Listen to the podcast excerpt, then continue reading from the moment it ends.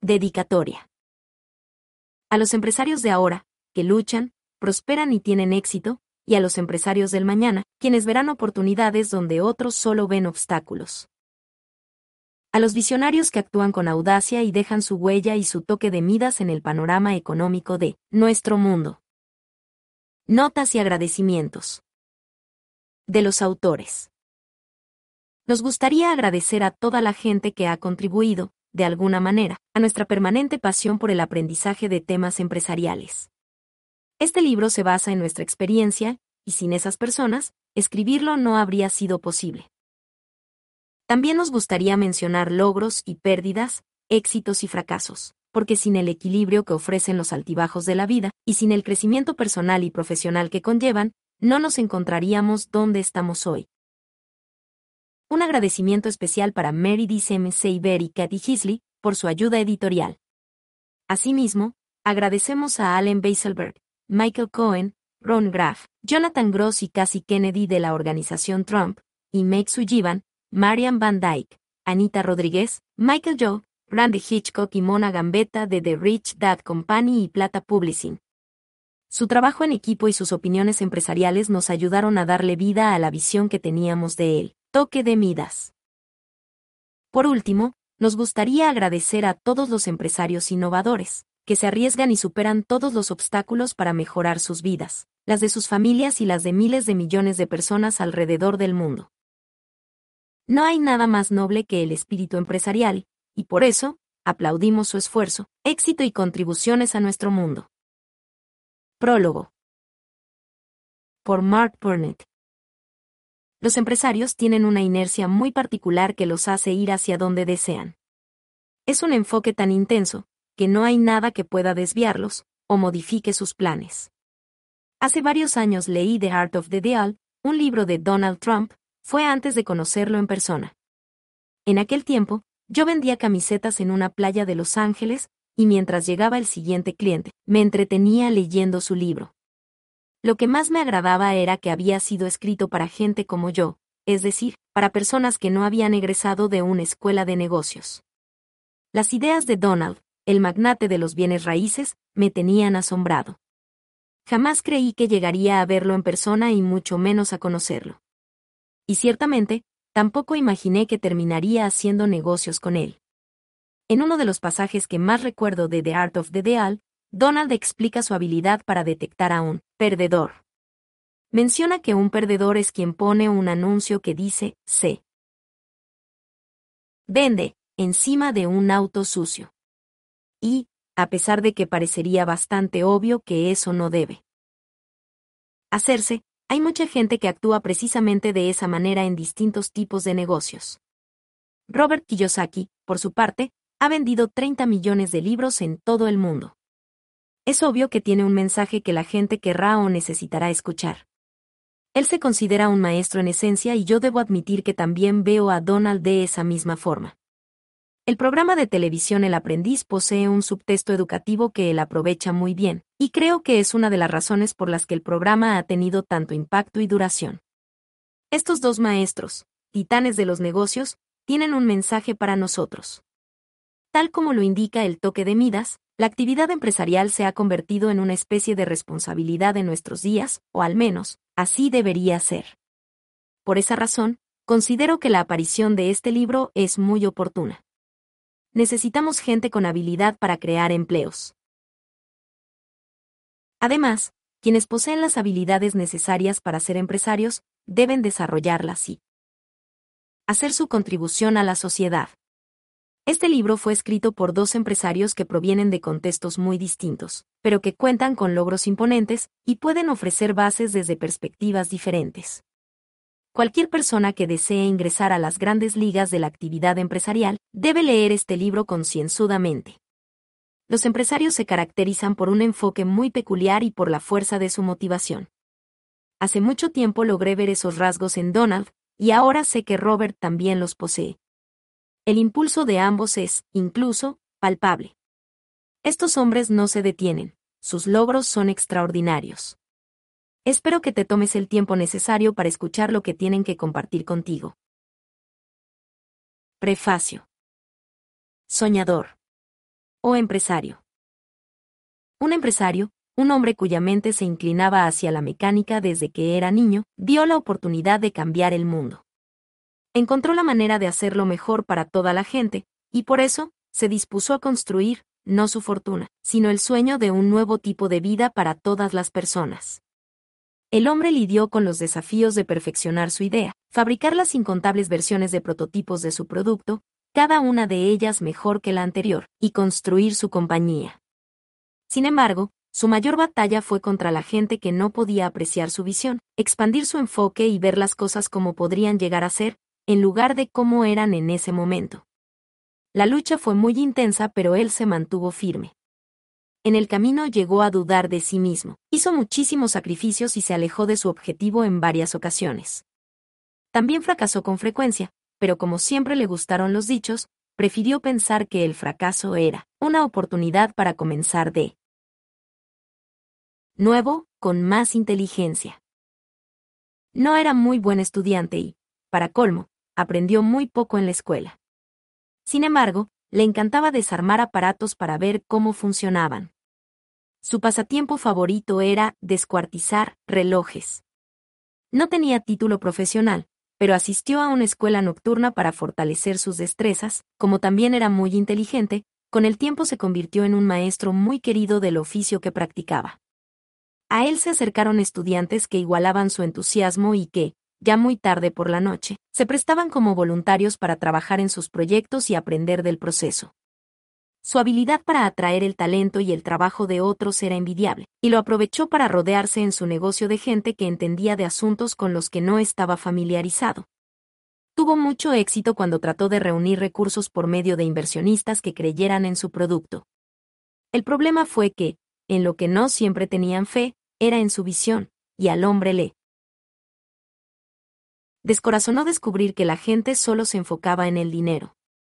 Llegó un momento en que lo despidieron de su propia compañía, que llevaba su nombre.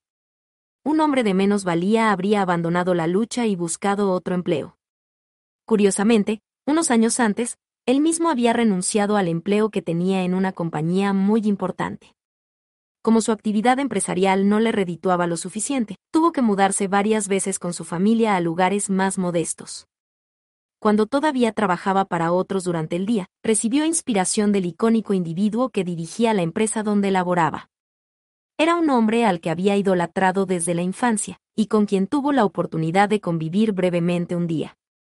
Con una explicación muy somera, le describió su invento. El hombre dio un puñetazo en la mesa y le dijo, Joven amigo, eso es, lo consiguió. No se dé por vencido. Aquel puñetazo en la mesa significó muchísimo para mí, le dijo el empresario a su paciente esposa. El año que viene no me vas a ver mucho. Para ser honestos, alcanzar el éxito le tomó más. De un año. Fueron décadas.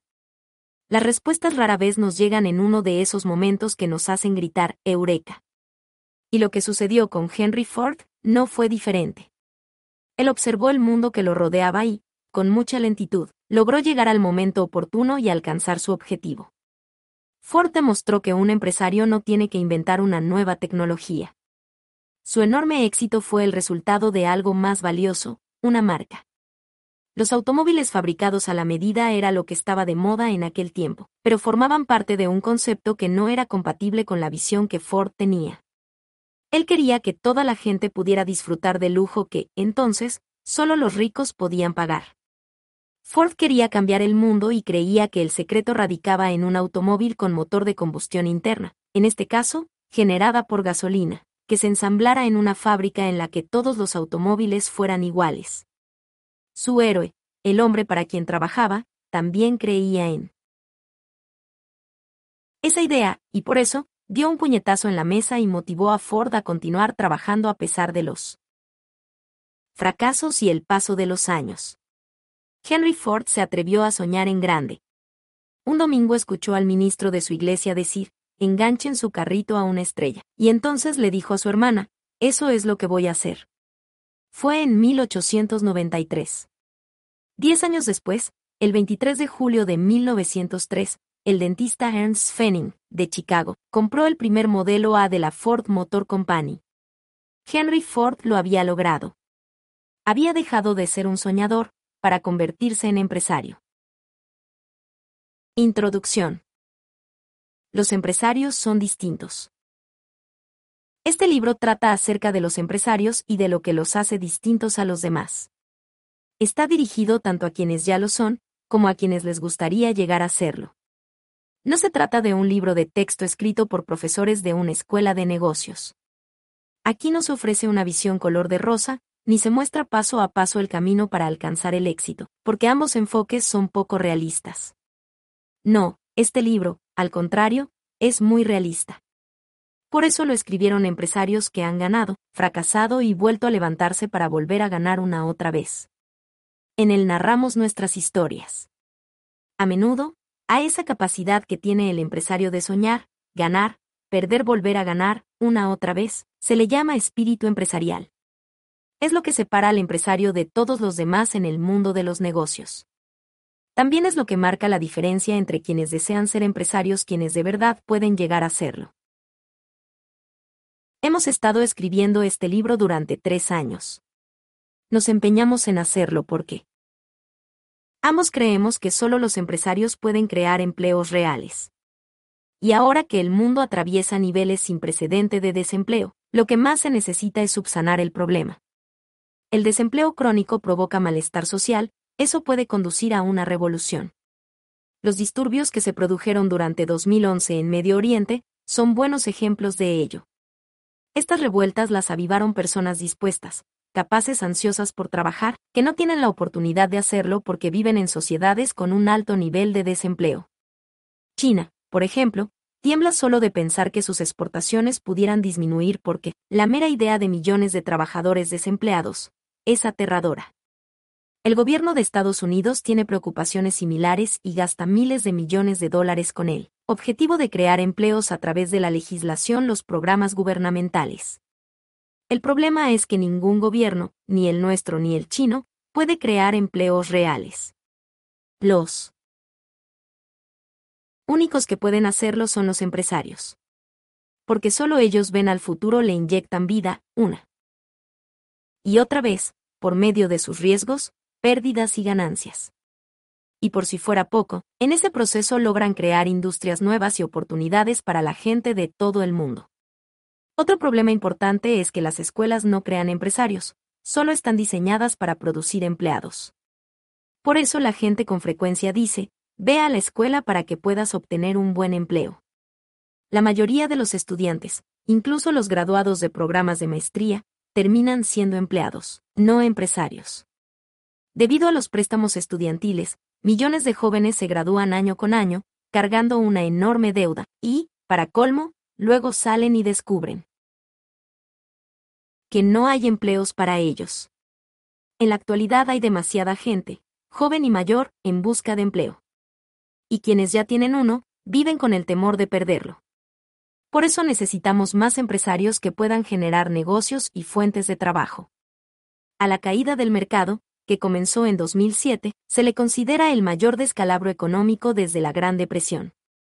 Mucha gente sigue esperando que la economía se recupere, y aunque eso sí llegará a suceder, estoy seguro de que no se volverán a presentar las mismas condiciones. La vieja economía de la era industrial, la que implicaba un empleo seguro de por vida, pensiones, prestaciones y sindicatos, no tendrá cabida en la nueva era de la información. Muchos negocios de la lista de Fortune 500 surgieron en la era industrial y por lo tanto, desaparecerán. Las compañías del mañana que van a formar parte de Fortune 500 surgirán en medio de la crisis y estarán dirigidas por empresarios con visiones avanzadas y un espíritu empresarial moderno. Este libro se escribió precisamente para dichos empresarios y para la gente que desea formar parte de ese grupo. Debemos aclarar que no es un texto de negocios, sino un compendio sobre lo que se necesita para tener éxito en este ámbito. Compartiremos contigo los pensamientos, creencias, logros y fracasos que hemos acumulado en varias décadas como empresarios. Aquí aprenderás lo que nos hizo alcanzar el éxito a pesar de que nueve de cada diez fracasan. Asimismo, te brindaremos la información acerca de cómo logramos ir más allá del éxito y la riqueza, y conseguimos lo que muchos sueñan, pero jamás logran, convertir nuestros negocios en marcas internacionales. Lo más importante es que te hablaremos de lo que nos mantiene luchando cuando otros renuncian, y sobre las razones por las que siempre buscamos desafíos mayores. En este, nuestro segundo libro escrito en conjunto, no solo te diremos lo que nos brinda el toque. De Midas, la habilidad de transformar lo que tocamos en oro, también compartiremos contigo lo necesario para que tú puedas hacerlo. Dividimos el libro en cinco capítulos. Cada uno de ellos representa los cinco dedos de la mano con el toque de Midas. Después de narrar nuestras historias de manera individual en cada capítulo, incluimos la sección llamada Desgloss, en la que se ofrece una revisión objetiva de los puntos clave. Con la sección Puntos a recordar acciones para llevar a cabo, se completa cada capítulo y se ofrece una lista de acciones que puedes aplicar en tu propia vida. Los cinco dedos representan los cinco factores clave de todo empresario que sueña con el éxito y debe llegar a dominar. Pero te advertimos que estos conceptos no se enseñan en las escuelas. La mano del toque de Midas es la metáfora perfecta para representar los atributos esenciales requeridos para el éxito empresarial. Si llegas a dominar todos los dedos, descubrirás la magia que ha hecho increíblemente ricos a algunos empresarios, aunque no a la gran mayoría el pulgar representa la fuerza de carácter. Sin ella, los empresarios no podrían soportarlos. Inevitables fracasos y desilusiones que conlleva crear algo de la nada. Los territorios no explorados siempre están llenos de peligros. El dedo índice representa el enfoque. Los empresarios deben contar con el enfoque adecuado para alcanzar el verdadero éxito. El dedo medio, el más largo de todos, tiene que ver con la marca refleja aquello que representas. Si no tienes una marca sólida y la disposición para hacer que todo el mundo se entere, no podrás desarrollar el toque de Midas. El dedo anular es el que tiene que ver con las relaciones, cómo encontrar un buen socio, cómo ser un buen socio, y cómo construir distintos tipos de sociedades para lograr el éxito.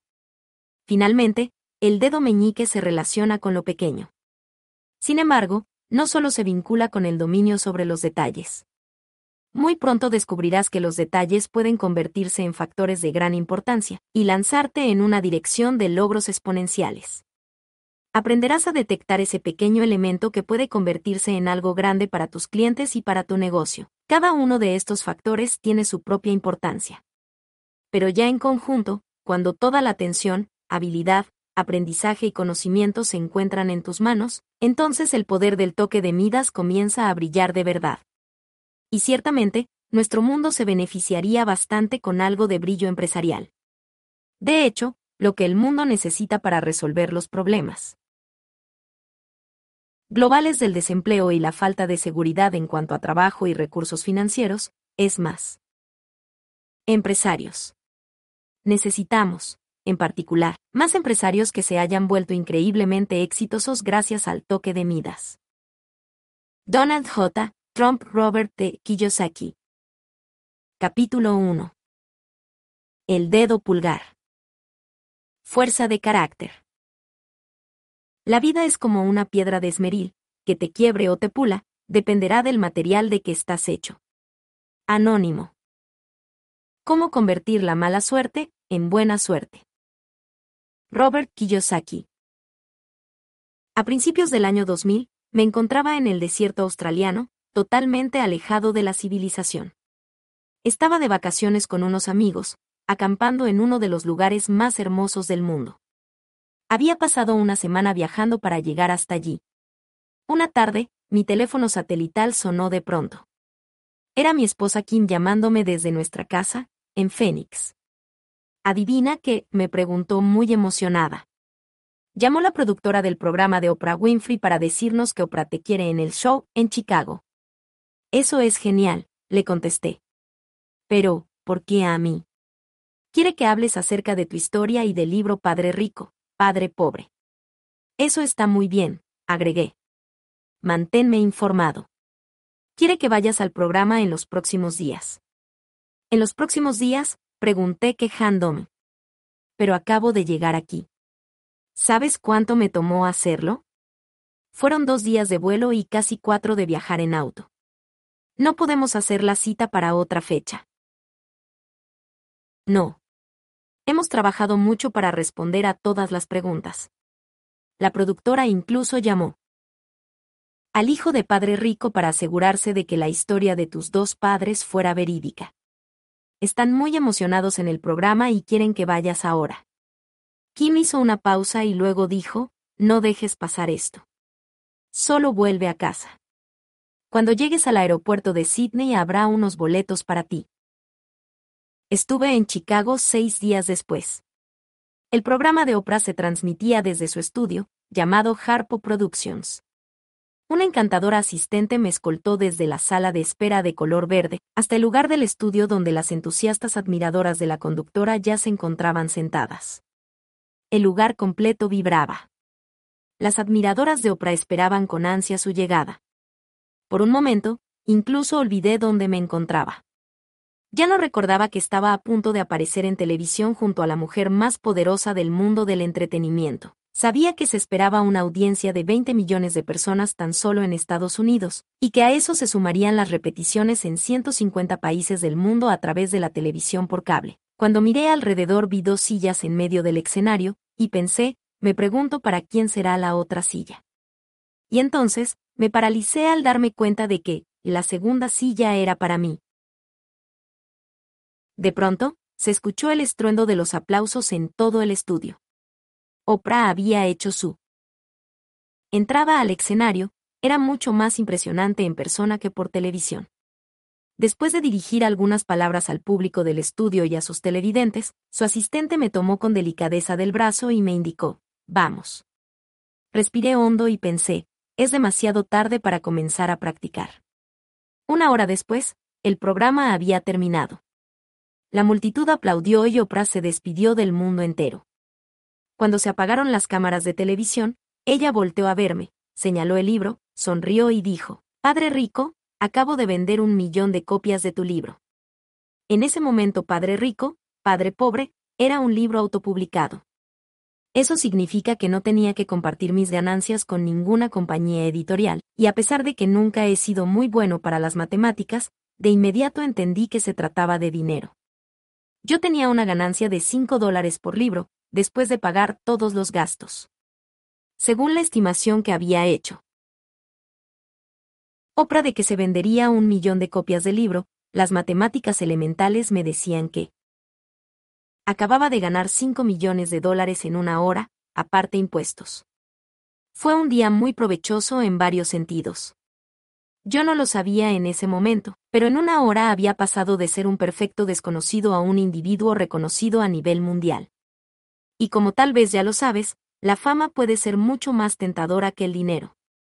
La razón por la que autopubliqué mi libro Padre Rico, Padre Pobre, fue porque cada una de las editoriales a las que lo había enviado lo rechazaron. La mayoría de los editores fueron muy amables, pero me dijeron que, sencillamente, no estaban interesados en mi historia. Dos de ellos me recordaban a mi maestro de inglés cada vez que me decía que necesitaba aprender a escribir. Otro incluso llegó a exclamar, su historia es absurda. Ningún lector la va a creer. Y un editor especializado en libros financieros lo rechazó y me dijo, usted no sabe de lo que está hablando. C. Refería a la afirmación que hice en Padre Rico, Padre Pobre, tu casa no es un activo. Por supuesto, que, después de la crisis subprime, de millones de remates inmobiliarios y de que los inmuebles llegaran a valer menos de lo que costaba su hipoteca, me pregunto si aquel editor seguirá pensando lo mismo sobre el mensaje de mi libro. Sin dejar que el rechazo nos afectara, Kim y yo autopublicamos mil copias del libro y lo presentamos con bastante discreción durante mi fiesta de cumpleaños, en abril de 1997. De 1997 al año 2000, Padre Rico, Padre Pobre adquirió popularidad gracias a la recomendación de boca en boca. La gente pasaba el libro a sus amigos y a su familia, y así, entró a la lista de bestsellers del New York Times y fue escalando en ella. La productora de Oprah llamó poco. Después de que fuera incluido. En aquel entonces, además, era el único libro autopublicado de la lista. Diez años después, en 2010, calculé que Oprah me había ayudado a vender aproximadamente 22 millones de copias de Padre Rico, Padre Pobre en más de 100 países. Así de grande es el alcance de su influencia. La prensa me llamó inmediatamente después de que el programa salió al aire, aunque la mayoría de la gente estaba encantada con la historia de mis dos padres. Hubo quienes se mostraron escépticos, me criticaron y juzgaron. El fracaso conduce al éxito. En varios programas de televisión y artículos de revistas me definieron como un éxito de la noche a la mañana. Y cada vez que escuchaba o leía aquella frase, me daba mucha risa porque, si bien era cierto que en una hora pasé de ser un desconocido a ser una figura reconocida internacionalmente, me había llevado bastante tiempo triunfar. En el año 2000 tenía 53 años, de los cuales, apenas llevaba unos cuantos siendo exitoso. En una ocasión, Thomas Edison, inventor de la bombilla eléctrica y fundador de General Electric, dijo, yo no he fracasado, solo encontré 10.000 maneras, que no funcionan, de hacer las cosas. La cita de Edison expresa la razón por la que la mayoría de las personas no logran convertirse en empresarios exitosos. Asimismo, señala porque muy pocos logran desarrollar el toque de Midas. La explicación es sencilla, gran parte de la gente no alcanza el éxito porque no falla lo suficiente.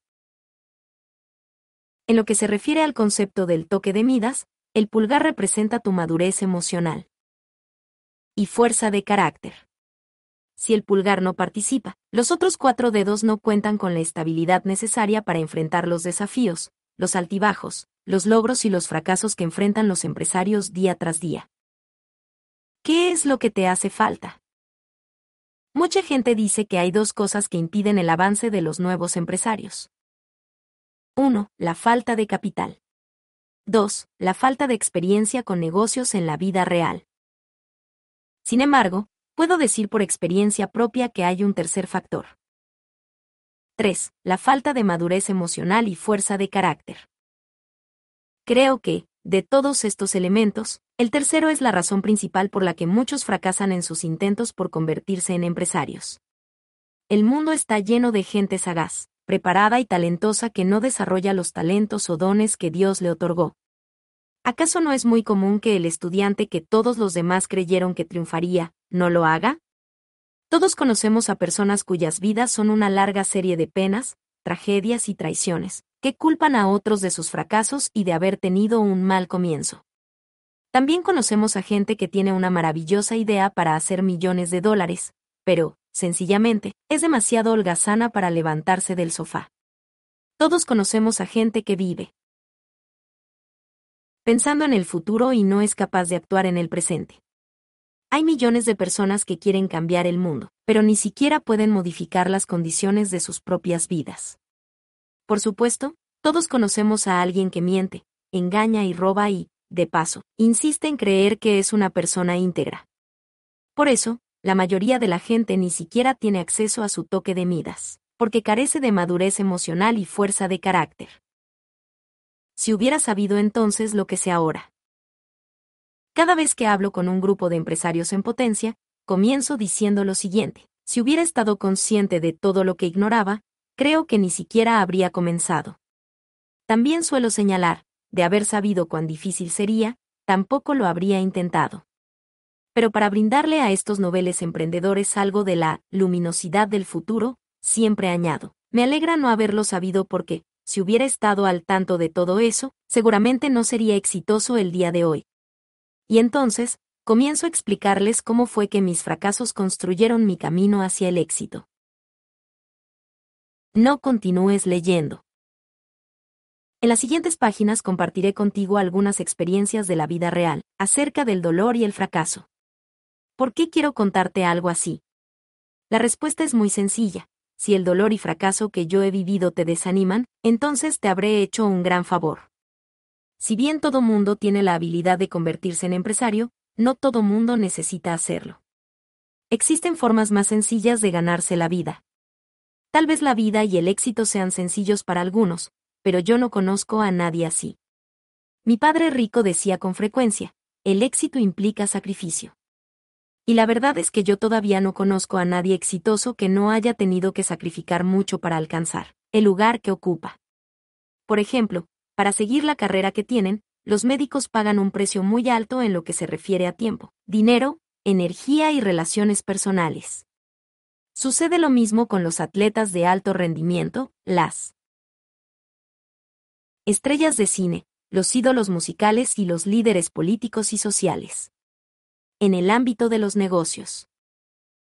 Sucede exactamente lo mismo con el éxito. El sacrificio es el precio que se tiene que pagar para alcanzar el éxito. Por desgracia, no todo mundo está dispuesto a hacerlo porque, en general, resulta mucho más sencillo ser una persona común y corriente, y conservar la comodidad, tranquilidad y relativa seguridad de una vida mediocre. Anécdotas de mi estupidez. Albert Einstein dijo, solo hay dos cosas infinitas, el universo y la estupidez humana. Sin embargo, todavía dudo que la primera realmente lo sea. Pues yo soy prueba viva de la teoría de Einstein porque mi estupidez es infinita. A continuación mencionaré varios ejemplos de mi estupidez. El primero sucedió cuando emprendí mi primer negocio. Se llamaba Reapers y era una modesta empresa que producía carteras para surfistas, fabricadas con nylon y velcro. Luego creció y se convirtió en algo más grande. Debo mencionar que, antes de Reapers, tuve varios negocios pequeños. Sin embargo, ninguno de ellos me llevó a un nivel internacional de la manera que sucedió con las carteritas de nylon. Lo más curioso es que, en realidad, yo no había querido involucrarme en ese ámbito, mi estupidez fue lo que me condujo hasta ahí. Anécdota número uno. Un tonto y su dinero como la mayoría de la gente seguramente sabe, la aptitud más importante para un empresario es vender. Eso se debe a que la cantidad de ventas es proporcional a la cantidad de ingresos como yo no sabía vender. Seguí el consejo de mi padre rico y obtuve un empleo en la corporación Xerox a los 26 años. No lo hice porque me gustaran las copiadoras, sino porque esa empresa tenía un excelente programa de entrenamiento de ventas. Aunque yo no era muy bueno al principio, estudié, practiqué, tomé clases adicionales y, poco a poco, después de tres años, me convertí en uno de los mejores agentes de ventas de la compañía e incluso llegué a ganar algo de dinero de 1974 a 1976. Logré ahorrar 27.000 dólares para comenzar mi primer negocio. Debo mencionar que, en realidad, era muchísimo dinero entonces. Hay un dicho que reza, a los tontos no les dura el dinero. Y, como yo era un tonto, eso fue exactamente lo que me sucedió. Ahora te explicaré cómo. Un día me llamó un amigo para preguntarme si me gustaría invertir en su negocio. Me prometió que me devolvería el dinero en un mes y que, además, me daría 20% de interés. John, como él se llamaba, siempre había sido un empresario muy exitoso. Aquí tengo que enfatizar la expresión, había sido. Por eso creí en su inteligencia y sagacidad, y pensé que podría hacerse cargo de mi dinero durante 30 días. Debo decir que 20% de interés también era muy tentador. Por todo lo anterior, le entregué mi dinero y, a cambio, él me dio un pagaré. Llamé a John un mes después para cobrar mis 27.000 dólares, más 5.400 de intereses y, y como ya habrás adivinado, no tenía el dinero. John le echó la culpa del problema a Stanley, su director financiero, quien, en realidad, era solo contador público. Le dije a Stan que comprara más producto para que lo pudiéramos enviar a nuestros minoristas, dijo John, pero en lugar de eso, pagó algunas cuentas vencidas. Si Stanley hubiera comprado materia prima como se lo indiqué, ahora yo tendría el dinero para pagarte. A pesar de que la explicación de John tenía lógica en sentido comercial, no me daba buena. Espina. Debí haberlo dicho en ese momento, pero preferí quedarme callado y creerle. La verdad es que le creí porque necesitaba hacerlo. Tenía miedo de dudar, y al final, jamás recuperar mi dinero. Era obvio que Stanley, el contador público, no había recibido lecciones de un padre rico. Sin embargo, no era solo su caso. La mayoría de la gente hace lo mismo que él. Trabaja para obtener dinero, paga sus deudas y ahorra lo que queda. Por eso casi todo mundo vive al día. Los empresarios deben saber cómo gastar su dinero para generar más. Con esto me refiero a invertir tiempo y dinero en mercadotecnia, publicidad, promociones e incentivos para los representantes de ventas por sus logros. En tiempos de crisis, por ejemplo, cuando las ventas y los ingresos bajan, la mayoría de la gente tiende a actuar como lo hizo Stanley, es decir, trata de ahorrar dinero o pagar deudas. Pero, por lo general, estas acciones conducen al desastre. Los empresarios avesados saben que, en época de crisis, deben invertir dinero en ventas y promociones de mercadeo, incluso si eso implica pedir préstamos. Cuando las ventas comienzan a subir, entonces pueden pagar deudas y devolver el dinero que les prestaron. Durante la crisis financiera global que comenzó en 2007, la gente ha estado haciendo lo mismo. Stanley ha hecho recortes, pagado deudas y tratado de ahorrar dinero. El problema radica en que toda esta inmovilidad de recursos provoca que la economía sufra una desaceleración más inmediata los negocios y los individuos que llevan a cabo las mismas acciones que Stanley corren el riesgo de no llegar a recuperarse, ni siquiera cuando la economía misma logre el equilibrio. Y en ese caso, se quedarán más rezagados que quienes continuaron gastando y moviéndose en los malos tiempos. Anécdota número 2. La historia se repite, le pregunté a John cuándo recuperaría mi dinero y me dijo que la única manera de hacerlo sería dándole más. Tal vez imaginas que, para entonces, ya había aprendido la lección y que no estaba dispuesto a caer de nuevo en la trampa. Pero lo hice. En los siguientes tres meses reuní más de 50,000 dólares entre mis amigos para dárselos a John y su agobiado negocio. Y claro, como ya te imaginarás, el dinero se perdió en cuanto le entregué los cheques. Entonces, ¿cómo puedes conseguir dinero? La respuesta es, con la práctica. En el entrenamiento de ventas de Xerox me enseñaron que tenía que hacer 100 llamadas para conseguir que 10 personas me prestaran atención, y de esas 10, solo podría concretar la venta con una. Para reunir dinero para John, diseñé un plan de negocio sencillo, escribí un pequeño volante publicitario y comencé a tocar puertas. Más o menos lo mismo que hacía en Xerox, llevar a cabo un montón de llamadas estériles para lograr mi objetivo. En aquel entonces, la compañía de John vendía jabones con una cuerdita. El jabón tenía la forma de un micrófono y era para gente a la que le gustaba cantar en la ducha. Tuve suerte y conseguí algunos inversionistas. Permíteme reiterar algo, la aptitud más importante para un empresario es vender. Si no eres bueno en ventas, entonces debes conseguir un socio que sí lo sea. Yo todavía estaba trabajando en Xerox cuando mis amigos comenzaron a llamarme para recuperar su dinero, más 20% de interés. Y tal como lo dicta la regla, a medida que entré en pánico, mi inteligencia fue disminuyendo. Fui demasiado ingenuo. Debí saber que, reunir dinero y promover los productos de un negocio mal manejado, era una estupidez. Sin darme cuenta, estaba participando en un modesto esquema Pansy, en una versión a escala del escándalo de miles de millones de dólares que protagonizó Bernie Madoff. Por suerte, pude pagarle a la gente más adelante. La carrera siempre se gana avanzando lento, pero seguro.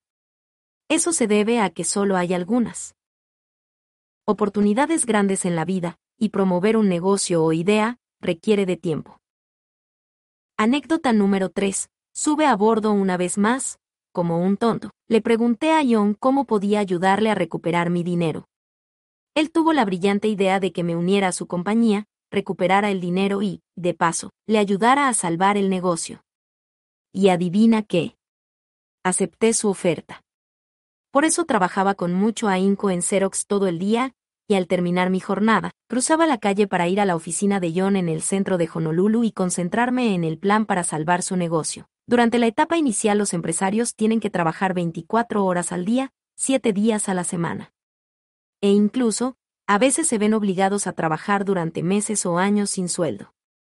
El número de horas que los empresarios trabajan sin cobrar es lo que los define y los diferencia de los empleados.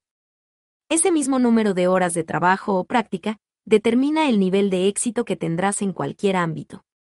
Por ejemplo, los golfistas profesionales invierten años de estudio y práctica antes de recibir un centavo, si acaso llegan a pagarles. Por eso, lo mejor es que conserves tu empleo durante el día y construyas el negocio en tu tiempo libre. Tal vez tengas otros planes, pero te aseguro que pasarás un buen tiempo laborando sin recibir nada a cambio. Anécdota número 4. Un tenue resplandor de esperanza John. Stanley y yo entramos en pánico cuando se acabó todo el dinero. Ahí surgió la idea de las carteras de nylon y velcro para surfistas. Como nosotros surfeábamos y también éramos marineros, usábamos ese tipo de carteras. Las fabricábamos con velas viejas de barcos. Ion pensó que se venderían muy bien. Estaba seguro de que las carteritas de nylon serían la salvación de su compañía. A pesar de que yo no me sentía tan confiado como él, comenzamos a trabajar en el plan de negocios. En muy poco tiempo, nos convertimos en la primera compañía de carteras de nylon. El beneficio que recibí de aquella experiencia fue que aprendí a diseñar, empacar, manufacturar y mercadear un producto completamente nuevo. La lección fue muy costosa, pero, ahora que lo pienso, también fue invaluable. Aunque no me agradaría repetir lo sucedido, debo decir que ese descalabro fue lo que me condujo a la creación de los juegos de mesa Casflow, los cuales continúan generándome un ingreso pasivo hasta la fecha. Anécdota número 5. Estrés y miedo John se equivocó. El negocio de las carteras de nylon no fue la gran cosa. Nos metimos en más deudas de las que teníamos al principio y, de pronto, nos acercábamos peligrosamente a la quiebra. Entonces, en un arranque de desesperación, le mostré a John y Stanley una idea para un producto nuevo. Se trataba de algo que yo mismo había diseñado, también de nylon. Como mencioné anteriormente, John y Stanley eran surfistas y marineros. A mí me gustaba correr, pero había detectado un problema. Los corredores no teníamos en dónde guardar las llaves, identificación y algo de dinero durante nuestros entrenamientos. Los shorts no tenían bolsillos, y la opción de meter todo en el zapato o en una calceta no era nada agradable. Por eso se me ocurrió la idea de una mini cartera que se pudiera colgar de las agujetas de los tenis completamente en quiebra y con las tarjetas de crédito al tope, lanzamos los bolsillos de tenis. Preppers para corredores.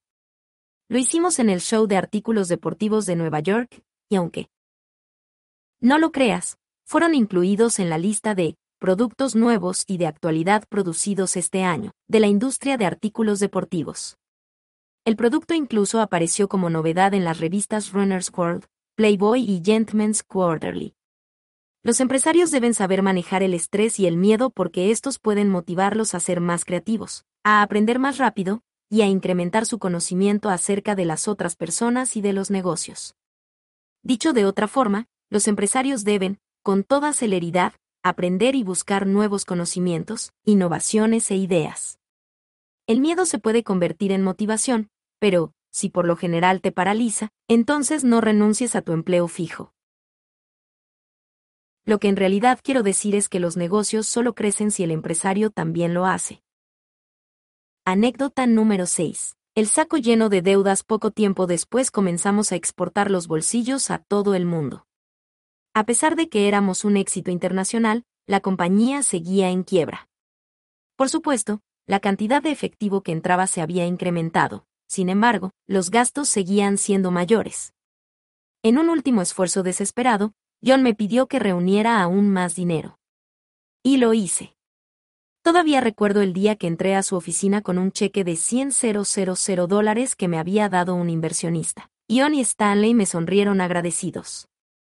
Unos días después, estaba vendiendo los productos Reaper en Chicago, en una exposición de comercio de artículos deportivos y, y cuando terminó el show, llamé a Honolulu para reportar mis logros. Me contestó Hannah, nuestra recepcionista. Estaba llorando.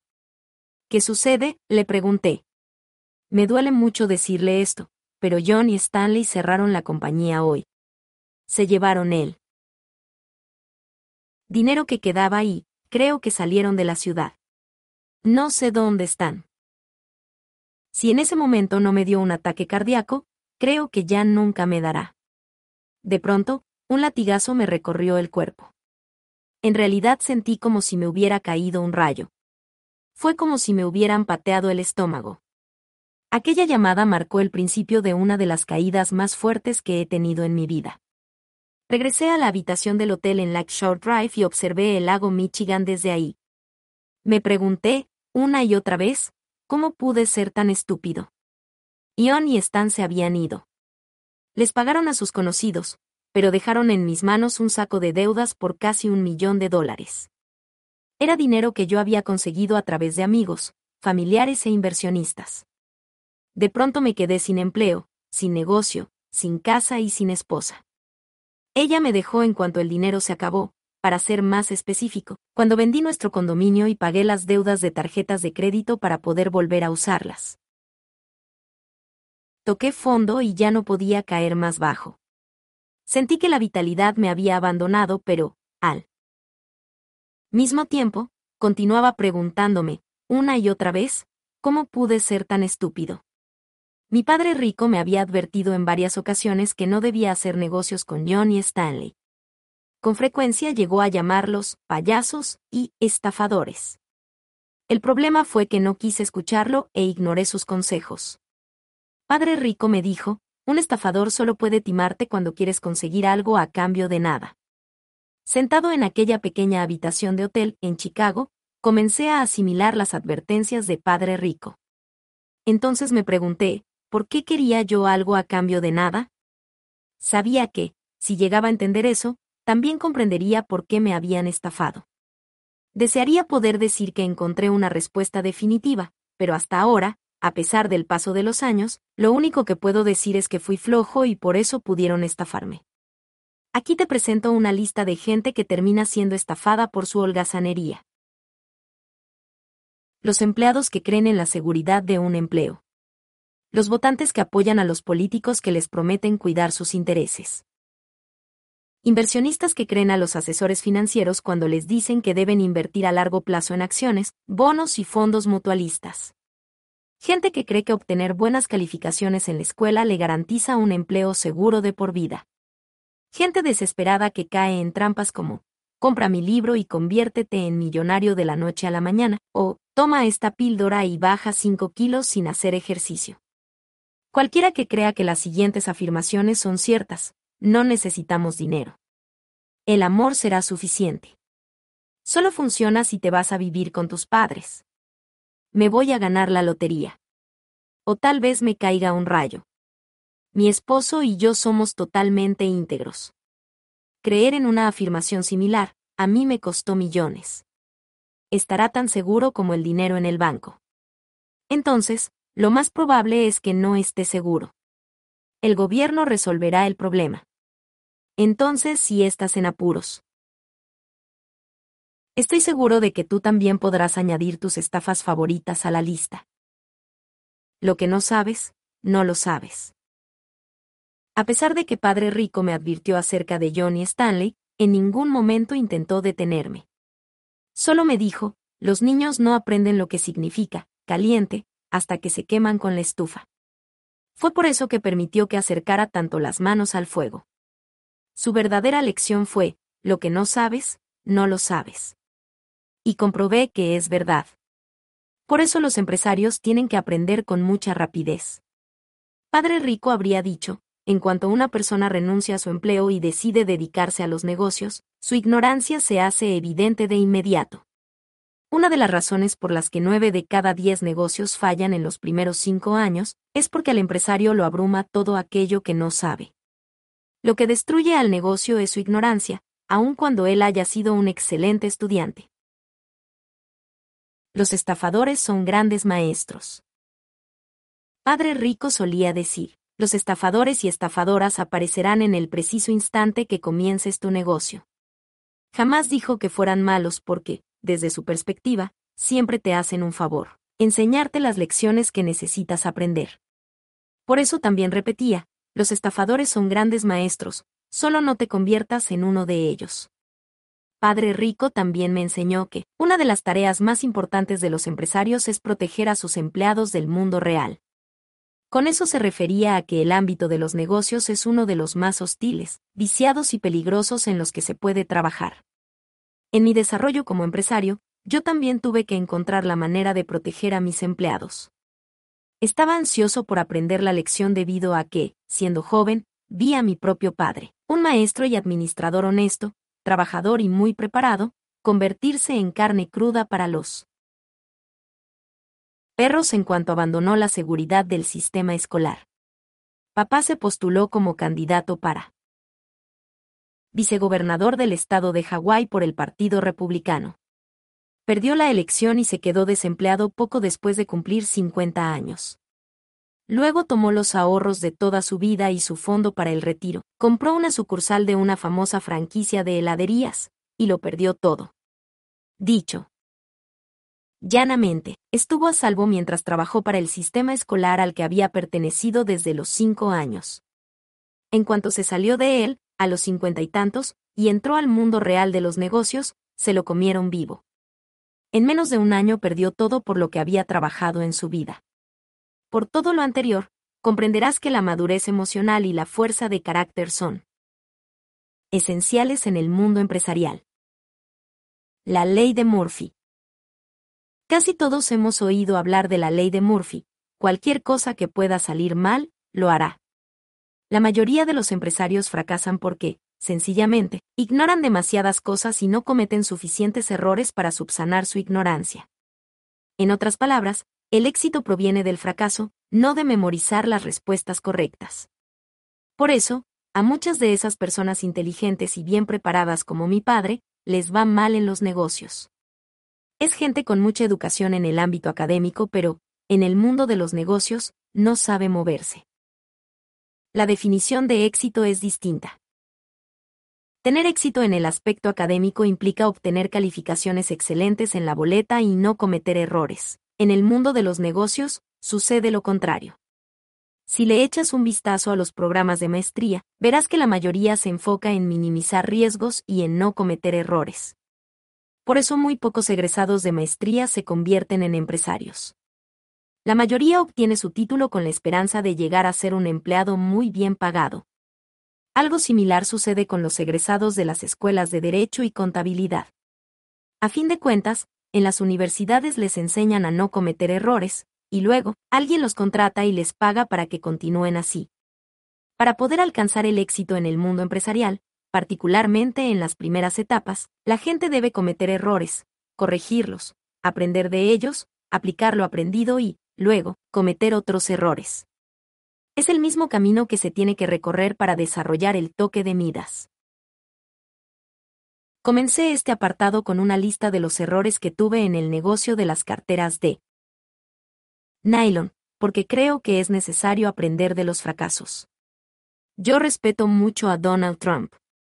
Aunque el primer libro que leí de él fue The Art of the Deal, El arte de negociar, me parece que The Art of the Comeback, El arte de recuperarse, es un texto más valioso porque, en él, Donald le confiesa al mundo sus errores, lo que aprendió y la manera en que logró reponerse.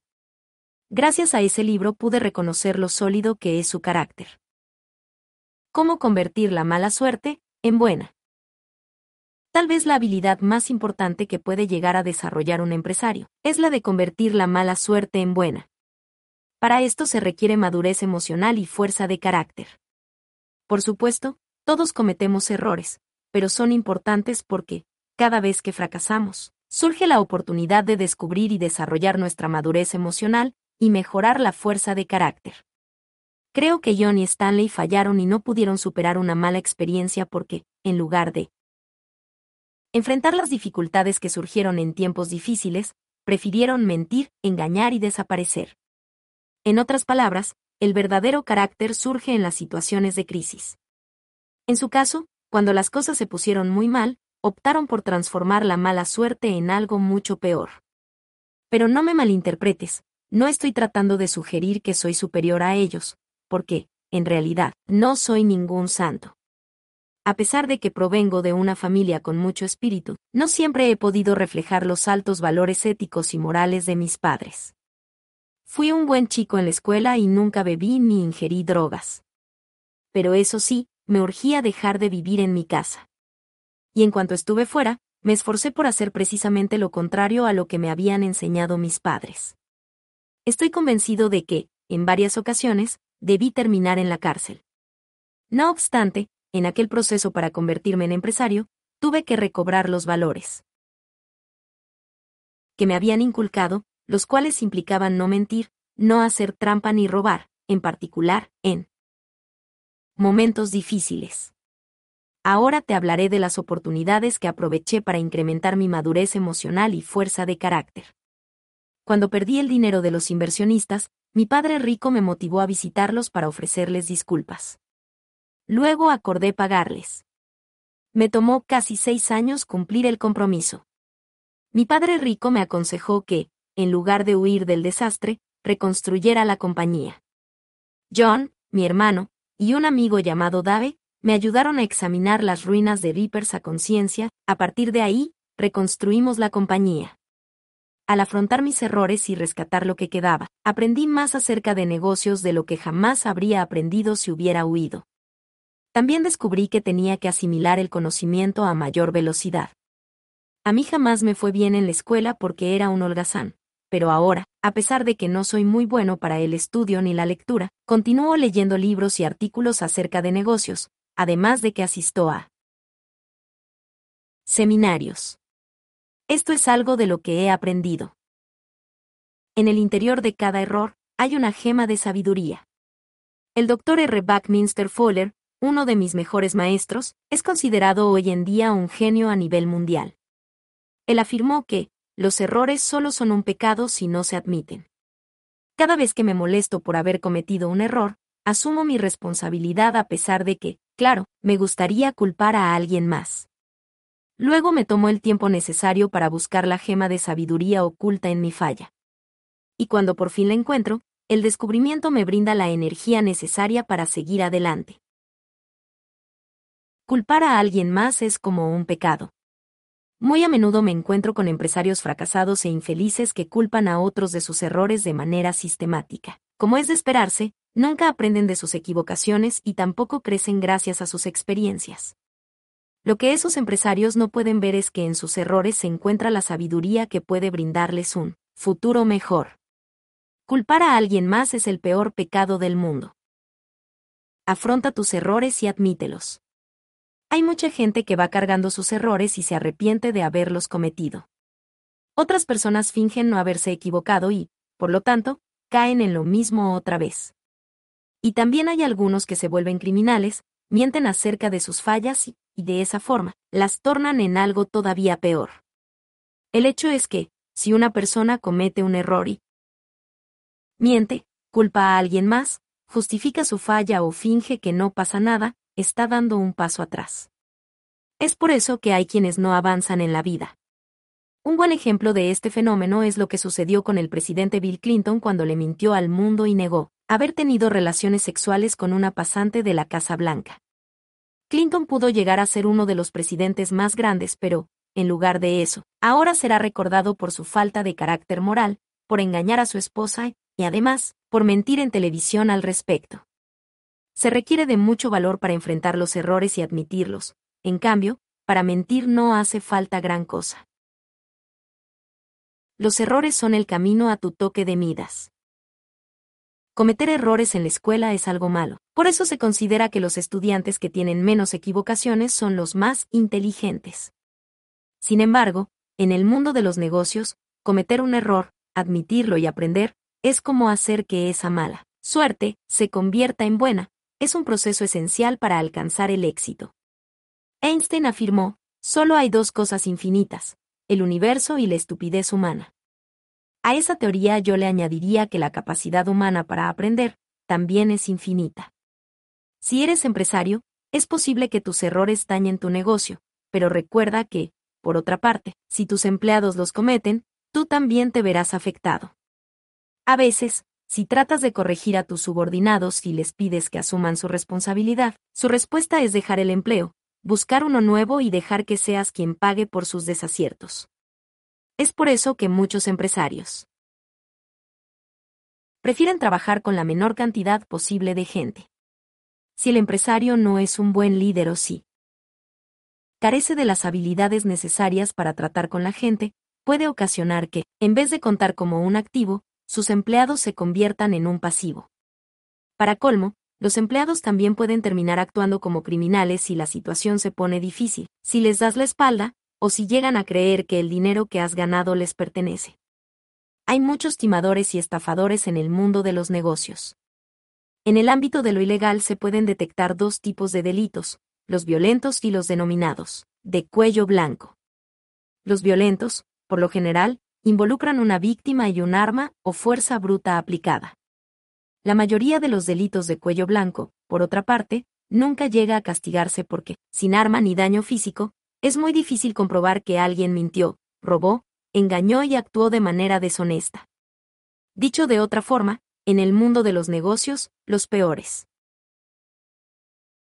Criminales con los que te encontrarás, muy a menudo serán personas amables y bien preparadas, pero carentes de madurez emocional y fuerza de carácter. Cuando a ese tipo de personas no les salen las cosas como esperaban, les resulta más fácil convertirse en delincuentes. Por fortuna yo jamás he sido víctima de un delito violento. Sin embargo, gracias a personas con un alto nivel de preparación académica, he perdido enormes cantidades de dinero. En realidad eran individuos muy avesados que se creyeron demasiado inteligentes. Pensaron que jamás cometerían un error y, y por lo tanto, asumieron que no tenían por qué admitir sus fallas. Y claro, a eso no le puedes llamar inteligencia, sino arrogancia, una trágica falla de carácter. Y como una persona arrogante no puede recibir retroalimentación, aprender, ni modificar sus hábitos con suficiente rapidez para seguirle el paso a este mundo tan cambiante, siempre se quedará rezagada. Una de las lecciones más importantes que se pueden aprender en la escuela militarizada es cómo recibir retroalimentación. Es el tipo de noción que se tiene muy presente desde el primer día. De hecho, a mí siempre me pareció asombroso ver a tantos jóvenes desplomarse, llorar y rendirse porque recibir la retroalimentación de una manera tan directa y brutal les provocaba demasiado estrés. Los empresarios deben aprender a lidiar con la retroalimentación, en especial cuando proviene de sus clientes, banqueros, empleados y trabajadores, porque, de otra manera, no pueden tomar buenas decisiones. Si el empresario se rodea de personas que siempre le dan la razón o de los típicos lamebotas, entonces el negocio estará en graves problemas. La diferencia que hace un mentor. A todas las compañías públicas que forman parte de la lista del mercado de valores, se les exige contar con una junta directiva.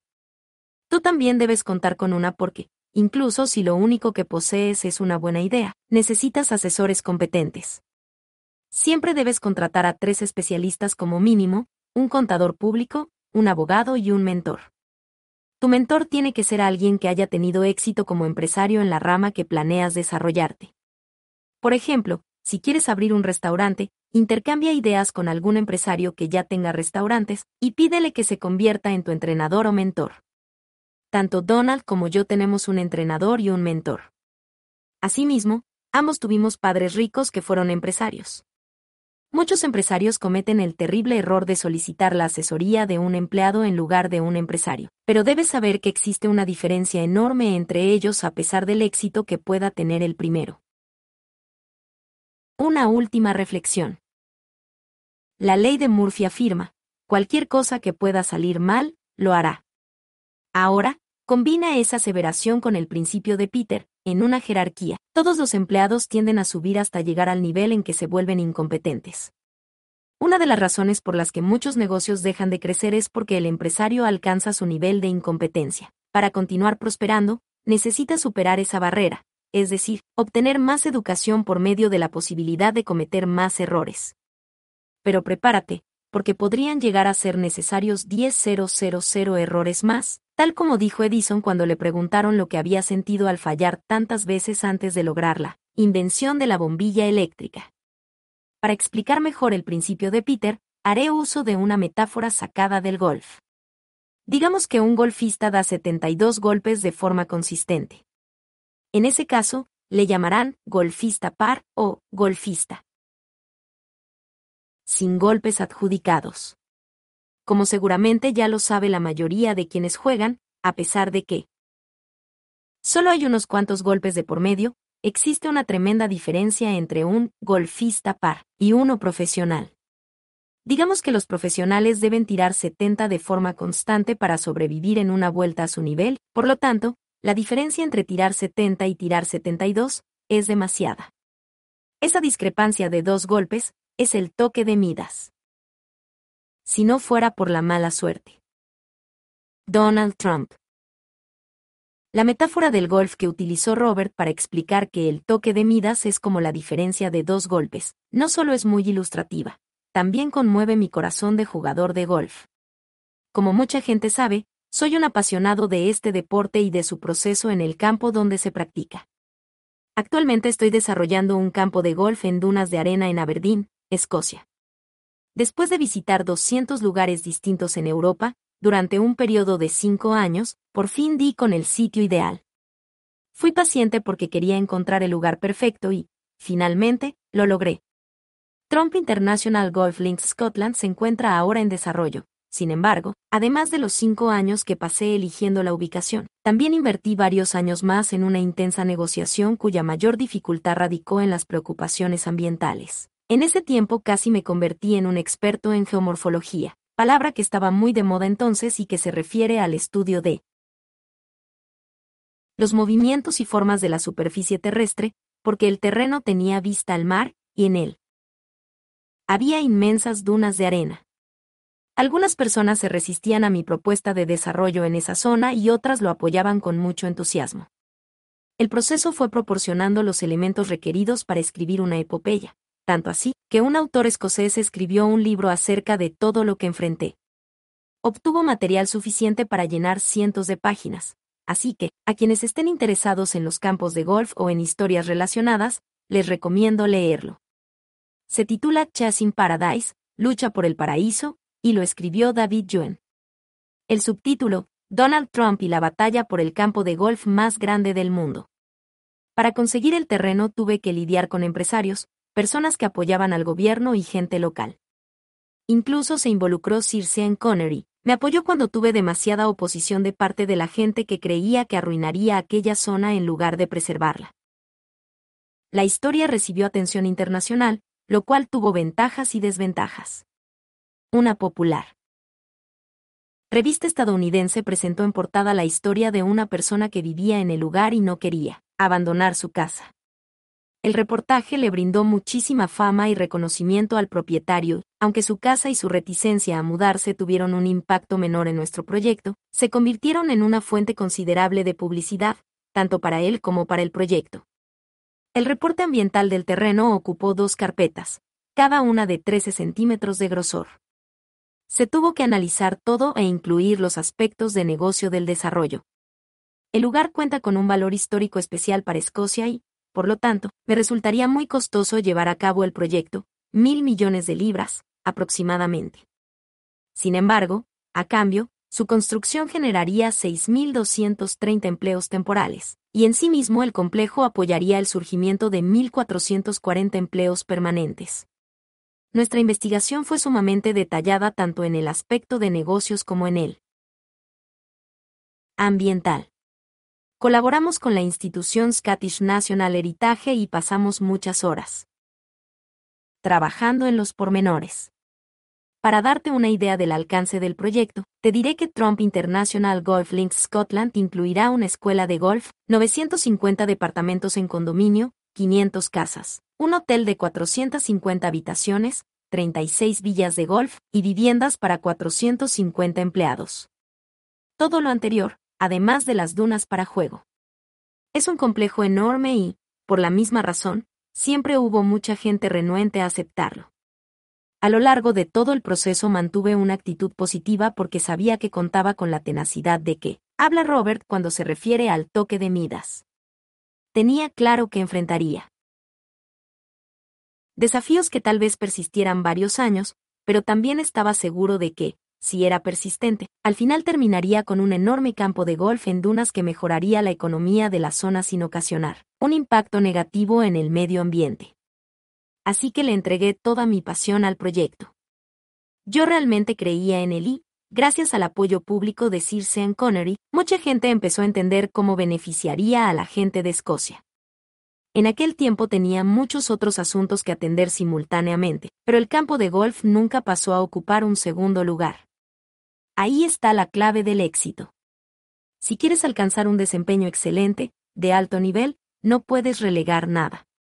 Todo es importante. A pesar de que la gente cree que tengo muchos empleados para llevar a cabo mis labores, y, ciertamente, cuento con excelentes colaboradores, siempre me involucro por completo. Conozco todos los detalles de este proyecto. Durante su desarrollo, viajé a Escocia con mucha frecuencia. Pero no por placer, lo hice para visitar las construcciones y para reunirme con los contratistas, funcionarios locales y gente de Scottish National Heritage. No fueron vacaciones en absoluto. Te puedo decir que, en lo que se refiere a los campos de golf en Escocia, el éxito no se produjo de la noche a la mañana. A pesar de todo, cada minuto invertido valió la pena. Cuando se cometen errores, las cosas cambian. Quienes desean ser empresarios o acrecentar su negocio para que se convierta en un proyecto de mayor impacto, deben tomar en consideración lo siguiente. Cada minuto cuenta. Mi regla de oro es, si puedes contar con los dedos las horas invertidas en un proyecto, entonces no le has dado tiempo suficiente. Tienes que trabajar en cada nuevo desafío hasta que ya no puedas hacerlo más.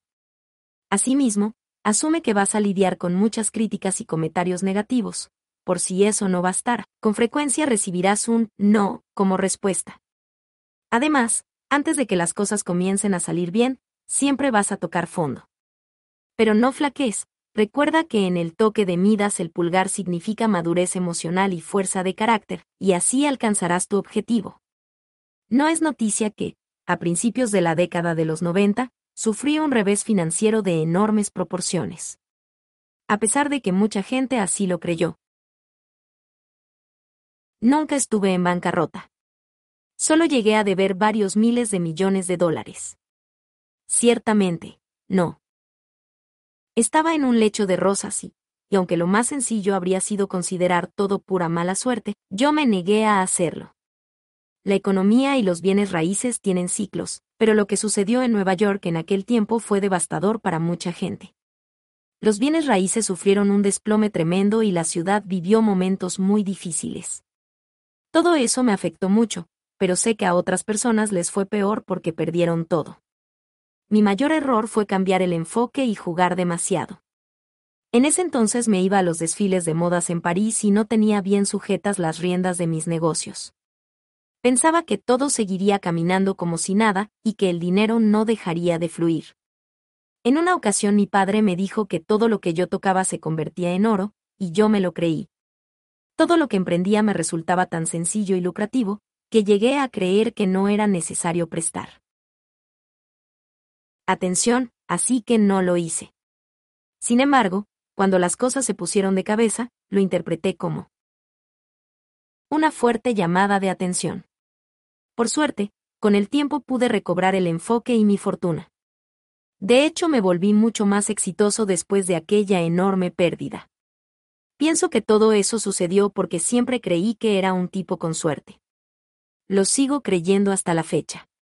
Por eso no permití que la experiencia de una pérdida fuerte cambiara la opinión que tenía de mí mismo. Tomé la situación como un problema pasajero y nada más. Sabía que contaba con la habilidad necesaria para volver al juego, de la misma manera en que un golfista conoce una técnica y la usa para salir de una trampa de arena y anotar un birdie que si todavía cometó errores? Sí, por supuesto. Pero así como lo hice cuando sufrí el descalabro financiero, me doy cuenta de que el único culpable soy yo. Me responsabilizo por completo porque así debe ser. Tal como dijo Robert, asumir los errores es una de las formas de adquirir el toque de Midas. Todos cometemos errores, pero lo más importante es asumirlos y aprender de ellos. Este proceso forma parte de la adquisición de madurez emocional y fuerza de carácter. Tal vez uno de los mayores atributos con que puedes contar es un intenso sentido de la responsabilidad. Porque, para empezar, este te otorgará poder, y cuando puedas aceptar lo bueno y lo malo de tus acciones, tu efectividad se incrementará muchísimo. Creo que, en mi caso, esa noción del Control me ha servido como una especie de catalizador para el éxito. Mi historia de amor sin barreras en la zona West Side de Nueva York. Tal vez tienes la idea de que mi éxito se debe a que la marca Trump tiene gran peso y me facilita las cosas, pero yo sé que no siempre controlamos nuestro destino en lo que se refiere a la marca y a la organización. También se debe considerar el tiempo. En muchas ocasiones, para que un proyecto arranque o para que las cosas comiencen a andar, he tenido que esperar con mucha paciencia durante periodos prolongados. Por ejemplo, aunque no lo creas, Esperé 20 años para que se iniciara la construcción del complejo habitacional Trump Place en el río Hudson. ¿Cuántas personas como tú tendrían la paciencia y el enfoque suficientes para aguardar tanto tiempo? ¿Cuántas tendrían tanta fe en el proyecto para soportar los desafíos y tribulaciones que surgieron en esas dos décadas? Es mucho tiempo, pero mi visión para el desarrollo del proyecto era muy clara y, además, tenía muchos deseos de verlo terminado. ¿Fue sencillo? No, pero reitero que la espera valió la pena, me fortaleció. Y me hizo aún más decidido. Ahora te voy a contar algunos detalles. La historia comenzó en 1974, cuando afiancé con Penn Central Railroad la posibilidad de comprarles el área de almacenaje, carga y descarga de vehículos ferroviarios, en la zona West Side de Manhattan. Sí, la misma de amor sin barreras. En aquel entonces no le estaba yendo muy bien a la ciudad de Nueva York, por lo que, a pesar de que era una propiedad frente al río, tuve la oportunidad de conseguirla a precio muy bajo. Tenía otros proyectos que me mantenían muy ocupado, incluyendo la renovación del Commodore barra diagonal Yacht y los planes para la Torre Trump. Al principio encontré una fuerte resistencia por parte de la comunidad de la zona West Side porque la gente no quería que se construyera Trump Place. Además, las deducciones gubernamentales que ayudarían a que el proyecto fuera lucrativo, solo eran aplicables en cantidades muy modestas para el tipo de viviendas que yo planeaba construir. Tan solo esos dos problemas me colocaron en una situación tan difícil que, finalmente, admití que el trato no podría concretarse. Renuncié a la opción de compra en 1979 y la ciudad vendió la zona ferroviaria a alguien más. Por fortuna para mí, los compradores no tenían mucha experiencia en Nueva York, y mucho menos, en el proceso de división por zonas.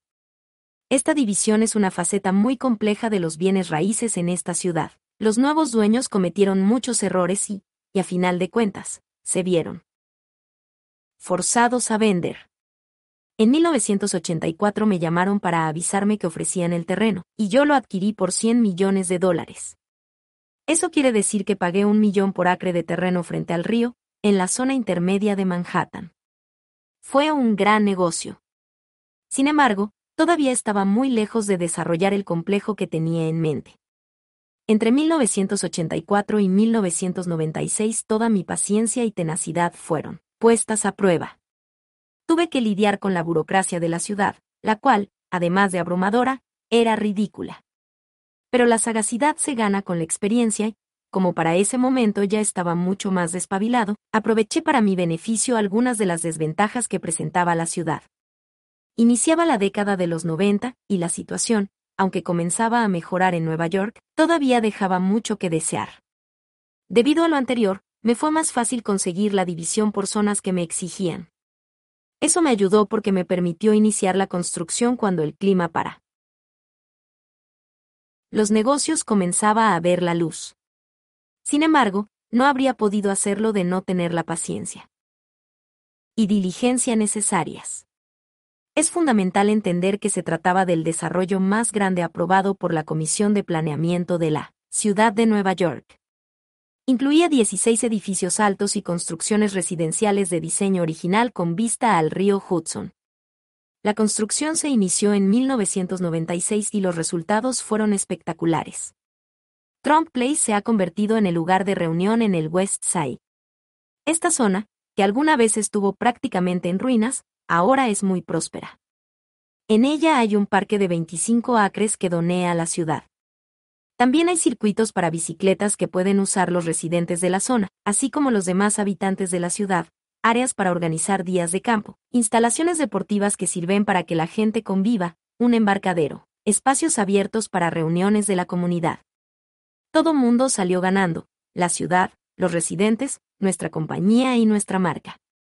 En resumidas cuentas, la perseverancia tuvo recompensas. Robert ya habló de los aspirantes a empresarios que aún no se percatan de lo difícil que pueden ponerse las cosas, en especial, al principio. Yo me identifico mucho con esa situación. La primera empresa que me fijé de manera individual llegó a complicarse tanto que, en algún momento, me dieron ganas de olvidarme de todo el asunto. Pero ahora me alegro de haber persistido porque se convirtió en mi mayor éxito y me dio la oportunidad de que mi nombre adquiriera peso entre los desarrolladores de bienes raíces en Manhattan. El Hotel Grand Yacht. Es posible que hayas escuchado del Hotel Grand Yacht en la ciudad de Nueva York. Se encuentra junto a la estación Gran Central y es un hermoso hotel con cuatro muros exteriores de vidrio. Se encuentra en una próspera zona, justo en medio de la isla de Manhattan. Sin embargo, las cosas no eran así en la década de los 70. El lugar se encontraba olvidado y la gente evitaba pasar por ahí, excepto cuando se veía forzada a atravesar por Gran Central para entrar y salir de la ciudad. Junto a la estación había un viejo hotel llamado de Comodore que, además de ser una aberración para la vista, causaba muchos problemas. La zona, en general, era muy deprimente y se había convertido en lugar idóneo para cometer crímenes. Yo sabía que a aquel barrio le vendría bien un cambio importante, y creí que el primer paso sería adquirir y restaurar el Hotel Comodore. Recuerdo que ni siquiera mi padre creía que estuviera. Hablando en serio respecto al proyecto. Comprar el Comodore en un momento en que hasta él, edificio Chrysler está en quiebra, es como pelearse para conseguir un lugar en el Titanic, dijo. Ambos sabíamos que era un riesgo, pero yo estaba seguro de que la remodelación transformaría al barrio, haría desarrollar la zona como podía y debía ser. Pude visualizarla desde mucho tiempo antes y, por eso, sabía que estaba en lo correcto. Esa capacidad de imaginar me brindó gran parte de la confianza que tanto necesité en el proceso. Aproximadamente un año antes de que empezara a negociar el hotel, los propietarios, Penn Central Railroad, habían desperdiciado unos 2 millones de dólares en remodelaciones que no lograron nada. Era evidente que el hotel seguía necesitando una labor importante, pero los dueños aún debían unos 6 millones en impuestos atrasados. Estaban listos para vender y, y por lo tanto, yo podía aprovechar la opción de comprar el hotel por 10 millones. A pesar de todo, antes de comprar tendría que estructurar una propuesta muy compleja. Necesitaría financiamiento, una compañía hotelera que se comprometiera y una deducción fiscal por parte de la ciudad de Nueva York. Conseguir todo eso fue muy complicado y las negociaciones duraron varios años. En ese proceso, busqué a un profesional talentoso que pudiera convertir aquel viejo hotel en un punto de referencia espectacular. Entonces conocí a un joven arquitecto llamado Derskat que entendió mi visión de inmediato. Yo quería envolver el edificio en algo brillante para que toda la zona tuviera una nueva fachada. No estaba seguro de que se llevaría a cabo el trato, pero estaba tan convencido de que sería algo benéfico para el área, que pasé algún tiempo conversando con Derskat y lo contraté para que hiciera algunos bocetos. Solo quería tenerlos listos en caso de que necesitáramos presentarlos. También estaba consciente de que necesitaría un operador importante porque un hotel de 136.000 metros cuadrados y 1.400 habitaciones no sería un trabajo fácil para nadie. Revisé una lista de los hoteleros más importantes y los que tenían mejores antecedentes. Vi que Yat ocupaba el primer lugar. Tenía la esperanza de que les interesara porque, aunque sea difícil creerlo, ellos no tenían entonces ningún hotel en Nueva York. Por suerte tuve razón, el ofrecimiento los atrajo.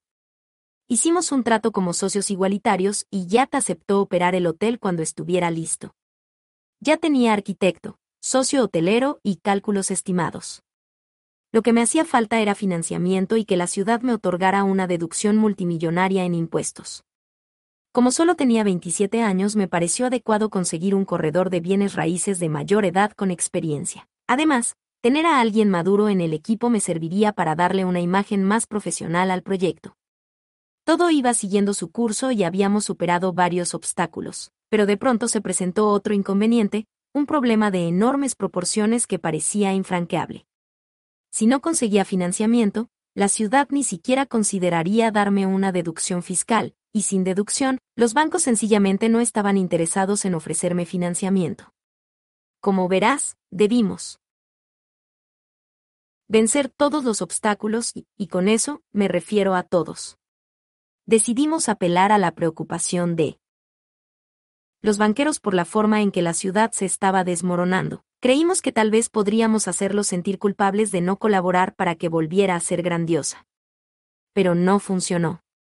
Después de hablar prácticamente con todos los banqueros de la ciudad y darles todas las explicaciones que se nos ocurrieron para que participaran, finalmente encontramos un banco que parecía interesado. Pasamos muchísimas horas trabajando en el trato hasta que comenzó a lucir bien, bastante bien. De pronto, de la nada, alguien cambió de opinión y sacó a luz un asunto que no tenía nada que ver en el acuerdo, pero que, por alguna razón, hizo que todo se viniera abajo. El cambio inesperado nos dejó azorados y tratamos de presentar todos los argumentos posibles, pero ninguno. Funcionó. El individuo no cedía y yo me desesperé. Recuerdo que, en algún momento, miré a mi corredor y le dije, vamos a deshacernos de este contrato.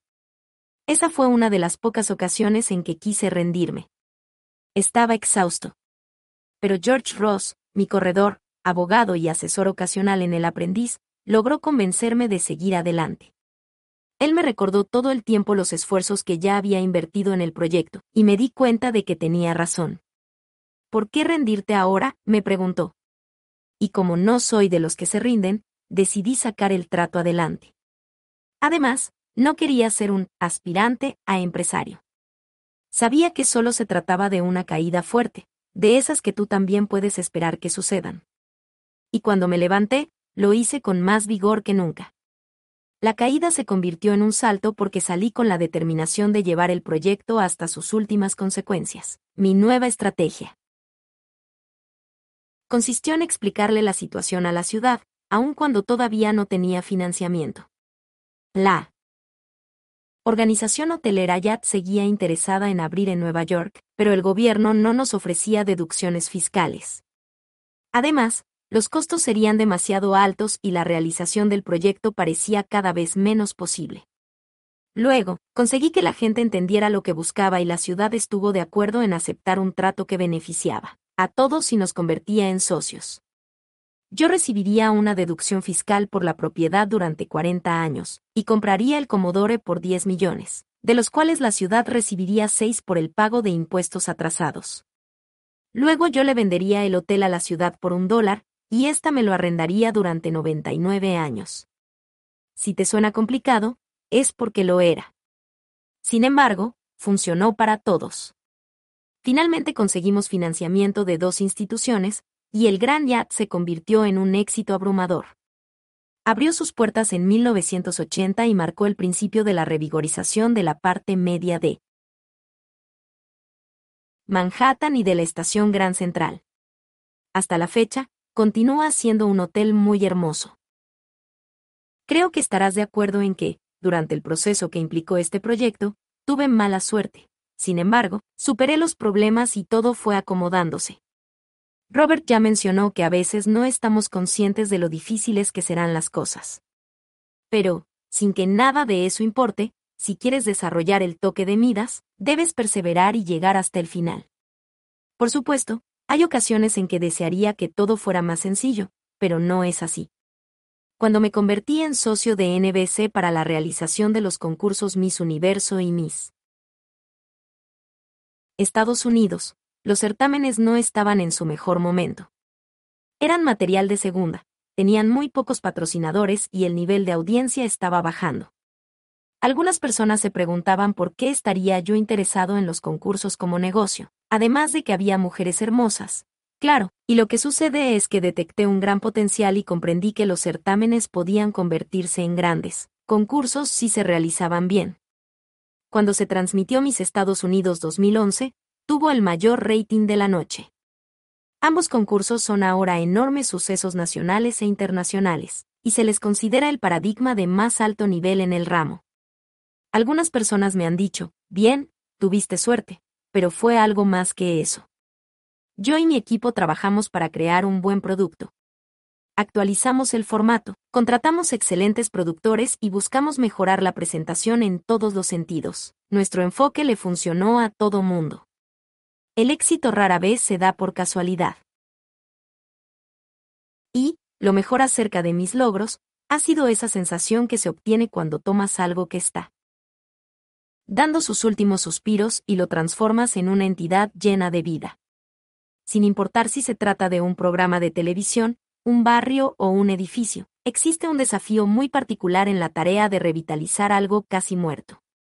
Parte del toque de Midas implica tenerla.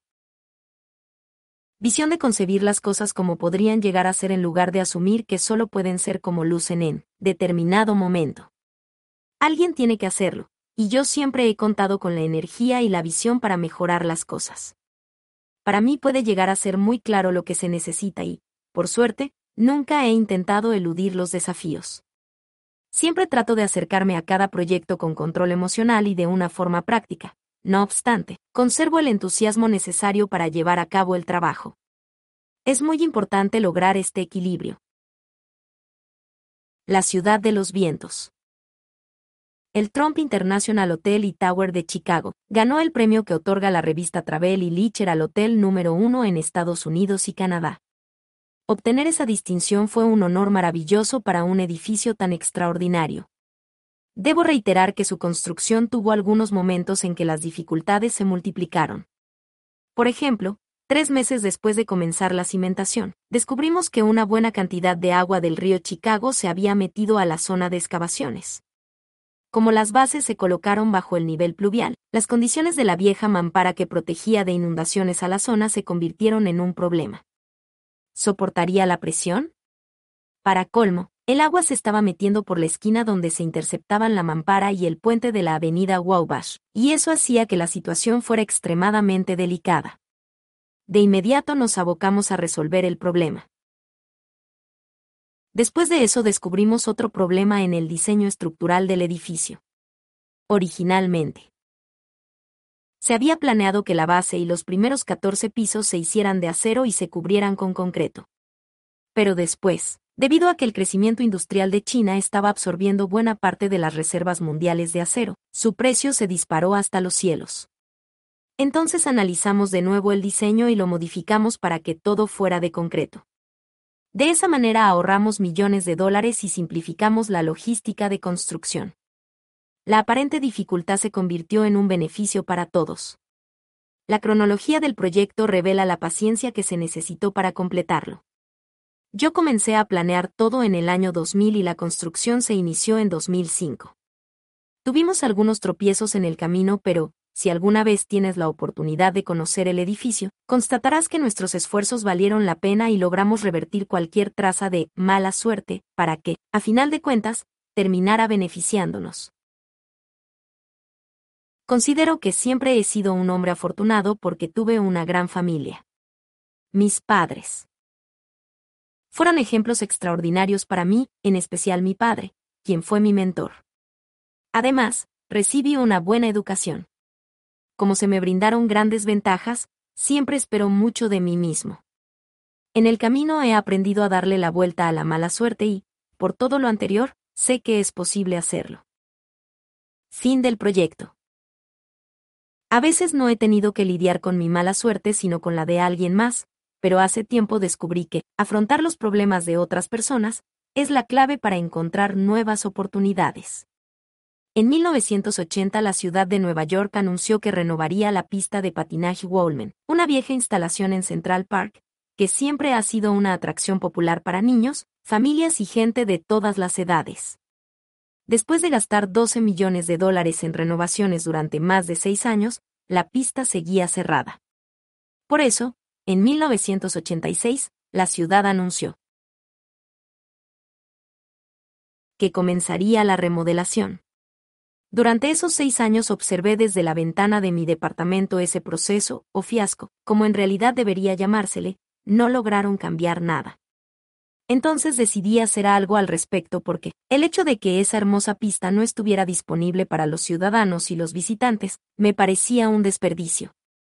Le escribí al alcalde Koch, a cargo del asunto en aquel tiempo. Le ofrecí construir una pista nueva y tenerla disponible en seis meses sin costo para la ciudad. Yo solo quería regalársela a Nueva York y a los ciudadanos. El alcalde desdeñó mi oferta y mi sinceridad, y publicó mi carta en los periódicos de la ciudad para mofarse de mí. Sin embargo, su táctica se le revirtió en cuanto los periodistas y el público en general se pusieron de mi lado. Hubo una fuerte reacción por parte de la prensa y un periódico comentó, lo único que ha demostrado el gobierno de la ciudad es que no puede con su trabajo. El alcalde Koch se retractó al día siguiente y, y de pronto, Nueva York quería que me hiciera cargo del asunto. Tuvimos una junta con los funcionarios. Acordamos que yo pondría el dinero para la construcción y estaría lista en seis meses, es decir, a mediados de diciembre de 1986. Cuando la pista se abriera, y si llegaba a funcionar para el público, la ciudad me reembolsaría hasta 3 millones. Pero si yo me salía del presupuesto, entonces el excedente correría por mi cuenta. Por supuesto, estaba muy emocionado de poder hacer algo con la pista Wolmen.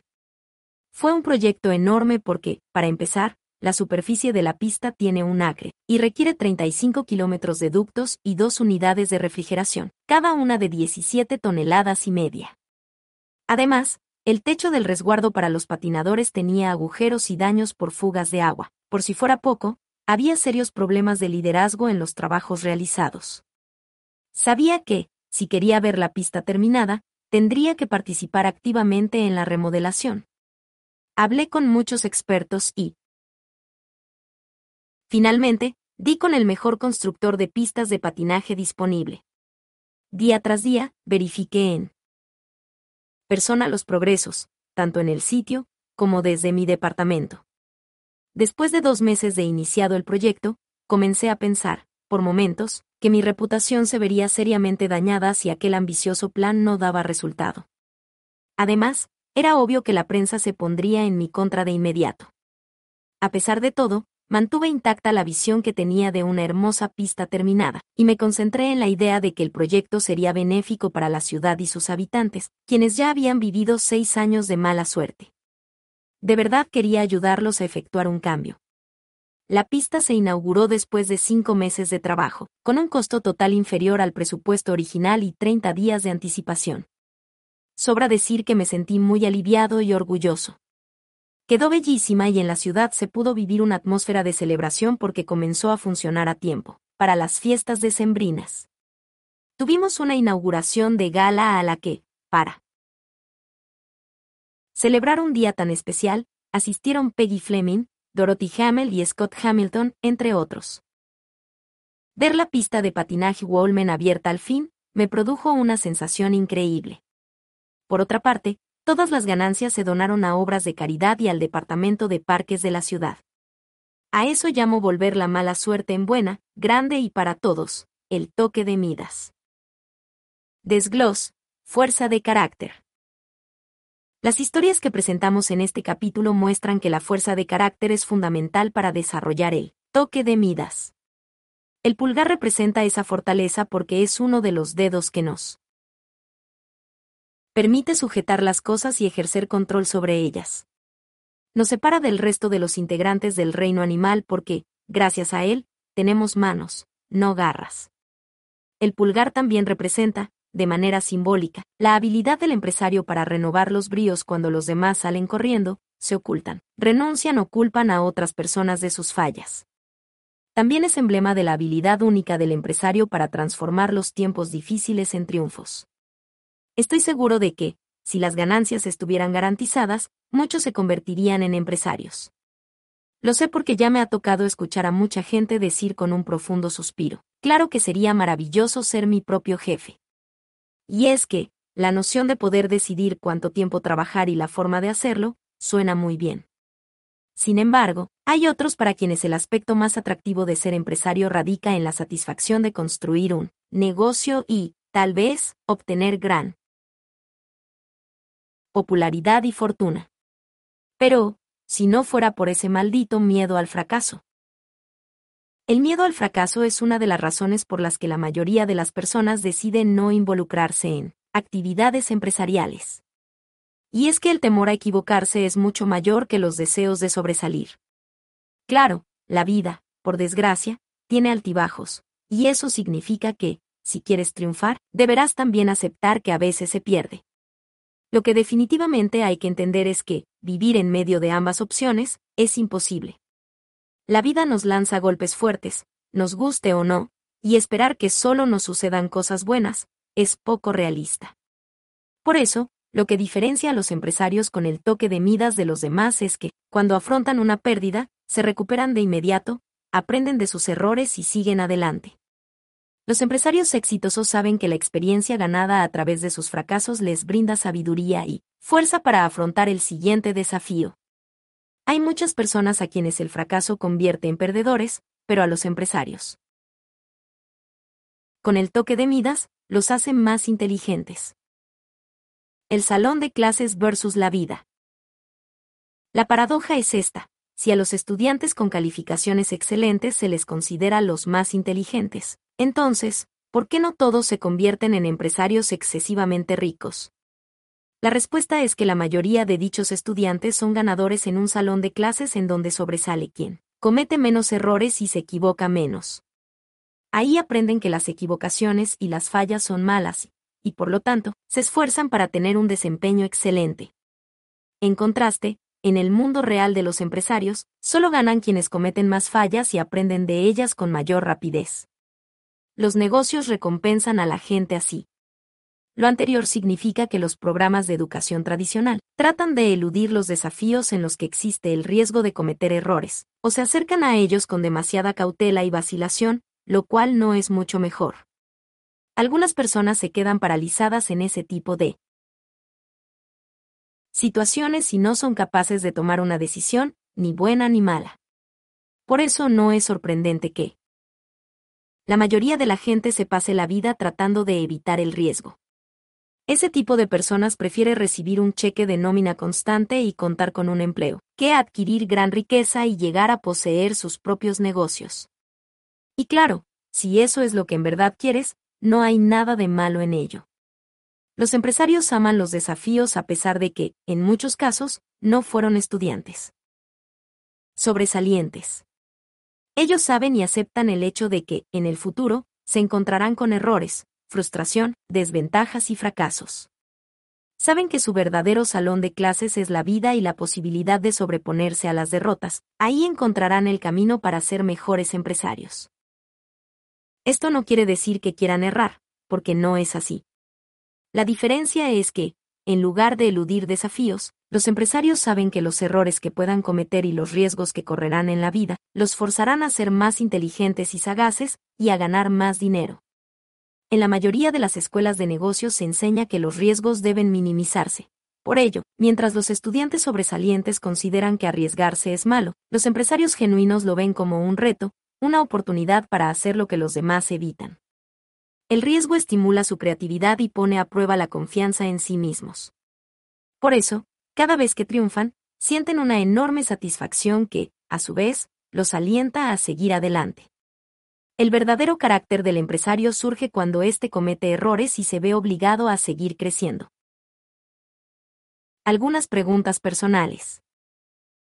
Quizá en este momento te preguntas si posees la fuerza de carácter necesaria para llegar a ser, o no, un empresario con el toque de Midas, o un empresario cualquiera para empezar. Tendrás que mirar en tu interior y analizar tus logros. Aquí hay algunas preguntas para comenzar. ¿Cómo afrontas los fracasos? ¿Cómo manejas el miedo? ¿Estás dispuesto a trabajar durante años sin recibir sueldo, en un proyecto que tal vez jamás despegue? ¿Alguna vez te han traicionado? ¿Cómo lo manejaste? ¿Se puede confiar en ti bajo presión? ¿O acostumbras a apuñalar a la gente por la espalda cuando la situación empieza a desmoronarse? ¿Cómo te sientes cuando alguien comete errores y tú debes pagar por ellos? ¿Podrías despedir a un amigo o miembro de la familia de tu empresa? Por naturaleza, ¿eres generoso o avaricioso? ¿Cómo te sientes cuando no tienes dinero? Cuando eso sucede, ¿tú llamas a mamá? ¿Llamas a papá? ¿Le pides limosna al gobierno? ¿Buscas empleo? ¿Te metes otra vez a estudiar? ¿Culpas a alguien más por tus problemas financieros? Si no tienes respuestas a estas preguntas o sientes que no puedes contestarlas de manera objetiva, pídele a un amigo que las responda por ti con toda franqueza. Porque, para ser un empresario exitoso, debes recibir retroalimentación. Si no puedes manejar comentarios crudos y directos, será mejor que no renuncies a tu empleo. La gente que carece de carácter no puede lidiar con comentarios fuertes, y eso es muy peligroso porque un negocio es ante todo un enorme mecanismo de retroalimentación. Puedes llegar a recibir comentarios negativos sin importar el nivel que haya alcanzado tu negocio, y es algo que debes aceptar desde ahora. Si a los clientes no les gusta tu producto, no lo compran. Eso es retroalimentación. También puede surgir en forma de datos o hechos irrefutables, como cuando descubres que tu compañía tiene gastos elevados e ingresos bajos, cuando le dices a un empleado que haga algo y termina haciendo lo contrario, cuando descubres que un socio en quien confiabas te está robando, o cuando el banco te niega un préstamo. Busca a un amigo dispuesto a darte respuestas fiables. A pesar de lo cruel que pueda ser el ejercicio, hazlo y termina con las dudas. Recibe la retroalimentación aun cuando no te guste lo que te digan. Piensa que se trata de una oportunidad para fortalecer el carácter, algo que, por cierto, necesitarás bastante. Como ya se mencionó anteriormente, es más sencillo y barato recibir la retroalimentación de un amigo que del mercado entero. A lo largo del libro aprenderás que llegar a ser empresario exitoso implica, más que tener un buen producto, contar con recursos, educación o un plan sólido de negocios. Ser un gran empresario requiere de inteligencia. Sin embargo, no creas que es el mismo tipo de inteligencia que nos imaginamos al pensar en los grandes genios. De hecho, existen siete tipos de inteligencia. Si logras un desempeño excelente en, por lo menos, una en particular, tendrás las bases para desarrollar el toque de Midas. Las siete inteligencias. Howard Gardner, psicólogo de desarrollo y profesor de cognición y educación en la Escuela de Posgrado de Harvard, desarrolló la teoría de que no existe solamente un tipo de inteligencia sino siete. Para el toque de Midas se requiere de una en particular, y hasta que no la domines, el toque te eludirá. Las siete inteligencias según Howard Gardner reimpreso con permiso. Todos los derechos reservados. Gardner creía que la gente poseía distintos tipos de inteligencia que representan formas diversas de aprender y procesar información. Estés de acuerdo con él, o no, creo que todos podemos ubicar personas que tienen dones en una o más de las áreas que Gardner denomina inteligencias. Hay músicos y atletas muy talentosos, genios de la matemática y diseñadores sorprendentes. Entre estas siete inteligencias hay una que resulta fundamental para tener éxito como empresario. No tienes que nacer con ella, pero, si no la posees, debes adquirirla. Hagamos una revisión más minuciosa de cada una para definir las bases del ámbito empresarial. ¿Podrás reconocer cuál es la aptitud más importante para el éxito empresarial? Lingüística verbal gente a la que le va muy bien en la escuela. Los estudiantes con las mejores calificaciones con frecuencia poseen el don de la inteligencia lingüística verbal. Son excelentes lectores y escritores. Pueden citar autores famosos y desempeñarse bien cuando se trata de exámenes en forma de ensayo. En el ámbito de los negocios, los estudiantes con el don lingüístico pueden llegar a convertirse en abogados. Lógica matemática Estas personas adoran los números y gozan al resolver problemas matemáticos. Te pueden dar el equivalente decimal de una fracción antes de que tú alcances a sacar tu celular para calcularlo.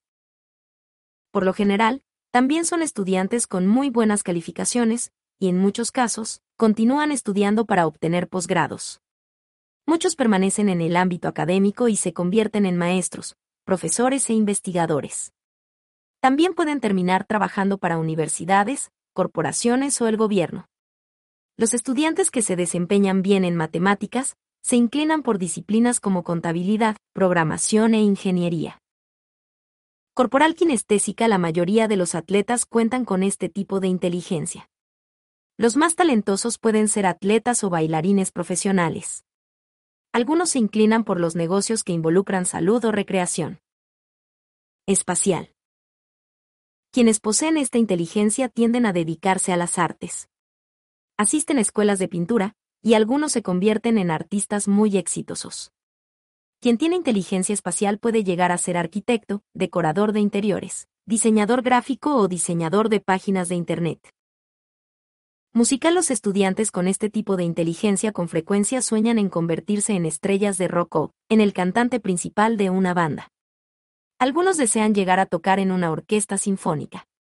Se les facilita tocar instrumentos. Al escuchar música, muchos pueden saber, casi por arte de magia, qué notas se están tocando.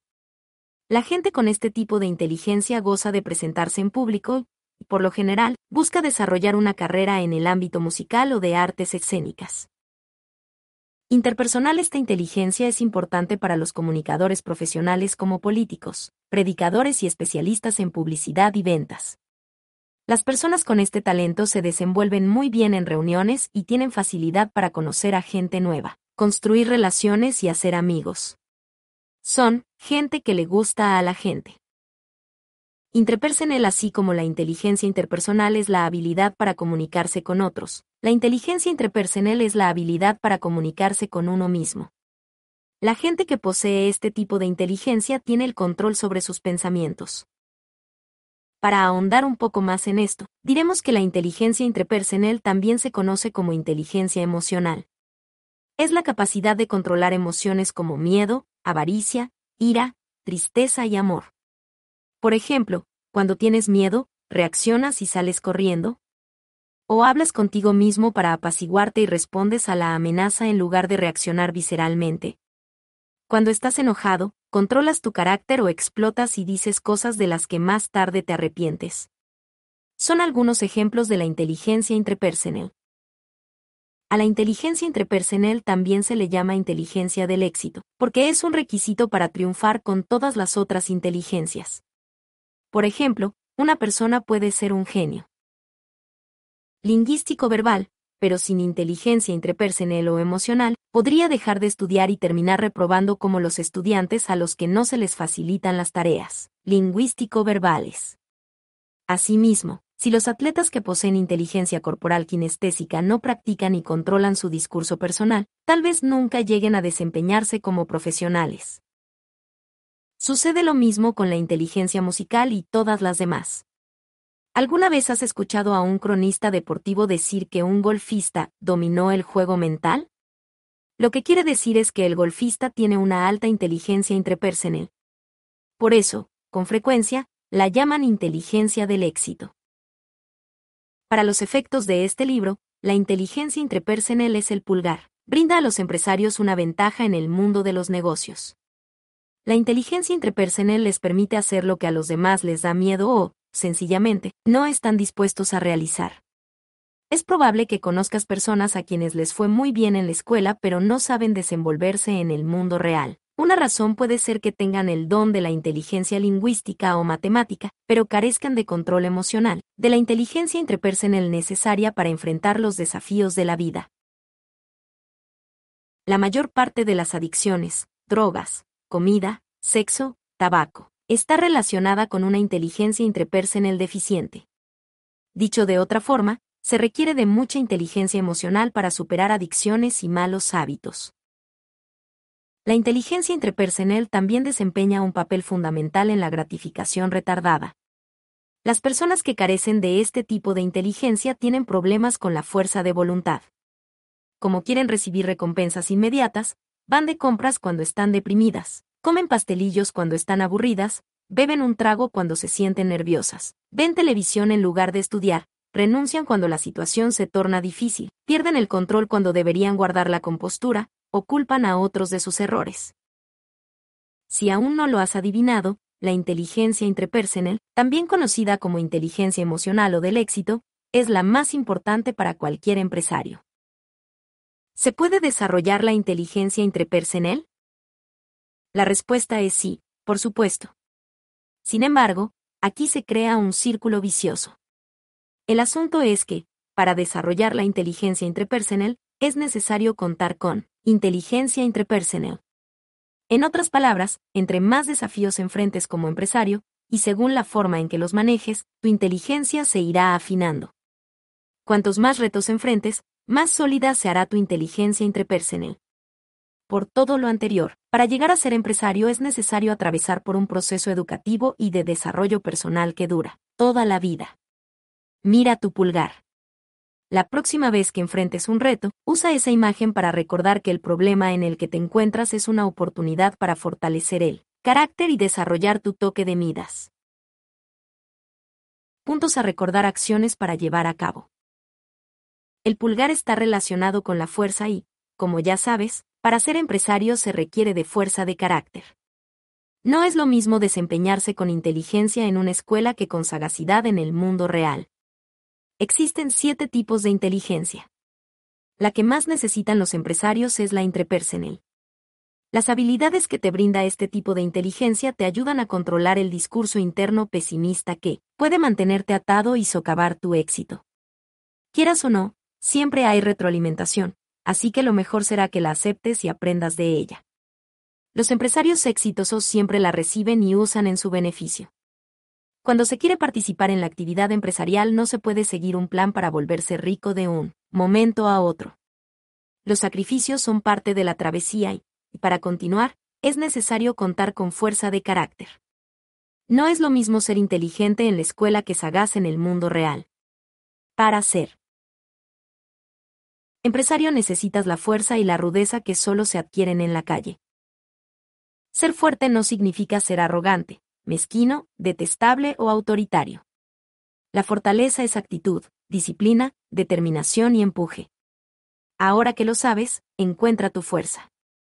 El mercado contrata y despide todos los días. Sin embargo, los empresarios con el toque de Midas se levantan, sacuden su pantalón y vuelven a lanzarse al ruedo.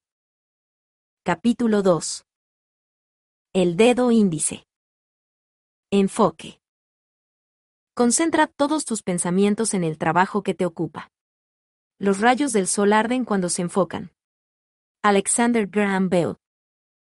En la guerra, en los negocios y en la vida. Robert Kiyosaki. En junio de 1971 caminé hasta la línea de vuelo en donde esperaba mi aeronave, pero en esa ocasión noté algo distinto en el helicóptero. No era el mismo en que había estado entrenando durante dos años. Aquel día le habían añadido cañones de misiles, cuatro ametralladoras a los lados para que el piloto las accionara, y dos más para los artilleros. De pronto, la razón por la que me había estado entrenando como piloto se volvió demasiado real.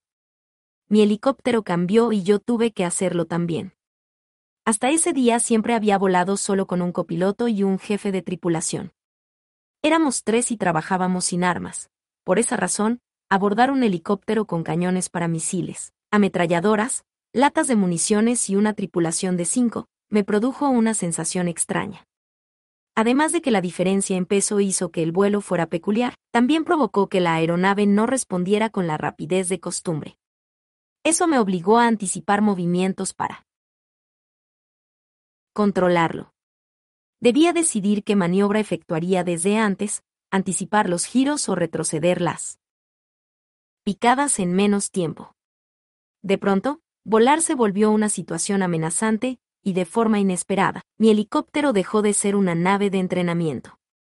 Aquel día volé una nave que solía ser un vehículo pero se transformó en un instrumento de guerra.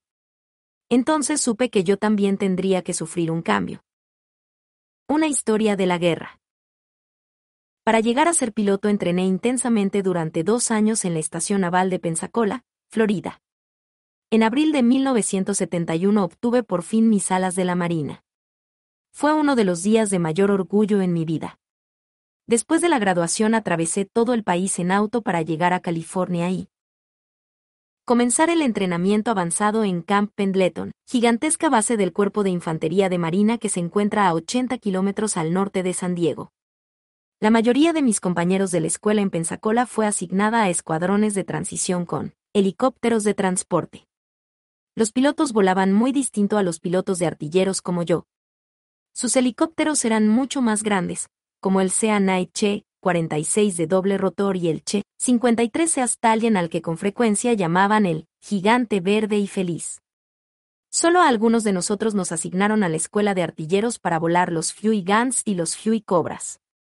Los primeros pilotos que conocí en Camp Pendleton acababan de regresar de Vietnam eran muy distintos a mi instructor de vuelo en Florida. Aquí, los instructores de artilleros eran más serios, oscos e intolerantes. a pesar de que técnicamente yo era un aviador calificado de la infantería de Marina, los veteranos de combate a los que ahora les correspondía enseñarme, me trataban como novato. De abril a junio me pusieron a prueba y me obligaron a arriesgarme con maniobras que yo habría jurado que eran imposibles de ejecutar. Si un piloto nuevo pasaba la prueba, le ponían ametralladoras y cañones, y comenzaba una nueva fase de entrenamiento avanzado. Pero si no lo lograba, lo mandaban a volar en un escritorio, es decir, le asignaban trabajo administrativo en una oficina.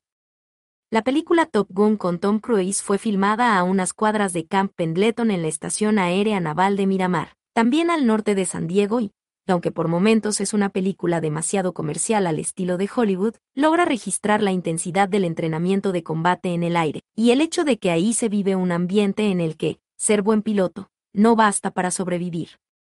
En Camp Pendleton nos entrenaron para el combate aire-tierra, lo cual significa que debíamos volar a alturas extremadamente bajas. En lugar de mantener la aeronave en el cielo, nos enseñaron a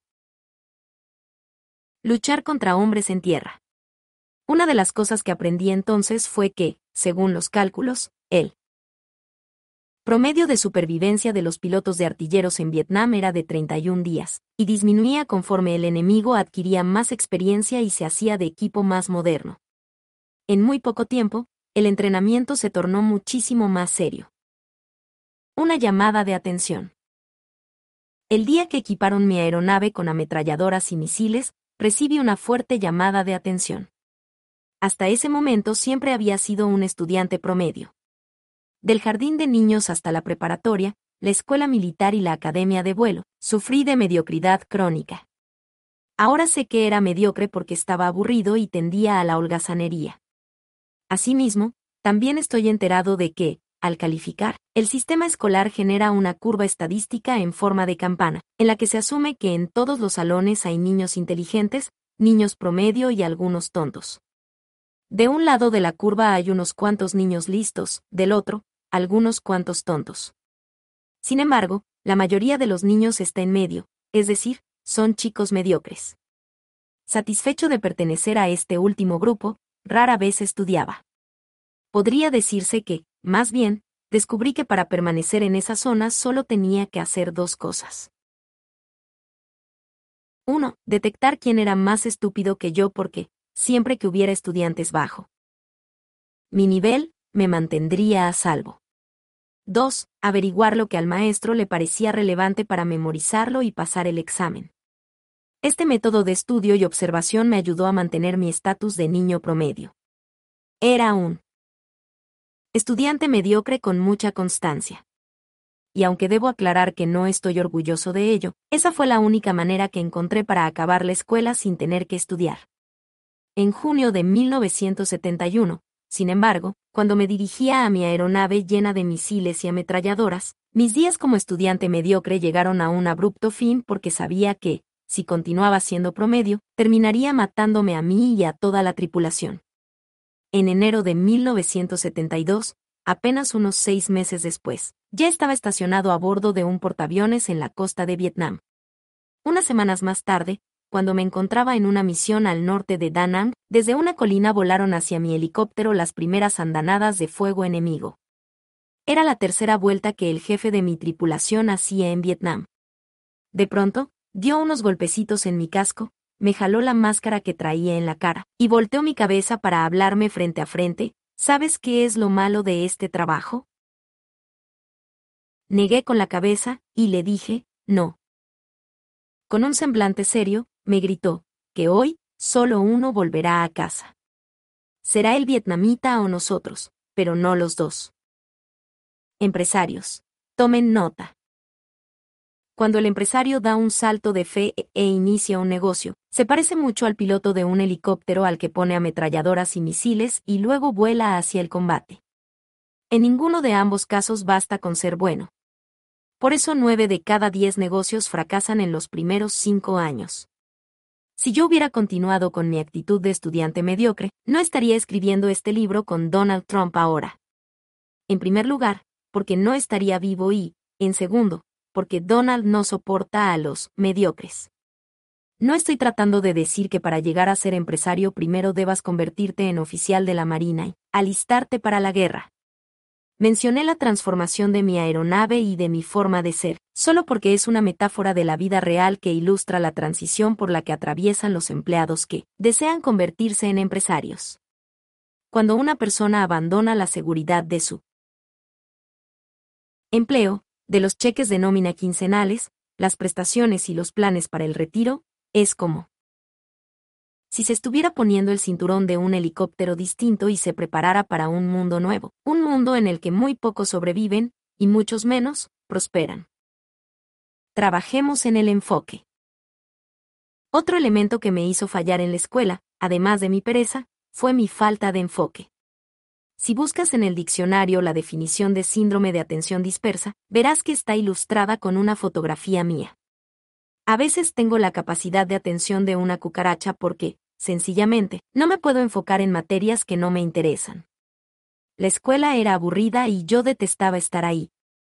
Cuando llegaba la época de surfear, tomaba mi tabla y me iba a la playa porque, al menos, las olas sí lograban mantenerme concentrado. Dejar de ser un piloto de transporte para convertirme en piloto de un helicóptero artillado fue muy benéfico porque me vi forzado a estudiar de verdad. Era imperativo aprender. Tuve que enfocarme para resguardar mi vida y protegerla de mi tripulación y sus familias. El combate me forzó a concentrarme de la misma manera en que lo hacían las enormes olas cuando surfeaba. ¿Por qué?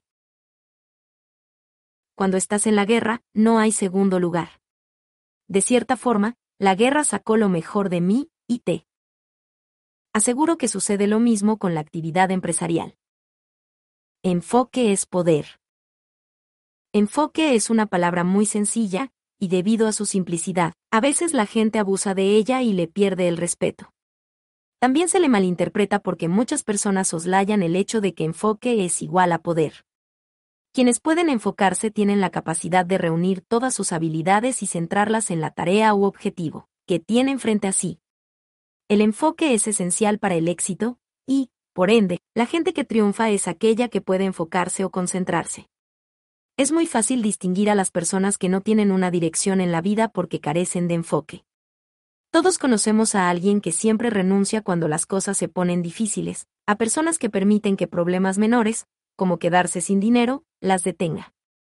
De hecho, hay una gran cantidad de gente que ni siquiera comienza a trabajar en sus objetivos porque deja que el miedo a fracasar le impida dar el primer paso. Es típico conocer a alguien que dice que está a dieta, pero renuncia a ella en cuanto se corta la primera rebanada de pastel de chocolate. Sucede lo mismo con el ejercicio. Este tipo de gente se ejercita durante una semana y luego se rinde, se va de parranda para paliar el dolor muscular. También es común conocer a personas que quieren ser ricas pero permiten que pretextos como no tengo dinero las detengan. A gente que le encantaría renunciar a su empleo porque lo odia pero que con decir tengo muchas deudas que pagar, se da la oportunidad de seguir sufriendo ocho horas diarias. La salud, la riqueza y la felicidad son un reflejo de la habilidad de cada uno para enfocarse, porque estos aspectos demuestran si alguien tiene la capacidad de manejar sus poderes personales para lograr lo que quiere en la vida. Enfócate en obtener lo que quieres. La gente puede desarrollar y mejorar su capacidad de enfoque. Yo soy prueba viva de ello porque, para acabar mis estudios en la escuela de vuelo y convertirme en piloto, tuve que enfocarme. Llegar a operar un helicóptero artillado exigió de mí el tipo de concentración que ni siquiera creía poseer.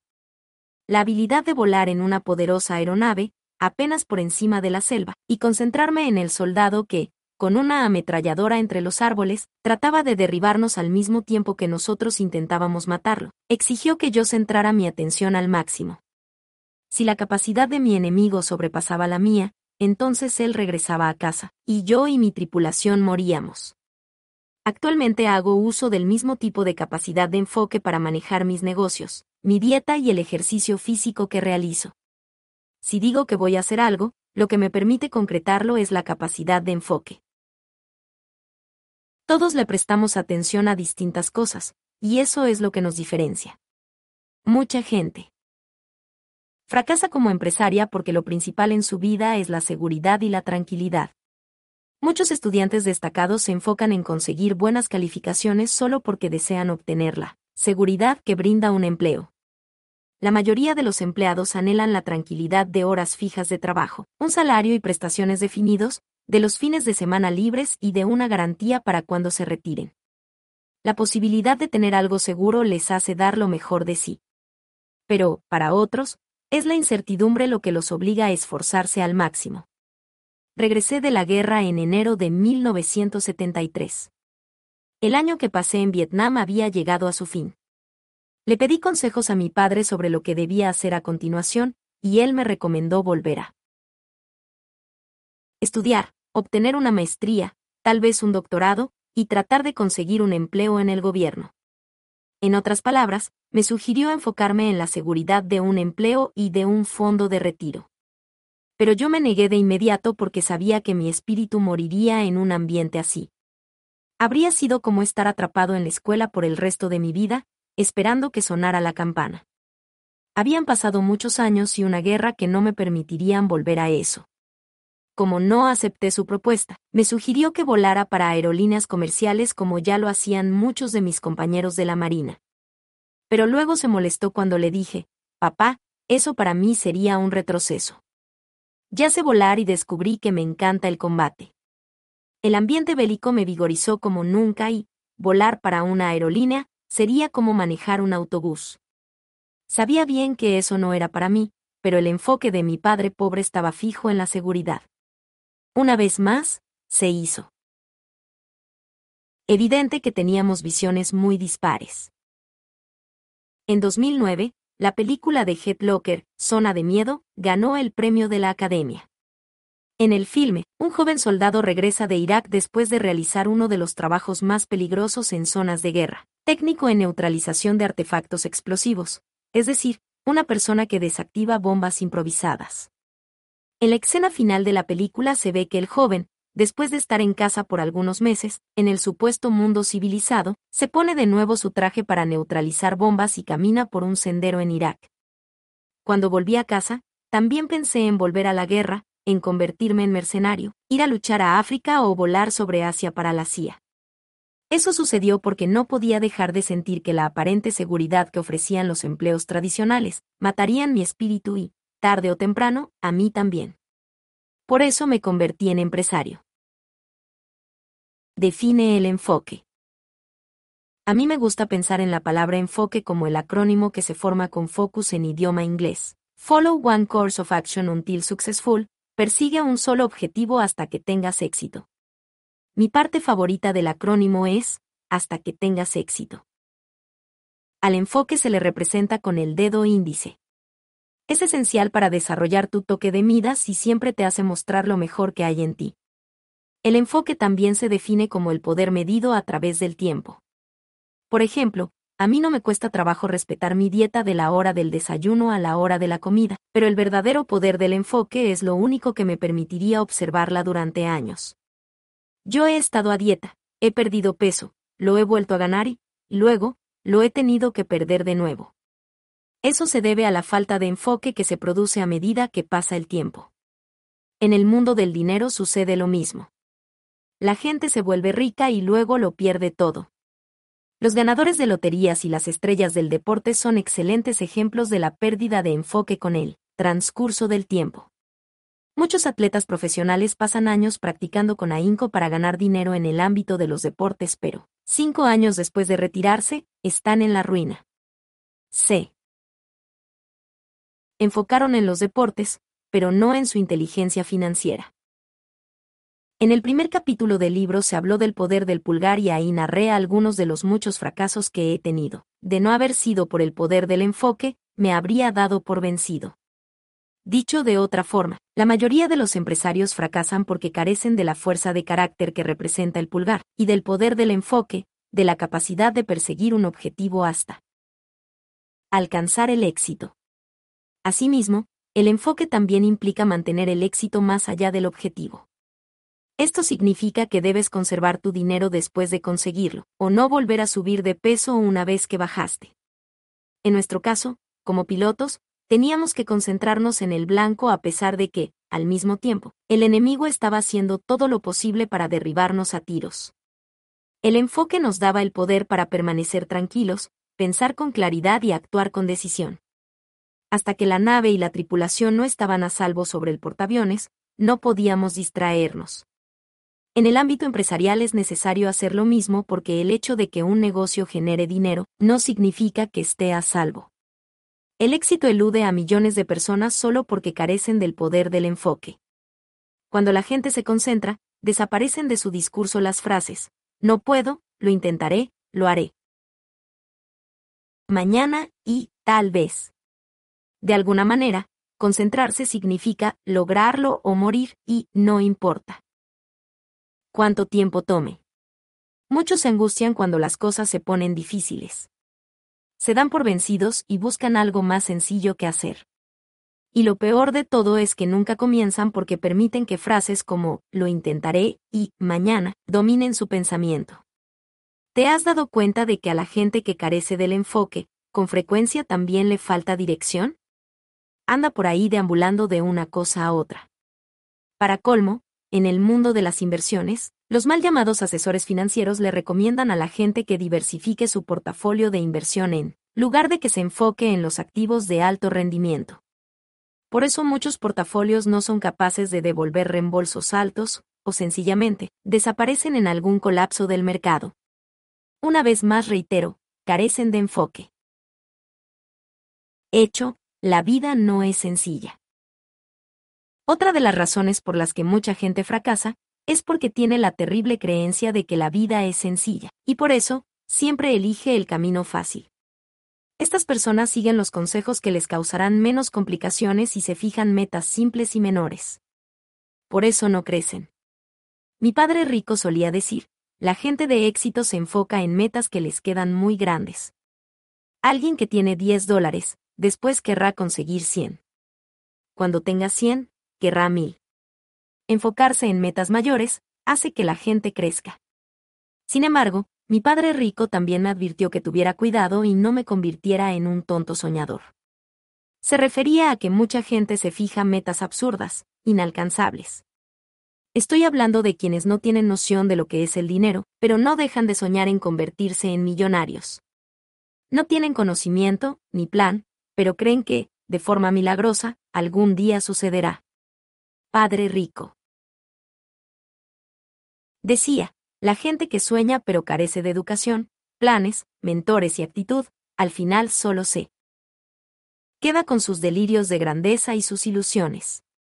Cuando perdí todo en mi primer negocio, tuve que pagar casi un millón de dólares que debía a los inversionistas. Me concentré primero en los inversionistas menores y les devolví su dinero. Después, en los que habían aportado más, y así sucesivamente. Esos fueron los primeros pasos de nuestro plan. Me tomó años salir de aquel hoyo, pero valió la pena porque, a medida que fui pagando a los inversionistas mayores, aumentó mi sagacidad. Kim y yo creamos un CD y un libro de trabajo sobre esa experiencia. Se llama Como salimos de la deuda mala, y es para quienes deseen seguir nuestra fórmula. Cuando Kim y yo nos casamos en 1986, no estábamos enfocados en ser millonarios. Por supuesto que soñábamos con llegar a serlo, pero en ese momento solo nos fijamos la meta de conseguir 100 dólares mensuales de flujo de efectivo como producto de nuestras inversiones. Luego nos fijamos la meta de 1000, luego 10.000 y así sucesivamente. Tal vez ahora esos objetivos suenen bastante menores, casi lo contrario de lo que he estado mencionando, pero debo decir que, cuando te encuentras ahogado con una deuda de casi un millón de dólares, tener un ingreso de 100 se convierte en una meta muy grande, como en nuestro caso. El punto es que Kim y yo teníamos sueños pero nunca perdimos el enfoque, y además, continuamos incrementando nuestras metas a medida que crecíamos. Dicho de otra forma, la concentración fue lo que nos hizo madurar. La falta de enfoque es para la gente que ya está muy cómoda y así quiere quedarse o que, incluso, prefiere ir en retroceso. El enfoque exige educación. En cuanto me enteré de que mi siguiente destino era Vietnam, me convertí, por primera vez en la vida, en un estudiante genuino. Quería aprender porque no tenía otra opción. Mi vida estaba en juego y también la de mi tripulación. Siento lo mismo ahora que soy empresario. Mi labor más importante es proteger los empleos de mis colaboradores. Si fallo en eso, lo cual ha sucedido en varias ocasiones, algo dentro de mí muere. En la escuela era un estudiante promedio, me la pasaba jugando y rara vez estudiaba. Pero en los negocios no puedo darme ese lujo, siempre debo estudiar, leer libros, asistir a seminarios y buscar ideas nuevas. Lo más importante es que también necesito encontrar maestros y maestras. En Camp Pendleton descubrí que no todos los instructores son iguales. Los hay de distintos tipos. Por ejemplo, en la escuela de vuelo en Florida los instructores me enseñaron a volar, en tanto que, en Camp Pendleton, me enseñaron a matar o morir porque, en ese momento, tenía que ir más allá de solo operar un helicóptero. Hasta la fecha llevo conmigo las lecciones aprendidas en Camp Pendleton y elijo a mis maestros con cuidado.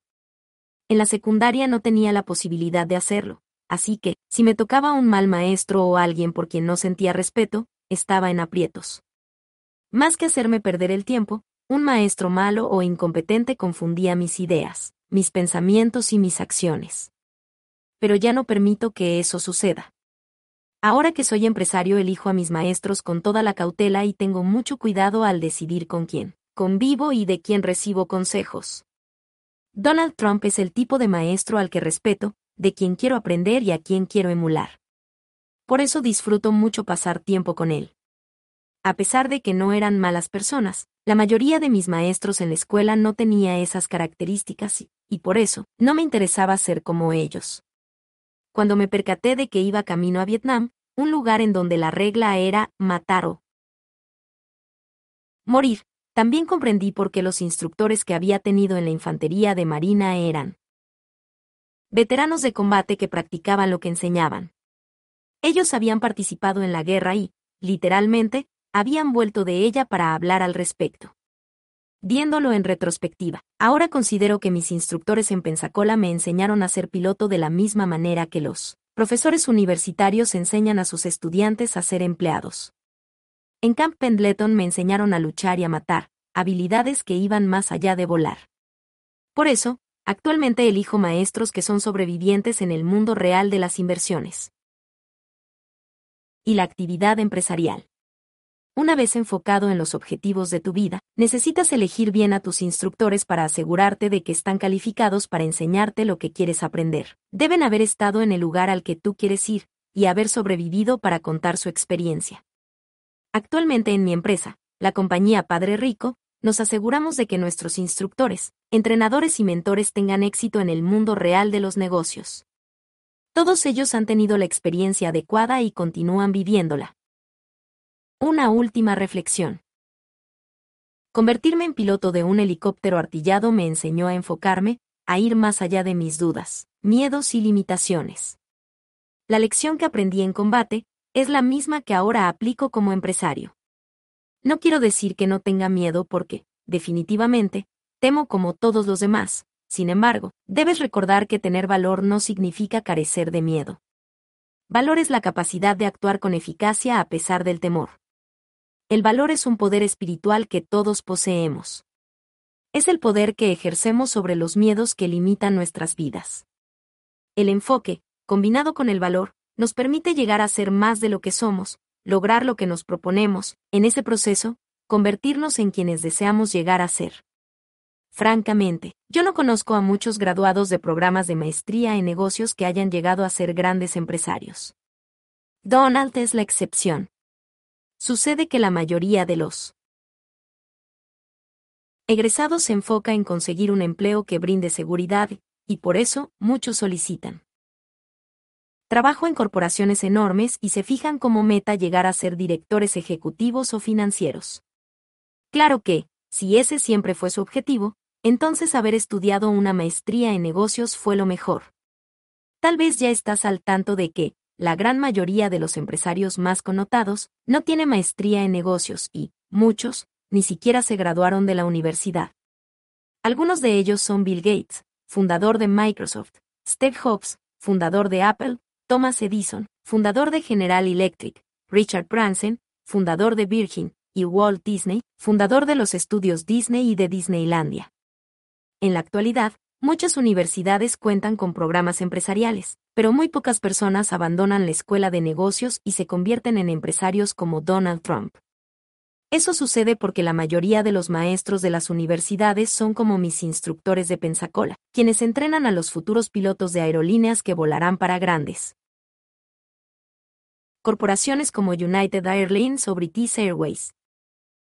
Los instructores de Camp Pendleton llevaban a los pilotos imberbes más allá del vuelo. Nos conducían hasta la batalla y nos preparaban para los ambientes más hostiles del mundo. En mi opinión, Muchos de los programas para empresarios que tienen las universidades son incompletos porque, de cierta forma, las escuelas contratan a conductores de autobuses para que traten de enseñarles a los estudiantes a ser pilotos de combate. Ambos saben cómo volar, pero solo uno de ellos tiene el tipo de enfoque que se requiere para entrenar a empresarios con el toque de Midas. El poder del enfoque implacable. Donald Trump. Las referencias de Robert provienen del combate y el entrenamiento militar, y como yo asistí a una escuela militarizada, creo que tengo una visión de lo que se requiere para ser piloto del Cuerpo de Infantería de Marina. Los comentarios de Robert, sin embargo, son para todo mundo, haya pertenecido o no al ejército, porque el enfoque resulta fundamental para el éxito y la supervivencia. Todo esto me trae a la mente a un reportero que me visitó en las oficinas de la organización Trump y se refirió a su experiencia como un día en las trincheras con Donald Trump. Aquel reportero lo definió así porque se dio cuenta de la inco y la velocidad con que laborábamos. Yo mismo he comparado en varias ocasiones los negocios con una zona de combate porque, en ambos casos, todos tus sentidos deben estar alerta y tu enfocado al 100%. Anteriormente mencioné que la falta de enfoque me hizo meterme en problemas financieros. Inmensos a principios de la década de los 90. Tú no trates de aprender esta lección por las malas como yo lo hice. También toma en cuenta la gran paradoja respecto a este tema. Para tener éxito, tu enfoque debe ser suficientemente amplio y pensar en grande al mismo tiempo. En este capítulo analizaremos cómo es posible. La mayoría de la gente ha escuchado hablar de la Torre Trump porque es una de las atracciones turísticas más importantes de la ciudad de Nueva York, pero, además, es un gran ejemplo del poder del enfoque. La torre se inauguró en 1983, pero hay toda una historia antes de esa fecha. Como es típico en mí, estaba tan interesado en que todo saliera bien, que yo mismo fui hasta una cantera en Italia para buscar las losas adecuadas de Breccia Pernis, un raro y muy hermoso mármol de forma irregular. Con cinta de aislar fui marcando las mejores losas. Las demás, se las venderían a alguien más. Saga de la Torre Trump, parte I. Por supuesto, la anécdota de las losas italianas tuvo lugar mucho después cuando la torre ya estaba en construcción. Antes de eso, hay una larga historia. Me tomó casi tres años recibir respuesta del hombre que administraba el terreno que deseaba comprar. Pero no solo le envié una carta o le hice una llamada telefónica en ese tiempo, fueron cientos. Mi tenacidad se vería recompensada más adelante, pero pasaron casi tres años. Robert ya mencionó el salto de fe que deben dar los empresarios, y te puedo decir que el mío no fue tanto un salto como un periodo muy prolongado en que tuve que aferrarme al plan. Quería construir la Torre Trump en el terreno adyacente a la joyería Tiffany's, por lo que debí convencer a su gente de que me permitiera adquirir sus derechos aéreos y sus derechos para construir un rascacielos, casi encima de la tienda, por 5 millones de dólares. Esas maniobras legales, a su ¿Ves? Impedirían que alguien más pudiera demoler Tiffany's después y construir otra torre que bloqueara las vistas panorámicas desde la mía. Luego obtuve los permisos de resonificación. Por alguna razón, para hacer estos trámites, era indispensable contar con la aprobación para poseer los derechos aéreos, pero el señor Hobbing, ejecutivo de Tiffany's a cargo de ese asunto, se había ido de vacaciones un mes. Dijo que me contactaría a su regreso. Si bien había una buena cantidad de trabajo que podía realizar durante ese mes, era imposible seguir adelante sin saber si me habían otorgado los derechos o no. Por suerte, a Jobin le agradó mi idea, me dio su palabra de que los tendría y la cumplió. Luego surgió otro requisito en cuanto a zonificación, que le exigía al desarrollador un mínimo de 10 metros de espacio abierto atrás del edificio y, debido a eso, a menos de que compráramos un fragmento del otro terreno que estaba junto a Tiffany's, tendríamos que cortar el jardín trasero del edificio que habíamos diseñado. El terreno le pertenecía a Leonard Candle, un hombre que no tenía el menor interés en vender. Por suerte encontré una cláusula en los contratos del acuerdo con Tiffany's en la que se les otorgaba la posibilidad de comprar la propiedad de Candle dentro de cierto tiempo, solo porque era adyacente a la joyería misma. Luego volví con Jovin de Tiffany's para preguntarle si podría aceptar que yo adquiriera esa opción de compra, sobre la propiedad de Candle como parte del trato que tenía con ellos. Jovin estuvo de acuerdo, pero Candle argumentó que esa opción le pertenecía a Tiffany's y no era transferible. Tal vez estaba en lo cierto. Entonces me percaté de que, tal vez, yo podría demandarlo para cuestionar sus argumentos, y le expliqué a Candel que había posibilidad de entrar a un proceso legal, pero, como ninguno de los dos quería involucrarse en algo así, llegamos a un acuerdo que nos convino a ambos. Candel estuvo de acuerdo en extender mi contrato de 20 a 100 años, lo cual me daría tiempo suficiente para que el proyecto fuera financiable y eliminar cualquier posibilidad de prohibición en cuanto a resonificación. Por suerte, Jobin y Candle se comportaron como caballeros, y yo tuve una suerte enorme al poder hacer tratos con ellos. Las negociaciones con Candle tomaron, de hecho, solo media hora, por lo que esa parte fluyó bien. No obstante, debes considerar que antes de eso pasaron tres años para que mis solicitudes tuvieran respuesta. Durante todo ese tiempo estuve construyendo la Torre Trump en mi mente. Nunca perdí el enfoque de lo que quería hacer, y por lo tanto, mis planes siempre fueron precisos y vívidos. En el tiempo que pasé armando el rompecabezas para construir la torre, con frecuencia recordé a Robert Moss, importante figura en la historia de la ciudad de Nueva York. Él solía decir, no sé. Puede hacer tortilla francesa sin romper el cascarón de los huevos. Yo sabía que todavía me quedaban varios cascarones más por romper. Saga de la Torre Trump, parte 2. El terreno en donde quería construir la Torre Trump le pertenecía a Yenesco. Banwit Taylor, la famosa tienda departamental, estaba ahí. Por suerte, soy un buen negociador. Necesité mucha experiencia para cubrir todos los requisitos de construcción. Yenesco y yo mantuvimos nuestro trato en secreto durante algún tiempo, y esperábamos poder firmar los contratos en unos cuantos meses más pero entonces, surgieron noticias. De repente había una serie de compradores importantes interesados en Yenesco.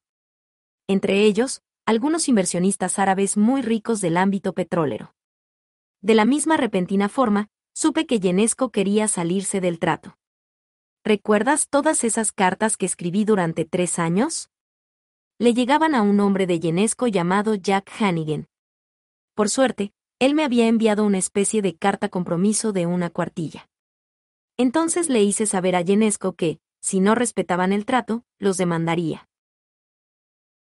Legalmente y que, con eso, retrasaría cualquier intento de su parte por venderle a alguien más él.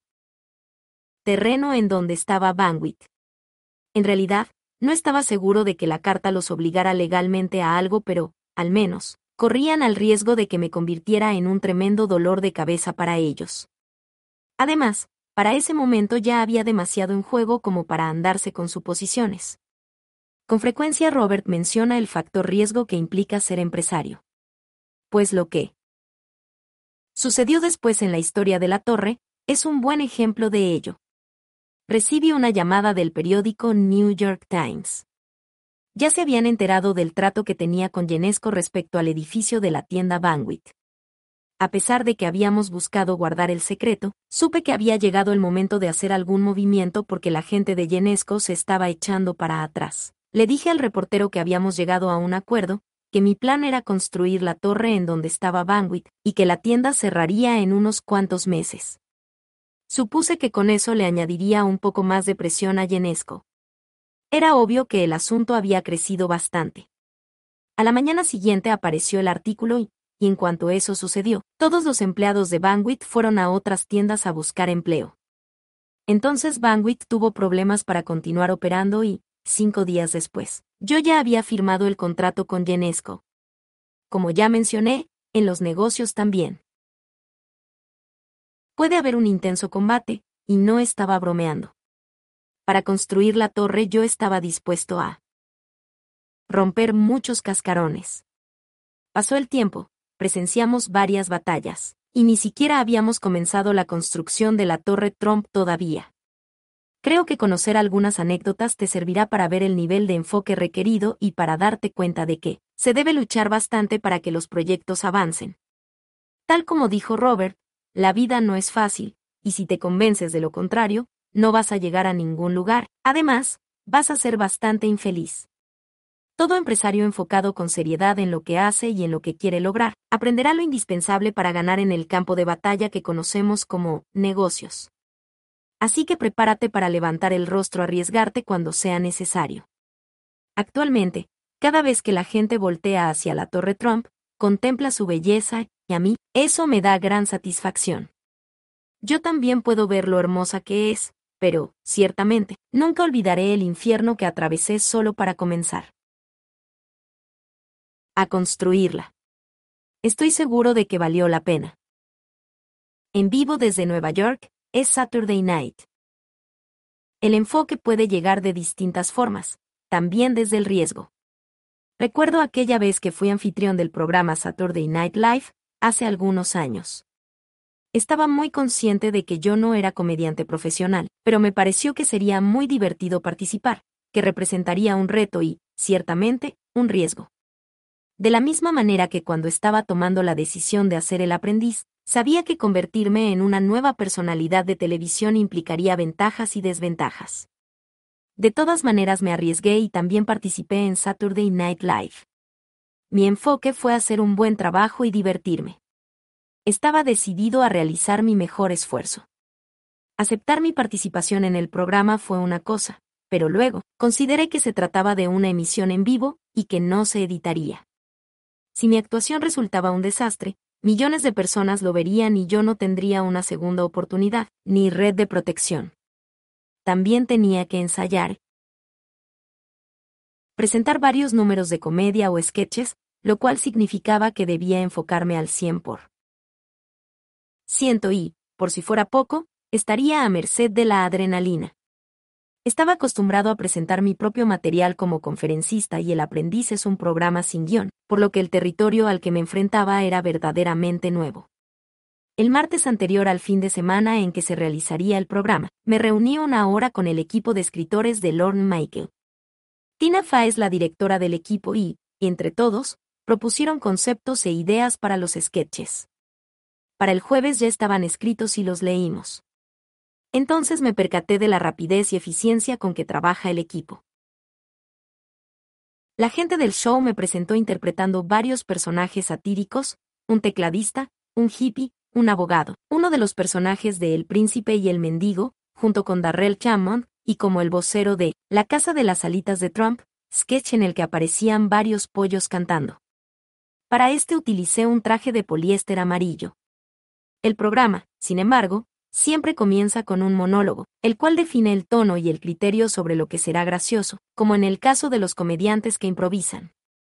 Y como todo mundo sabe que se trata de algo difícil, entonces me pregunté, ¿y qué pasa si no soy gracioso? Y comprendí que me había metido en algo más complicado de lo que pensaba. Además, tenía que enfocarme en los diálogos de los sketches, los cambios de disfraces, los escenarios y los diversos equipos de actores. El viernes antes del show salí al set. Ahí estaban todos los tramoyistas y carpinteros muy ocupados trabajando, les dije, ¿qué estoy haciendo aquí? Debería estar construyendo. ¿Cómo? Ustedes. Ese es un trabajo que conozco bien. Sentí que me había puesto al frente de las trincheras y que más me valía tener un buen plan para lo que sucedería al día siguiente por la noche. Cada programa de Saturday Night Live es un verdadero maratón para todos los involucrados. Tuvimos ensayos todo el día, y temprano por la tarde, hicimos todo el programa con un público en vivo de 300 personas. A esa presentación solo la tomaron en cuenta como un ensayo general con vestuario. El ensayo general también sirve para decidir cuáles sketches sí se presentarán y cuáles no. Los números que gustan más al público son los que casi siempre se quedan, pero, de todas maneras, yo no podría saber cuáles sketches se presentarían en el show en vivo, ni el orden, sino hasta solo media hora antes de que comenzara el programa. Uno de mis números preferidos, en el que aparecía como un novelista romántico, fue sacado y... Además, tuve que aprenderme en cinco minutos la letra de una canción que se les ocurrió añadir de último momento. A pesar de todo, el verdadero desafío fue cumplir la orden nueva en casi nada de tiempo y prepararse para lo que viniera. Sabía que la adrenalina corría por mi cuerpo y, por lo tanto, tuve que enfocarme mucho hasta el final. Una de las ventajas es que todo el personal de Saturday Night Live, de los escritores a los camarógrafos, de los vestuaristas a los actores, son profesionales de altísimo nivel. Todos fueron muy amables y con mucha gentileza, me llevaron hasta donde tenía que estar para entrar y salir del set. Para cuando llegó el momento de hacer el programa, ya estaba muy emocionado. Encendí la televisión en mi camerino para ver algo de golf y relajarme.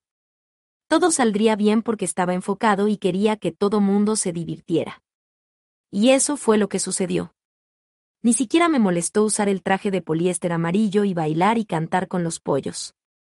De hecho, ese fue mi sketch favorito. La noche fue una buena lección y se convirtió en un recuerdo maravilloso. El poder del enfoque fue de gran ayuda en ese caso y, que sí. ¿Me da gusto haber corrido ese riesgo? Claro que sí.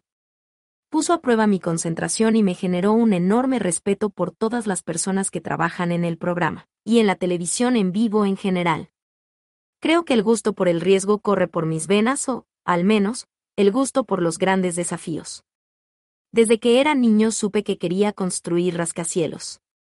De hecho, lo hacía con mis cubitos de juguete, y luego tomaba prestados los de mi hermano para que los edificios fueran más altos.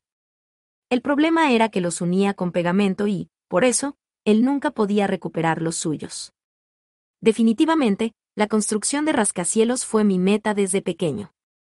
El edificio Trump International Hotel y Tower de Nueva York ha recibido muchos premios, incluyendo el codiciado Mobile Five Star Award, también es reconocido como el hotel número uno de Nueva York, pero poca gente conoce su historia, la cual resulta muy interesante porque es un ejemplo del enfoque puesto en acción. En algún momento mi oferta para comprar el edificio estuvo a punto de ser rechazada, y eso fue incluso mucho después de un prolongado y arduo proceso en el que traté de adquirirlo. El predio albergaba en ese entonces al edificio Wolf and Western barra Diagonal Paramount. Era un edificio de oficinas que le pertenecía a General Electric. Cuando yo me quedé a cargo, en 1995, era una de las pocas torres altas en el West Side. Se construyó a principios de los 60, antes de que las leyes de zonificación prohibieran una construcción de esas dimensiones en aquella área. Yo sabía que el edificio tenía algunos problemas antes de comprarlo. Uno de los más notorios era que tendía a inclinarse con el viento y a flexionarse en la parte superior. Ni siquiera sé, necesitaba de gran fuerza. Con vientos de 25 kilómetros por hora, bastaba.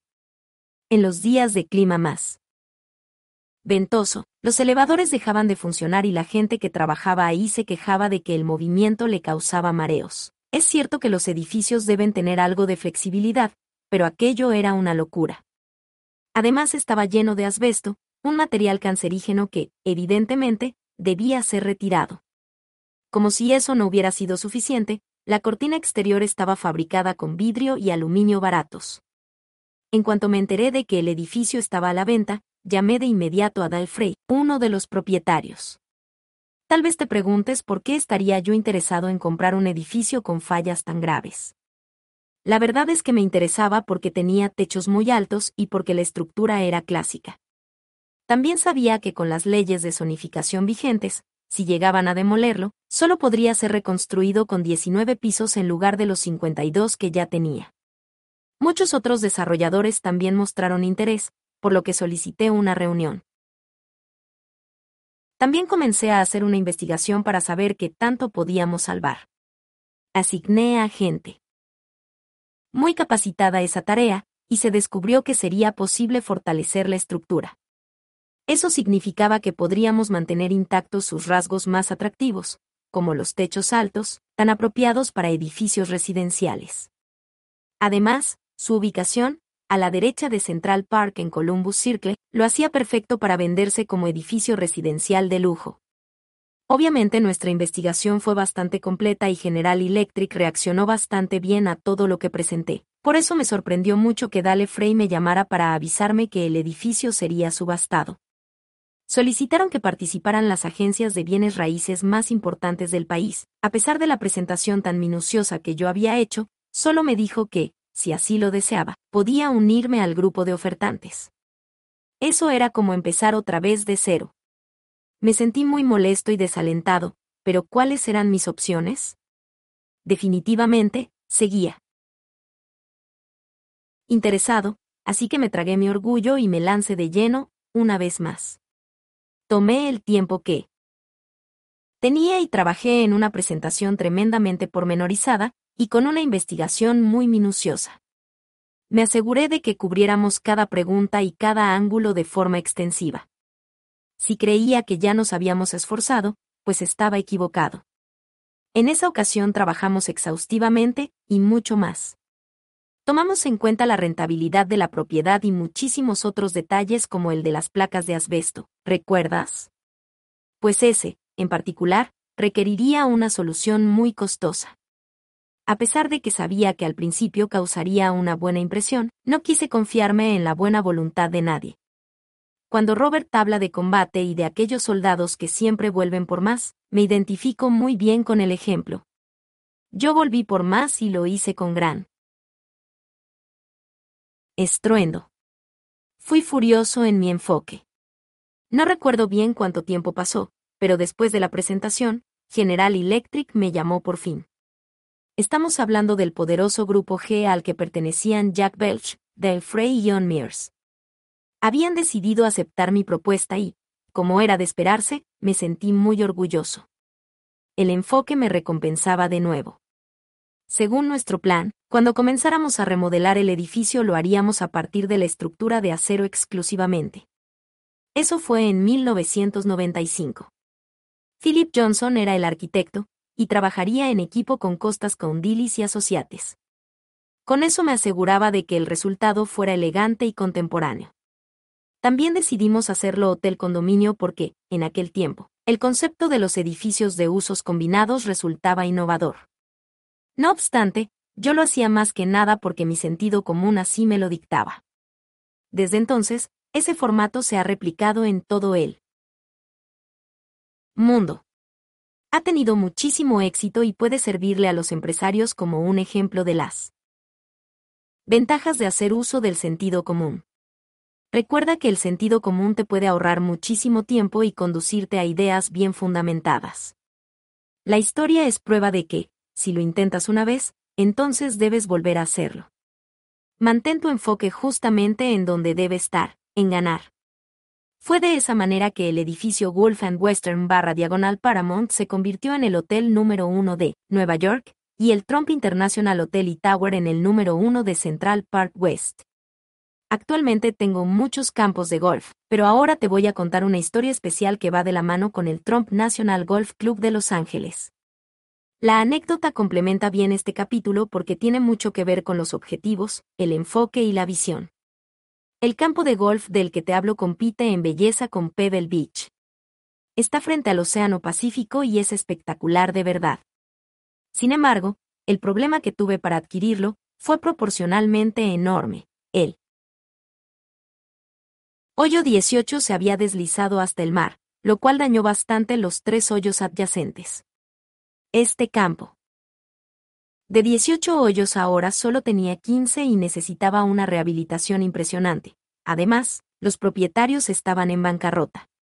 Yo sabía que sería una labor titánica, pero quería convertir el campo en lo que imaginaba que podía ser. Le veía potencial y sabía que, a pesar de que tendría que aprender algunas lecciones en el camino, no podía irme y dejarlo atrás. Pagué 27 millones por el campo de golf. Eso incluía el terreno y la casa club. En un artículo de la revista Fair Was and Greens se habló del trato, y se describió al hoyo 18 como la zona 0 más 61 millones, porque es lo que costaría reparar el daño que había ocasionado el deslizamiento de tierra que involucraba 17 acres de terreno. Por si fuera poco, las líneas del agua bajo la calle habían cedido, situación que provocó un desastre mayor. La reconstrucción del campo implicaba que se debería diseñar una capa estructural extendida. Por el acantilado hasta la playa, una serie de muros construidos con roca palo verde y una plataforma de acero como refuerzo cada tres metros. Sería un procedimiento bastante complicado, y 61 millones de dólares eran demasiado para rescatar un hoyo. Sin embargo, yo quería que se hiciera y que se hiciera bien, y esa actitud me permitió omitir las dudas surgidas en aquel prolongado y arduo proceso. Por otra parte, también tenía la opción de elegir entre reparar el hoyo 18 y mantener el campo como era originalmente. Lucía muy bien, debo decir, o volver a diseñarlo por completo y hacer que quedara fabuloso. Como ya habrás adivinado, escogí que quedara fabuloso, aunque el costo sería de unos 265 millones de dólares, incluyendo la reconstrucción del hoyo caído. Quise hacerlo a pesar del precio porque de esa manera el campo se vería tan bello como podía y debía ser. Yo quería cascadas, una zona de prácticas y granito triturado para las trampas de arena. Tita y, una de las leyendas en el diseño de campos de golf, hizo algo de su magia. Todo era de primera clase y costoso. Por lo general sucede así con los artículos que tienen una calidad superior, pero, si no usáramos ese tipo de artículos, Trump no sería mi marca. El Trump National Golf Club es de una belleza asombrosa y se ha convertido en un éxito tremendo. ¿Por qué? Porque era la visión que yo tenía y porque me enfoqué durante todo el proceso. El hecho de tener una visión para algo puede significar contar con una fuerza muy poderosa para lograrlo. Asegúrate de que tu visión se mantenga intacta. Verte a ti mismo como un campeón significa un primer paso muy importante, por lo tanto, es una sensación que debería acompañarte. Para siempre. Quienes perseveran y se arriesgan, son quienes tienen la oportunidad de desarrollar el toque de Midas. Y lo más importante, nunca te des por vencido. Tampoco te olvides de tomar en cuenta la curva estadística del aprendizaje. Trata de aprender algo nuevo cada día. Es lo que yo hago. Desglos, enfoque. La gran prueba para todo empresario consiste en averiguar lo siguiente. ¿Puedes perseguir un solo objetivo hasta tener éxito? Aun cuando la situación se torne muy difícil, a nosotros nos ha sucedido. ¿Puedes mantenerte enfocado en lo correcto? Muchos empresarios débiles terminan diciendo, esto no funciona, y luego se enfocan en algo más. Es porque no tienen el toque de Midas. Los líderes tienen visión y esta es la capacidad para mirar hacia el futuro. Los empresarios son distintos porque necesitan algo más que visión, requieren de enfoque. Lo que estamos diciendo es que los empresarios deben ser capaces de ver hacia el futuro y, además, convertir esa visión en realidad rentable. Ya te darás cuenta de que muchos empresarios, nueve de cada diez, fracasan a pesar de su gran visión. Fallan porque carecen del poder para convertir lo que ven en un negocio que genere ingresos. Fíjate en la enorme cantidad de compañías dedicadas hoy a producir software. Gratuito para aplicaciones, las famosas apps. Son gente que puede ver el potencial que tienen sus productos, pero no sabe cómo hacer que esa visión se convierta en un negocio rentable. Algunos trabajarán con ahínco y llegarán a tener éxito, pero la mayoría, no. Las anécdotas que hemos relatado deberían forzar a todos los empresarios a preguntarse, ¿qué tan desarrollada está mi habilidad para tener enfoque, o focus, persigue un solo objetivo hasta tener éxito? Tómate unos minutos y contesta las preguntas de la siguiente prueba de autoevaluación. ¿Cuánto tiempo puedes continuar esforzándote si la situación se torna difícil? ¿Con cuánta facilidad te distraes? ¿Qué tan sencillo te resulta vender tus ideas a otros? Puedes convencer a otras personas de que inviertan tiempo y dinero en una simple visión, en algo que no existe? Piensa en algunos proyectos desarrollados a partir de la nada. ¿Qué tan preparado estás para el mundo de los empresarios? ¿Puedes continuar trabajando aún cuando dudas de ti mismo? Sin enfoque es casi imposible tener éxito en algo, sin importar lo que sea. Piensa en el golf. ¿Cuántos? Excelentes golfistas aficionados conoces que puedan tirar, de vez en cuando, encima de los 60 y apenas por arriba de los 70 golpes? No a muchos, pero seguramente conoces a un par. Lo más probable es que esas personas tengan una habilidad natural y vayan al campo de golf varias veces a la semana, pero lo que los separa de los profesionales es el enfoque. Los golfistas profesionales tienen tanto enfoque que, cuando se están alistando para golpear la pelota, pueden visualizar mentalmente cómo se eleva. Con frecuencia, cuando potean, incluso ven en el green la línea que se traza entre el hoyo y la pelota, a pesar de que dicha línea solo está en sus mentes. La diferencia entre los golfistas aficionados y los profesionales es la habilidad de estos últimos para que la pelota real describa lo mismo que la pelota que aparece en la visión del golfista cuando la ve elevarse o rodar, hasta un hoyo. Los empresarios deben desarrollar ese mismo poder de enfoque en el juego de los negocios. El dedo índice es el más cercano al pulgar por una razón, necesita la fuerza emocional del pulgar para maximizar su poder. El pulgar brinda a los empresarios la fuerza para mantenerse de pie. El dedo índice los mantiene enfocados en consolidar una visión. La gente que tiene visión pero carece de la fuerza del pulgar, no logra sus objetivos. Además, tener visión sin respaldo, solo conduce a sueños, ilusiones e, incluso, alucinaciones. Seguramente conoces personas que han caído en esto. ¿En dónde está tu enfoque? La escuela es el lugar ideal para enseñarnos a participar en el mundo real como empleados. De hecho, los chicos asisten a la escuela para que el sistema los programe y les enseñe que deben enfocarse en obtener un trabajo en cuanto salgan de la preparatoria o la universidad. Por eso muchos padres dicen a sus hijos, debes estudiar para que después consigas un empleo bien pagado. O tal vez los maestros les advierten, si no sacas buenas calificaciones, no tendrás un buen empleo. Incluso llegamos a verlo y escucharlo en los medios de comunicación. Por eso muchas personas se enfocan en llegar a ser empleados, enfermeras, policías o ejecutivos en alguna empresa. Algunos estudiantes con las mejores calificaciones eligen carreras muy bien pagadas, como medicina, leyes, ingeniería o contabilidad. Sin embargo, la idea de tomar otro camino ni siquiera les cruza por la cabeza porque, a menos de que sus padres u otros miembros de la familia sean empresarios, muy pocos se enteran de que esa opción existe. Sencillamente no piensan en ella. El cuadrante del flujo de efectivo redefine el enfoque de la gente. El padre pobre de Robert fue un maestro que en repetidas ocasiones le recordó que debía enfocarse en obtener un buen trabajo en una compañía grande, es decir, que se convirtiera en un E o empleado, o que tratara de tener buenas calificaciones para que, más adelante, pudiera ejercer como profesionista, o sea, convertirse en una muy bien pagado. Recuerda que A significa autoempleado o profesionista. El padre rico de Robert, en cambio, le sugirió enfocarse en establecer su propio negocio, de, y en invertir, y el padre de Donald lo motivó más o menos de la misma manera y, por ello, nunca quiso trabajar para alguien más. Ni siquiera lo consideró una opción. Su enfoque estaba en hacer negocios, de, y en invertir, y, a un nivel muy alto, desde el principio. Entonces, ¿qué significa todo lo anterior? Pues que no resulta sorprendente que tantos empresarios fracasen en sus intentos. Finalmente, fueron educados y entrenados en la escuela para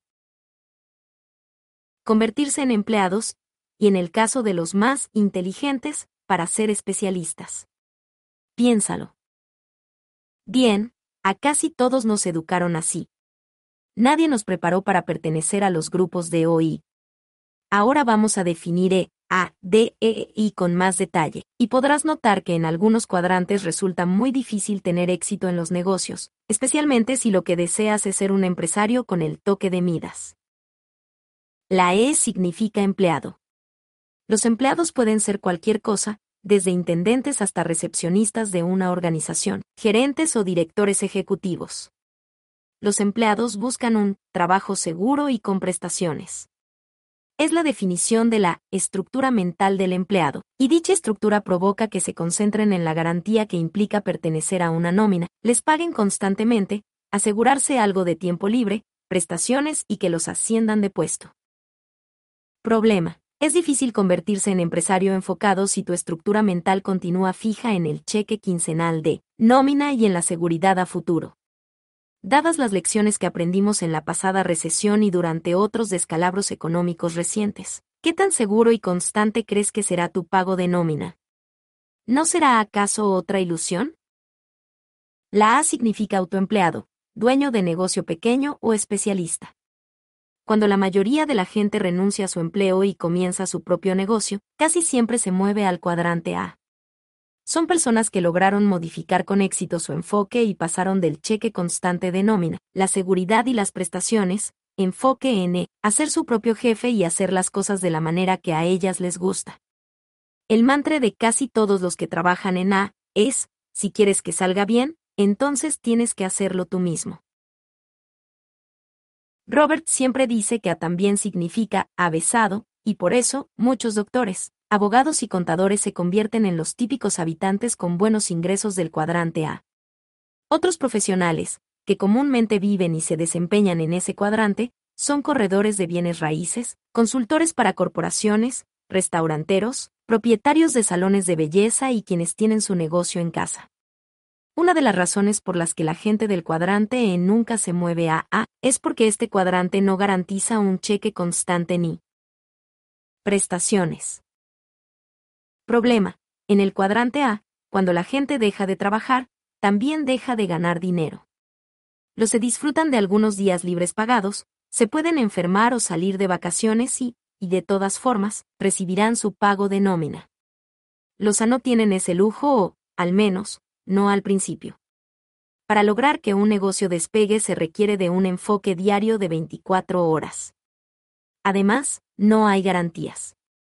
Muchos nuevos empresarios pasan años sin disfrutar de tiempo libre. Otro problema es que las personas del cuadrante apagan los impuestos más elevados en comparación con la gente de los otros tres cuadrantes. Quienes pagan la mayor cantidad de impuestos, en segundo lugar, son los C la de significa dueño de negocio grande, con más de 500 empleados. La gente del cuadrante D es la que, por lo general, paga menos impuestos, si es que acaso llega a pagarlos. A diferencia de los A que prefieren hacer todo el trabajo por sí mismos, los empresarios de D buscan personas confiables que puedan realizar distintas labores por ellos. Siempre buscan a la gente que es excelente en su campo, porque ellos mismos no se consideran necesariamente excelentes en todos los ámbitos buscan profesionales que puedan hacer lo que ellos no pueden. Se esfuerzan para utilizar el talento ajeno, así como el tiempo de otras personas, OPT, por sus siglas en inglés. Los empresarios del cuadrante D pasan la mayor parte del tiempo buscando al mejor personal entre los cuadrantes C o A, para que esos especialistas los ayuden a operar sus negocios. Problema. Muy poca gente logra que su negocio crezca lo suficiente para pertenecer al cuadrante de porque dicha posición requiere de habilidades distintas y de un cambio importante de enfoque.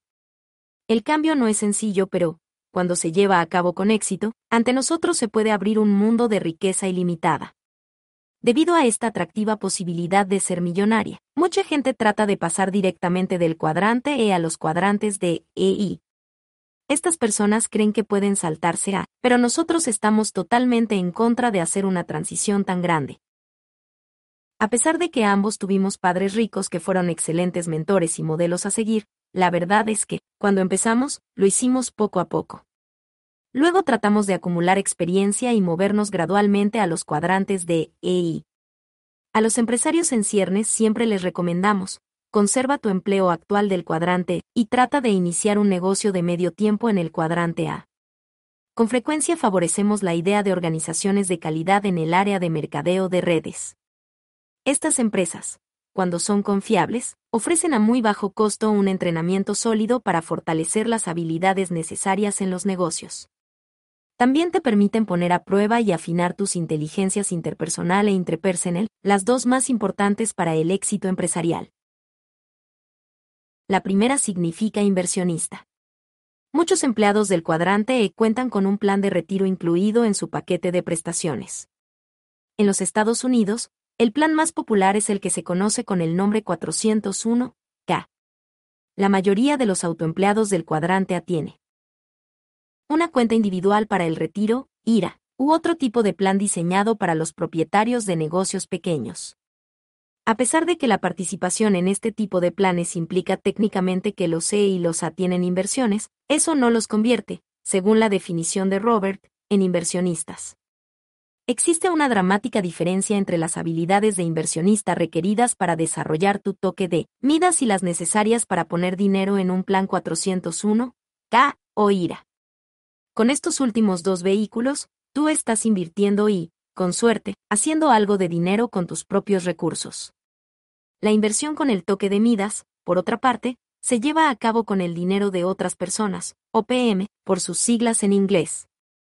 Ahí radica la diferencia, y es lo que separa a los ricos de la clase media. Una de las razones por las que nosotros dos comenzamos nuestros negocios con la adquisición de pequeñas propiedades, de bienes raíces, fue para Practicar la inversión con el uso de OPM, en este caso, el dinero de los banqueros. Saber cómo. Pedir dinero prestado para generar más dinero y sentirse cómodo en el proceso. Es esencial para que los empresarios desarrollen su toque de midas en los cuadrantes de EI. Por medio de la práctica, los errores y las lecciones aprendidas, nosotros hemos adquirido las habilidades necesarias para conseguir dinero de alguien más. Sabemos cómo detectar negocios en los que otras personas estén dispuestas a invertir, e incluso, también aprendimos a llevar esos negocios a la bolsa de valores. Ambos hemos usado el dinero de otras personas, OPM, para generar recursos para nosotros y para más gente. Esta habilidad es el sueño dorado de muchos empresarios. Problema. Por desgracia, a los empresarios que construyen sus negocios en el cuadrante A, les cuesta trabajo reunir capital con mucha frecuencia ni siquiera hablan el lenguaje de los negocios, pero, incluso si lo hacen, los verdaderos inversionistas del cuadrante y no se inclinan por los negocios del cuadrante A, a menos de que sus dueños estén preparados para expandirse a D en caso de que así sea. A los inversionistas de I les encantará prestar su dinero o convertirse en socios del negocio mismo. Sin embargo, si el negocio no está listo, lo cual es bastante común, el empresario no tendrá otra opción que pedirle dinero prestado a sus amigos, familiares y al gobierno a través de las instituciones de préstamo para pequeñas empresas. Debido a lo anterior, su capacidad para crecer será demasiado limitada. En contraste, ¿en dónde crees que los dirigentes de los planes 401, K, y los IRA invierten los miles de millones de dólares que consiguen a través de los planes de retiro de los celos A? Adivinaste los invierten en los negocios de los de los primer. Dicho de otra forma, los se los ahorran dinero en el banco o en una sociedad de inversión. Luego, los de y los primer piden prestado ese dinero a través de dichas instituciones, se hacen ricos con él. Sucede lo mismo con los fondos de pensión tradicionales. A través de esas asociaciones, los se financian muchos de los proyectos de los de y los primer.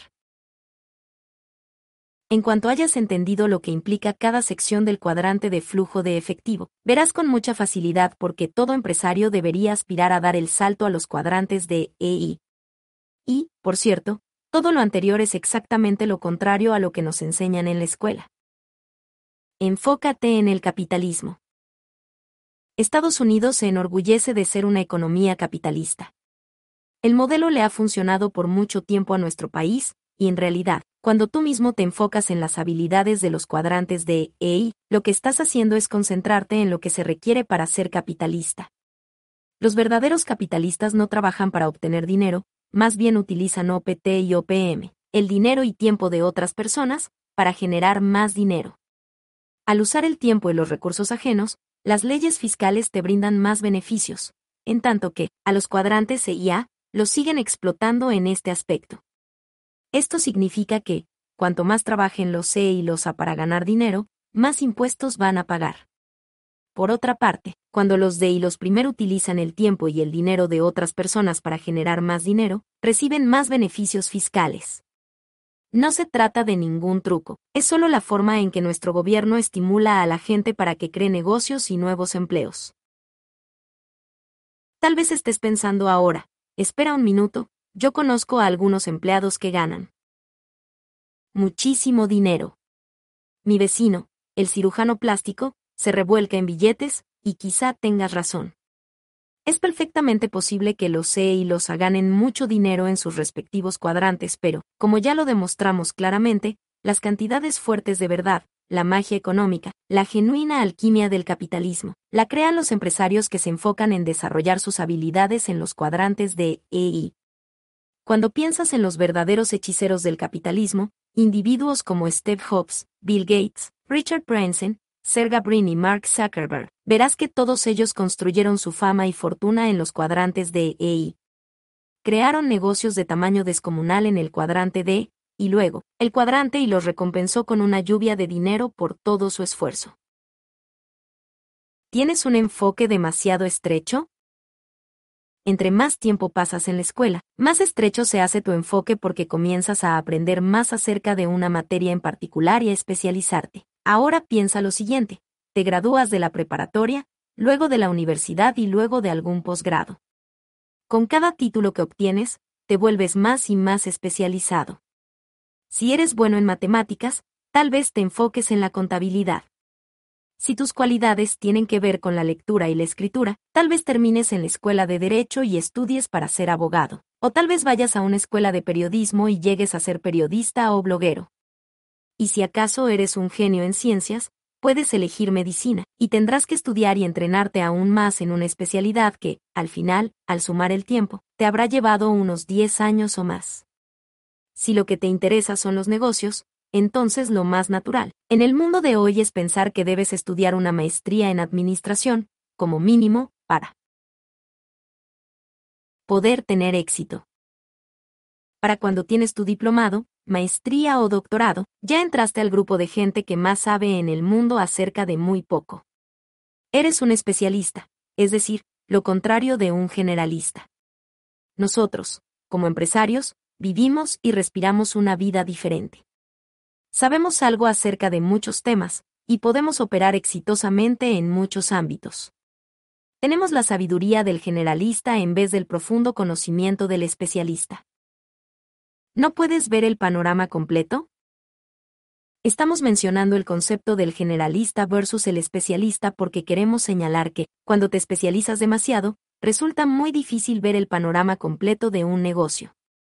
Cuando las personas toman su conocimiento especializado y lo combinan con lo aprendido en la escuela respecto a obtener un buen empleo, no resulta difícil darse cuenta por qué no les pasa por la mente la noción de hacer un negocio o convertirse en inversionistas. Estas personas están demasiado ocupadas viviendo y trabajando en los cuadrantes EIA para siquiera concebir que D e I existen. Se pierden una noción más completa. Si esta descripción te queda, entonces debes sentirte afortunado porque, aunque eres como la mayoría de las personas, al menos, ahora tendrás una visión más amplia. Como aplica lo anterior a los empresarios.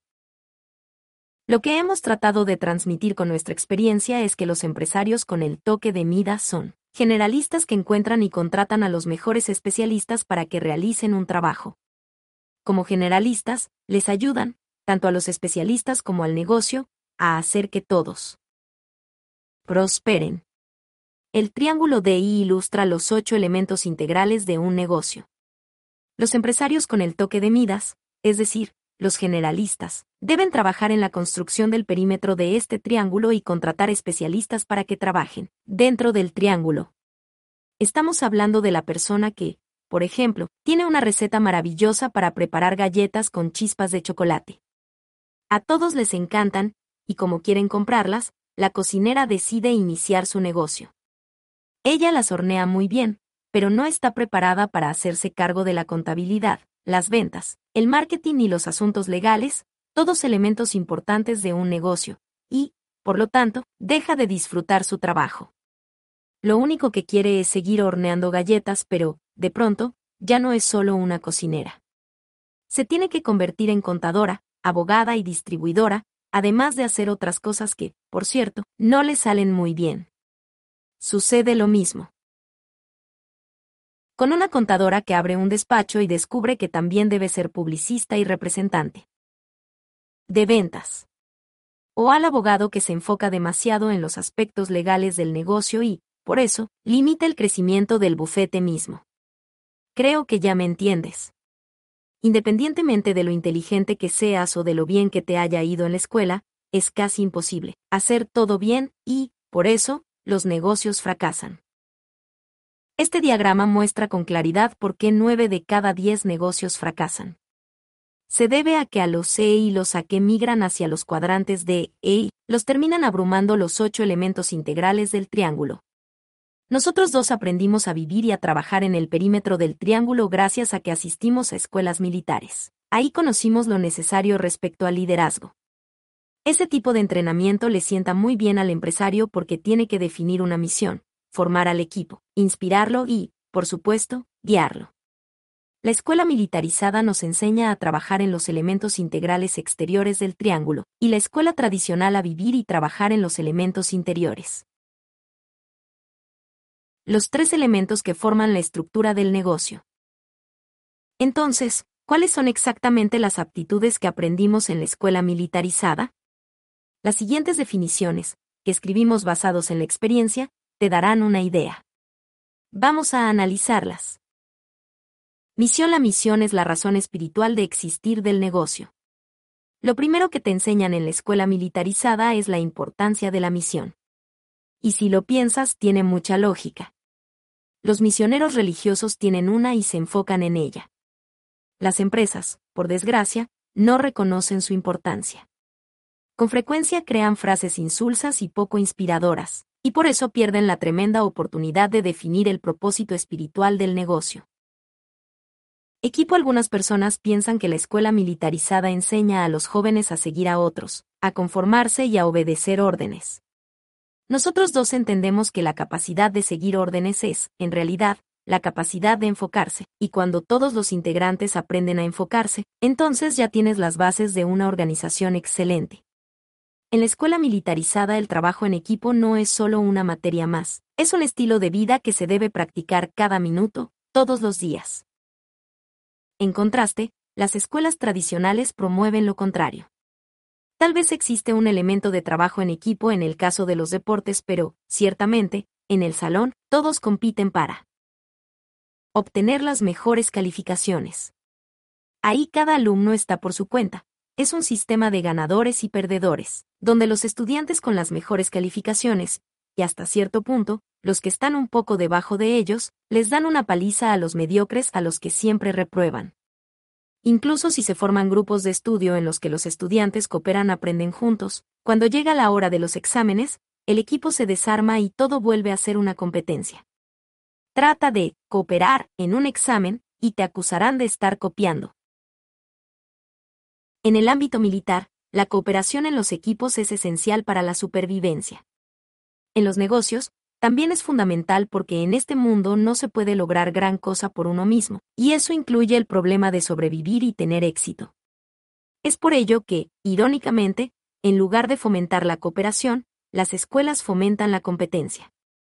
Los empleados entran a la fuerza de trabajo con una estructura mental competitiva que no deja espacio para él, trabajo en equipo. Todos compiten por los ascensos, los aumentos, las oficinas más grandes, los títulos más prestigiosos, lo que sea. Uno de los grandes desafíos que enfrentan los empresarios es acabar con la mentalidad competitiva de ganar, perder de los empleados, y reemplazarla con un esquema que privilegie el trabajo en equipo. La misión ayuda mucho a conseguir ese objetivo, también el liderazgo sólido. Liderazgo en la escuela militarizada, cada vez que obedecíamos y dábamos órdenes, estábamos desarrollando nuestras habilidades de liderazgo. La vida es así en ese ámbito. Quienes no podían hacerlo, al final fracasaban. Era en un ambiente de disciplina y no había excepciones para nadie. Tal vez ya conoces el dicho que reza, no hay soldados malos, solo malos oficiales. Esta frase ilustra la filosofía que se mete en la cabeza a todos los soldados que se convertirán en oficiales militares. El dicho también se puede aplicar a los negocios, porque no hay empleados malos, solo malos líderes. Piensa en las compañías para las que has trabajado. Si un negocio tiene problemas financieros, moral baja, productividad y ventas decrecientes, así como gastos en aumento, lo más probable es que se deba a un mal liderazgo. Los verdaderos líderes asumen la responsabilidad del éxito del equipo y entienden que también deben asumir el fracaso en caso de que se presente. Muy a menudo los empresarios culpan a los empleados, a la economía o a sus competidores, del mal desempeño del negocio. Sin embargo, lo primero que hacen los empresarios genuinos es mirarse a sí mismos para detectar errores y aprender de ellos. Entonces, estamos diciendo que para aprender de liderazgo debes renunciar a tu empleo, cerrar tu negocio y asistir a una escuela militar. No. El liderazgo, la construcción de equipos y las demás habilidades que inspiran a todos a cumplir la misión, se pueden aprender en muchas otras instancias de la vida. Creo que ya mencionamos el ámbito deportivo. Llegar a ser el capitán de un equipo de la liga local de voleibol o baloncesto te puede ayudar. También ser el líder de algún comité de tu iglesia, participar en el manejo de una organización profesional o planear un suceso para tu causa preferida. El hecho de colocarte en posiciones de liderazgo te proveerá las habilidades necesarias para trabajar con equipos, lo cual siempre es bueno para los negocios. Nosotros te recomendamos que tomes un empleo de medio tiempo en algún negocio de mercadeo de redes porque eso te puede ayudar a tener más entrenamiento de liderazgo. Todas las oportunidades anteriores te forzarán a conocer más gente y comunicarte con ella. A muchas personas les resulta bastante difícil hacer eso, pero es un requisito indispensable para todo empresario exitoso. Es mucho mejor tratar de crecer e intentar cosas que te cuestan trabajo cuando no tienes mucho que perder, que cuando tu vida depende de ello. Tal vez descubras que todo este asunto de ser empresario en realidad no sea para ti, pero no te preocupes, no hay problema. Lo que sí debemos advertirte es que las habilidades de relacionarse con otras personas no son opcionales son fundamentales para llegar a tener éxito en DOI. Aprender a obedecer órdenes también es básico para el buen liderazgo porque, antes de convertirte en un buen líder, debes aprender a seguir a otros. Solo entonces podrás comunicarte de manera efectiva con la gente que quieres que te siga. Hay muchos a bastante inteligentes que no logran convertirse en DONI porque no pueden comunicarse bien con los demás. No saben hacer amigos ni construir relaciones. Tal vez puedan interactuar con 10 o 20 personas parecidas a ellos, pero no son capaces de manejar a grupos más grandes de gente con distintos tipos de habilidades y antecedentes diversos. Ciertamente se pueden comportar bien en una entrevista con otra persona, pero jamás podrán enfrentarse a 100, 1000 ni a un millón. Gracias a nuestro entrenamiento de liderazgo, hemos podido influir en millones de personas en todo el mundo. Los cinco elementos de la operación del negocio. Los tres elementos integrales en el perímetro del triángulo de I dan poder a los cinco elementos del interior, que se aprenden gracias a la educación tradicional. Si al menos uno de los elementos integrales del exterior, misión, equipo o liderazgo, no es sólido, entonces los elementos del interior no pueden mantener la forma que deben. Es inevitable que surjan problemas, pero cuando eso sucede, por lo general se producen varios escenarios. Los negocios estancan, tropiezan o van directo al fracaso. Cuando un negocio está en dificultades, es necesario inspeccionar el triángulo porque, casi en todas las situaciones, es posible señalar la fuente del problema en alguno de los ocho elementos. Producto es muy común escuchar a los empresarios novatos decir, tengo una gran idea para un nuevo producto. Pero como habrás podido ver en el diagrama del triángulo de I, el producto ocupa la parte más pequeña. Si bien es cierto que el producto es importante para un negocio, carece de mayor valor como elemento integral. Tal vez esto te sorprenda, pero analízalo bien. El mundo está lleno de buenos productos, muchos de los cuales jamás llegan siquiera al mercado, o si lo hacen, no duran en él. Es innegable que en el mundo hay montones de ideas para crear buenos productos, supongo que hasta tú has tenido algunas. Sin embargo, lo que hace falta son empresarios valiosos que puedan darle vida a esos productos la mayoría de los empresarios novatos solo se enfocan en el producto. Se pasan todo el tiempo afinando sus ideas, e incluso contratan compañías que les prometen asesoría y desarrollo de prototipos. Esa labor requiere de mucho tiempo y dinero y, al final, los prototipos terminan olvidados en cajas que ni siquiera llegan a las tiendas. Un buen empresario sabe cómo convertir una idea en un gran producto por medio del desarrollo del triángulo DI, el triángulo no es solo un concepto, es una herramienta que muchos empresarios exitosos han utilizado para darle forma a sus negocios. No olvides la importancia de la palabra enfoque y de aquello en lo que muchas personas se concentran. Asesoría legal Robert aprendió muy pronto que un producto no protegido legalmente es un producto de todos, es decir, no te pertenece. Su idea de las carteras de velcro fue copiada una y otra vez. Los contratos legales son importantes porque sirven para proteger derechos. En el caso del negocio de las carteras, los contratos legales habrían protegido la propiedad intelectual. En el ámbito de los bienes raíces en el que se mueve Donald, los contratos legales definen la pertenencia real de una propiedad, los derechos y las obligaciones. Cuando se hacen negocios es imposible operar sin contratos legales. Son fundamentales para definir y crear productos. Las compañías construyen los bienes que poseen por medio de patentes, marcas registradas, licencias y acuerdos por servicios. Asimismo, todo lo anterior le añade valor y protección al negocio. En caso de que no existan contratos ni un equipo de asesoría legal fuerte en una compañía, siempre habrá confusión, caos e incluso delitos, y todo eso cuesta dinero debilita al negocio. Sistemas Un negocio es un sistema de sistemas. Tiene que ser así porque, de otra manera, ninguno crecería más allá de las capacidades de su fundador de, tal vez, algunas cuantas personas clave. Si el negocio crece sin los sistemas correspondientes, será cada vez más frágil nuestros cuerpos o los autos, por ejemplo, también son sistemas de sistemas. En el caso del cuerpo, ya sabemos que está conformado por sistema esquelético, nervioso, digestivo, endocrino, etc. El auto tiene sistemas de frenos, combustible, encendido, eléctrico y escape, entre otros. Todos tienen una función específica, e idealmente trabajan de manera simultánea. En el caso de los negocios necesita sistemas de contabilidad, comunicaciones, asesoría legal, distribución en cadena, manufactura y varios más. El punto es que la compañía, el cuerpo y el auto dependen de sus sistemas para funcionar de manera eficiente.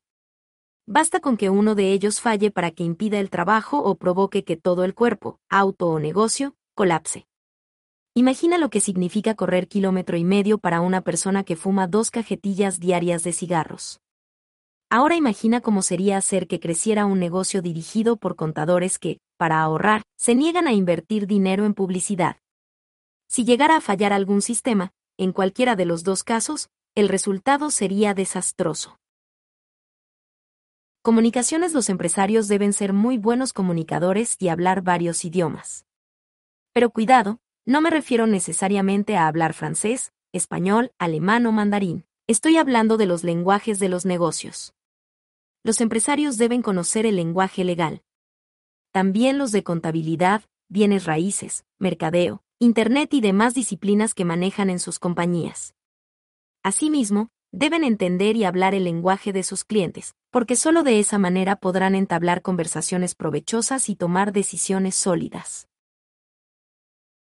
¿Alguna vez has trabajado para una compañía cuyo líder estaba completamente perdido y no tenía ni idea de qué estaban haciendo?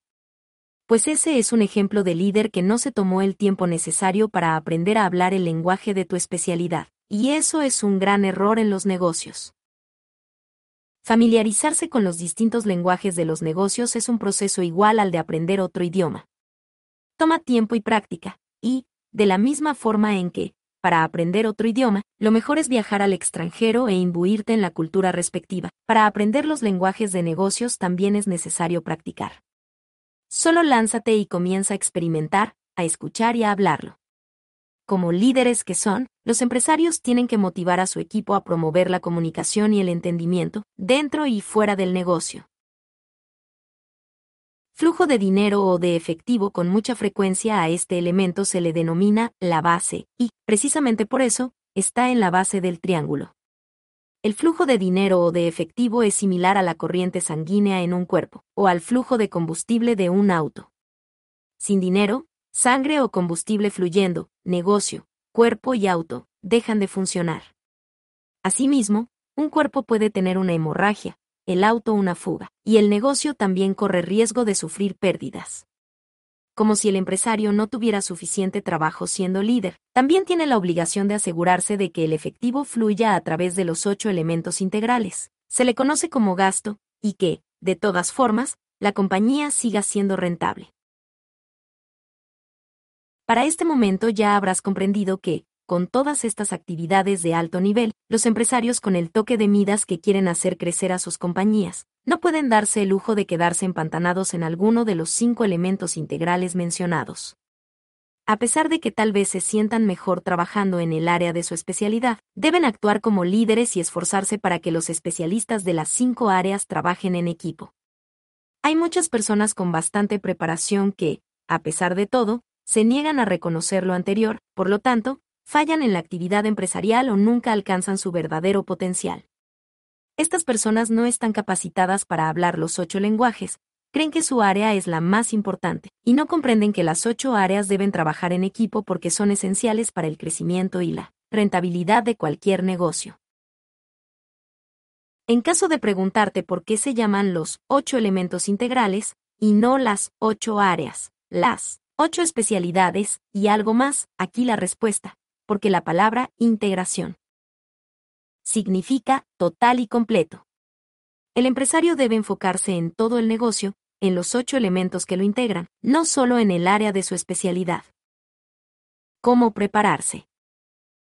Ser empresario es una tarea monumental y nada sencilla. Entonces, ¿qué puedes hacer para prepararte?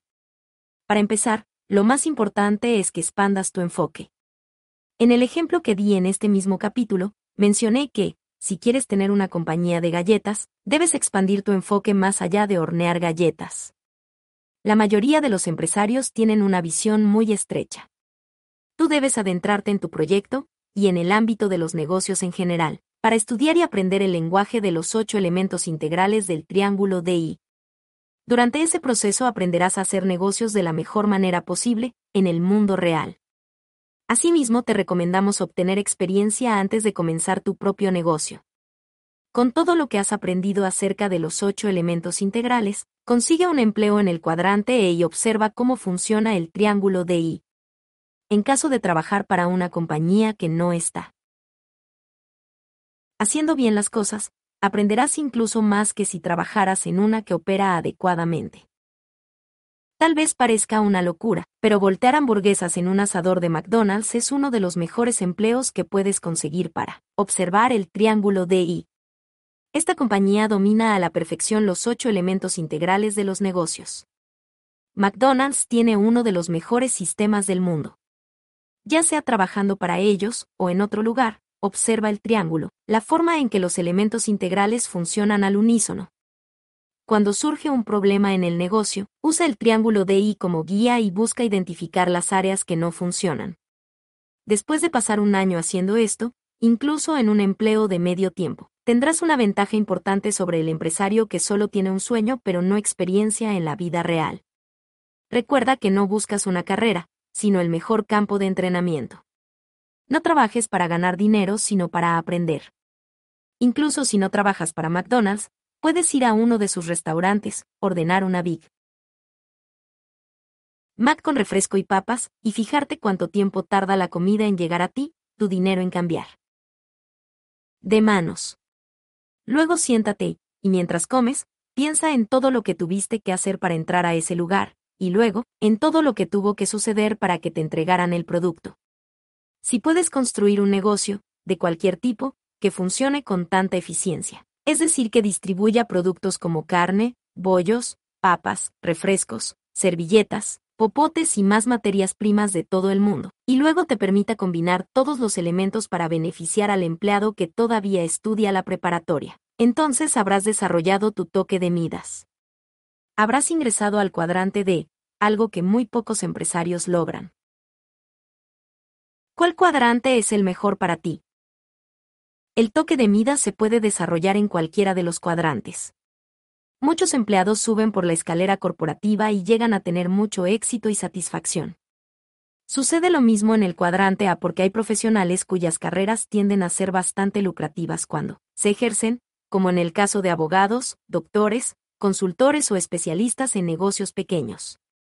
Tu misión en este momento es enfocarte en el cuadrante más adecuado para ti y pensar, ¿Cuál te permitirá cumplir tus sueños? Si te sientes atraído hacia los cuadrantes de EI, entonces ambos tenemos algo para ti. Donald ya cuenta con su tremendo programa, El Aprendiz. Este show de televisión es como un curso intensivo sobre el triángulo DI. El ganador del concurso tiene la oportunidad de trabajar para uno de los empresarios más importantes de todos, los tiempos. Asimismo, la compañía Padre Rico, la organización de Robert, está desarrollando un ambicioso programa llamado Organización Global de Empresarios, Global Entrepreneurs Organization o GEO. Se trata de un programa de entrenamiento que dura de uno a tres años, dirigido a personas que se toman la actividad empresarial muy en serio y desean adquirir las habilidades necesarias para ingresar a los cuadrantes de EEI. En el primer año aprenderás a construir un negocio en el cuadrante A. En el segundo año, o cuando estés listo, aprenderás a expandir dicho negocio hacia el cuadrante D y en el tercer año, o nuevamente, cuando estés preparado, aprenderás acerca del cuadrante I. Obviamente, el programa Geo de Padre Rico no es para cualquier persona porque presenta desafíos se implica una inversión de tiempo y dinero, de la misma forma que sucede con cualquier programa avanzado de entrenamiento. Geo provee maestros, herramientas, entrenamiento y tareas, pero, lo que hagas con ellos, depende de ti. Si tienes una maestría en administración, entonces te habrás dado cuenta de que tu título no te garantiza automáticamente un lugar en la junta directiva. Tienes que ganártelo, así como también se debe trabajar para desarrollar el toque de Midas. Para alcanzar el éxito no hay atajos ni garantías. Una última reflexión. Todo lo que vale la pena en la vida, se tiene que ganar. Para Robert fue muy difícil ingresar a la escuela de vuelo de la Marina, por ejemplo. Las estadísticas muestran que solo aceptan a uno de cada 3.000 solicitantes. En los dos años que dura el curso, muchos estudiantes fracasan antes de recibir su insignia de alas del Cuerpo de Infantería de Marina, porque no cuentan con el enfoque adecuado. La transición de piloto de transporte a piloto de combate descrita por Robert requirió aún de más enfoque. El día que subió a su aeronave, ya equipada con ametralladoras y misiles, comprendió que debía efectuar un cambio. A continuación, él te contará un poco más acerca del proceso. Después de acostumbrarme a volar un helicóptero artillado en misiones reales de combate, mi instructor ejerció más presión sobre mí. En el penúltimo entrenamiento de vuelo colocó dentro de la cabina un bate de béisbol para niños hecho de plástico. Luego, cuando volaba la aeronave hacia los blancos en el desierto, el instructor comenzó a pegarme con el bate en casco, piernas, brazos y cara. Volteé a verlo, le pregunté gritando, ¿qué demonios está haciendo? Estás muerto, contestó en tono de burla. Nos mataste a todos. ¿De qué está hablando? Pregunté al mismo tiempo que remontaba el vuelo de nuevo sin haber disparado un solo tiro.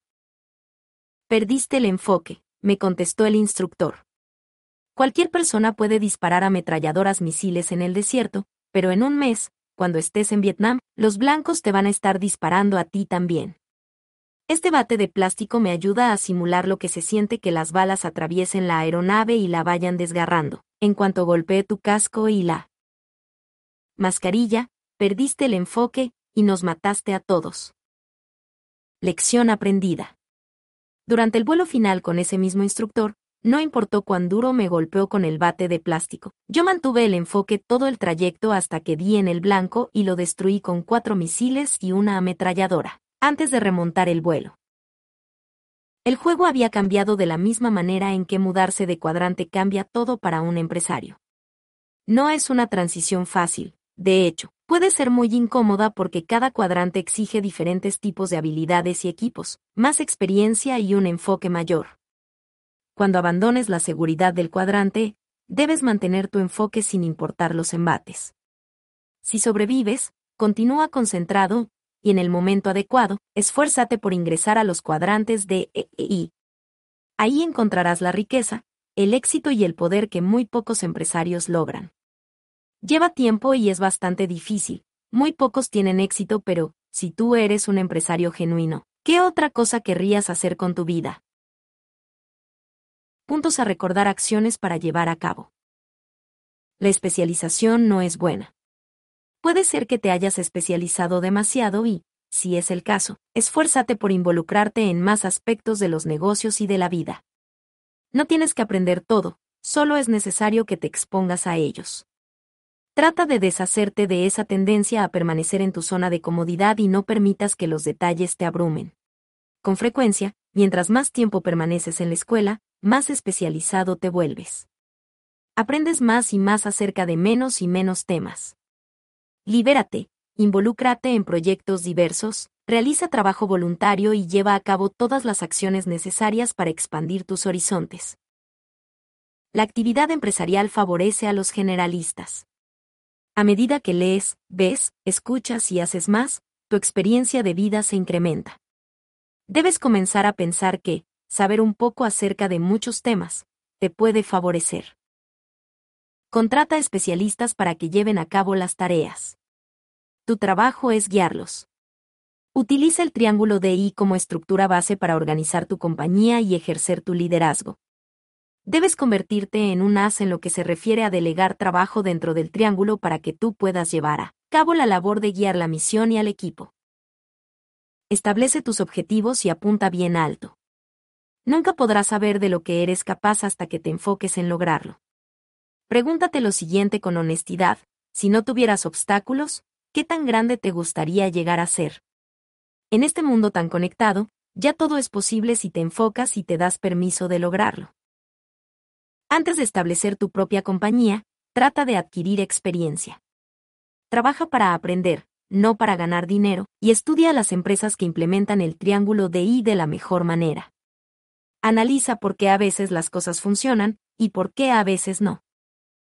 Conviértete en un empresario que habla muchos lenguajes. Aprende la forma en que sé. Habla en cada ámbito, imbuyéndote de lleno. Eso te permitirá ganar fluidez en poco tiempo. Y te ayudará a ser un mejor líder, uno que puede asesorar y guiar a otros a cualquier nivel. Dentro de la compañía. Capítulo 3. El dedo medio. Marca. La marca es en una compañía, lo que la reputación para una persona. Y la reputación se gana tratando de hacer bien lo que resulta difícil. Jeff Besos. ¿Eres un Rolex genuino o un Rolex pirata? Robert Kiyosaki. Cuando te compraste el Rolex, me preguntó Padre Rico. La semana pasada en Hong Kong, contesté con mucho orgullo. ¿Y es un Rolex genuino? Bueno, sí, contesté vacilante. Es real. Con una sonrisita burlona, Padre Rico sujetó mi muñeca y se acercó el reloj a la cara para verlo mejor. ¿Y cuánto te costó? Eh, eh, me dieron muy buen precio. ¿Cuánto te costó? Volvió a preguntarme. Cinco dólares, contesté tartamudeando. Es pirata. Eso pensé, dijo Padre Rico en voz baja. Nos quedamos un largo rato en silencio. Me di cuenta de que él estaba reflexionando. ¿Y por qué compraste un Rolex pirata? Me preguntó finalmente. ¿Por qué no compraste uno genuino? Porque son muy caros, contesté. ¿Sabes por qué los piratas hacen copias baratas de un reloj costoso? ¿Por el precio? ¿Porque la gente lo quiere más barato? Contesté, pero Padre Rico negó con la cabeza y continuó. ¿Sabes cuánto cuesta la marca Rolex? No, contesté. ¿Sabes lo que representa la marca Rolex? Representa éxito, le dije. Significa que ya llegaste, alcanzaste la cima. Al menos, eso representa para mí. Por eso compré un Rolex pirata. Quería verme más exitoso. ¿Y qué dice de ti un Rolex pirata? Me cuestionó Padre Rico al mismo tiempo que me miraba directo a los ojos. Que quiero ser exitoso, contesté. Que algún día tendré un Rolex genuino. Vuelve a intentarlo, agregó con una sonrisita. Lo que dice de ti es que eres falso porque solo alguien que no es genuino utilizaría un producto de este tipo. Eso representa un Rolex pirata. Pero el Rolex verdadero cuesta demasiado dinero, contesté en tono de protesta. Yo solo quería usar un Rolex pero no tenía ganas de gastar demasiado dinero en un reloj. Por eso compré uno de 5 dólares. ¿Quién se va a dar cuenta? Tú, contestó Padre Rico. Tú te das cuenta. En el fondo conoces muy bien el valor de la marca Rolex. Sabes lo que significa, y por eso estás dispuesto a engañar y usar un producto pirata. No estoy de acuerdo, interpuso. Nadie se puede dar cuenta. Lo sé porque inspeccioné el reloj antes de comprarlo. Se ve real. Pero tú sabes que no lo es, dijo con aire muy severo. Tal vez creas que estás engañando a casi todo mundo, pero faltas tú. Lo importante es lo que tienes que decir acerca de ti mismo y, y en este momento, lo que estás diciendo es, soy pobre. No tengo éxito y no puedo darme el lujo de comprar un Rolex genuino, por eso compré uno pirata. Porque soy falso. ¿Por qué me tratas con tanta severidad? Le pregunté. Solo se trata de un reloj barato. Es mucho más que un reloj barato, dijo Padre Rico con algo de impaciencia. Es un reloj pirata, una copia, propiedad robada. Si estás dispuesto a comprar artículos robados, ¿qué tan bien habla eso de ti?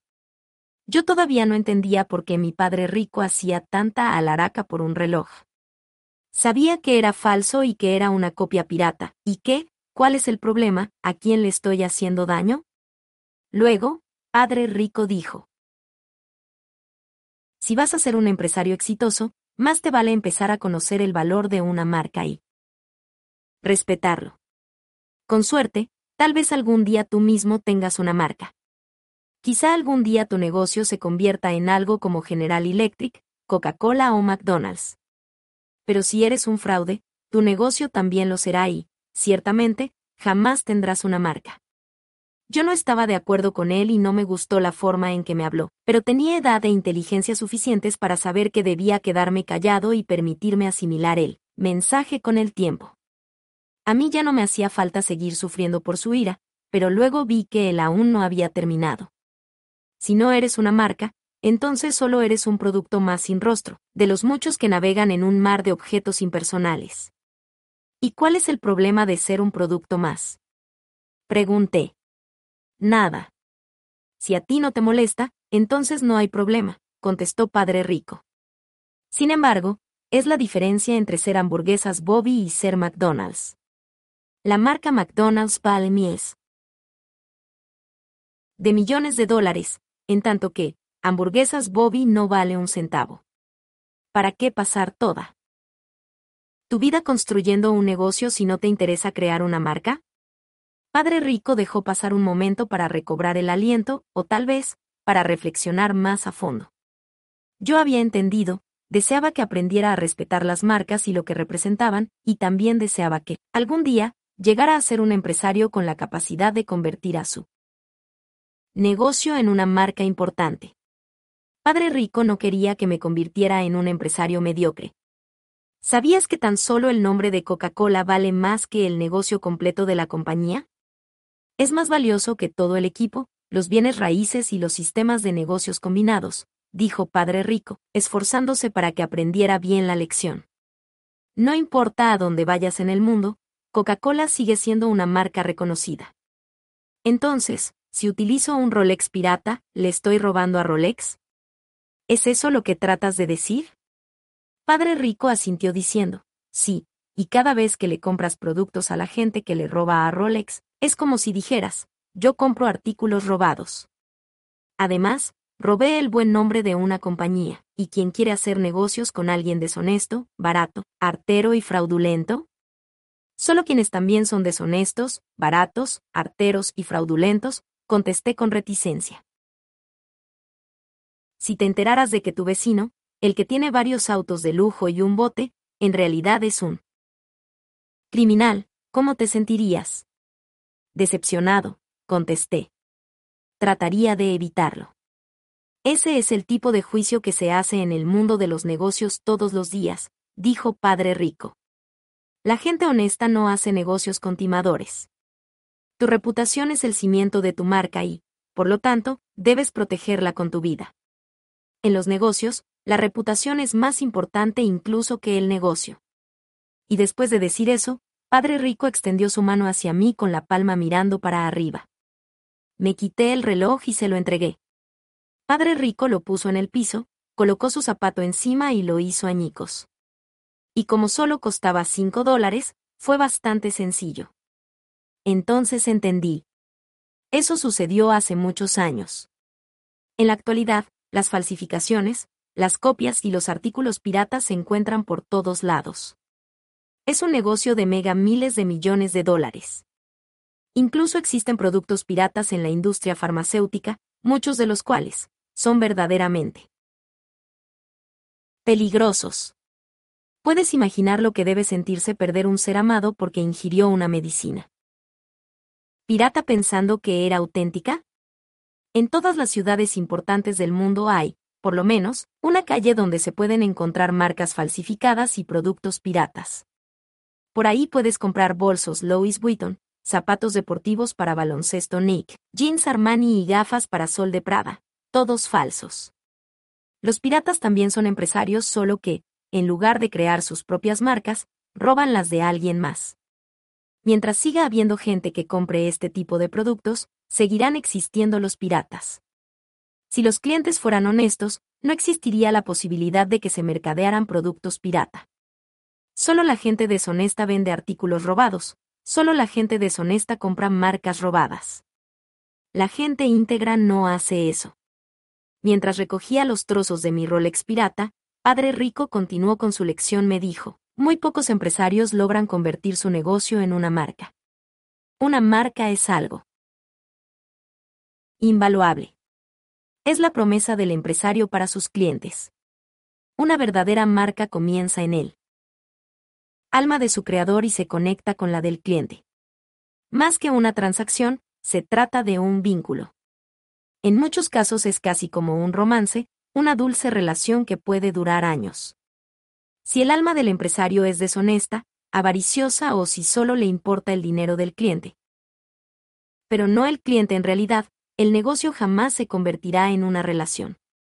Perdurará solo como una transacción, y una transacción no es más que un intercambio impersonal. Cuando las piezas de mi reloj pirata estuvieron en el cesto de basura, Padre Rico añadió, la razón por la que muy pocos negocios se convierten en marcas, es porque, en general, solo están interesados en hacer dinero. Dicen que quieren lo mejor para el cliente, pero, por supuesto, es una falsedad. No lo dicen de corazón. Cuanto más te interesas por tu cliente, más oportunidades tendrás de que tu negocio se transforme en una marca. E incluso si no crece hasta convertirse en algo como Coca-Cola o McDonald's, si tú te preocupas por tu cliente, este llevará tu marca en el corazón. La creación de mi propia marca. El día que Padre Rico hizo añicos mi Rolex pirata, comenzó mi educación acerca del poder de una marca. Sentí mucha curiosidad.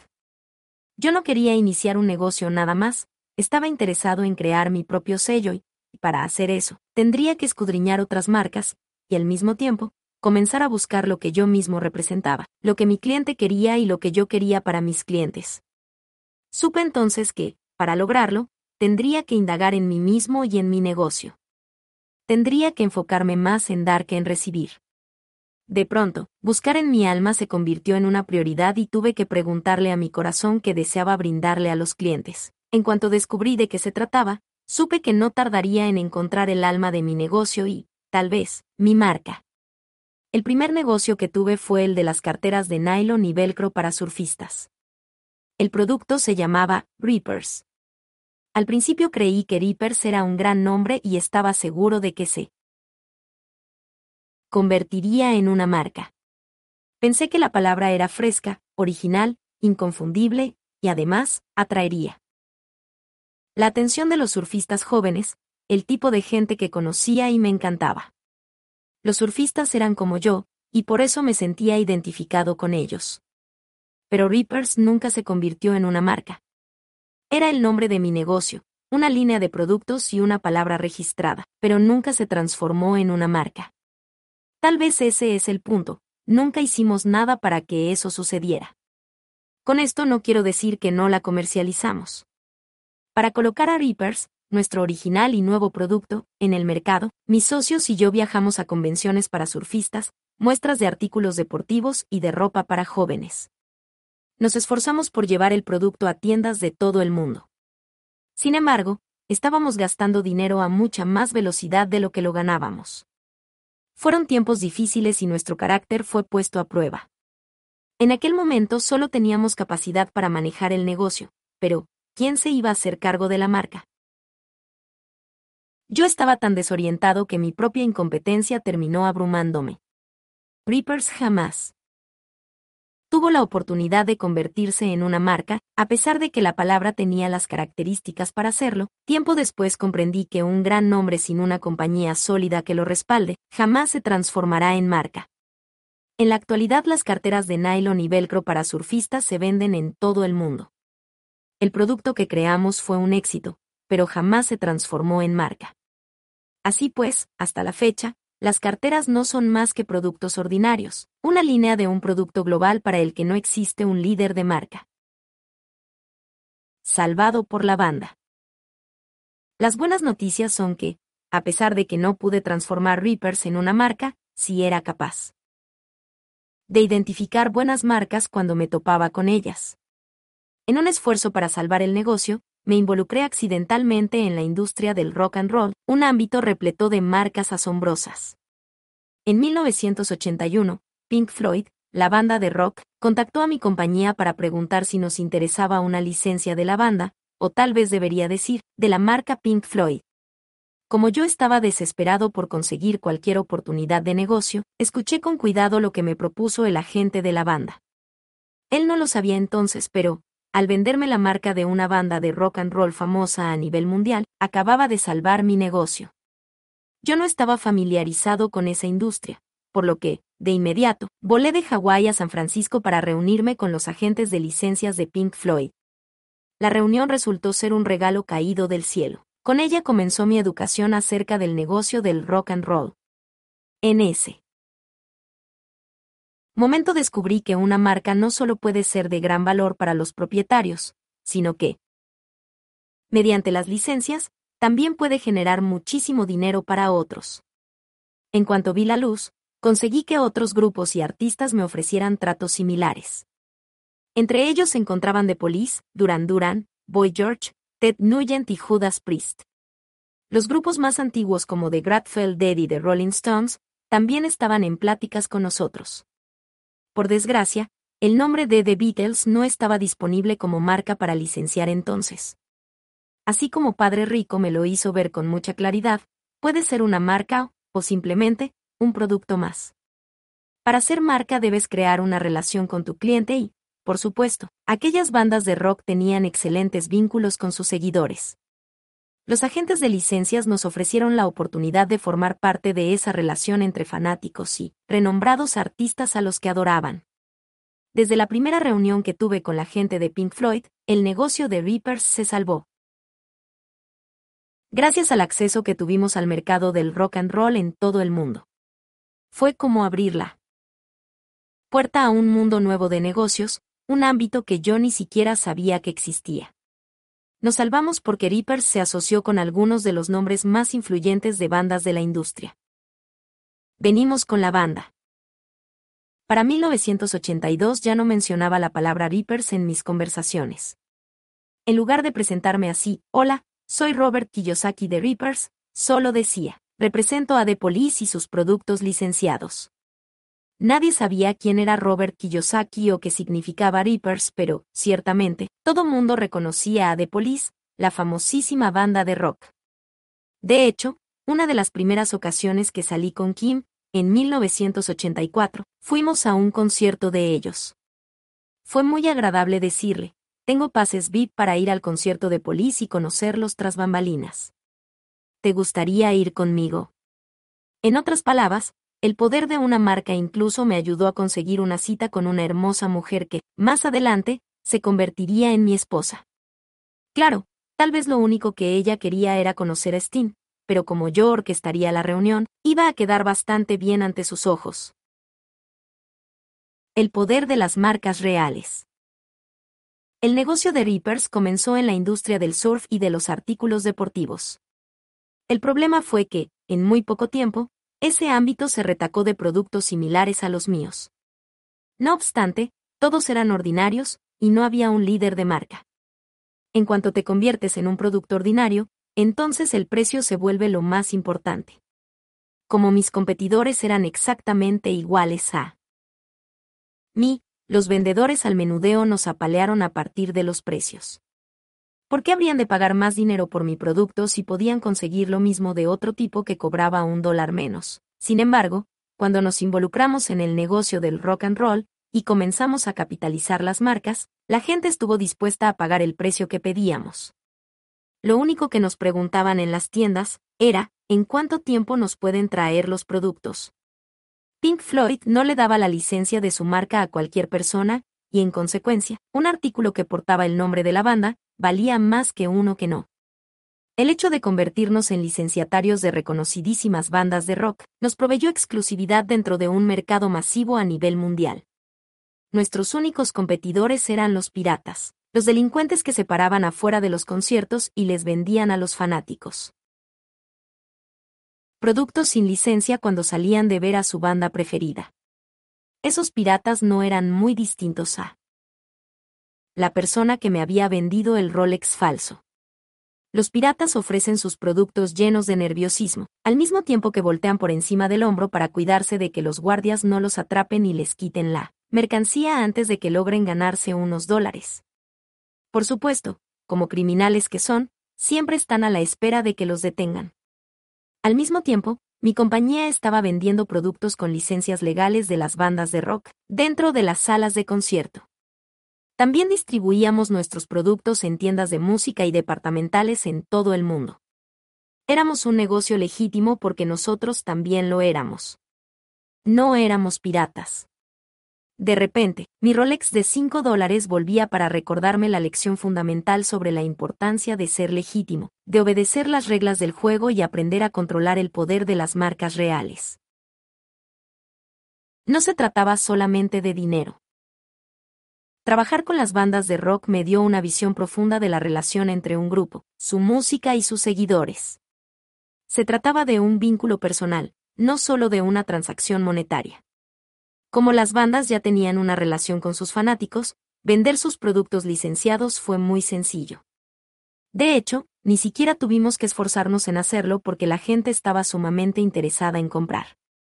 En los conciertos, los fanáticos se formaban para comprar cualquier artículo que tuviera impreso el nombre de la banda.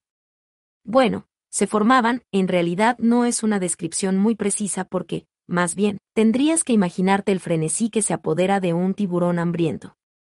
Los fanáticos se amontonaban alrededor de las mesas, agitaban sus tarjetas de crédito o nos entregaban un montón de billetes, y exclamaban, quiero uno de esos, dos de aquellos y, ¿y te quedan todavía de los otros? En ese caso, los quiero. La gente quería llevarse a casa un pedacito de Pink Floyd, Duran Duran, de Police y de otros artistas a quienes adoraban. Su deseo era que esas bandas y sus marcas se convirtieran en parte de sus vidas. Las distintas bandas tenían diferentes tipos de seguidores. Eran clientes únicos con quienes los músicos debían ser genuinos. Por ejemplo, los fanáticos de Duran Duran no eran iguales a los de Judas Priest, Van Allen o Boy George. Vestían de manera diferente y usaban un lenguaje distinto. La cuestión es que actuaban y se comportaban de otra manera. Asimismo, si una banda se traicionaba a sí misma, a su música y a sus clientes, el negocio se desplomaba de inmediato. Las ventas se dificultaban y las ganancias iban en decremento. Si la banda sacaba un álbum que confundía a los seguidores, nosotros lo notábamos. También nos dábamos cuenta cuando el siguiente disco contenía canciones que se volvían éxitos inmediatos entre los fanáticos y, con eso, los músicos se reivindicaban y el negocio remontaba de nuevo. Justamente a eso me refería al hablar de la retroalimentación que te da el mercado. Gogo S, la banda de chicas, era una de mis favoritas. Me encantaba su música, su apariencia sexy y sus seguidores. Sin embargo, el problema fue que las fanáticas de Gogo Es no compraban mis productos. Estaban dirigidos a chavos y hombres jóvenes, y por eso dejé de trabajar con ellas a pesar de que adoraba su música y la marca en sí. El fin del rock and roll. Mi romance con el mundo del rock llegó a su fin en 1984. A pesar de que yo seguía encantado con la música, el negocio ya había dado de sí. Algo en mi interior estaba cambiando. Me sentía inquieto, irritable e impaciente. Creí que había aprendido la lección del poder de las marcas y llegaba el momento de moverme. Un día, en una visita a las fábricas que tenía en Corea y Taiwán, una experiencia cambió todo para mí. Fue algo que noté y ya no pude continuar. Descubrí que ahí trabajaban niños y niñas en húmedas y calurosas maquilas para manufacturar los productos del rock and roll que tan rico me habían vuelto. Comprendí que para producir toda esa riqueza, los jóvenes llevaban mucho tiempo mermando su salud. El capataz había construido, en un cuarto de dimensiones ordinarias, dos pisos. Debido a eso, en lugar de que los trabajadores tuvieran un espacio de poco más de dos metros, se veían forzados a trabajar en cuclillas en apenas un metro veinte. Los muchachitos estaban agachados, colocando los logos de las bandas sobre la tela con serigrafía. Eso los obligaba a inhalar los gases tóxicos que emitían las telas y las tintas, a unos cuantos centímetros de sus rostros. Respirar aquellos gases era mucho peor que inhalar pegamento o pintura en aerosol, como hacen algunos jóvenes en Occidente para drogarse. Por si fuera poco, aquellos niños trabajaban entre 8 y 10 horas diarias. Todos los días. En otro cuarto, había varias hileras de chiquillas cosiendo sombreros y billeteras para convertirlos en artículos de bandas de rock. Cuando el capataz de la maquila me ofreció tomar a cualquiera de las muchachas para tener relaciones sexuales con ella, la música murió para mí. En ese momento me salí del negocio de manufactura.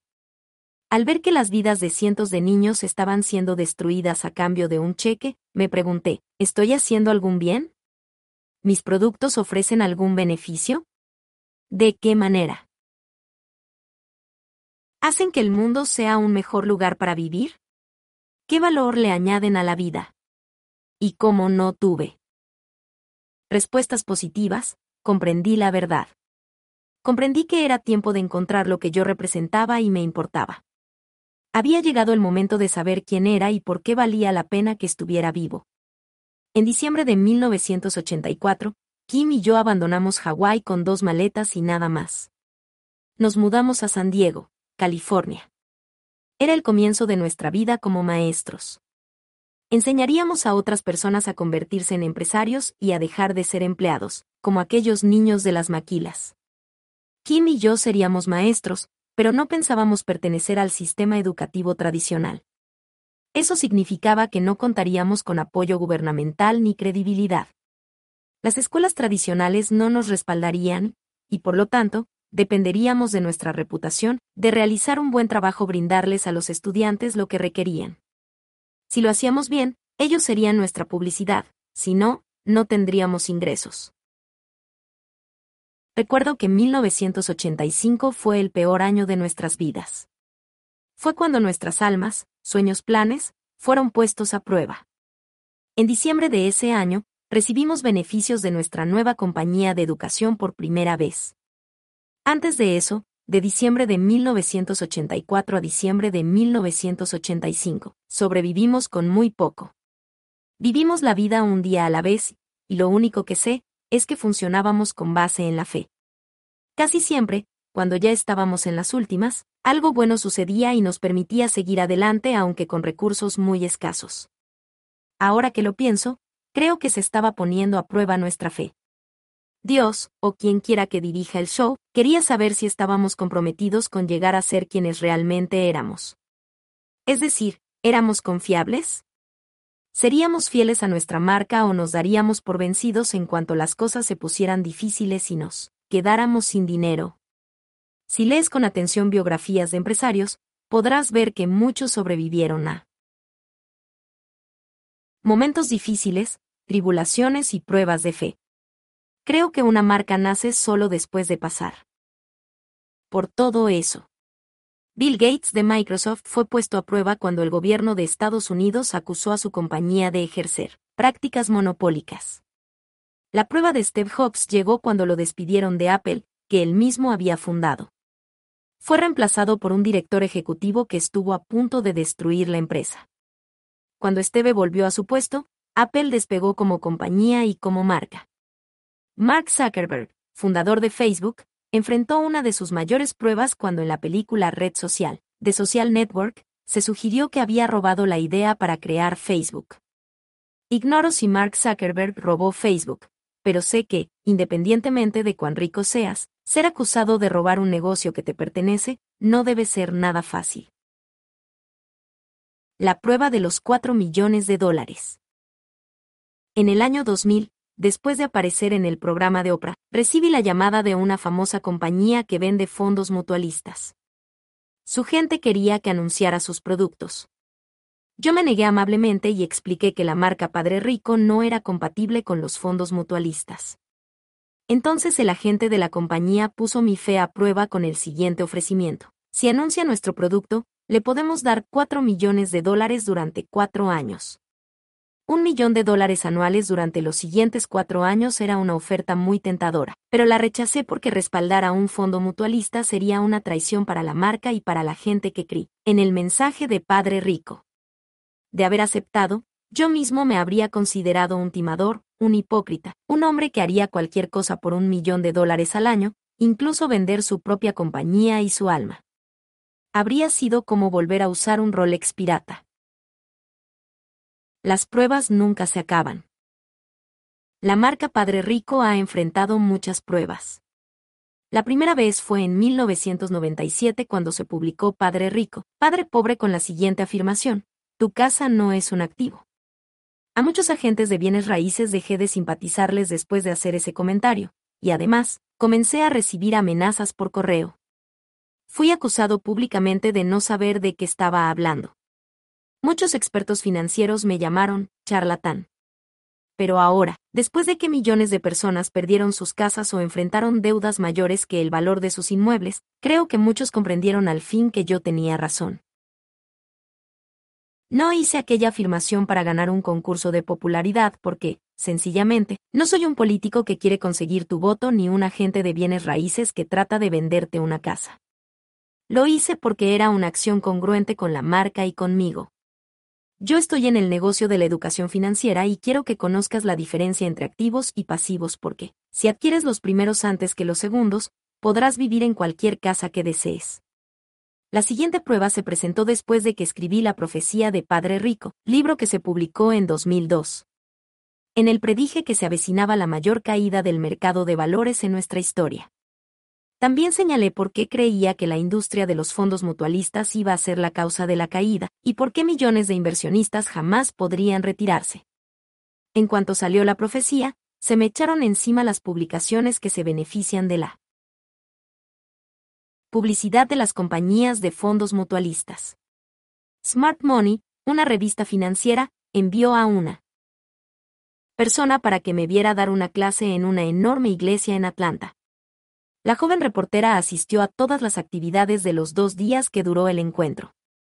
Unos meses después afirmó en su artículo que yo había asistido a una iglesia de negros pobres en Atlanta, recibido dinero de ellos. La mujer escribió eso a pesar de que sabía que ese fin de semana reuní 385.000 dólares que, por cierto, se quedaron en la iglesia. Yo no tomé ni un centavo para cubrir mis viáticos, ni el costo de los productos que se vendieron. Después de que salió el artículo de Smart Money, me sentí todavía más feliz de no haber aceptado los 4 millones de dólares para respaldar a la compañía de fondos mutualistas. Como ya sabes, la industria de servicios financieros es una poderosa fuerza que opera desde la parte trasera de la actual crisis financiera y, además, se beneficia con ella. La gente que trabaja en esa industria tiene la posibilidad de ser rescatada con el dinero de los contribuyentes y salir airosa. Después de cometer errores y prácticas fraudulentas. Los brazos de la industria son muy largos y anchos, y todo parece indicar que lo mejor es no meterse con su gente. Para ser franco, me alegra mucho no depender de los fondos mutualistas para sobrevivir. Si tuviera que escoger entre comprar fondos mutualistas y un Rolex pirata, preferiría el Rolex. En 2006 se publicó el primer libro que Donald y yo escribimos juntos, Queremos que seas rico. Lo escribimos porque nos preocupa la desaparición de la clase media en Estados Unidos.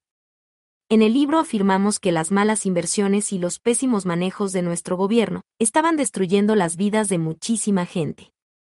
También escribimos acerca de la crisis económica que se avecinaba, y dimos consejos para que la gente pudiera protegerse. Asimismo, señalamos que la inflación les estaba dificultando la vida a millones de personas, y volvimos a apoyar la idea de que la educación financiera era una de las maneras de superar la crisis. Por supuesto, la industria de los servicios financieros volvió a arremeter contra nosotros.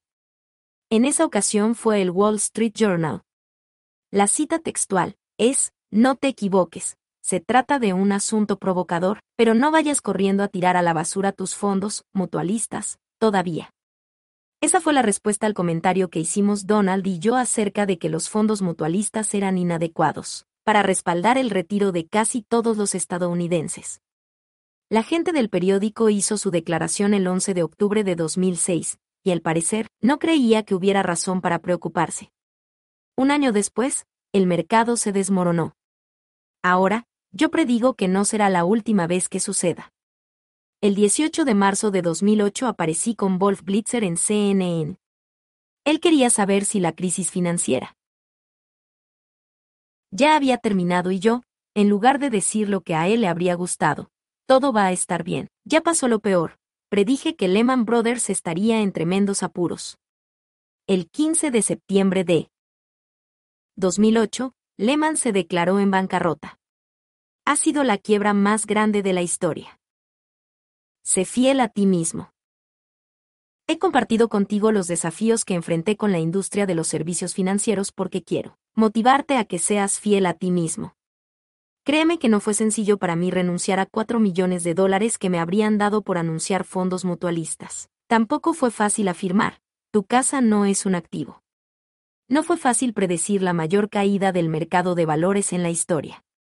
Tampoco fue sencillo decir, junto con Donald, que la clase media estaba desapareciendo debido a nuestro gobierno y a su incompetencia financiera.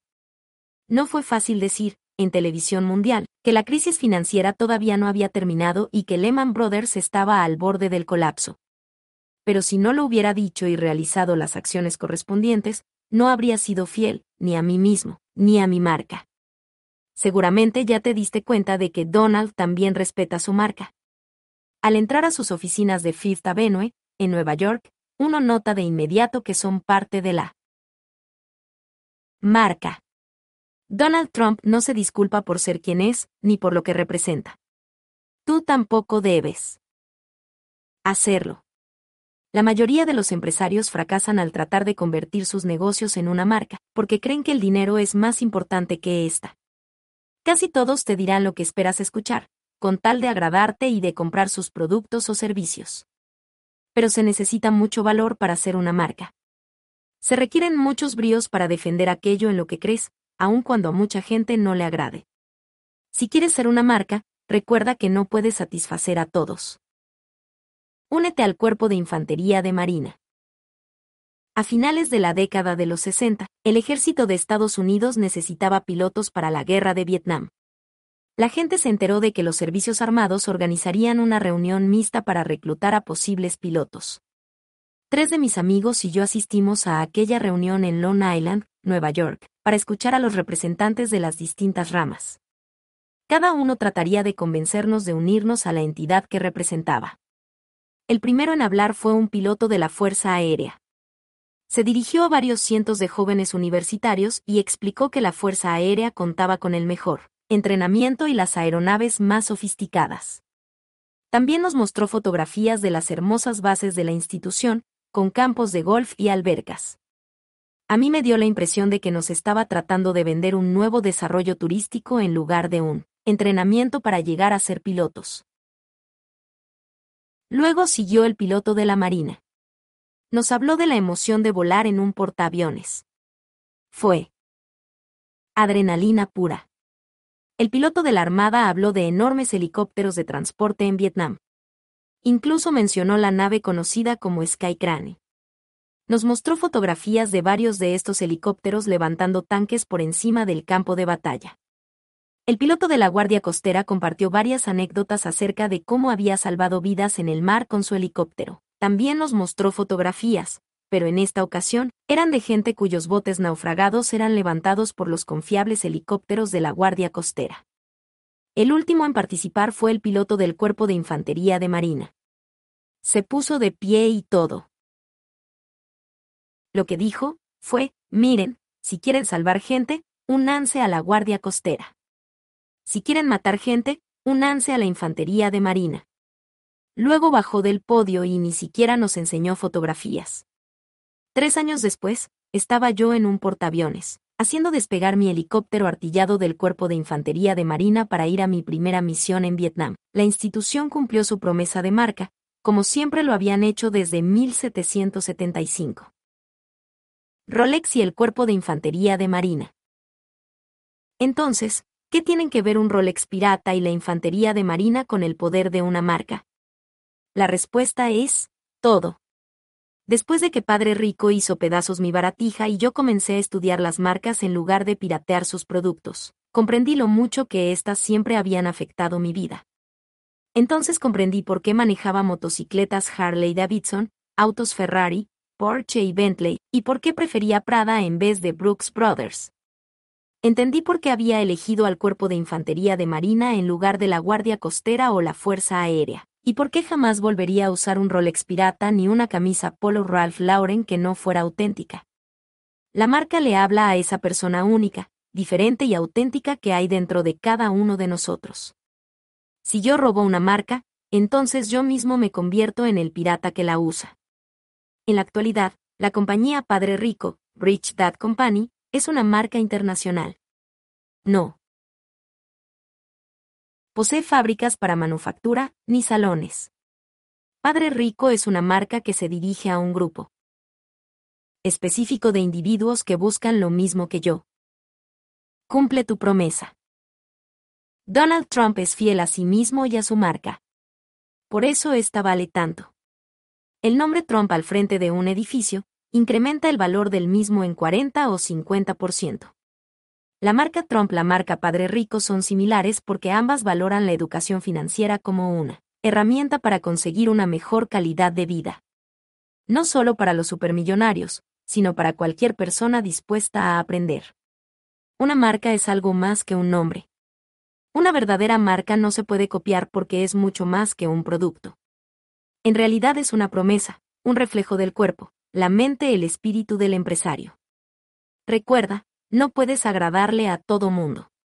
Nunca se puede hacer feliz a todos, así que, lo mejor será que te hagas feliz a ti para empezar.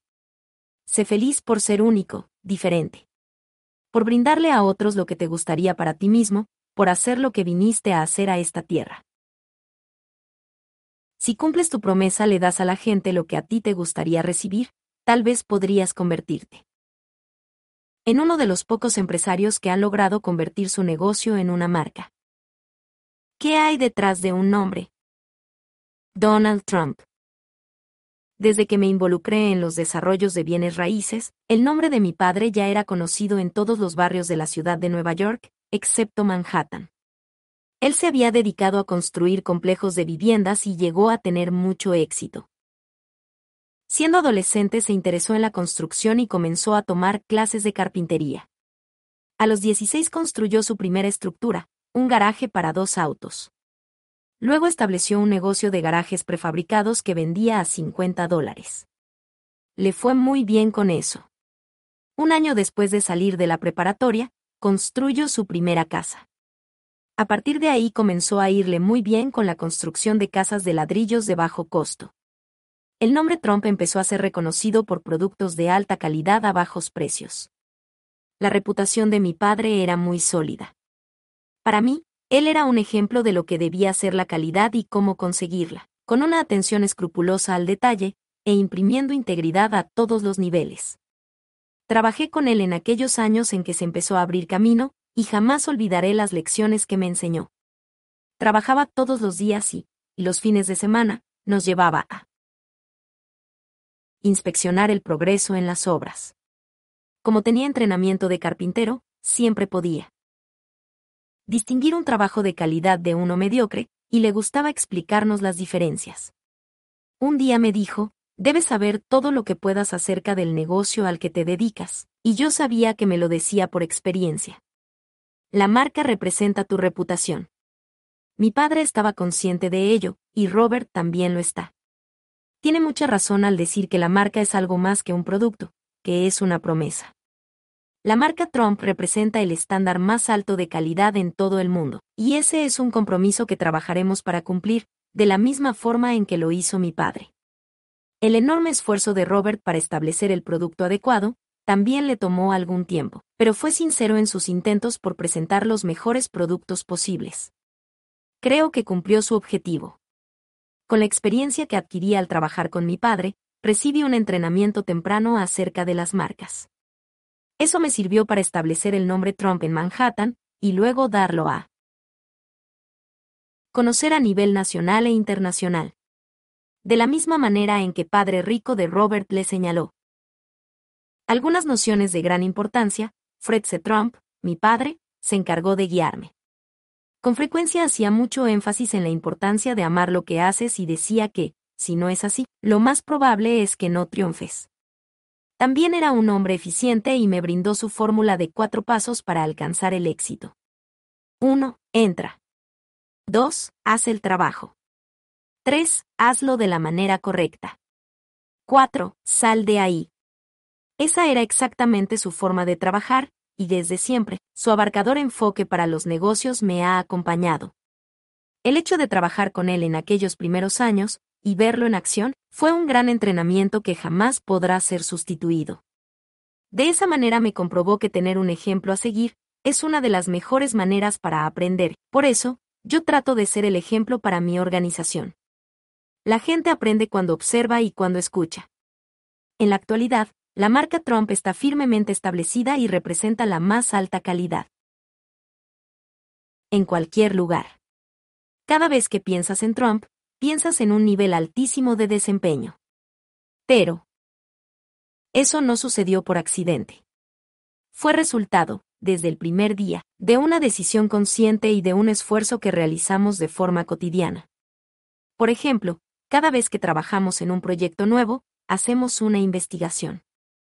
En Escocia no solo contratamos especialistas en geomorfología para que estudiaran las dunas de arena, también mejoramos de manera significativa el plan para proteger la vida silvestre local. Establecimos medidas para proteger a los tejones, erigimos cajas de nidos para aves y murciélagos, creamos estanques, tres nuevas guaridas para nutrias y hábitats para los pájaros. Asimismo, trasladamos plantas y hábitats, y recolectamos semillas para mantener los hábitats vegetales de los estanques en las dunas jóvenes. Sin embargo, la anterior es tan solo una breve lista de cuán minuciosos tuvimos que ser para alcanzar la mejor calidad posible. En ese proyecto, calidad significó involucrarnos de manera tan sensible con el aspecto ambiental, que cada rubro tuvo la misma importancia, de las aves de patas largas hasta las gaviotas de cabeza negra. Es cierto, ser el mejor implica atención y compromiso de tiempo completo. Si cometes un error, quedará prueba de ello en los diarios. El hecho de que a los medios les interesen mis actividades, da como resultado que mi nombre esté en circulación todos los días.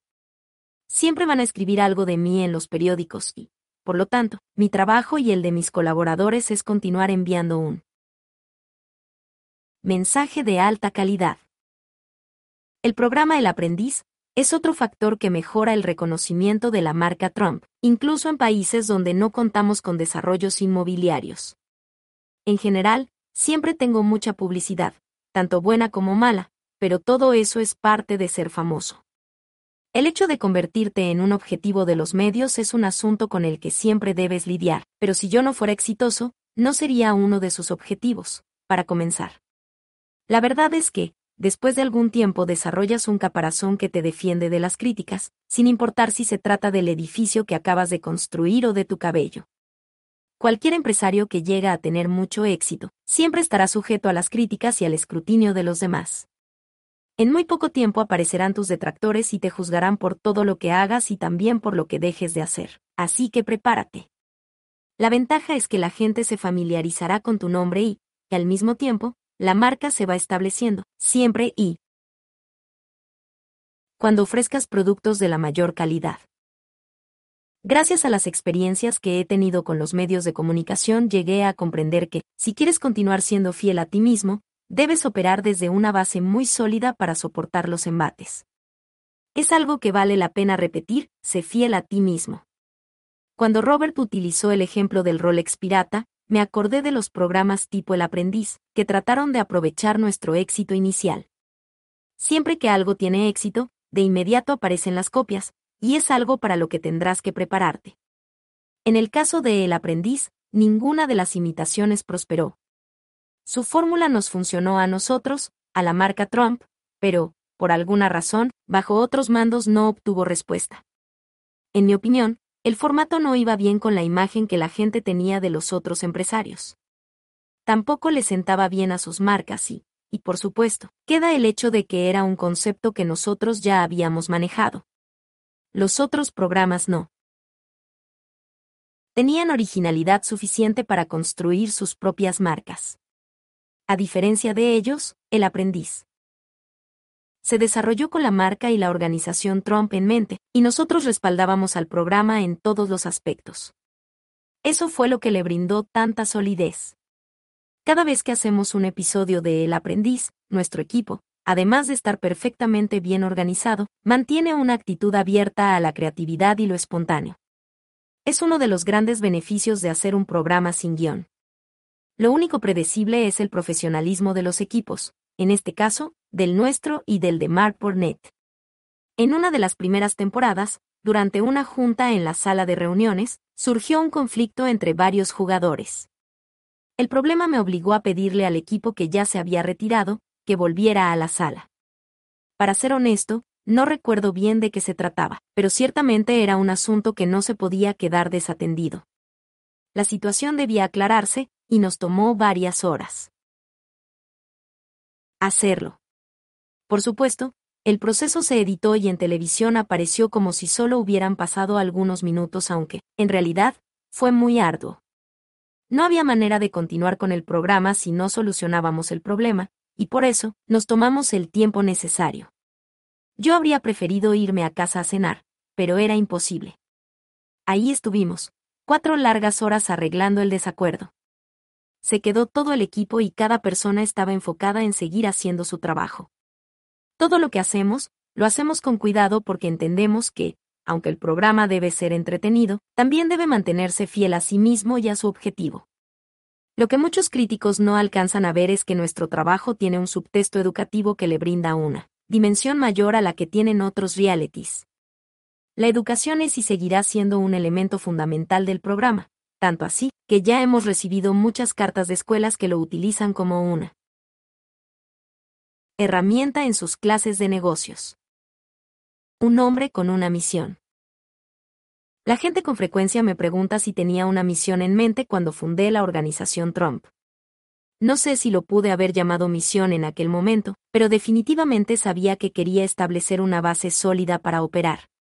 Sabía que dicha base sería un aspecto muy importante para mi éxito porque me permitiría trabajar de la manera más efectiva posible.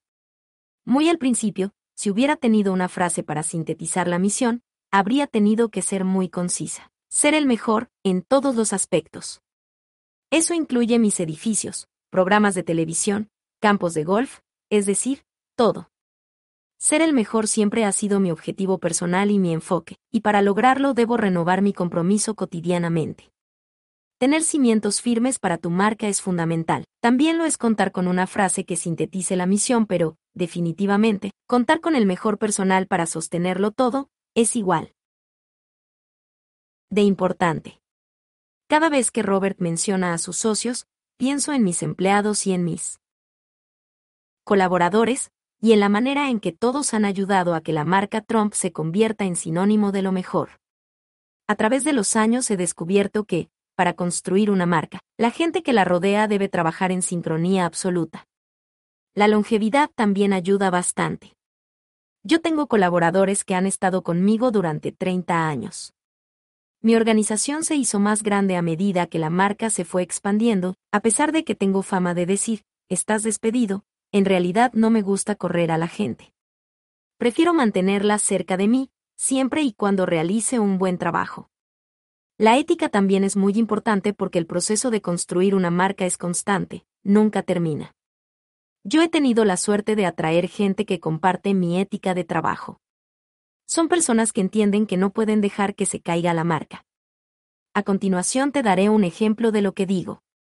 Un día recibimos la llamada de una señora que vivía frente a uno de mis edificios. Dijo que nuestros porteros la estaban volviendo loca porque cada vez que se asomaba, pulían algo y a ella le parecía excesivo e innecesario. A mis edificios se les conoce por tener un alto nivel de mantenimiento, y nuestra teoría era que la señora solo estaba celosa porque no vivía en uno de ellos. Los porteros y los trabajadores de intendencia comprenden a la perfección la importancia de sus empleos. Mantener el edificio en perfectas condiciones es crucial para nuestra marca, pero, además, es justamente lo que nuestros inquilinos y huéspedes esperan. Para ser francos, no los íbamos a decepcionar solo porque a una señora le incomodaba el movimiento. Es un ejemplo sencillo, pero muy importante de lo que estoy tratando de decir. Nuestro equipo va más allá de lo esperado, para servir de la mejor manera posible. Existen muchas labores que no tenemos que realizar en nuestros proyectos, pero preferimos hacerlas porque nos parece conveniente. Por ejemplo, no era necesario que rediseñáramos por completo el campo de golf de Los Ángeles para que fuera verdaderamente espectacular. Pudimos solo haber reparado el hoyo 18 que se había deslizado hasta el mar. Tampoco era necesario que nos esforzáramos tanto por conservar el ambiente que rodeaba las dunas de los campos de golf en Escocia y, sin embargo, lo hicimos. Pudimos haber cumplido los requisitos mínimos en el aspecto ambiental y ya, pero decidimos esforzarnos al máximo. Lo hacemos porque a eso nos referimos con dar lo mejor. Esto nos hace ser quienes somos, es parte de nuestra marca.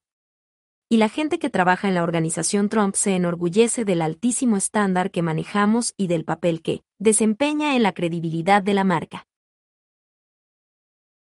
Si todo mundo trabaja con la misma energía, lealtad y enfoque, es mucho más sencillo navegar. Por supuesto yo estoy a cargo, pero siempre espero que la gente se responsabilice de manera individual de la parte que le corresponde. No soy el tipo de jefe al que le gusta hacerla de niñera. La compañía ha crecido mucho pero la ética fundamental sigue siendo la misma. Debemos mantener un estándar de cinco estrellas. Hace algún tiempo salió un anuncio con mi fotografía tenía el siguiente encabezado. Solo trabajo con los mejores. Y es porque, en nuestra compañía, la gente tiene que esforzarse al máximo. Si llegan a entenderlo, entonces nos manejamos sin ningún problema. Yo lo hago y espero lo mismo de los demás. Esa es una de las razones por las que quiero que cualquier persona que se involucre con mi marca también se desempeñe al nivel del estándar de cinco estrellas que tenemos. Si tú apenas estás construyendo tu marca o pensando en hacerlo, debes entender que su integridad tiene que hablar por sí misma pero eso es algo que debe quedar claro desde el principio. Por ejemplo, si tienes en la mano un huevo de Fabergé auténtico o el diamante OPE, realmente no es necesario dar un discurso tremendo para vender. Porque si te empeñaras demasiado en describir productos así, la gente comenzaría a preguntarse si en verdad son genuinos. Siempre debes tratar de que haya un control de cantidad en la publicidad que haces de tu marca porque la desesperación da muy malos resultados. Desde que comencé en este negocio tenía la actitud de, solo lo mejor.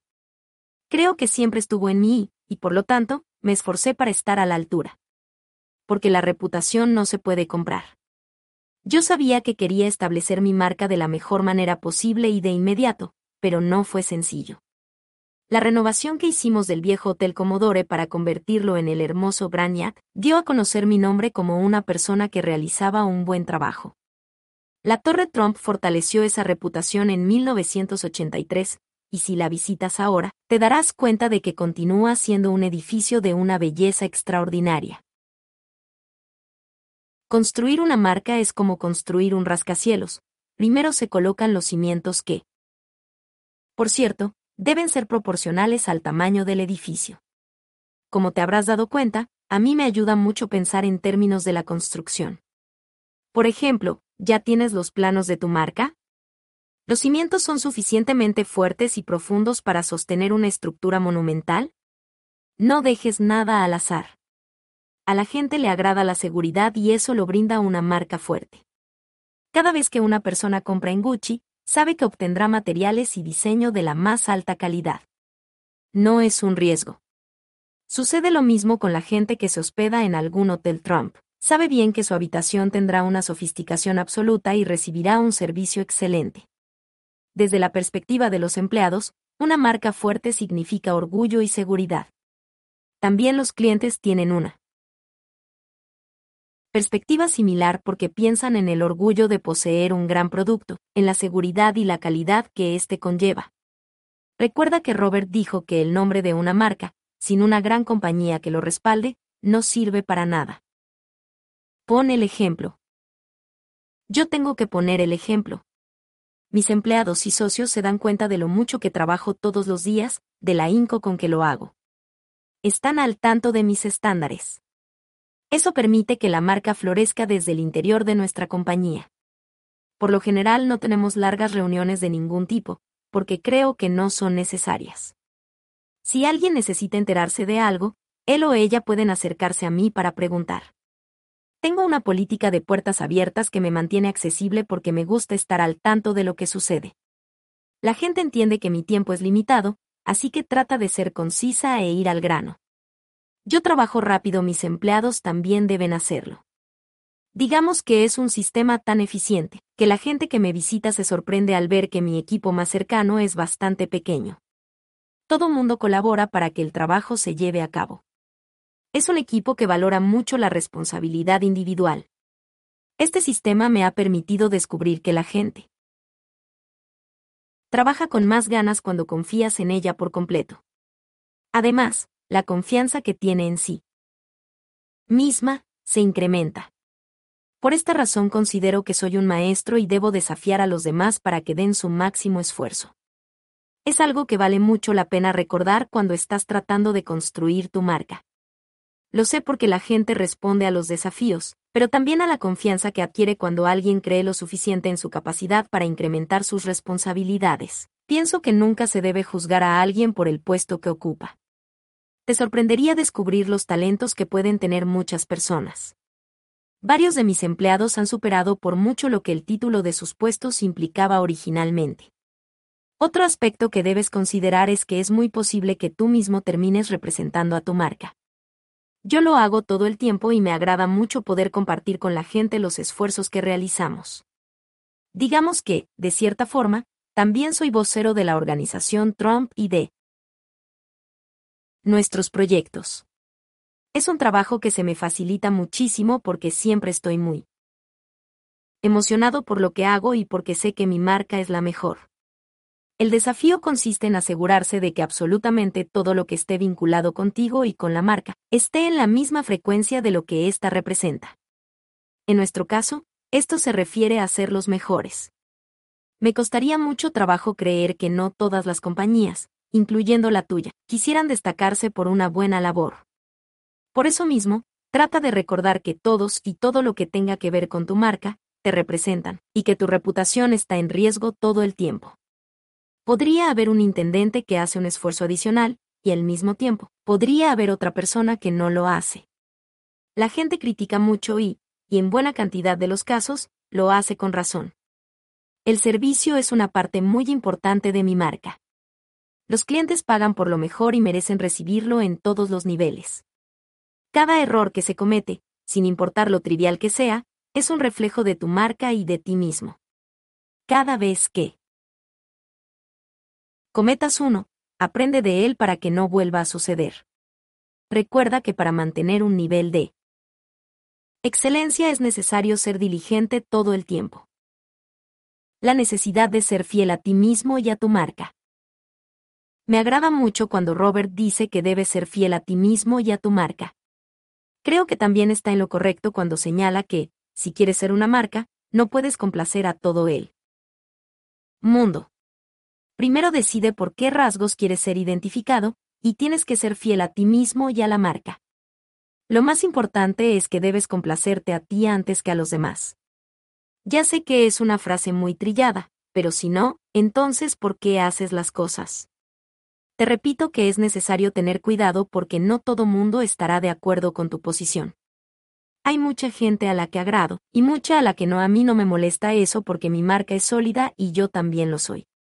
Puedo enfrentar los comentarios negativos porque las impresiones positivas que causo son muy superiores a las de mis detractores. Sin embargo, siempre estoy preparado para aclarar una situación cuando algún comentario amenaza con dañar mi marca o mi reputación. La gente sabe bien que, en ese sentido, soy un luchador, y por lo tanto, pensará muy bien las cosas antes de atacarme.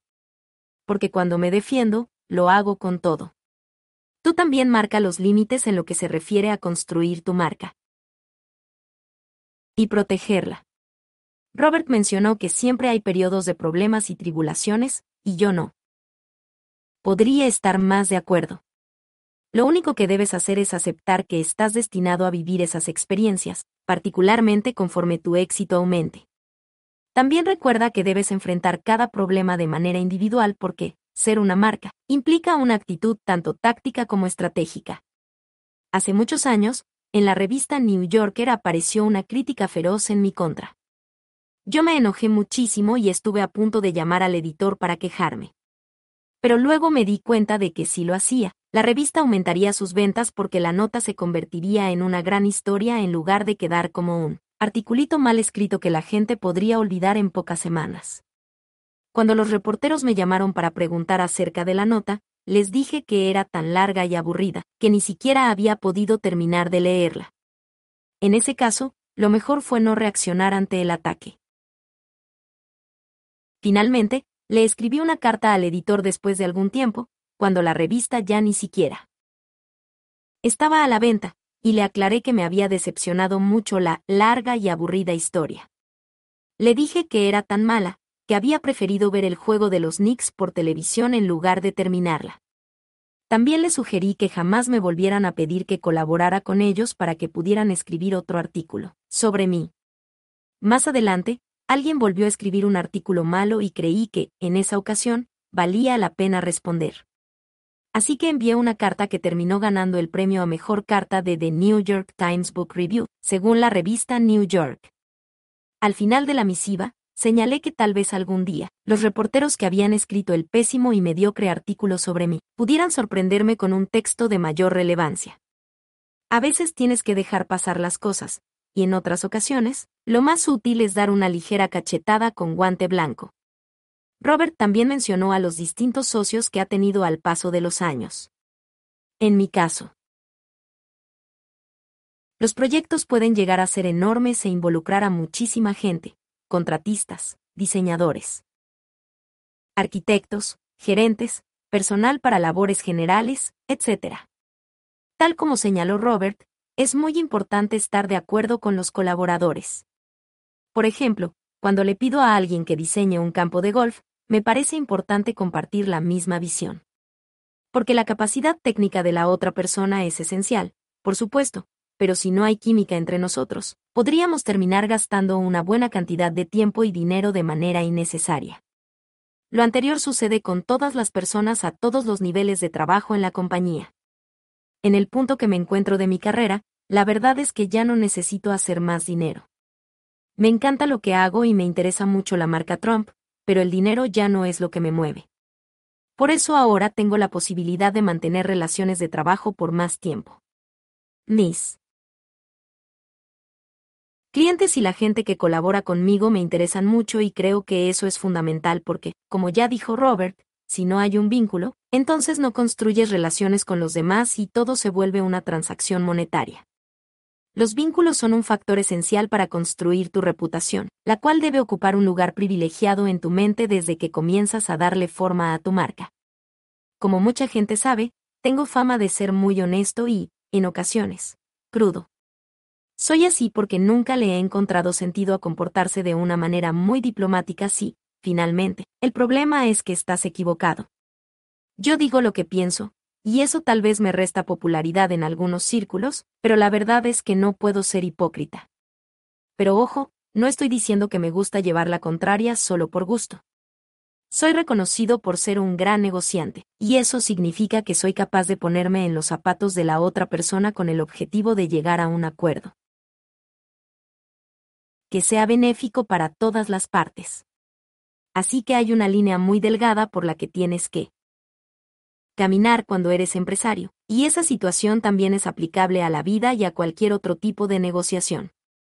Por todo lo anterior, siempre trato de ser muy cauteloso. Te daré un ejemplo. En el número 40 de Wall Street, en el distrito financiero, tengo un edificio genial. Es el más alto de la zona sur de Manhattan y su belleza es extraordinaria. Tuve el ojo puesto en ese edificio durante muchos años antes de intentar comprarlo, y cuando lo hice, pagué un millón de dólares por él. Esperé mucho tiempo para que llegara el momento indicado, pero ahora se le considera uno de los mejores tratos de bienes raíces hechos en Nueva York. Debo decir que no fue una historia de éxito instantáneo. Pasó tanto tiempo que me desesperé, y en algún momento pregunté a los dueños, quienes lo habían comprado a principios de los 90, si les interesaba asociarse conmigo. Sin embargo, lo que ellos querían era convertir el edificio en el equivalente, en esa zona. De la Torre Trump. Incluso tenían el plan de construir un atrio igual al de la torre, pero nunca sé. Pusieron a pensar qué harían con las columnas de acero que sostenían los 72 pisos. La estructura del edificio de Wall Street requería de las columnas para sostener el peso, por lo que la idea de un atrio no era factible. Sin embargo, el hecho de que estuvieran tan confundidos me dio algo de esperanza. Era demasiado obvio que no sabían lo que estaban haciendo. Como era de esperarse, los dueños quisieron vender tres años después, en 1995, y eso me colocó a mí en posición privilegiada. Aceptaron mis términos sin un solo pero, y el edificio en el número 40 de Wall Street pasó a ser de mi propiedad. Entonces viajé a Alemania para reunirme con Walter Gineve reestructurar el contrato de renta que los dueños tenían con él. Había muchos detalles. Uno era decidir si el edificio sería una propiedad residencial, todo mundo me aconsejó eso, o si debía mantener su estatus como edificio de oficinas. Mi instinto me sugirió ir por el camino. De las oficinas, resultó ser un gran éxito. Además, es un lugar precioso, el edificio más alto del sur de Manhattan. Desde el principio supe que sería una adición genial al grupo de rascacielos de la marca Trump. Con el tiempo descubrí que estaba en lo correcto. Debo mencionar que se requiere de mucho trabajo enfoque para conocer bien tu marca y mantenerla intacta aún con el paso del tiempo. Yo, en lo personal, tengo una gran capacidad de enfoque porque, en el descalabro financiero que sufrí en la década de los 90, la lección más importante fue que debía mantener mi concentración. El enfoque fue el tema del capítulo anterior, lo que representa el dedo índice. En aquel entonces yo había perdido el enfoque y los resultados fueron demasiado obvios. Me la pasaba asistiendo a los desfiles de modas en París, viajando por el mundo y socializando, pero no trabajaba como debía hacerlo digamos que me hice un poco holgazán. La última llamada de atención fue cuando Wall Street Journal y New York Times presentaron sendos. Artículos que predecían mi caída, en primera página y el mismo día. Como era de esperarse, los artículos se leyeron en todo el mundo en cuestión de horas. Jamás olvidaré aquel día. Sin embargo, me puse a la altura de la situación y comencé a trabajar con mucho ahínco. Ahora tengo más éxito que en aquel tiempo porque mi enfoque, en todos los aspectos, personal, profesional de marca, se encuentra justamente donde debe estar. Ya no me permito más distracciones y, y debido a eso, tengo la capacidad para manejar varios negocios de manera simultánea. La marca Trump se mantuvo intacta durante tiempos difíciles, y a partir de ahí, seguimos avanzando y nos expandimos con un vigor renovado. ¿Más es mejor? Hablemos acerca de la expansión de una marca. Creo que tu marca debe expandirse, sin embargo, la integridad debe mantenerse inmaculada. Yo he extendido la marca Trump hacia el ámbito del entretenimiento, el desarrollo de campos de golf, el negocio hotelero y muchos otros rubros, pero el común denominador siempre ha sido calidad con un estándar de 5 estrellas. Siempre debes mantener en mente el estándar de tu marca para que la expansión resulte viable y gratificante. Claro, lo anterior no significa que será sencillo.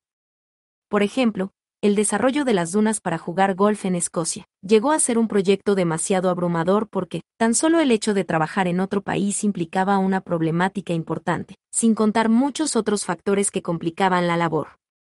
Pero todo nos lleva al punto de partida, ser fiel a ti mismo y a tu marca. Ahí yacen los sólidos cimientos que soportarán el paso del tiempo y las tribulaciones, y permitirán que tu marca crezca. El trabajo necesario para la marca. Yo siempre he fungido como vocero de mi propia marca. En cuanto tu marca comience a crecer, surgirán oportunidades de recibir mayor reconocimiento. En mi caso, desde muy temprana edad estuve en el ojo del público como desarrollador en Manhattan. Tenía proyectos grandes e importantes que a veces sorprendían a la gente y generaban el interés de los medios. Por eso me acostumbré a captar la atención tanto en sentido positivo como negativo. De cualquier manera, la atención que recibía me ayudó a establecer la marca Trump. Sirvió para que la gente se enterara de quién era yo y comenzara a reconocer el nombre Trump. Con el paso del tiempo, también llegué a ser popular fuera de Nueva York. En 1987 se publicó The Art of the Deal, mi primer libro. Se convirtió en bestseller y mi fama se acrecentó en gran medida. Mark Burnett lo leyó en aquel tiempo y, más adelante, comentó que fue el catalizador que lo hizo esforzarse para alcanzar el éxito. También sé que a Robert le impactó mucho. Su lectura. Mark trabajaba en aquel tiempo como cuidador de niños y vendía camisetas en Venice. Beach, en California. Muchos años después, se acercó a mí en la pista de patinaje Wallman. Estaba realizando un episodio de la serie Survivor y, de hecho, había rentado la pista para la filmación.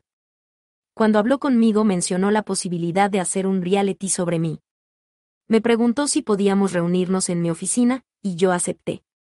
Mark llegó a la cita y me explicó el concepto de el aprendiz. Su propuesta me intrigó desde el principio, sin embargo, como yo me dedico a los negocios, me preocupaba que el programa requiriera demasiado tiempo. Mark me dijo, te prometo, Donald, que no serán más de tres horas a la semana. Y, por raro que parezca, le creí. ¿En serio? ¿Tres horas para un programa en horario de alta audiencia? Bueno, de cualquier forma, me agradaban mucho Mark y su concepto, así que cerramos el trato con un apretón de manos. Mis asesores me dijeron que era muy riesgoso y podría dañar mi reputación y mi imagen o la marca. Pero ya había aceptado y tenía una buena corazonada respecto al programa. En ese momento no estaba al tanto de que 95% de todos los programas nuevos de televisión fracasan. Me da gusto no haberlo sabido porque tal vez no habría accedido con tanto entusiasmo. Por fortuna, el programa fue el número uno de la temporada y el aspecto de celebridad con que ya contaba mi imagen se expandió muchísimo. Me hice famoso a nivel internacional, y eso tuvo un impacto muy positivo en mi negocio. También le brindó a la organización Trump reconocimiento como una compañía en que las cosas se hacen y se hacen bien. El programa representó una oportunidad maravillosa para la marca, y en este momento, vamos por la doceava temporada. Casi desde el principio de mi carrera me han solicitado actuar como orador en reuniones, pero... Después del éxito que tuvo el aprendiz, también me pidieron participar en comerciales de televisión. E incluso, ser anfitrión del programa Saturday Night Live. Las invitaciones para ser orador, ahora me llegan por decenas y decenas a la semana. También se acercaron a mí algunos editores para escribir más libros. El aprendiz fue una tremenda oportunidad para que mi negocio se expandiera y creciera como nunca antes. Lo que te quiero decir con todo esto es que participé activamente en todas estas oportunidades porque sabía lo mucho que podrían significar para la marca. Tener un producto increíble no sirve de gran cosa si la gente no lo conoce. El nombre se tiene que divulgar y los clientes deben llegar a reconocerlo de forma instantánea. Siempre que te lleguen oportunidades similares para que tu marca adquiera mayor reconocimiento, pondéralas y aprovecha la oportunidad para darla a conocer a otro nivel. Recuerda que debes afrontar riesgos. Si no estás seguro acerca de la calidad de tu marca, entonces debes arreglar esa situación antes de comenzar a hablar demasiado. Debes asegurarte de que tu marca sea la mejor y de que, anunciarla a nivel mundial, se convierta en un deleite, no en una tortura. ¿Eres un comunicador? Yo soy extrovertido por naturaleza. Me gusta comunicarme, ya sea con dos personas en la oficina, o con miles, y me agrada contar anécdotas para ilustrar lo que quiero decir. Si este aspecto te causa problemas en lo personal, podrías superarlo enfocándote en la audiencia. ¿Qué es lo que a tu público le gustaría saber? ¿Qué podría ser interesante y divertido para la gente? De cierta forma, comunicarse con otros es como negociar. Trata de descubrir los antecedentes de la gente que te va a escuchar. De esa manera, el enfoque en ti es menor y eso permitirá que tu nerviosismo desaparezca o, o por lo menos, te dará oportunidad de apaciguarte. La habilidad de hablar en público es fundamental para el desarrollo de tu marca. Si no lo puedes hacer, entonces debes encontrar un vocero que ocupe tu lugar hasta que puedas hacerte cargo del asunto. Yo por lo general relato anécdotas personales. Por ejemplo, me gusta mucho contarla. Historia de un amigo que estaba en el negocio equivocado. Por medio de esa historia puedo enfatizar la importancia de amar lo que haces para alcanzar el éxito. Aquel amigo era un gran ejemplo.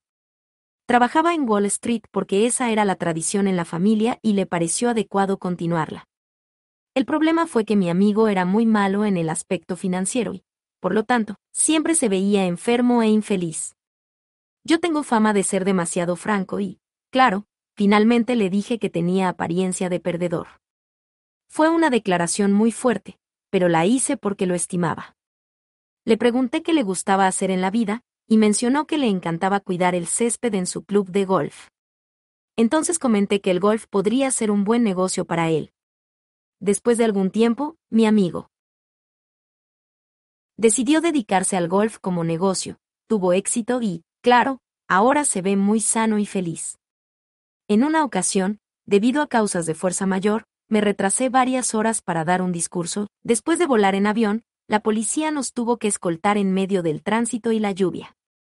Aquella aventura se convirtió en un espectáculo para el paciente público formado por miles de personas que nos esperaban. Me acompañaba un equipo de El Aprendiz, y se nos ocurrió filmar el viaje y los sucesos para que el público se sintiera parte del reality que, evidentemente, estaba siendo improvisado.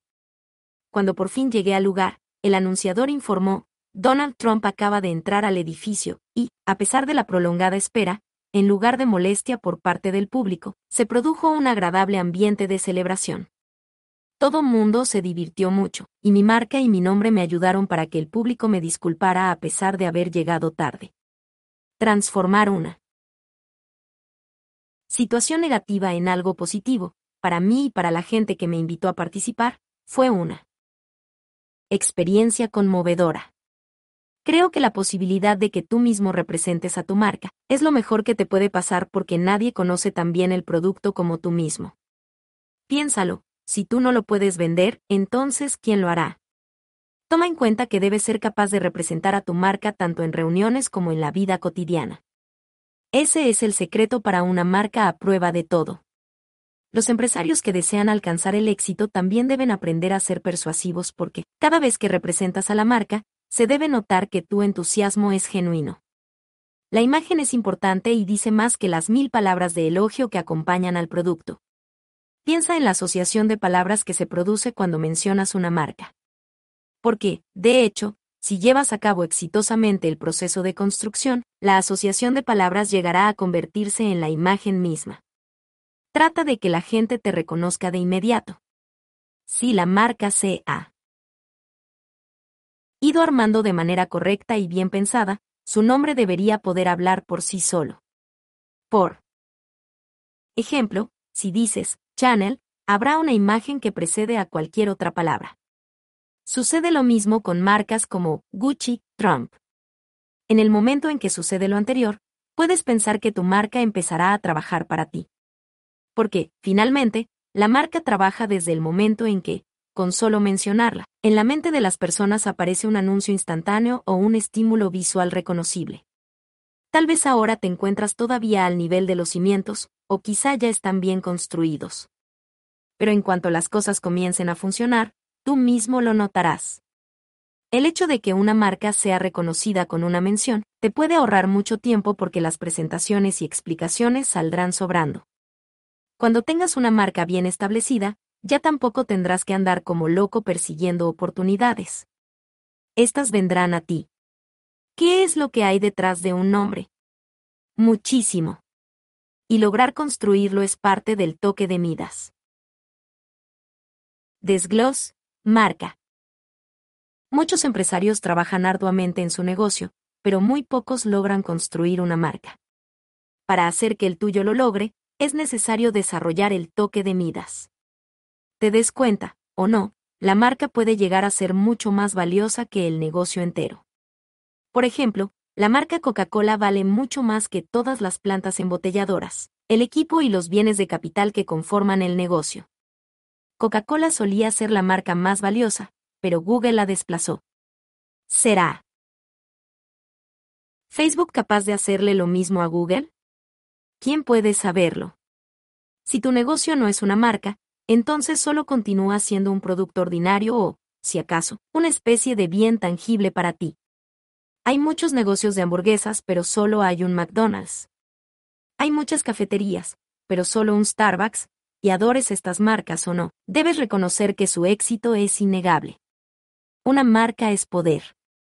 Antecede tu presencia y trabaja a tu favor.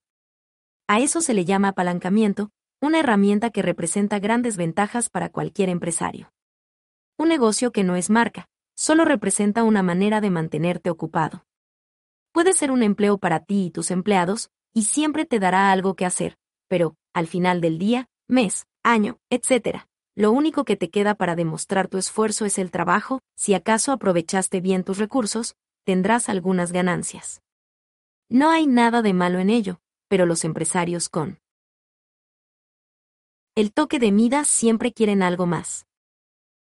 Lo anterior nos conduce a la siguiente realidad acerca de la creación de una marca. Detrás de cada una, se encuentra el ADN del empresario que lo inició todo.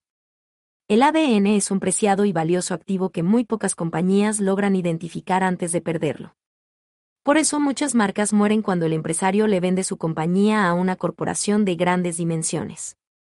Dos ejemplos recientes de la muerte del ADN de un empresario son AOL y MySpace. ¿Qué representas? Muchas personas se involucran en la actividad empresarial con el único objetivo de obtener dinero y, por eso, hay muy pocos empresarios que realmente pueden hacer la diferencia. ¿Tú qué tipo de empresario eres? Sería bueno que te lo preguntaras desde ahora porque es un asunto que tendrá gran relevancia a lo largo de tu búsqueda del éxito. Para escribir sus secciones de libro, Robert trabajó con Kathy Heasley, empresaria enfocada en el desarrollo de marcas, y a través de Heasley Partners, su negocio, tiene la oportunidad de colaborar con empresarios novatos y de renombre, así como con distintas compañías, para enseñarles cómo lograr que sus negocios se conviertan en marcas. A través de los 20 años de experiencia que tiene guiando a empresarios, Ketty ha creado lo que llama el sistema ERT Mind, corazón y mente, método que su compañía utiliza para la creación de marcas. Con este sistema las compañías aprenden a infundirle corazón, un objetivo mayor, espíritu y alma, a todo lo que comunican y hacen. En este sentido, la creación de la marca va más allá del marketing y las comunicaciones porque, de hecho, llega a envolver a todo el negocio. Una de las numerosas historias de éxito de Katy es la de su colaboración con Doug Ducey, empresario cuyo talento era la fuerza detrás del éxito de Cold Stone Creamery. Esta compañía continúa siendo, hasta la fecha, una importante marca internacional de helado. En 1999, cuando Katy aceptó a Cold Stone Creamery como cliente, la compañía era una incipiente franquicia que contaba con unos 12 empleados, 35 tiendas y apenas unos cuantos millones de dólares en ingresos brutos. Para cuando Cold Stone fue adquirida, a menos de 10 años de la intervención de Katy, el negocio había crecido tanto, que contaba con 1.400 tiendas y obtenía más de 500 millones de dólares en ingresos brutos. Katy piensa lo siguiente acerca de empresarios, negocios y creación de una marca. Muy a menudo, la gente cree que una marca es un logo. Muchos piensan que se trata de promoción de ventas. O de una campaña de publicidad, pero no es así. Una marca es dos cosas. La promesa, en apenas unas palabras, y la experiencia que brindas. La marca se sostiene gracias a aquello que representa el empresario y por eso, cada vez que la gente ve tu marca, escucha tu nombre o usa tus productos, todos estos símbolos y experiencias deberían detonar en ella lo que representas. Iré un poco más lejos. Tú, tu nombre, tus productos y tu servicio deberían generar en el cliente tanto una respuesta intelectual como una emocional. Mind tiene su fundamento en el hecho de que todos compramos con el corazón y justificamos con la mente. Dicho de otra forma, una marca debe ser, primero emotiva y luego lógica. Algunas preguntas que debes hacerte. Katy cree que los negocios exitosos poseen ese algo especial, esa magia que encenderá la mecha de la marca. Al trabajar con Cold Stone Creamery descubrió que a ellos les apasiona hacer feliz a la gente, y les interesa ser los mejores y brindar la sensación más sofisticada que se pueda tener al consumir un helado. Fueron precisamente esos rasgos a los que les inyectaron vitalidad en la marca. Los líderes necesitan tener fuego en el corazón y una buena razón de ser. Katy le llama a esta razón de ser, la historia detrás de la historia, y cree que los empresarios deben tener la capacidad de vincularse con esa historia, permitir que la gente se entere. Para comenzar a desarrollar una verdadera marca al estilo ERT Mind, los empresarios tienen que hacerse las siguientes tres preguntas fundamentales que contemplan el panorama general. Pregunta número uno del panorama general. ¿Por qué haces lo que haces? ¿Sabes cuál es el por qué detrás de tú qué? Dado que la gente se conecta con el por qué, es importante tener una buena razón para hacer lo que haces. Asimismo, la vitalidad de tu marca debe estar impregnada con esa autenticidad. Es muy importante que a los empresarios les apasione lo que hacen porque la característica más importante de una marca Mind es su autenticidad. No se trata de hacer dinero. Esa capacidad podría ser suficiente para mantenerse en el cuadrante A, sin embargo, para llevar tu negocio al cuadrante D, necesitarás algo más. Katy dice que cuando la gente conoce a Robert y a Donald, de inmediato se da cuenta de que hay un enorme por qué detrás de lo que cada uno de estos hombres hace. Finalmente, ambos son empresarios avesados y excelentes negociadores, también son muy exitosos. Además, piénsalo. Ninguno de los dos tiene necesidad de seguir trabajando y, y sin embargo, lo hacen. A pesar de que, Ambos están en el negocio de hacer dinero y disfrutan mucho de este juego. Su objetivo principal no es ser más ricos. El dinero no es su ¿por qué? El hecho es que, si te fijas bien, verás que ambos son, en realidad, maestros. Disfrutan genuinamente de enseñar a la gente a hacer lo mejor que pueda y a tener la mejor vida posible. Ese, ¿por qué?, subyace en cada libro que escriben, en cada proyecto, en cada inversión. Robert y Donald escribieron su primer libro, Queremos que seas rico, con el único propósito de iluminar a la gente acerca de cómo funciona el mundo y de la amenaza que encaramos, todos hoy en día. Hablaron del deterioro de la clase media, por qué está sucediendo y qué puedes hacer para asegurarte de pasar al nivel de la gente adinerada en lugar de caer en la pobreza. A eso se le llama enseñanza y es lo que a ellos les apasiona. Ambos quieren que la gente goce de una mejor Vida. Ciertamente, muchas personas han escuchado sobre Donald Trump y el libro Padre Rico, Padre Pobre, de Robert. Si exploras un poco los ámbitos de negocios y la actividad empresarial, en muy poco tiempo sabrás con exactitud quiénes son ellos. De inmediato percibirás que tienen un espíritu y representan algo mucho más importante que la capacidad de generar dinero. Ambos se rigen por lo que dice la conocida frase, no me interesa lo que piensas de mí. Es decir, ellos no necesitan tu aprobación para existir. En el aspecto social se manejan con respeto y cortesía, pero resulta evidente que sus corazones arden. Son hombres intensos, fuertes y, además, les apasiona su misión. Donald y Robert poseen las cualidades de una marca Jarky Main. La gente sabe quiénes son más allá de su imagen y de la forma en que su espíritu está vinculado a sus compañías. También es muy evidente el nivel de enfoque de ambos, su fuerza emocional y su dedicación al trabajo arduo. La creación de una marca es una suerte de maratón, pero también implica el aprovechamiento del impulso que tiene un negocio. Los líderes no pueden solamente entrar y salir del juego a discreción. Para expandir la búsqueda de tu marca, hazte las siguientes preguntas. ¿Qué es lo que quieres conseguir con tu negocio? ¿Qué te hace levantarte por la mañana? ¿Alguna vez has fracasado? ¿En dónde te ves en cinco años? ¿Cuál quieres que sea tu legado? Llama a algún amigo en quien confíes plenamente y conversa con él o ella acerca de las preguntas. Generen retroalimentación y escriban todo. Las preguntas son muy importantes, así que repitan el proceso varias veces. Katy recomienda hacerlo hasta que te quede más claro quién eres, por qué haces lo que haces, y si tienes el fuego que se requiere para convertir tu negocio en una verdadera marca Main. El proceso te ayudará a investigar a fondo lo que representas. También será útil que hagas preguntas similares a tus clientes y empleados porque, cuando se trata de descubrir la autenticidad del empresario y de su compañía, todo mundo debe opinar. Pregunta número 2 del panorama general. ¿Qué problema quieres resolver? El único propósito de un verdadero negocio es resolver un problema y hacer que la vida sea mejor. Si lo que tú haces no beneficia a otros, entonces carece de sustancia. Según Katy, las grandes marcas no solo deben ser genuinas, también deben significar algo importante. Las marcas de Robert y Donald se llevan bien porque trabajan para resolver los mismos problemas.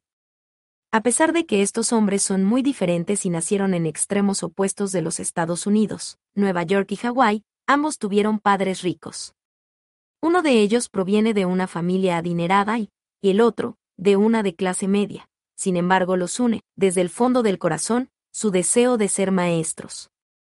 A veces comparten el escenario para dirigirse a nutridos públicos, para alentar a los asistentes a no abandonar sus sueños. Los dos tienen programas de televisión. Educativos. El de Donald es el popular show, El aprendiz, y Robert aparece en sus programas de la cadena PBS. Ambos cuentan con juegos y libros, y dirigen compañías que promueven la educación financiera. Asimismo, se esfuerzan por llenar la laguna que existe por la falta de este tipo de educación en nuestras escuelas. Robert y Donald saben que este es uno de los problemas más importantes en nuestra sociedad. Al sumarse a otras carencias, la falta de educación financiera va ocasionando un creciente vacío entre ricos y pobres, así como la disminución de la clase media. Los estadounidenses están siendo socavados por el desempleo, los salarios castigados, los altos impuestos, el decremento en el valor de las casas, la inflación en aumento, el cuidado médico incosteable y la falta de ahorros para su retiro. Robert y Donald quieren ser parte de la solución, y por eso enseñan y comparten su conocimiento para que más gente pueda disfrutar de una vida mejor. Sus principios han sido puestos a prueba en varias ocasiones, pero Robert y Donald jamás. Compartirán el escenario con los expertos financieros que sugieren, vive por debajo de tus posibilidades. Ellos quieren que la gente posea conocimiento financiero para, incluso, cumplir sus sueños más desorbitados. Tanto a Mark Burnett, productor de El aprendiz, como a Robert, el libro de Donald, The Art of the Deal, los inspiró a ir más allá de sus sueños. Como dijo Donald anteriormente, Mark trabajaba en aquel tiempo como cuidador de niños, y vendía camisetas en Venice Beach, en California. Fue entonces que leyó mi libro. Actualmente Mark Burnett es el líder del formato de reality en televisión, y es mucho más rico de lo que jamás imaginó. Kim, la esposa de Robert, dice, en 1987 todavía nos encontrábamos en dificultades financieras porque Robert acababa de liquidar la deuda de casi un millón de dólares que tenía debido al negocio de las carteras. Estábamos en ceros porque, aunque ya no teníamos deudas, tampoco contábamos con ingresos. En cuanto nos enteramos del libro de Donald, corrimos a comprarlo. Luego lo leímos, lo estudiamos y lo analizamos a profundidad. Ese libro cambió nuestras vidas porque, con él, Donald nos permitió ver a través de sus ojos. No nos dio las respuestas que buscábamos, solo nos brindó la oportunidad de conocer un mundo lleno de opciones, eso, es lo que hacen los grandes maestros. Las marcas Trump, Kiyosaki y Burnett tienen gran relevancia en el mundo actual porque resuelven problemas, generan empleos y nos permiten avanzar en sincronía con lo que sucede en el ámbito nacional y global. Tanto Kiyosaki como Burnett son marcas vinculadas con Trump, y los resultados de esa asociación son benéficos para todos. Las marcas individuales pueden ser muy poderosas, pero cuando se unen, crecen de forma exponencial por medio del análisis de las siguientes preguntas. Katy te recomienda entender qué hace que tu negocio tenga substancia, qué problema quieres resolver. ¿Por qué es un problema? ¿qué lo causa? Si tu negocio desapareciera mañana, ¿qué perdería el mundo? ¿Qué te hace pensar que puedes resolver el problema? ¿De qué forma lo resuelve tu producto o servicio? ¿Cómo logran tu producto o servicio que las vidas de tus clientes sean mejores? ¿Qué crees que realmente necesiten los clientes de una compañía como la tuya? Es importante que dediques tiempo suficiente para responder estas preguntas. Luego pídele a tu amigo o amiga que te las vuelva a hacer, y repitan el proceso hasta que te quede claro que te da sustancia. Recuerda que el segundo rasgo de una gran marca Yarty Mind es que sea significativa. Pregunta número 3 del panorama general. ¿Quién o qué es tu competencia? Debido a que todos los negocios tienen competencia, Katy sugiere, para construir una marca tienes que ser diferente a los demás. De hecho, es la tercera característica de una gran marca, la originalidad. Hay muchos negocios que solamente son uno más, y nunca lograrán sobrevivir a la batalla y dar el gran salto. Cuando alguien dice, mi producto no tiene competencia porque soy único, de inmediato me doy cuenta de que, lo que tengo frente a mí es un soñador, no un empresario. La competencia siempre está ahí. De hecho, tu competencia podría incluso ser el hecho de que el cliente no sepa que existes. Recuerda que la ignorancia también puede operar como un factor de oposición. La mayoría de la gente tiene un enfoque demasiado limitado porque cree que su producto o servicio está en la cima del triángulo de I, y por eso, no llega a darse cuenta del alcance total de los ocho elementos integrales de un negocio. Si un empresario no puede reconocer lo que implica el triángulo, entonces existirán puntos ciegos en la visión que tiene del mundo, y eso le impedirá crear rasgos originales. Con frecuencia, el hecho de ser fiel a quien eres y significativo para quienes sirves o deseas servir, dice Katy, te hace diferente de manera natural. Las compañías que dominan este aspecto son muy pocas, y eso te dará ventaja y oportunidad de destacar. El, ¿por qué detrás de mí? que no es vender más productos sino hacer que las vidas de las personas sean mejores, como una buena marca Mind siempre debe hacerlo. La cuestión de vender más también sucederá porque es el resultado natural de actuar cabalmente. Además, trabajar en una compañía que tiene un propósito es más divertido, sustancioso y satisfactorio. Ese es el factor que te puede diferenciar en este caso. Para detectar el rasgo que diferencia a una compañía de las demás, Katy sugiere entender los siguientes aspectos. ¿Por qué la gente debería elegir a tu compañía por encima de las otras? Podrías describir, con menos de 25 palabras, qué te hace diferente. ¿Tus empleados pueden señalar la diferencia? ¿Están de acuerdo entre sí al respecto? ¿Cuál es tu estilo de presentación? ¿Confías en tu solidez en lo que se refiere a ventas? ¿Te desenvuelves bien en escenarios? ¿Qué cosas le pertenecen a tu compañía solamente y a nadie más? ¿Estás, como Katy diría, listo para Google? Cuando la gente usa Google para buscar a tu compañía, ¿los resultados benefician a tu marca? ¿Qué tan dispuesto estás para cambiar y adaptarte? ¿Con cuánta rapidez pueden cambiar tú y tu organización? Pregúntate todo lo anterior y trata de encontrar tus propias respuestas. Después, tal vez puedas invitar a un amigo a releerlas contigo y a proveerte retroalimentación. Es fundamental que repitas el proceso hasta que sientas que las respuestas te quedan claras. También puedes realizar el ejercicio si eres empleado. Responde las preguntas pensando en los líderes de la compañía en que trabajas. Es decir, tus jefes tienen lo necesario para sobresalir o son anticuados. Si no te gustan las respuestas, entonces tal vez debas comenzar a buscar un nuevo empleo porque, de todas formas, es probable que lo necesites muy pronto. La forma en que la tecnología avanza en el mundo actual provoca que cada vez haya más competencia que busca ganarse atención, tiempo y dinero de tus clientes. Recuerda que Internet creó un nuevo sistema en que todo es gratis. ¿Cómo puedes competir con los demás si todo mundo está regalando u ofreciendo a precios inigualables los mismos productos que tú vendes? Tal vez quienes nacimos antes de 1970, contamos con sagacidad para los negocios, pero, a pesar de usar el correo electrónico y tener una cuenta de Facebook, corremos el riesgo de carecer de pericia en el aspecto tecnológico. Asimismo, La gente que nació después de 1970 es, por lo general, más avesada en este sentido, pero carece de la sabiduría necesaria para aprovechar la tecnología que maneja. Katie dice que, en la actualidad, contar con las dos habilidades brinda una enorme ventaja competitiva. Robert señala muy a menudo que el mundo cambió en 1989, el año en que cayó el muro de Berlín e Internet comenzó a extenderse. Ambos sucesos marcaron el fin de la era industrial y el comienzo de la era de la información.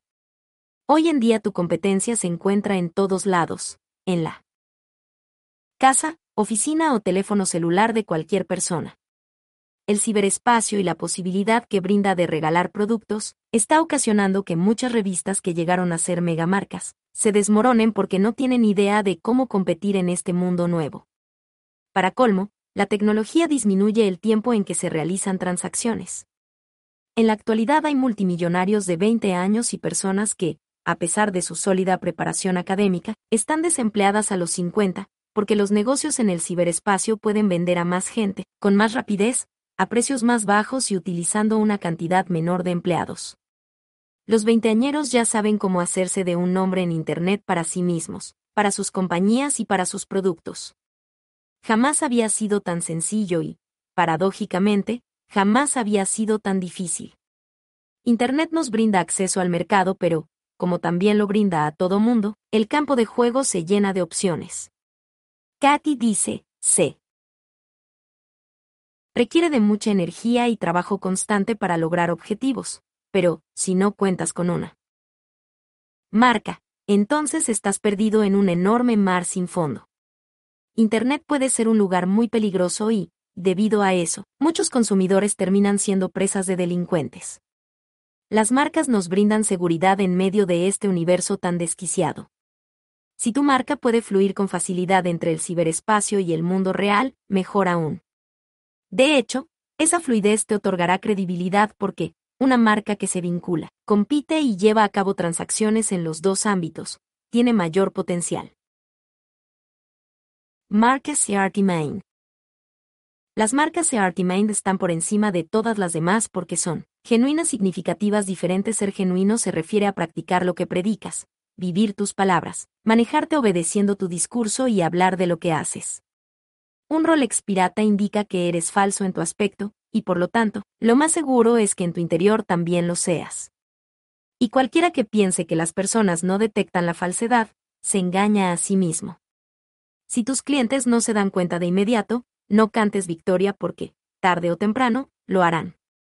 Recuerda el antiguo dicho, puedes engañar a algunas personas por algún tiempo, pero no puedes engañar a todo mundo todo el tiempo.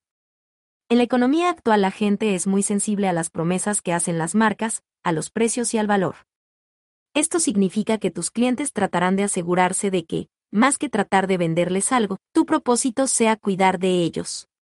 Según Katy, lo primero que tienen que hacer tú, tú, negocio y tu marca, es hacerles saber a las personas qué es lo que te importa, y que el objetivo de tu compañía es ver por su bienestar. Si tú no lo haces, tu competidor lo hará a fin de cuentas. Un negocio no es para hacer dinero, sino para preocuparte por los demás. Sin embargo, si lo haces, si de manera genuina cumples la promesa de tu marca y brindas a la gente una mejor experiencia, las 24 horas del día, los 7 días de la semana, y desde cualquier lugar, te aseguro que el dinero de todas formas te va a llover. Las marcas Mind nacen del corazón de la compañía, y a partir de ahí, envuelven a toda la gente que trabaja para ellas. Luego salen y se dirigen al público. Robert ha mencionado que nuestras distintas ramas militares, Armada, Marina, Fuerza Aérea, Guarda Costera e Infantería de Marina, son grandes marcas. A pesar de que cada una de estas instituciones tiene un mensaje diferente, todas ellas son marcas Main. En cuanto a una persona decide unirse a alguna rama del sector militar, él o ella hacen algo más que ponerse un uniforme. Porque, antes de entregarle una prenda nueva al futuro soldado, se le separa del mundo y se le despoja de su identidad, creencias, pensamientos y hábitos anteriores. Solo entonces, libre de todo aquello, el joven se convierte en un integrante de la Marina, Armada, Guardia Costera o Fuerza Aérea. Los servicios armados se aseguran de marcar a toda su gente a un nivel mental, físico-espiritual, antes de hacer cualquier otra cosa. Este proceso se lleva a cabo de una forma muy profunda en el caso de los marinos que pertenecen al grupo SEAL. SEAL son las siglas en inglés, de mar, aire y tierra. Los Navy SEAL, como se conocen en Estados Unidos, son una unidad de combate fuera de lo común. Son en realidad el grupo de élite más prestigioso del mundo. Estos soldados son considerados los elementos más finos de combate. De hecho, antes de llegar a ser un SEAL, el soldado debe cursar un programa de entrenamiento extremadamente arduo que dura dos años.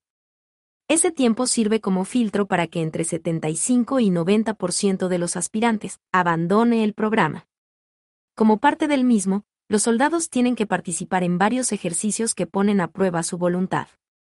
El llamado examen de profundidad consiste en amarrarles un pie y una mano y lanzarlos a lo profundo del mar. Los soldados deben volver por sí mismos a la superficie y tratar de contener la respiración todo el tiempo. Luego nadan 50 metros, aún atados. A pesar del rigor de esta prueba, el peor desafío es el llamado Semana Infernal.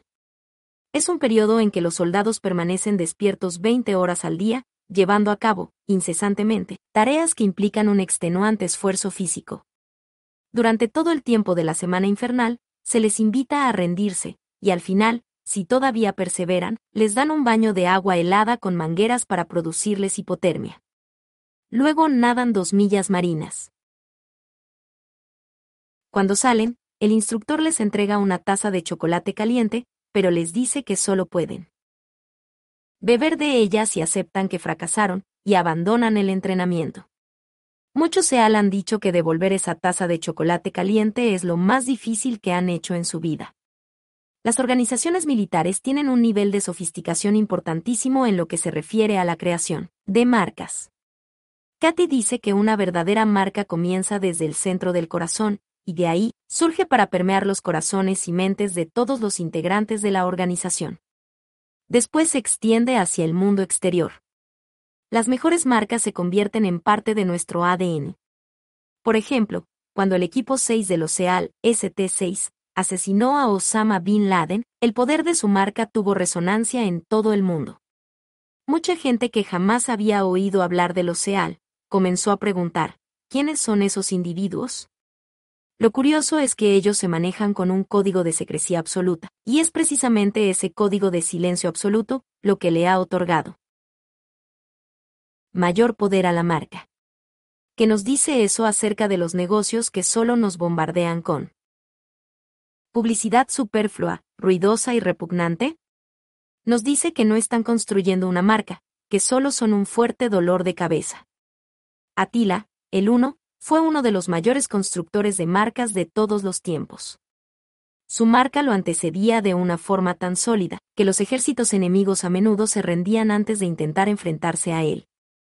A pesar de que fue líder de los unos de 454 a 453 AC, la gente aún continúa hablando de él hasta la fecha. A eso se le llama poder de marca, y es también prueba de que una marca puede dejar un legado. Empresarios como Steve Jobs de Apple, QEPD, Mark Zuckerberg de Facebook y Sergey Brin de Google son los modernos atilas de la construcción de marcas y legados. Han creado algunas de las más poderosas de la historia mundial, cada vez que alguno de ellos se mueve, el mundo se sacude y los negocios se ven forzados a renovarse o morir. También las organizaciones criminales tienen marcas. El simple nombre de la cosa nastre genera miedo en todos lados. Sucede lo mismo con los Yekuse de Japón. En el ámbito de las drogas, el cártel de Cali y el cártel de Medellín, en Colombia, son reconocidos como líderes en el comercio de cocaína. Incluso los timadores construyen marcas. Por ejemplo, el nombre de Bernie Madoff alguna vez fue muy importante en el ámbito de la gente rica y las celebridades, pero ahora, se le reconoce por haber realizado el esquema Pansy más grande de la historia. ¿Podría el nombre de Bernie Madoff llegar a ser más famoso que el de Charles Pansy, creador de los esquemas que llevan su nombre? Ya lo dirá el tiempo. No me sorprendería que, en unos cuantos años, lo que conocemos como esquemas. Pansy se convierta en esquemas Madoff. En mi opinión, ese nombre describe mejor el delito. Como verás, es muy importante comprender el poder y el valor de una marca. Katy insiste mucho en que, antes de comenzar el proceso de su creación, debes estar dispuesto a hacer todo lo que esto implique en cuestiones de tiempo y dinero. Muchos líderes quieren crecer y construir compañías grandes, pero no todos ellos están dispuestos a hacer lo que se requiere para que su sueño se vuelva realidad. Para muchos directores ejecutivos, el tiempo es un lujo mayor que el dinero, dice Katy. Tienes que darte cuenta de que la marca es un estilo de vida, no solo un suceso, y que, como te permite cumplir tu propósito, vale la pena que inviertas toda tu energía y tiempo en ella. Sé una marca, no un negocio, y valora tus logros. Una última reflexión. Las marcas lo son todo y están en todos lados. Hay marcas globales y locales, para los ricos, para los no tan ricos, y para todos los que están en medio. Hay marcas para niños y marcas para adultos. Cada industria tiene su marca. Por ejemplo, en el mundo de los metales preciosos, el oro tiene distintas marcas en lo que se refiere a monedas. El Eagle estadounidense, el Maple Leaf canadiense, el Kangaroo australiano y el Krugerrand sudafricano. A pesar de que todas están fabricadas con oro, se venden a distintos precios. En la religión también hay marcas y submarcas. El cristianismo tiene las vertientes protestante y católica. En el budismo se conocen las perspectivas de los chinos, japoneses y tibetanos. El Dalai Lama, una marca de poder en sí mismo, es un budista tibetano. Asimismo, dentro del mismo budismo tibetano hay submarcas y subconflictos. Y en el mundo del terrorismo, ya todos nos hemos percatado. De las riñas entre judíos, musulmanes y cristianos. ¿Por qué tiene que haber tanta tensión y conflicto? La respuesta se explica, hasta cierto punto, por el contexto de las marcas y submarcas, la batalla que se libra para ganarse los corazones mentes de los seguidores religiosos. En la política, los republicanos no tendrían mucho que decir si no fuera por los demócratas. De hecho, si no existieran los republicanos, no necesitaríamos a los demócratas. Como verás, las marcas pueden lograr que la gente se una, pero también que se polarice. En el competitivo ámbito de los negocios, el mundo de la mayor calidad a menor precio, de la tecnología que evoluciona con toda celeridad y de las transacciones que se realizan de forma casi instantánea, tal vez sea más importante construir la marca que el negocio. De hecho, tratar de sacar adelante un negocio sin construir la marca resulta más difícil cada vez. Puntos a recordar acciones para llevar a cabo. Nunca tendrás el toque de Midas a menos de transformar tu negocio en una marca. Tu marca debe ser genuina porque la gente detecta lo falso. Marca no es igual a logo. Una marca es la promesa que haces a tus clientes y la experiencia que les brindas. La gente compra con el corazón y justifica la adquisición con la mente. Así que debes tener el valor para encontrar tu espíritu e infundírselo a tu marca descubre que te mueve en realidad. Para desarrollar el toque de Midas necesitas fuego en el corazón. Si eres demasiado mezquino y decides no invertir en ti o en tu marca, el toque de Midas te eludirá. Al hablar de mezquindad, no solo nos referimos al dinero, también al tiempo, el compromiso y la gente. Haz lo necesario para mejorar tus habilidades de orador porque, en definitiva, las vas a necesitar. Capítulo 4 el dedo anular. Relaciones. Al final, todas las operaciones de negocio se pueden reducir a tres palabras, gente, producto y ganancias. Si no cuentas con un buen equipo, no podrás hacer gran cosa con el producto y las ganancias. Ley Coca. Los peligros de las sociedades. Robert Kiyosaki. No se puede hacer un buen trato con un mal socio. Tal vez esta sea la frase más importante que escuches en tu vida. Y no solo se aplica en el ámbito de los negocios. Es una frase que trasciende la sabiduría, una frase que te guiará y podrás usar para dirigir tu vida. Siempre que surgen problemas en los negocios, en el matrimonio o en una inversión financiera. La causa es un mal socio. Esto no quiere decir necesariamente que sea una mala persona, aunque también podría serlo. Más bien, significa que no funciona como pareja, no es la persona adecuada para la tarea que te propones realizar. El mundo está lleno de buenas personas, pero eso no significa que te puedas asociar con cualquiera. En el caso del matrimonio hay mucha gente con buenas intenciones casada con la persona equivocada. Sin embargo, si te encuentras con una persona verdaderamente mala, es decir, sin valores éticos y morales, no importará cuán bueno seas, el negocio o matrimonio terminarán fracasando. El dedo anular. El dedo anular representa las relaciones esenciales para el toque de Midas. Si tienes malos socios, arruinarás todo lo que toques. Y si cuentas con buenos socios, entonces todo se convertirá en oro. Payasos, no empresarios. Mi negocio de carteras de nylon y velcro para surfistas comenzaba a despegar a principios de los 70. El problema fue que el éxito nos estaba saliendo muy caro. Recordarás que esta historia la empecé a relatar en el primer capítulo del libro. Pues bien, como nunca teníamos dinero en la compañía, tuve que comenzar a reunir capital. Nuestra forma de operar consistía en comprarles a las fábricas de Corea y Taiwán una remesa de carteras, y luego enviarla a las tiendas desde nuestra bodega. ¿Suena bien? ¿No es cierto? Estábamos tratando de vender el producto en cuanto terminábamos de fabricarlo. Sin embargo, nosotros teníamos que ordenar y pagar más carteras antes de que nuestros clientes, es decir, las tiendas, liquidaran lo que nos debían. Por eso siempre estábamos en números rojos. Nuestros cálculos indicaban que, si gastábamos un dólar en abril, no lo veríamos de vuelta sino hasta febrero del siguiente año. Era un ciclo de 10 meses donde el dinero salía de la empresa. Pero no entraba. E irónicamente, mientras más éxito teníamos, más dinero salía y más tiempo tardaba en regresar. A medida que fue creciendo la demanda por los productos Reapers, también necesitamos más recursos. En muy poco tiempo, entre 5.000 y 10.000 dólares ya no eran suficientes. Para mantener los productos en las tiendas y hacer crecer el negocio, necesitábamos 100.000.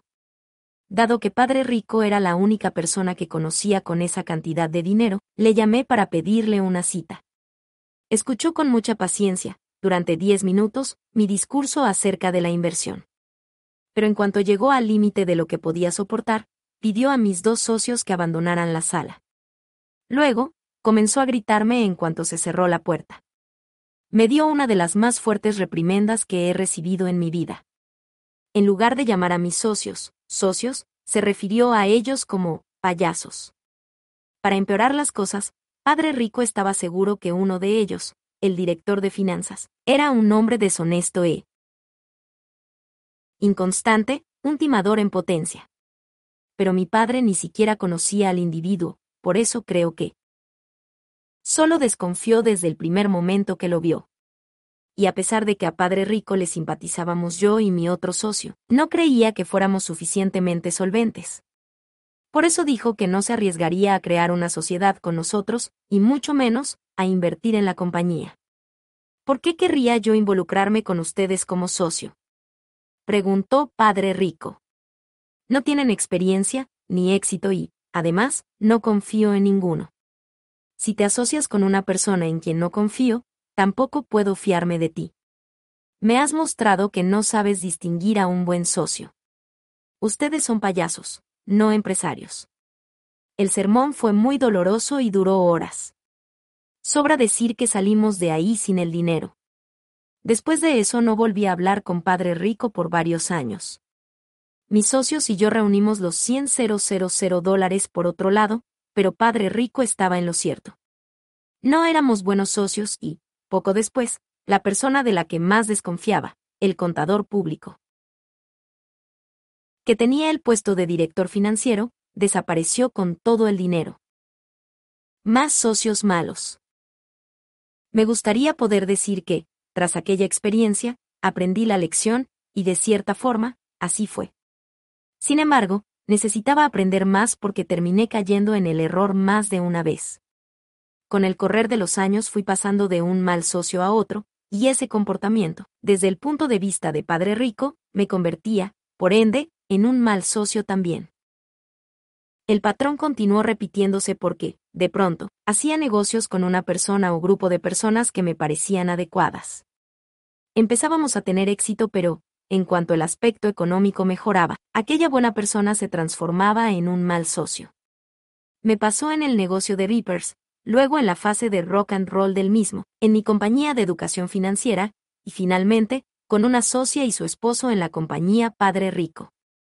Dos de esos negocios me ayudaron a descubrir que algunas personas eran malas cuando se asociaban porque no podían manejar el éxito. Y es que, en realidad, no era gente malintencionada ni deshonesta. Era solo que jamás había triunfado en algo y, cuando comenzó a irnos bien, surgieron las flaquezas. Por ejemplo, una socia que tuve en una pequeña compañía educativa, de pronto empezó a gastar dinero como si fuera rica. Como jamás había tenido recursos, cuando notó que estábamos ganando bastante con el negocio, se liberó en ella el deseo reprimido de ir de compras. ¿Y cuándo? Comenzó a comprar artículos personales con la tarjeta de la compañía. Kim y yo decidimos disolver la sociedad que teníamos con ella. Era una buena mujer, solo que tenía la debilidad de ir de compras. También hubo algunos casos en que los socios fueron francamente deshonestos. Lo más curioso es que, tanto en el negocio de Reapers como en el de la compañía Padre Rico, los malos socios eran contadores y abogados de profesión, es decir, gente a la que contraté para que me protegiera de rufianes como los que ellos terminaron siendo. Sé que este tipo de experiencias me hacen quedar como tonto y también como un mal socio y, por lo tanto, desearía que las cosas hubieran sido distintas desde el comienzo de cada negocio, y cuando tuve éxito y descubrí a los malos socios. Me encantaría estar escribiendo acerca de las buenas experiencias que también he tenido con mis colaboradores y ser más positivo al respecto. T. Aseguro que, en algún momento, consideré ser más incluyente y no enfocarme solo en las malas. Elecciones que he hecho ocasionalmente. Me pareció, sin embargo, que las malas experiencias te servirían como aprendizaje, y eso era más importante que proteger mi ego o la ilusión de que siempre sé lo que hago. Yo, como toda la gente, voy de fracaso en fracaso, pero, entre uno y otro, puedo decir que me va muy bien en general.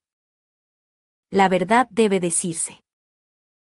Creo que jamás habría sobrevivido sin Kim, quien es una gran esposa y socia de negocios. Ambos hemos sufrido terribles traiciones por parte de nuestros socios desde 1985. Creo que, si no fuera por ella y por los grandes amigos que tenemos, no habríamos logrado superar la devastación financiera y emocional que tuvimos que soportar. El costo financiero también ha sido grande, decenas de millones de dólares, casi 100 millones, sin embargo, el daño personal siempre ha sido mayor, mucho mayor. Ver a personas que alguna vez fueron amigos y socios desenmascararse con todo sí mismo, o descubrir que gente que trabajó a tu lado durante años, de pronto se comporta de manera francamente deleznable, es muy perturbador. Es el tipo de vivencia que jamás se olvida. Yo creí que había visto en Vietnam lo peor de la bestia humana, pero lo que vivía ya es muy distinto al salvajismo que he presenciado en el ámbito de los negocios. En Vietnam, el miedo hacía que los soldados dejaran salir su instinto animal, pero en los negocios, la avaricia impulsa esta. Reacción. La traición en los negocios es mucho más siniestra porque, usualmente, provienen de tus conocidos y colaboradores, no del enemigo. Las traiciones son parte de la vida. Existen dos tipos básicos de traiciones. El primero es la traición criminal o intencional, y el segundo es producto de la ignorancia o la incompetencia. Si tú logras aprender y crecer gracias a experiencias de ambos tipos, tendrás mayor oportunidad de evolucionar y convertirte en un empresario con el toque de Midas. El aspecto más interesante de la traición es que, muy a menudo, la persona que la comete siente que está siendo traicionada. Dicho de otra forma, la gente que te traiciona siempre encuentra la forma de justificar su comportamiento. Tu desafío radica en convertirte en una mejor persona después del golpe, lo cual puede implicar abstenerte de responder al ataque a pesar de que desees hacerlo, y de arrojarle más leña al fuego porque, en particular esto último, solo amplifica la traición. Sé que es duro, pero el objetivo es que crezcas y seas mejor persona que quien te decepcionó. Si todavía no has sufrido un ataque de esta Naturaleza, prepárate porque, cuando suceda, verás una parte de ti que no conoces. ¿Quiénes hemos sido traicionados muchas veces en la vida, sabemos bien de lo que hablamos.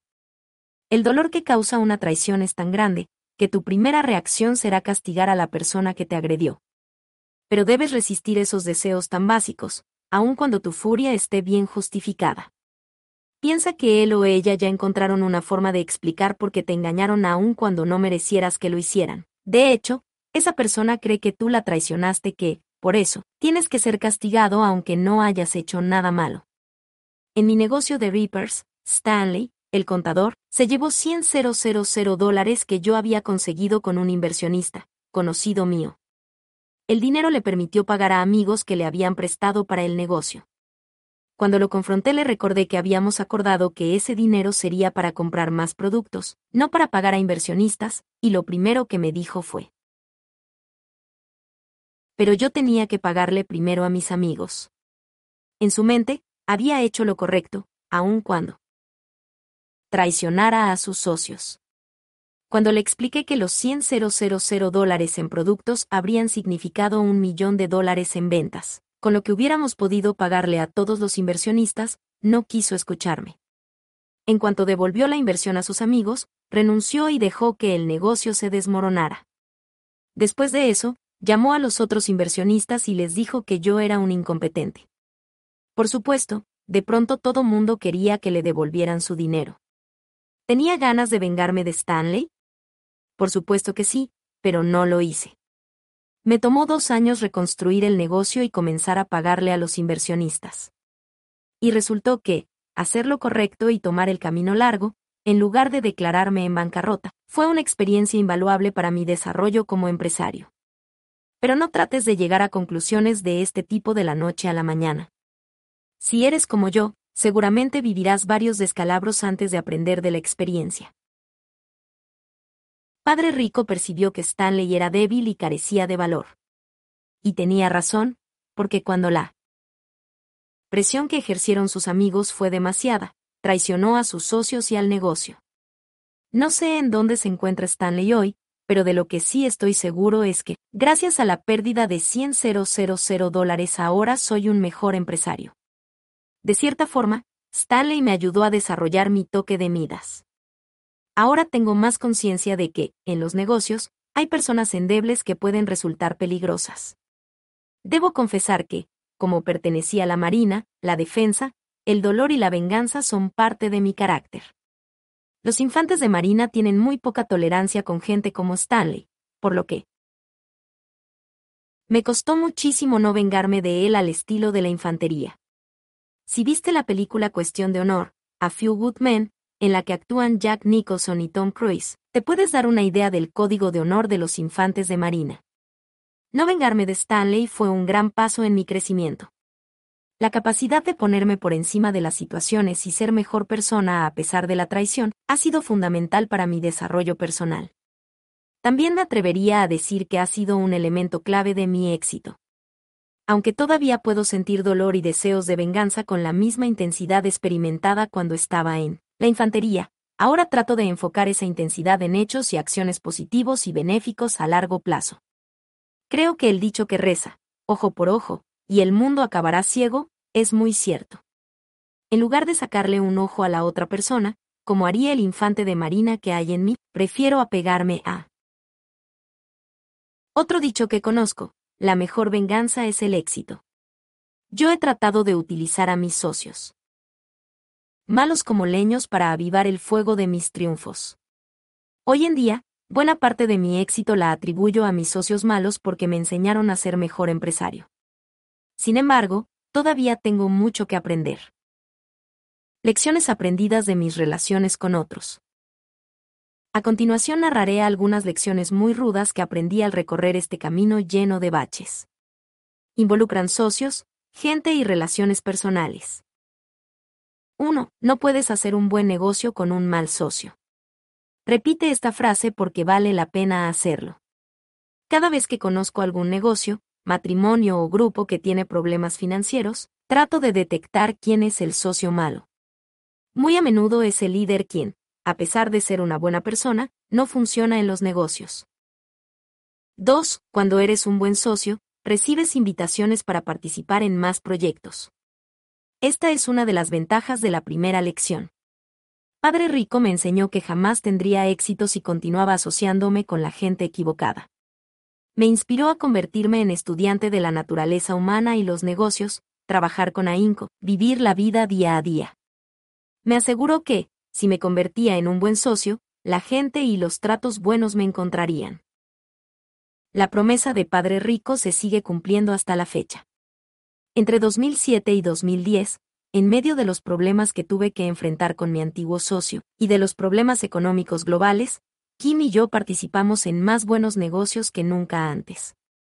Hicimos mucho dinero con la gente indicada. Estoy seguro de que si fuéramos personas poco fiables y tuviéramos mala reputación, jamás nos habrían invitado a participar en uno de los grupos más importantes de inversión en los Estados Unidos. 3. Los malos negocios producen buenos socios.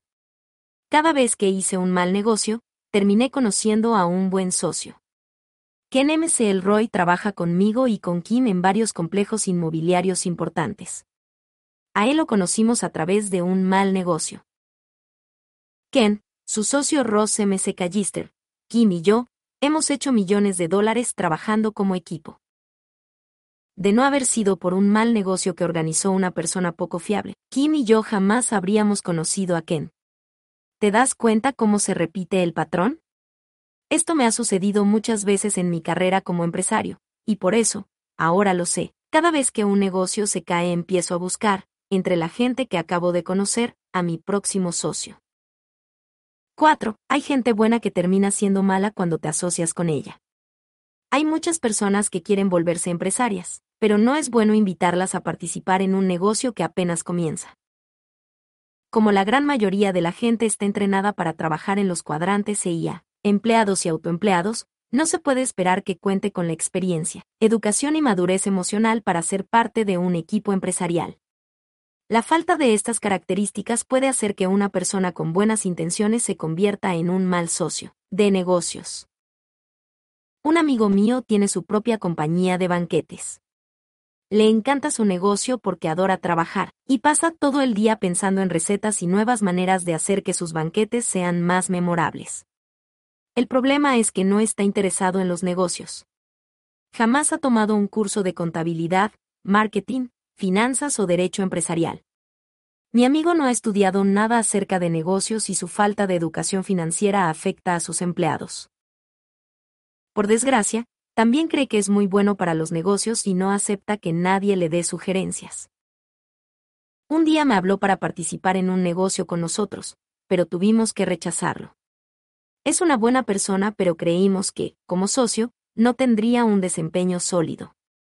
He visto mucho este tipo de comportamiento entre médicos y contadores. Creen que son buenos en los negocios porque les fue bien en la escuela y tienen su propio consultorio o despacho. Por desgracia, me he dado cuenta de que muy pocos médicos y abogados son buenos para los negocios. 5. La gente buena que carece de experiencia no recibe invitaciones para participar en los mejores negocios. Dado que la mayoría de la gente nunca ha participado en una aventura empresarial exitosa, nadie la invita a participar en buenos negocios. Tal vez la inviten a proyectos menores, cosas que nadie más quiere hacer, pero, ciertamente, nunca le piden colaborar en los negocios de mayor envergadura. En cuanto logres éxito como empresario y tengas buena reputación, todo mundo querrá que participes. Dicho de otra forma, a medida que seas más exitoso, más triunfos llegarán por sí solos a ti. Pero, aunque tengas algo de dinero, si no cuentas con experiencia en el mundo real ni éxito como empresario, la Comisión de Valores de los Estados Unidos, SEC, por sus siglas en inglés, te prohíbe invertir en los negocios más redituables y favorecidos por las leyes fiscales. La SEC recomienda, y a veces exige, que la gente sin experiencia, aunque sea honesta, se limite a ahorrar e invertir en acciones, bonos y fondos mutualistas. Lo irónico es que estas inversiones son las más riesgosas, las que menos reembolsos tienen, y para colmo, por las que más se pagan impuestos. Relaciones invaluables. Padre Rico solía decir, hacer negocios es sencillo, lo difícil es tratar con la gente. Creo que tenía razón. A través de los años he conocido gente maravillosa, pero, también, gente verdaderamente nefasta. Entre las personas increíbles se encuentran Donald Trump, el Dalai Lama, Steve Forbes y Oprah Winfrey, a quienes no habría conocido si no hubiera perseverado en mi primer negocio y aprendido de mis errores, de la experiencia cada vez que las cosas salían mal. Observa el siguiente diagrama del triángulo DI y fíjate en los ocho elementos integrales de un negocio. Así te será más fácil comprender por qué Padre Rico solía decir, hacer negocios es sencillo, lo difícil es tratar con la gente. Un verdadero negocio requiere de un mínimo de ocho sistemas de habilidades distintas, e idealmente, un número igual de personas trabajando para alcanzar un objetivo unificado. Aunque existen muchas razones por las que nueve de cada diez negocios fracasan en los primeros cinco años, la principal continúa siendo la incapacidad del empresario para enfocarse en los ocho elementos integrales y obtener ganancias como resultado. Yo inicié mi negocio de carteras de nylon y velcro para surfistas a pesar de que sabía que las probabilidades de fracasar eran muy altas. Lo hice porque no conocía una manera mejor de aprender a lidiar con muchas personas a la vez, varias de las cuales eran muy egocéntricas porque ya gozaban de algunos logros en ese entonces. Tenía la corazonada de que, si me apegaba al proceso, aceptando lo bueno y lo malo, y si aprendía y crecía en lugar de vengarme, podría convertirme en un socio digno. Hasta la fecha sigo trabajando en ello porque, sencillamente, me falta mucho por entender todavía. El proceso para tratar con distintos tipos de personas no tiene fin, por eso sé que siempre puedo practicar más. La buena noticia es que, a medida que voy mejorando en las relaciones y en mi habilidad para unirme a buenos socios, más feliz soy y más aumenta mi fortuna. Creo que el dedo anular es el más importante de los cinco que conforman el toque de Midas.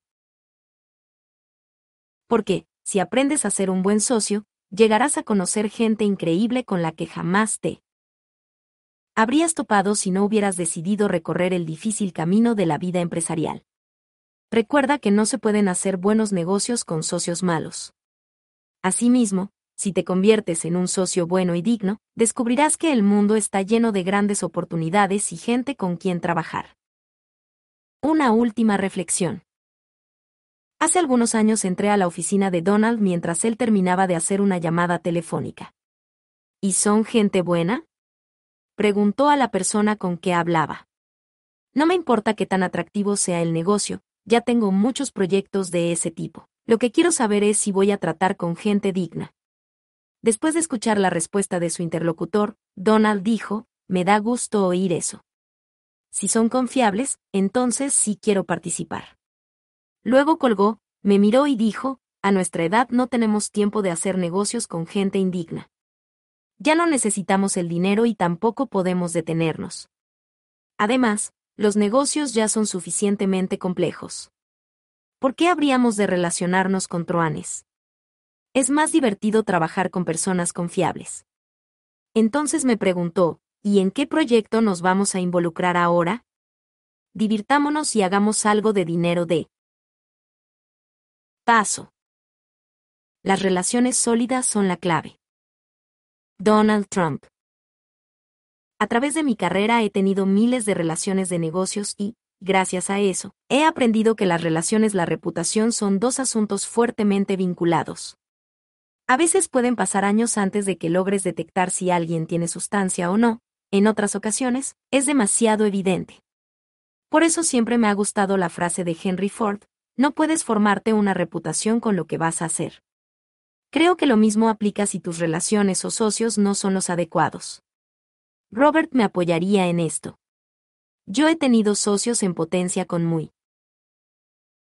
buenas ideas, pero no lograban concretar nada, y por otra parte, también he conocido gente que tiene una capacidad muy fuerte para llevar proyectos a buen término. El mejor socio. Cuando comencé tenía un socio de negocios maravilloso, mi padre y creo que será muy difícil que alguien lo reemplace porque teníamos una excelente relación. Yo trabajaba en sus construcciones cada verano, y como ya lo mencioné, ahí noté que le prestaba muchísima atención a los detalles, rasgo que me interesa imitar. Por ejemplo, recuerdo que recogía, por toda la construcción, clavos nuevos que los albañiles no habían utilizado, y luego los guardaba para que estuvieran disponibles y se les diera. Uso. Mi padre no tenía pasatiempos porque su trabajo lo absorbía por completo. Además lo disfrutaba mucho y, por eso, no creía que fueran necesarias las diversiones. Siempre estaba tomando notas y, y por la noche y los fines de semana, hablaba mucho por teléfono. Escucharlo fue parte importante de mi educación. Mi padre sabía negociar muy bien, y creo que haber puesto atención a sus conversaciones, todas estrictamente de trabajo, me hizo ser mejor en este ámbito. Era un hombre concreto y no le gustaba perder el tiempo. Siempre iba al grano. También me enseñó a ser cauteloso. Gracias a él aprendí que los negocios requieren de mano dura y cabeza fría. Mi padre trabajaba tanto, que de inmediato detectaba cuando alguien no estaba totalmente entregado como él. Era tan sólido, que siempre podía reconocer los puntos débiles de los demás. Con él también aprendí a confiar en mi instinto. Aunque esta es una habilidad que se puede desarrollar, creo que, en muchos casos, es un talento inherente. Yo, por ejemplo, a veces puedo decir. Cuando alguien no me agrada, y otras, de inmediato noto que la persona me simpatiza. Ese fue el caso. De Mark Burnett y de Robert. Creo que ahora cuento con suficiente experiencia para decir que he desarrollado muy bien mi instinto. Toma en cuenta que, como empresario, deberás contratar empleados. Yo tengo la teoría de que, sin importar los antecedentes de las personas, cada vez que le das trabajo a alguien, es como si apostaras. Por ejemplo, He contratado gente egresada de las mejores escuelas y resultó no ser tan brillante.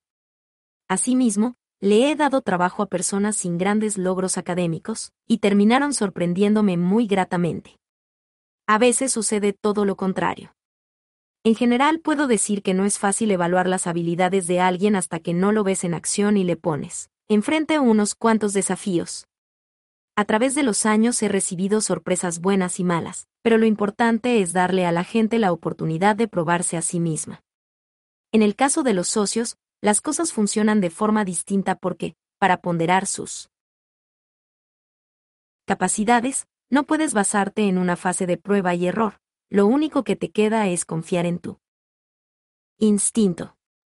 Es bastante difícil explicar cómo funcionan las cosas, pero se trata de una dinámica silenciosa a la que debes prestar mucha atención.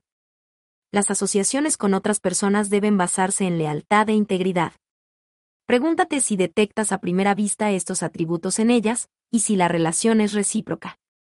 Si un socio en potencia se alaba demasiado, puedes tomarlo como indicio de que algo no anda bien porque la confianza en sí mismo debe estar ahí desde el principio. Recuerda que quieres un socio, no un aprendiz. Las asociaciones con otros también requieren de negociación porque tienen que ser un acuerdo en el que ambas partes ganen. De otra manera, no es una sociedad. El primer criterio que yo aplico para aceptar es que sea gente honrada porque no tengo necesidad de lidiar con sinvergüenzas. En su camino, Robert ha tenido fuertes experiencias de aprendizaje, y por lo tanto, vale mucho la pena que le prestes atención. Los empresarios debemos delegar funciones y a veces confiamos en que la gente lleve a cabo algunas labores aunque la idea original es nuestra. Asimismo, a medida que crezca tu negocio, tendrás que involucrar a cientos de personas en el mismo, y cada una de ellas se volverá parte importante de tu éxito. Las sociedades se pueden dar con rapidez. Anteriormente mencioné que Mark Burnett me agradó en cuanto lo conocí, y nuestra sociedad ha sido muy próspera desde 2003. El aprendiz se presentó en televisión por primera vez en enero de 2004 y ha cobrado mucha fuerza a través de los años. Mark sabía que yo era nuevo en esta industria y, sin embargo, me mostró gran respeto. Desde el principio trabajamos como colaboradores. Él escuchaba mis sugerencias y preguntas, tenía muchas, y confirmó que mi instinto no se había equivocado. Es una gran persona, además de un visionario. Mark ha tenido un impacto muy fuerte en la industria del entretenimiento. Creo que se debe, en parte, a que nunca deja de avanzar. No sabe lo que es el cansancio y tiene controles de calidad muy estrictos para todo lo que hace. Nosotros no solo somos coproductores, también somos amigos y convivimos bastante. lo que más me impresionó cuando lo conocí fue su nivel de concreción. Tenía una idea, pidió una cita, hicimos un trato y nos pusimos a trabajar. Él sabía con toda exactitud cómo se debía presentar el aprendiz en televisión y había cuidado todos los detalles. Era obvio que llevaba mucho tiempo pensando en el proyecto y, gracias a eso, me fue más fácil tomar la decisión. No le costó trabajo convencerme porque estaba bastante preparado.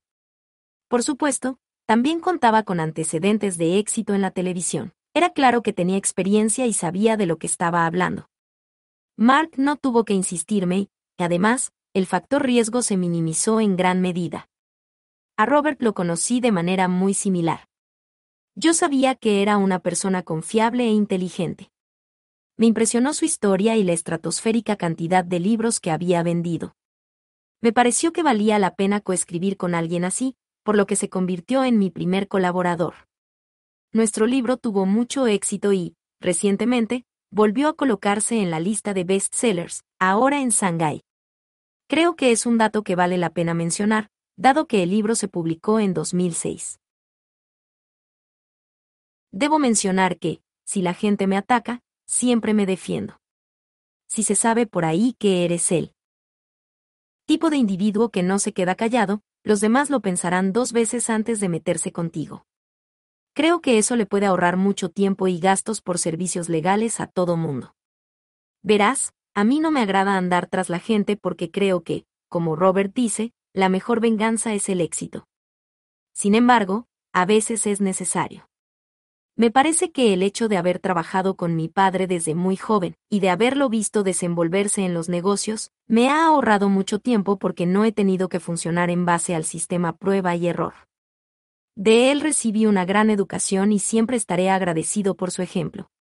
En cierta forma, Robert no tuvo esa oportunidad en su vida y, y por eso, ha tenido que aprender algunas cosas a la mala. A pesar de todo, triunfó y ahora nos explica que las dificultades le sirvieron mucho en el camino. Yo también he enfrentado tribulaciones, pero creo que aprendí a evaluar a la gente a muy temprana edad gracias a la influencia de mi padre. ¿Cómo manejar un equipo? Al principio, cuando apenas comenzaba y estaba en la universidad, hice un negocio con mi padre en Cincinnati, Ohio. Ahí encontramos un complejo de viviendas con financiamiento federal, que estaba a punto de ser rematado.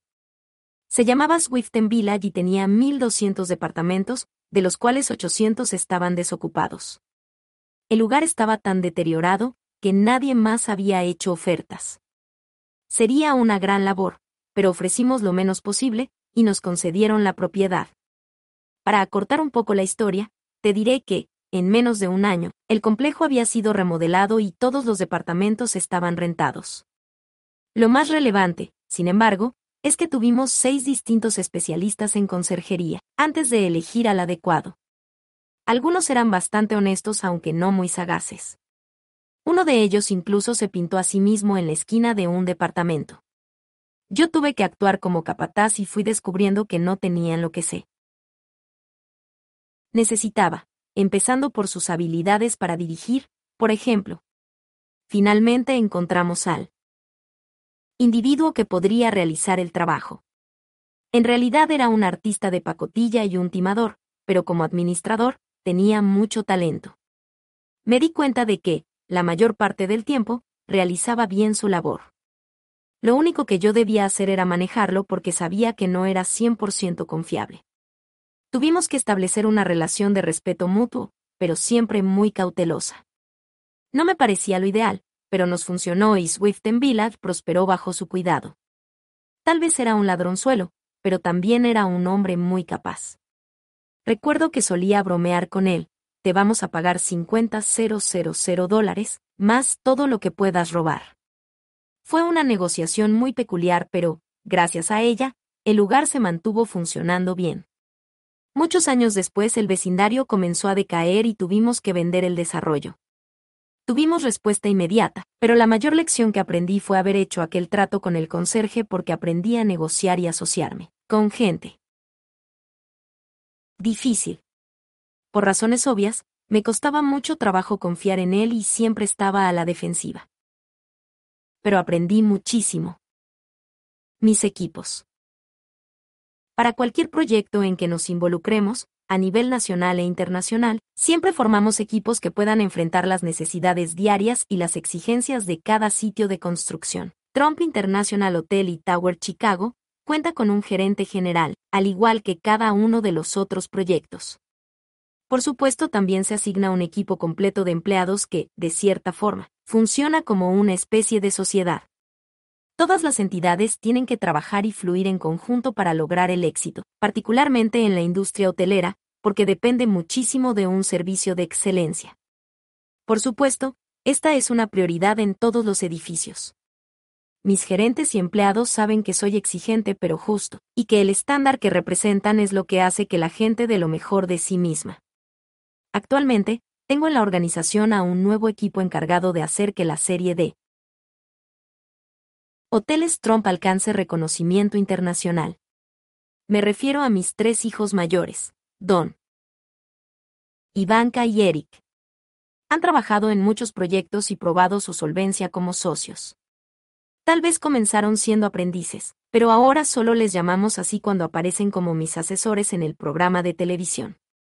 Si pienso en los socios perfectos, ellos siempre me vienen a la mente porque trabajan con muchísimo ahínco, aman lo que hacen y, y de manera independiente, pueden producir resultados de los que cualquier empresario genuino estaría orgulloso. Ivanka tiene su propia línea de joyería, zapatos y bolsos, y tiene la capacidad de manejar las responsabilidades adicionales como toda una profesional.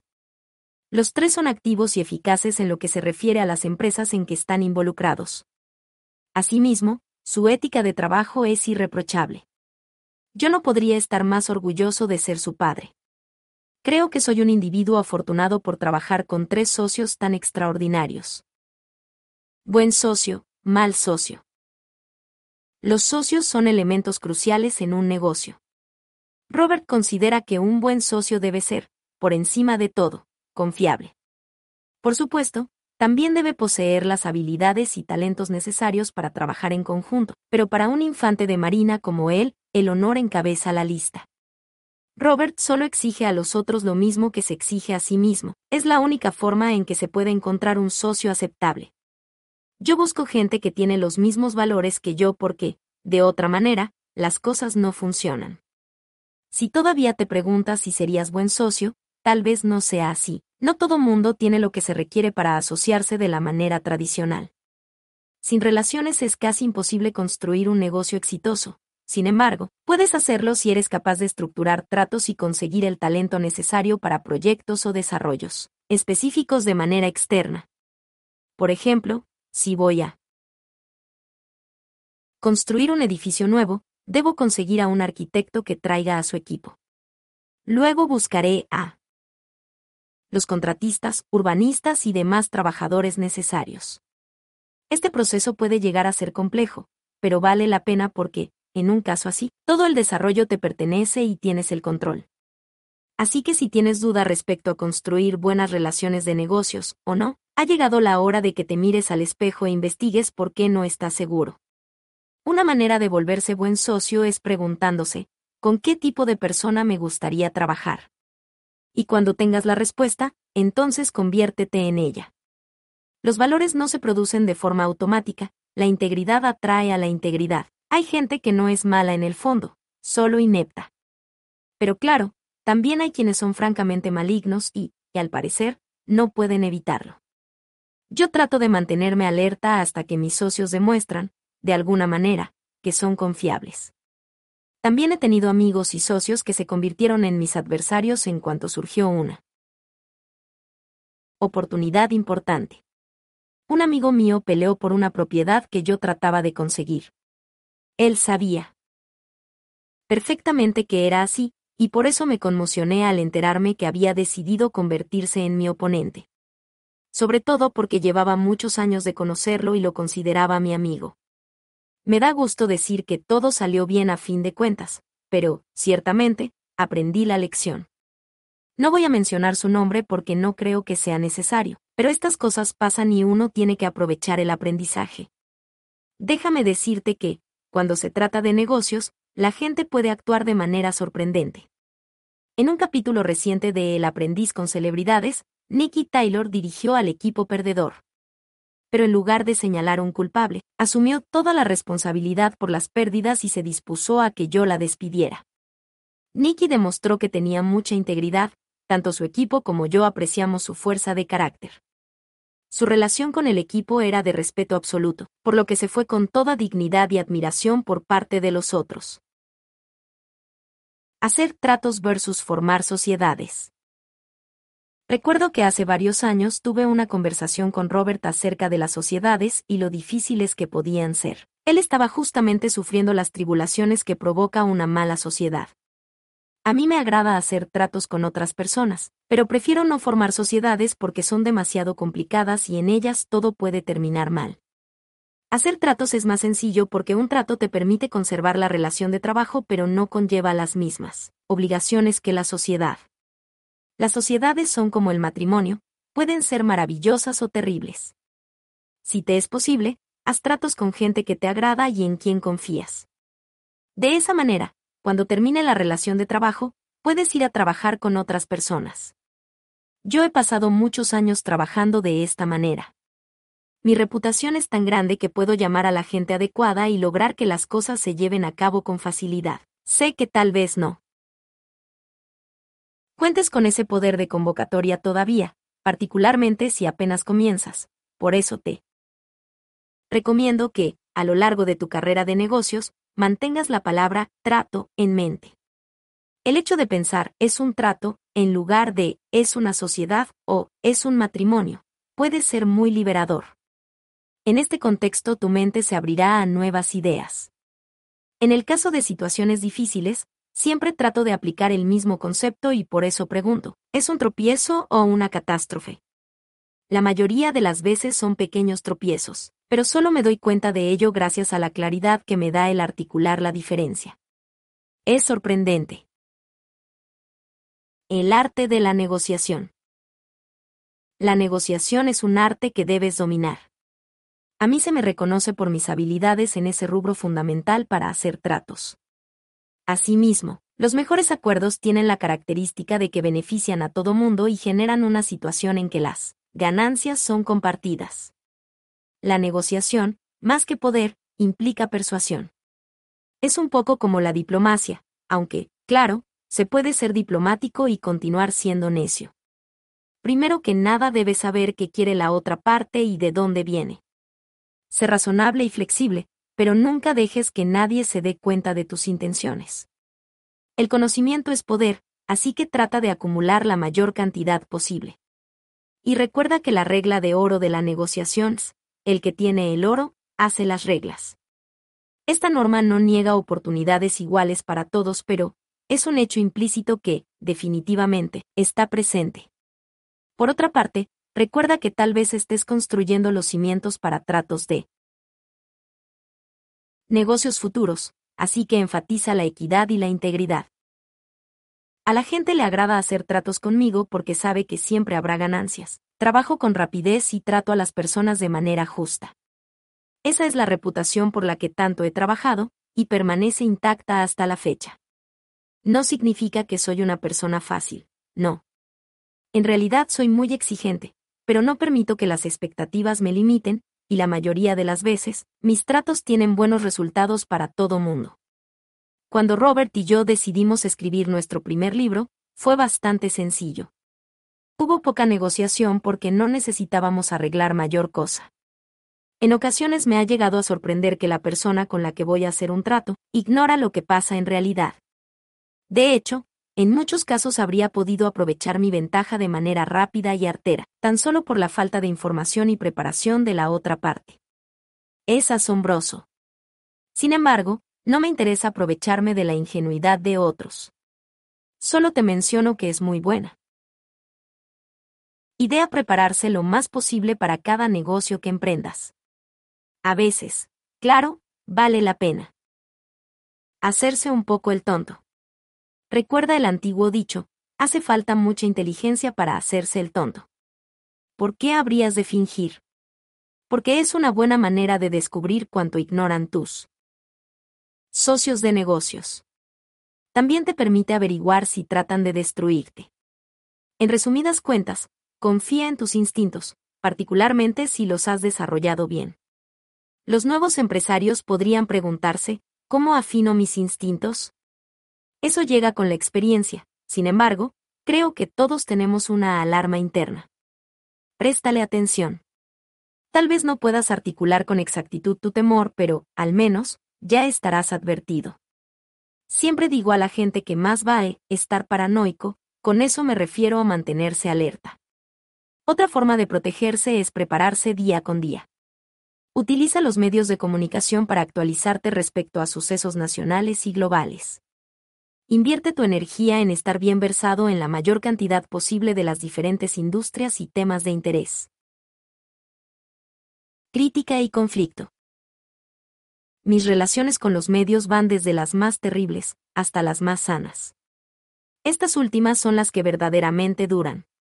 Por ejemplo, a lo largo de los años he realizado muchas entrevistas para televisión con Regis Philbin, Barbara Walters, Larry King, Neil Cabuto y Access Hollywood, entre muchos otros. Me invitan con frecuencia a sus programas y mantenemos relaciones profesionales. A veces, incluso hemos forjado amistades pero eso sucede porque el respeto es mutuo. Entre nosotros existe armonía profesional y personal. No obstante, de vez en cuando la prensa me ha señalado de forma negativa. Bueno, más bien ha sucedido muy a menudo. El hecho es que hay muchos buenos escritores y periodistas que pueden ser justos y siempre se comportarán de esa manera. Recuerdo que, cuando comenzamos a construir el edificio que se conoce como Trump World Tower en la Plaza de las Naciones Unidas, fue muy criticado en el New York Times apareció un artículo escrito por el reconocido crítico de arquitectura Herbert Muschamp, quien alabó al edificio. Y lo describió como una bellísima y enorme torre de cristal. Luego comentó, Trump actúa mucho mejor cuando ignora a sus críticos que cuando les presta atención. Es mucho más sencillo lidiar con los comentarios negativos si piensas que, las únicas personas a quien nadie critica, son las que nunca se atreven a correr riesgos. No temas arriesgarte porque, ahora ya sabes que, si alguien te critica, es porque perteneces al club de los valerosos.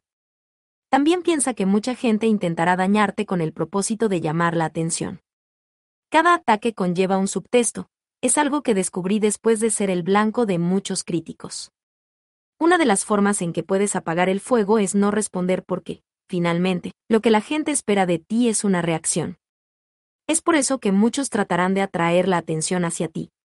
Claro, en algunos casos puede funcionar a tu favor.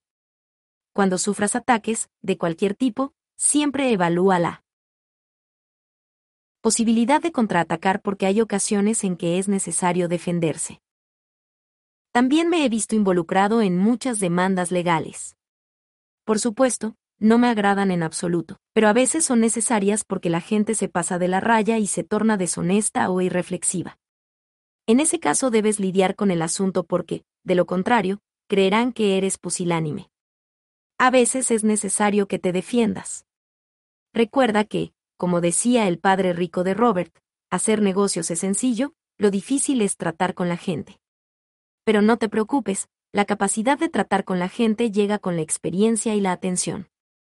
Yo, como Robert, he tenido oportunidad de trabajar con gente maravillosa que tiene la solidez del oro. Son personas con experiencia, profesiones antecedentes muy diversos. Gracias a los tratos que hice con ellos, muchos se convirtieron en mis amigos. Así que, desde el primer día de tu carrera en los negocios, toma en cuenta la importancia de las sociedades, tanto a nivel personal como profesional. Desglos, Relaciones. Hacer negocios es sencillo, lo difícil es tratar con la gente. Dicen por ahí también, que no puedes elegir a tu familia, pero sí a tus amigos. Un empleado tampoco puede escoger a sus compañeros. Sin embargo, para un empresario, seleccionar a la gente con la que trabajará es la labor más importante porque sus empleados lo representarán a él y a la compañía. Tu programa de desarrollo personal. Convertirte en empresario puede ser el mejor programa de desarrollo personal en el que tengas oportunidad de participar. Asimismo, tu negocio puede convertirse en la escuela de negocios más desafiante que encuentres. Además, si tú creces en el aspecto personal, tu negocio también se expandirá. Por desgracia, también puede suceder lo opuesto si tu crecimiento se limita. La vida empresarial es como un juego de golf porque, cuando fallas ese put de metro y medio, el único culpable eres tú, sin importar cuánto te esfuerces por demostrar lo contrario. A pesar de que las acciones de otras personas pueden afectar tu desempeño, a fin de cuentas todo depende de ti. Si otros pierden el dinero de tu negocio, finalmente es tu dinero y tu negocio. Si tus asesores te dan malos consejos, tú eres quien paga por esa asesoría y, de hecho, el error siempre te sale mucho más caro de lo que crees. Asimismo, si culpas a otros por tus pérdidas, perderás algo.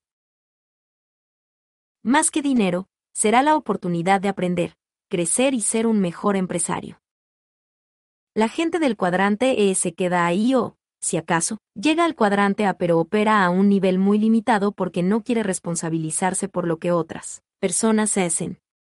Por eso los empleados pueden ser tu activo más importante o convertirse en el pasivo más molesto. Tu labor más importante. Mucha gente no tiene éxito en los negocios porque no sabe cómo tratar con los demás. ¿Conoces a alguien así, alguien que no se puede relacionar con otras personas? Podrá ser un gran ingeniero, contador, inventor, abogado, artista o cantante, pero sencillamente no es capaz de congeniar con otros. El toque de Midas es en realidad acerca de ti y de tu forma de interactuar con la gente. Hacerlo es tu labor más importante y, por lo tanto, no es nada fácil. ¿Por qué? Porque las personas son muy distintas. A continuación hablaré de algunos tipos de personas con los que tendrás que lidiar como empresario. El trabajo con inversionistas. Los inversionistas tienen el poder de convertir tu idea en negocio, pero, si no tienen fe en tus habilidades como empresario, entonces te dirán, es una gran idea, pero no, gracias. Recuerda que también cabe la posibilidad de que te lo digan de manera desagradable.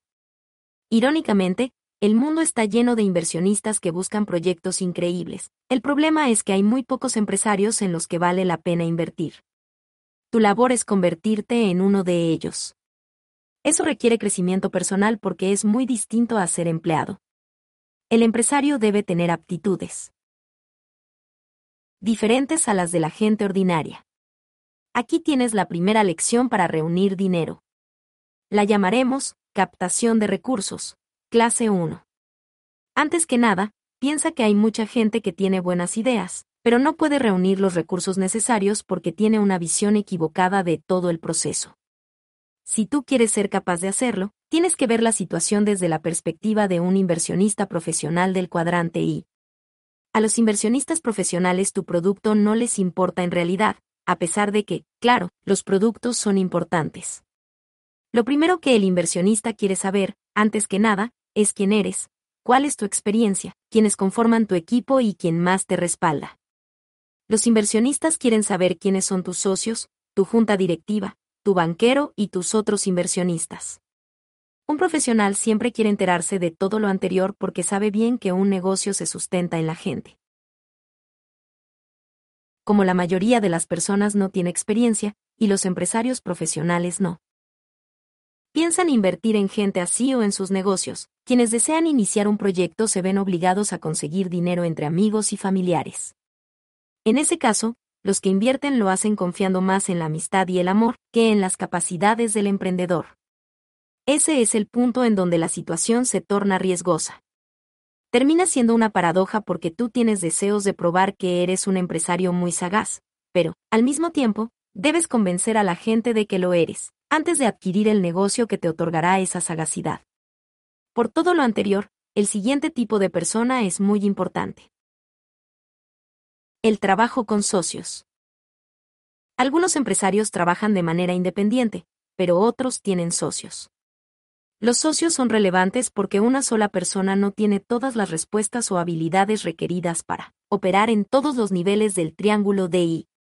Un socio puede incrementar tus oportunidades de sobrevivir los primeros cinco años, periodo en que la mayoría de los negocios fracasa. En las mejores sociedades cada persona aporta sus talentos, habilidades y experiencias a la compañía.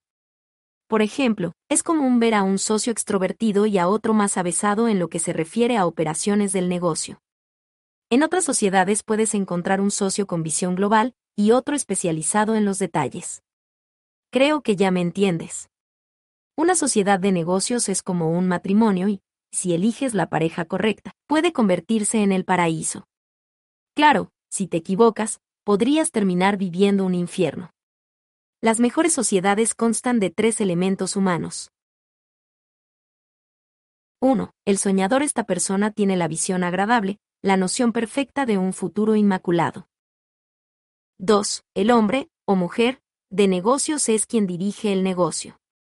Se asegura de que todas las piezas del rompecabezas encajen y el engranaje esté bien aceitado y corra a tiempo. 3. El hijo de mala madre, o SOB, por sus siglas en inglés, esta persona es un perro guardián. Son quienes no confían en nadie ni caen en trampas con facilidad. Si el negocio requiere morder a alguien, siempre se recurre al hijo de mala madre. Para hacerlo. Nosotros hemos aprendido a ser estos tres tipos de personas. Sin embargo, hay algunos empresarios que solo pueden ser uno o dos tipos. ¿Tú puedes representar todos los papeles? Si no ese es el caso, entonces contrata a las personas que te hagan falta porque, en un negocio, se requiere de las tres. Ahora te voy a dar un consejo legal muy económico pero efectivo. Antes de formalizar una sociedad de negocios, lo mejor es que contrates un abogado para que redacte un acuerdo de compraventa, en caso de que las cosas salgan mal o de que uno de los socios quiera quedarse con el negocio y el otro quiera salirse de él. Un acuerdo de compraventa es como un acuerdo prenupcial. Como ya sabes, la mayoría de las ceremonias matrimoniales terminan con la frase, hasta que la muerte nos separe. Y una de las razones por las que 50% de los matrimonios termina en divorcio es porque es mucho mejor que la muerte. Al igual que cientos de parejas, muchas sociedades en potencia descubren que son incompatibles en cuanto comienzan a trabajar en el acuerdo de compraventa. Sucede lo mismo con los arreglos prenupciales, pero es mejor descubrir las diferencias pronto, en lugar de tiempo después de que el matrimonio o la sociedad de negocios se concretó. Hay un viejo chiste que lo ilustra. Terapeuta, ¿por qué tiene tantos problemas en sus relaciones personales? Paciente, creo que solo atraigo a los hombres equivocados. Terapeuta, no creo que el problema sea que los atraiga, sino que siempre les da su número telefónico. Ten cuidado al elegir a tus parejas porque, como dicen por ahí, enamorarse es sencillo, permanecer enamorado es lo que cuesta trabajo. Los problemas comienzan en cuanto acaba la luna de miel si no pueden resolver juntos los problemas, se irán acumulando. En el matrimonio y en los negocios, es muy fácil odiar a quien alguna vez amaste. Así que, antes de asociarte con una persona, redacta un contrato de compraventa. Todos. Tenemos cualidades y defectos, y hablar sobre los términos del contrato te permitirá conocerla. Verdadera personalidad de tu socio en potencia y también la tuya. Solo los soñadores están convencidos de que las relaciones siempre son buenas. La verdad es que, en todas, hay desacuerdos. Si tienes buenos socios, los desacuerdos pueden ser productivos. A veces las mejores ideas se producen en medio de acaloradas discusiones. Sin embargo, si la relación se limita a desencuentros, peleas y desacuerdos, y de todo eso no surgen ideas, entonces es una sociedad demasiado imperfecta. Por ejemplo, cuando Larry Page y Serga Brin se conocieron, tuvieron diferencias casi respecto a todo, pero, al final, estuvieron de acuerdo en Google. ¿Cómo ser un buen socio de negocios? Tal vez hayas notado que, en El aprendiz, Donald escucha, observa y hace preguntas, más de lo que habla o da consejos. Es lo que hacen los buenos líderes. El Creador nos dio dos ojos, dos orejas, pero solo una boca, así que el mensaje es, escucha y observa más, habla menos. Si todo mundo habla y nadie escucha, entonces el negocio se encuentra en grandes dificultades. Los líderes que hablan pero no pueden oír a los demás, no son buenos líderes. También cuando se solicita dinero a un posible inversionista, lo mejor es hablar menos y escuchar con atención. Si te concentras en lo que él considera importante, aprenderás mucho sobre negocios. El trabajo con asesores. Los inversionistas desean saber quiénes son tus asesores. Todas las compañías que cotizan en la bolsa deben tener, por ley, una junta directiva, e incluso si no planeas hacer que tu empresa cotice, debes tener un grupo de asesores. Por ejemplo, si quieres comenzar un restaurante, debes trabajar con gente que haya tenido restaurantes y los haya administrado con éxito. También necesitarás buenos asesores legales y en asuntos contables. Tómate tu tiempo para elegir porque no todos son confiables. Tu junta directiva te puede ahorrar mucho tiempo, dolores de cabeza y dinero.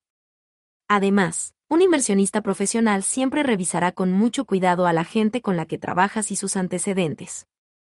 Piensa que estas personas son como instructores de una escuela de negocios y pueden ser tus mejores maestros.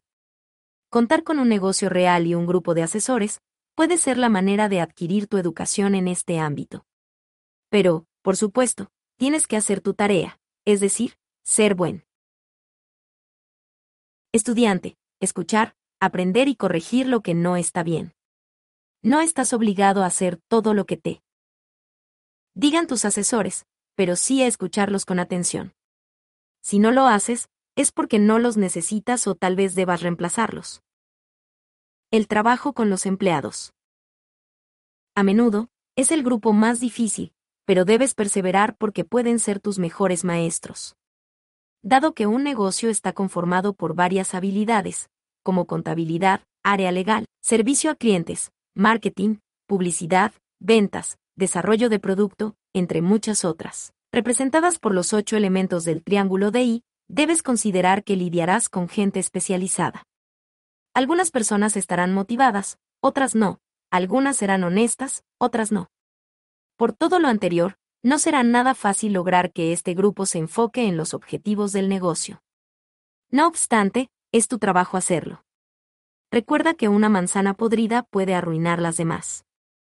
Es muy importante proteger a tus trabajadores de las manzanas podridas. Si un inversionista presiente que tienes problemas con tus empleados o no eres un líder competente, no invertirá su dinero en ti. Una de las quejas que más escucharás de ti mismo y de otros empresarios es no puedo. Encontrar personal competente. Como la mayoría de los empresarios tiene poca experiencia en manejo de personal, es común que diga que no puede conseguir buenos trabajadores. Pero muy a menudo, el verdadero problema es que el empresario todavía no es buen líder. Los empleados mejorarán en la medida en que los empresarios desarrollen sus aptitudes para guiarlos. El trabajo con los clientes. Como último consejo, aunque no menos importante, recuerda que los negocios tienen clientes. Las relaciones con ellos deben ser muy buenas porque se aprende mucho. Un inversionista profesional siempre preguntará, ¿quién es el cliente y por qué necesita tu producto o servicio? En un mundo en que la competencia siempre está tratando de ganarse el tiempo y el dinero de tu cliente, tu trabajo es llegar a conocerlo muy bien, averiguar por qué necesita a tu negocio y cómo puedes mantener tu relación con él. En el caso de los empresarios del cuadrante A, es común que la relación con el cliente sea muy estrecha. Por ejemplo, la relación médico-paciente y la relación abogado-cliente. En el cuadrante D, la relación es muy distinta porque ya no es tan personal. Los empresarios de este cuadrante deben mantener con sus clientes una relación lo más cercana posible, pero a través de nuevos medios, lo cual exige otro tipo de habilidades. En ese caso lo hacemos mediante nuestros equipos gerenciales, televisión, radio, medios sociales, apariciones personales y libros. Obviamente, el inversionista querrá saber de qué forma piensas atraer a tus clientes y mantener tu relación con ellos. La mejor escuela de negocios. La razón por la que un negocio puede ser tu mejor escuela y también funcionar como un programa de desarrollo personal permanente es porque, si tú mejoras, todo lo demás también lo hará. Si te haces muy bueno, el dinero y la fortuna comenzarán a lloverte. Y si llegas a culpar a alguien, recuerda que la palabra culpar es equivalente a portarse como un cobarde.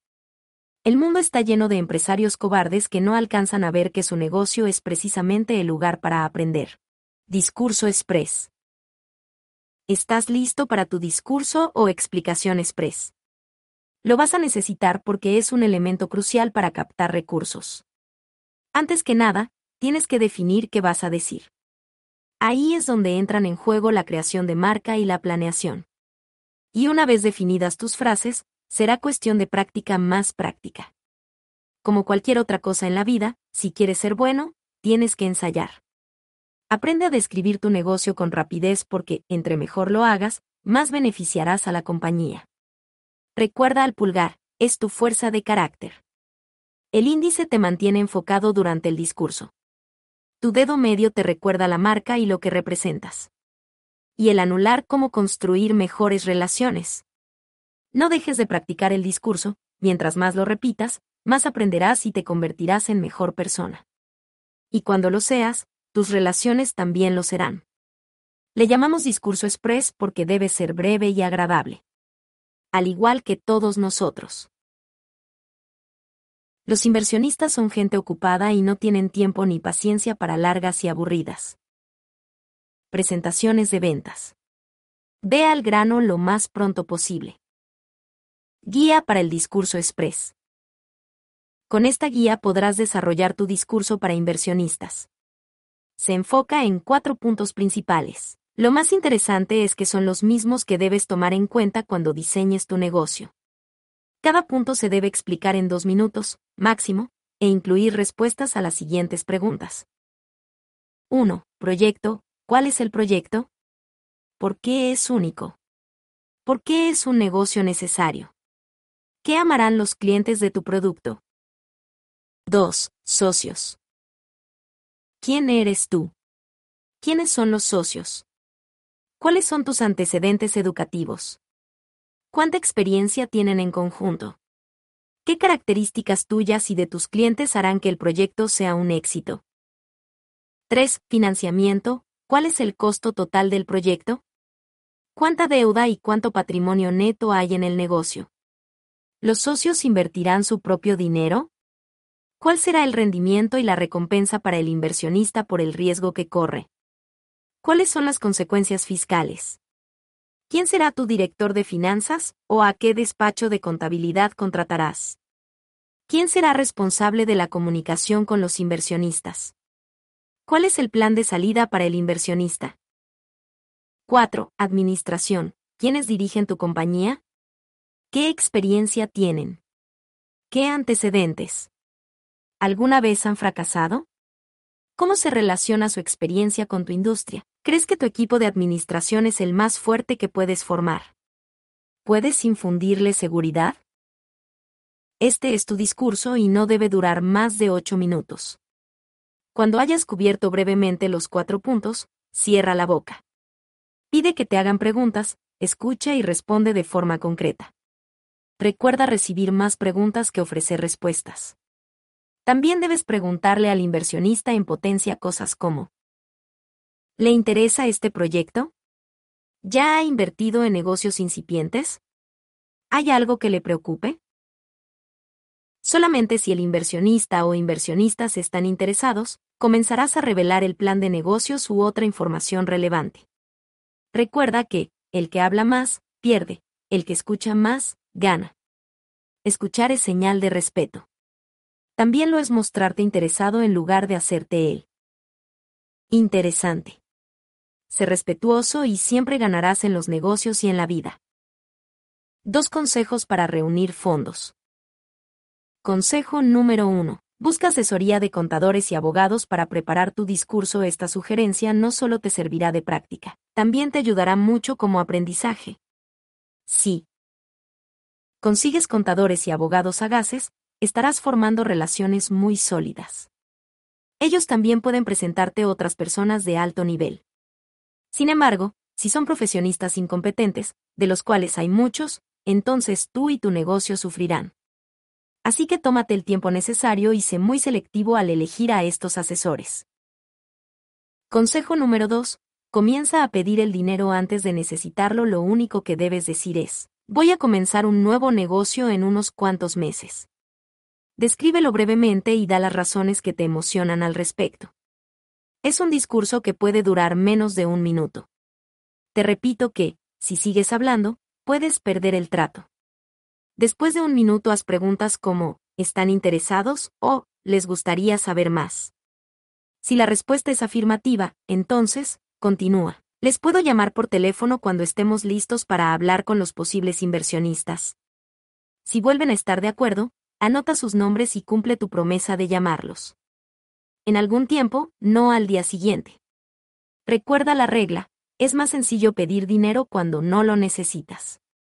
Esto se debe a que, cuando la necesidad es imperiosa, la solicitud suena desesperada, y eso nunca es agradable. No cuentes tus tribulaciones a los inversionistas en potencia. Evita la exageración y las promesas de una. Retribución excesiva. Es más probable que le crean a una persona con actitud conservadora y cautelosa que a otra alterada y arrogante. Así que, comienza pronto, practica, no hagas promesas de más, y obedece estas reglas siempre que trates de captar capital a que le temen los inversionistas. Mucha gente sueña con renunciar a su empleo y comenzar su propio negocio, pero le da miedo fracasar. Claro, es una preocupación legítima. Sin embargo, convertirse en empresario no implica mayor problema. Casi cualquier persona puede hacerlo.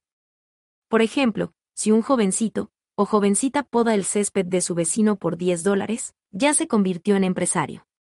Lo que determina que se convierta en gran empresario es qué hará con ese dinero. Muchos solo meten los 10 dólares a su bolsillo. Lo hacen millones de pequeños empresarios en todo el mundo, pero al hacerlo, se unen a la economía informal que no lleva registros ni paga impuestos. La mayoría de los inversionistas profesionales temen a esta tendencia. Saben que casi todos los empresarios se quedan con el dinero y prefieren usarlo en sus gastos personales en lugar de reinvertirlo en el negocio para recuperar el dinero del inversionista. Para colmo, guardarte el dinero. Es un delito y a los inversionistas no les gusta involucrarse en algo así. El mundo está repleto de empresarios del cuadrante a que evaden impuestos y son delincuentes, es decir, miembros de la economía informal. A la mayoría se le encuentra en los mercados de pulgas, ventas de garaje y mercados de granjeros también lo son las trabajadoras domésticas, los muchachitos que te limpian el parabrisas cuando el semáforo está en rojo, los meseros y el barman que no declaran sus propinas, y miles de millones de otras personas que hacen lo que sea para ganar un dólar. Tan solo en Estados Unidos, se estima el valor de la economía informal entre 1.5 a 2 billones de dólares y sigue en aumento. Pero como no hay registros, es difícil medirla. Si tú perteneces al tipo de economía que no registra nada ni declara impuestos, más te vale. Guardar un perfil bajo y permanecer oculto porque, el problema de manejarse en la informalidad llega cuando te haces rico. Cuando una persona comienza a hacer mucho dinero y de pronto se compra una mansión, autos de lujo y un yate, además, carga grandes sumas de dinero a sus tarjetas de crédito, su gran vida, la pone directamente en el radar del Servicio de Impuestos Internos. La gente a la que se comprueba evasión fiscal gasta mucho tiempo y dinero en defenderse, y para colmo, sus negocios terminan destruidos. Por obvias razones, no te recomendamos ser empresario en la economía informal. La mencionamos solo para señalar su existencia y que está prosperando, pero, sobre todo, para sugerirte que la evites si quieres desarrollar el toque de Midas. Del cuadrante E al cuadrante A. Los empleados no necesitan llevar registros de sus ganancias ni pagar impuestos porque eso lo hace la compañía, para la que trabajan. Si acaso preparan alguna declaración, es con el objetivo de conseguir devoluciones. Los empleados no requieren contador ni asesoría legal fiscal porque no hay mucho que estos profesionistas puedan hacer por ellos. Los empleados tienen muy pocos beneficios fiscales y, y para colmo, entre más dinero ganan, más impuestos pagan. Lo que mete en problemas incluso a los empresarios más honestos es la falta de conocimiento acerca de impuestos y la forma de llevar registros. Cuando una persona se mueve del cuadrante E a la, de pronto debe cumplir con numerosos impuestos y regulaciones gubernamentales de las que muy pocos empleados están enterados. Por eso las relaciones con contadores y asesores fiscales resultan de gran importancia. Los empresarios también enfrentan impuestos adicionales por los siguientes conceptos, ventas autoempleo. Ley de Contribución al Seguro Social, FICA, por sus siglas en inglés, también conocida como seguridad social o medicare, impuesto estatal de desempleo, impuesto federal de desempleo, otros impuestos y regulaciones para entender mejor. El problema de los impuestos. Usaré el ejemplo del joven que gana 10 dólares. Un empleado del cuadrante E que los gana, paga aproximadamente 30% en impuestos, lo que le deja solo 7 dólares netos. Una persona autoempleada del cuadrante A que gana 10 dólares, paga aproximadamente 60% en impuestos, lo que le deja solo 4 dólares netos.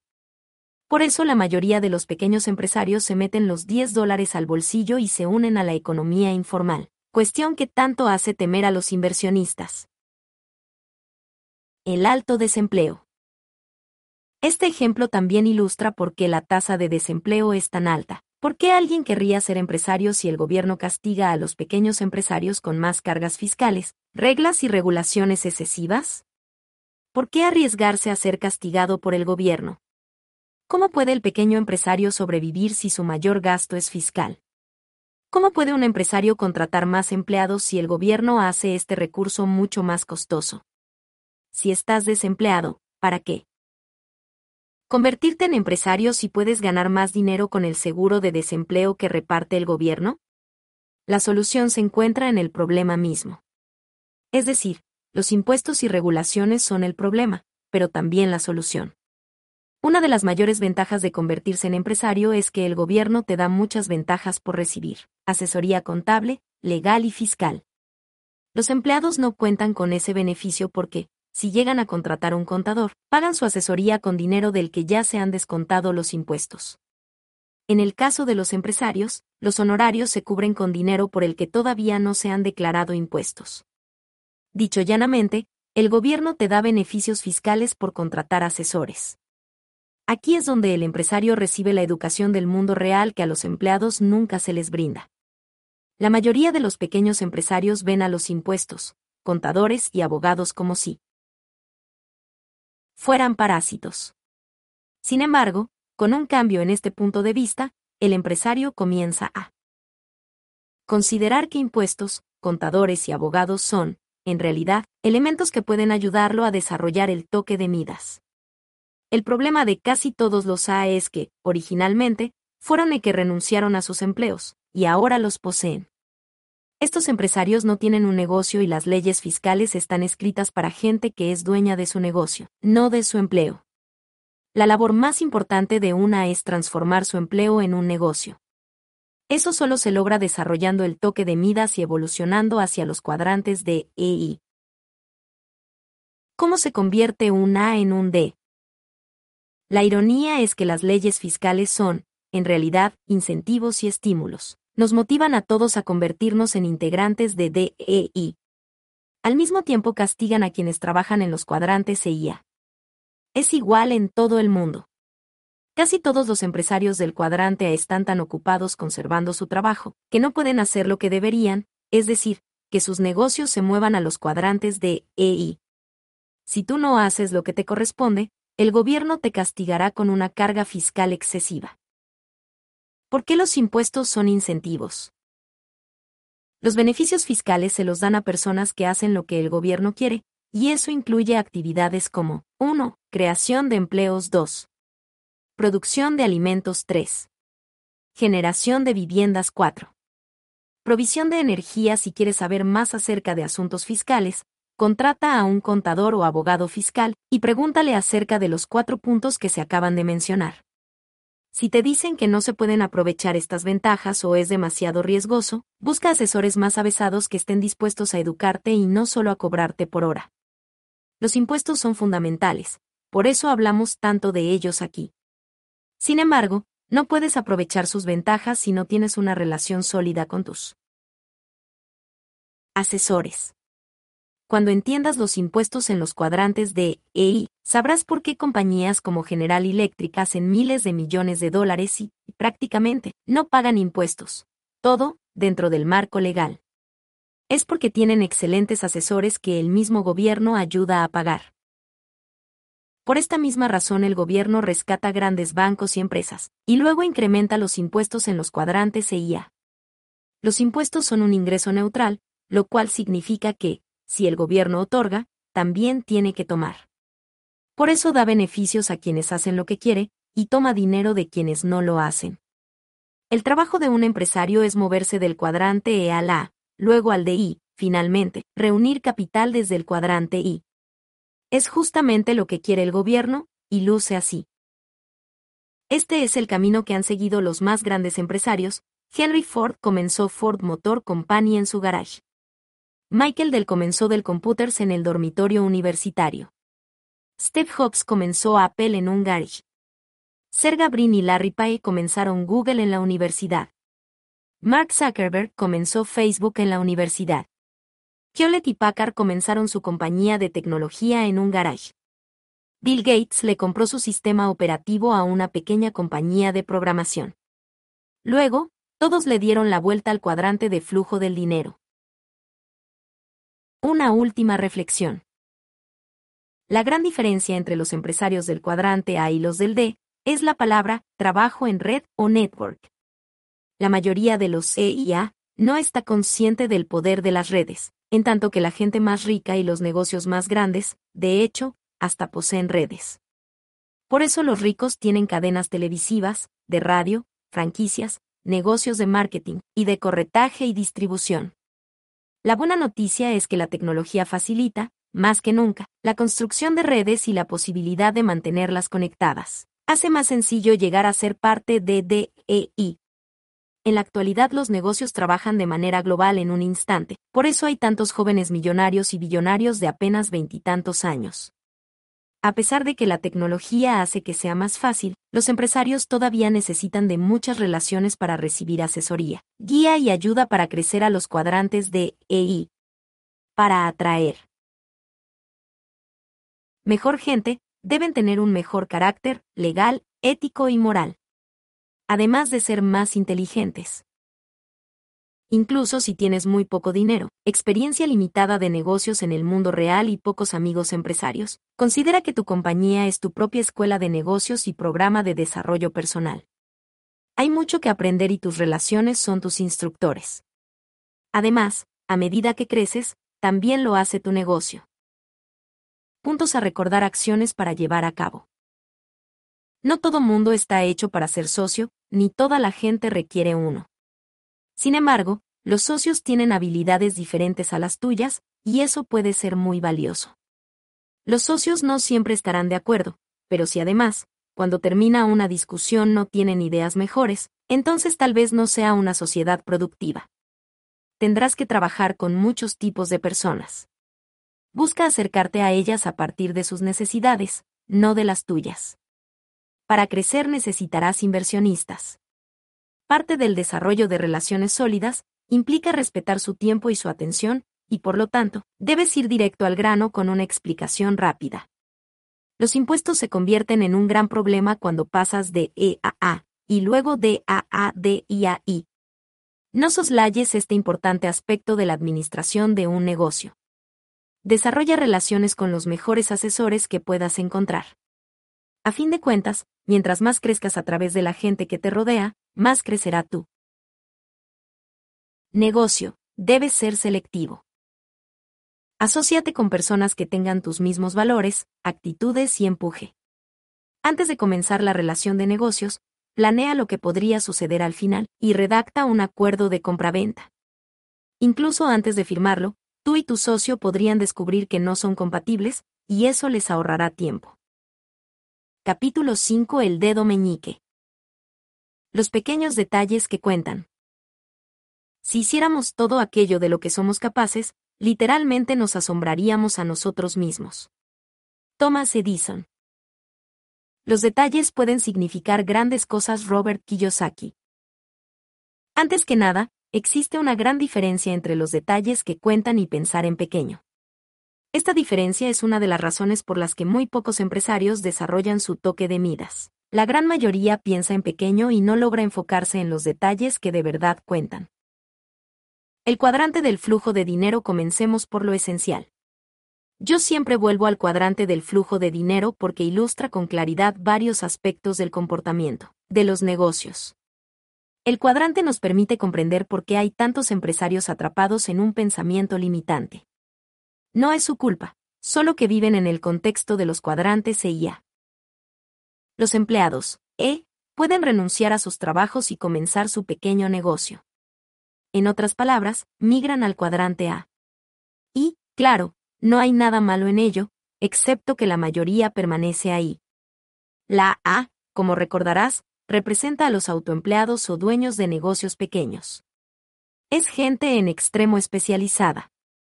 El problema es que A también puede ser A de afanoso. Y acaparador. Mucha gente del cuadrante está feliz ahí, y eso es bueno. Sin embargo, hay muchas personas a quienes encantaría mudarse al cuadrante de el mundo de los negocios y a y el mundo de las inversiones. Estos dos cuadrantes representan libertad y riqueza infinita, son los cuadrantes de los ricos. Lo anterior no quiere decir que los E y los A no sean suficientemente inteligentes para moverse. A, D, E, I. A menudo, son incluso demasiado inteligentes y eso les afecta. Lo que en realidad los mantiene atrapados en el cuadrante A es su pensamiento limitado, y sí, dije atrapados. En muchas ocasiones los atrabajan más que todos los demás. Aquí hay algunos ejemplos de su pensamiento limitado. Ejemplo número 1. Trabajo duro. Pensamiento pequeño Tengo un amigo con un pequeño restaurante, y ha estado en ese negocio por años. Todas las mañanas, antes de salir el sol, va a los mercados centrales para comprar fruta, vegetales, carnes, pollo y pescado, los más frescos que haya. Para las 9 de la mañana ya está en su restaurante preparando la comida para los clientes que llegan a almorzar. A las 10.30, sus dos meseras llegan a trabajar y preparan el comedor, y el restaurante abre a las 11. El lugar se mantiene lleno a la hora del almuerzo y la comida, y mi amigo sale de la cocina para recibir clientes personalmente. Por fin, después de las dos tiene un descanso. Mientras los lavaplatos trabajan, mi amigo va a casa y toma una siesta. Pero regresa a las cinco y comienza a preparar los alimentos para la cena. A las once de la noche se acuesta, listo para comenzar todo de nuevo a la mañana siguiente. Mi amigo hace lo mismo seis días a la semana. Se queja de largas jornadas de trabajo, de los impuestos, del incremento en los precios de los alimentos, de las regulaciones gubernamentales y de la dificultad para conseguir buenos empleados. También le molesta que ninguno de sus hijos quiera hacerse cargo del negocio. Él cree que su toque personal, es decir, selección de ingredientes, recibir a todos los comensales, manteles blancos, generosas bebidas y precios justos, es lo que lleva a los clientes a su restaurante. Y tal vez tenga razón. Sin embargo, su pensamiento limitado provoca ganancias muy bajas a pesar de sus prolongadas jornadas de trabajo. En apariencia, mi amigo está enfocado en los pequeños detalles que cuentan, sin embargo, en realidad es un ejemplo de alguien que piensa en pequeño. Ejemplo número 2. Pensamiento pequeño, negocio que se encoge tengo otra amiga, agente de bienes raíces muy exitosa. Cuando el mercado colapsó en 2007, también su negocio se fue a pique. Sin embargo, en lugar de modificar su manera de pensar, decidió cerrar la agencia, despedir a la mayor parte de su personal y trabajar desde casa. Digamos que se encogió al igual que lo hizo la economía. Hace poco, en una fiesta, se acercó a mí y me preguntó, ¿Perdiste tus inversiones en bienes raíces? No, le contesté con una sonrisa. De hecho, 2010 hectáreas ha sido el mejor año de mi vida. Kim y yo compramos cinco edificios grandes de departamentos, que equivalen a un total de cerca de 1.400 unidades para rentar. También adquirimos un centro vacacional y cinco campos de golf, todo por 87 millones de dólares.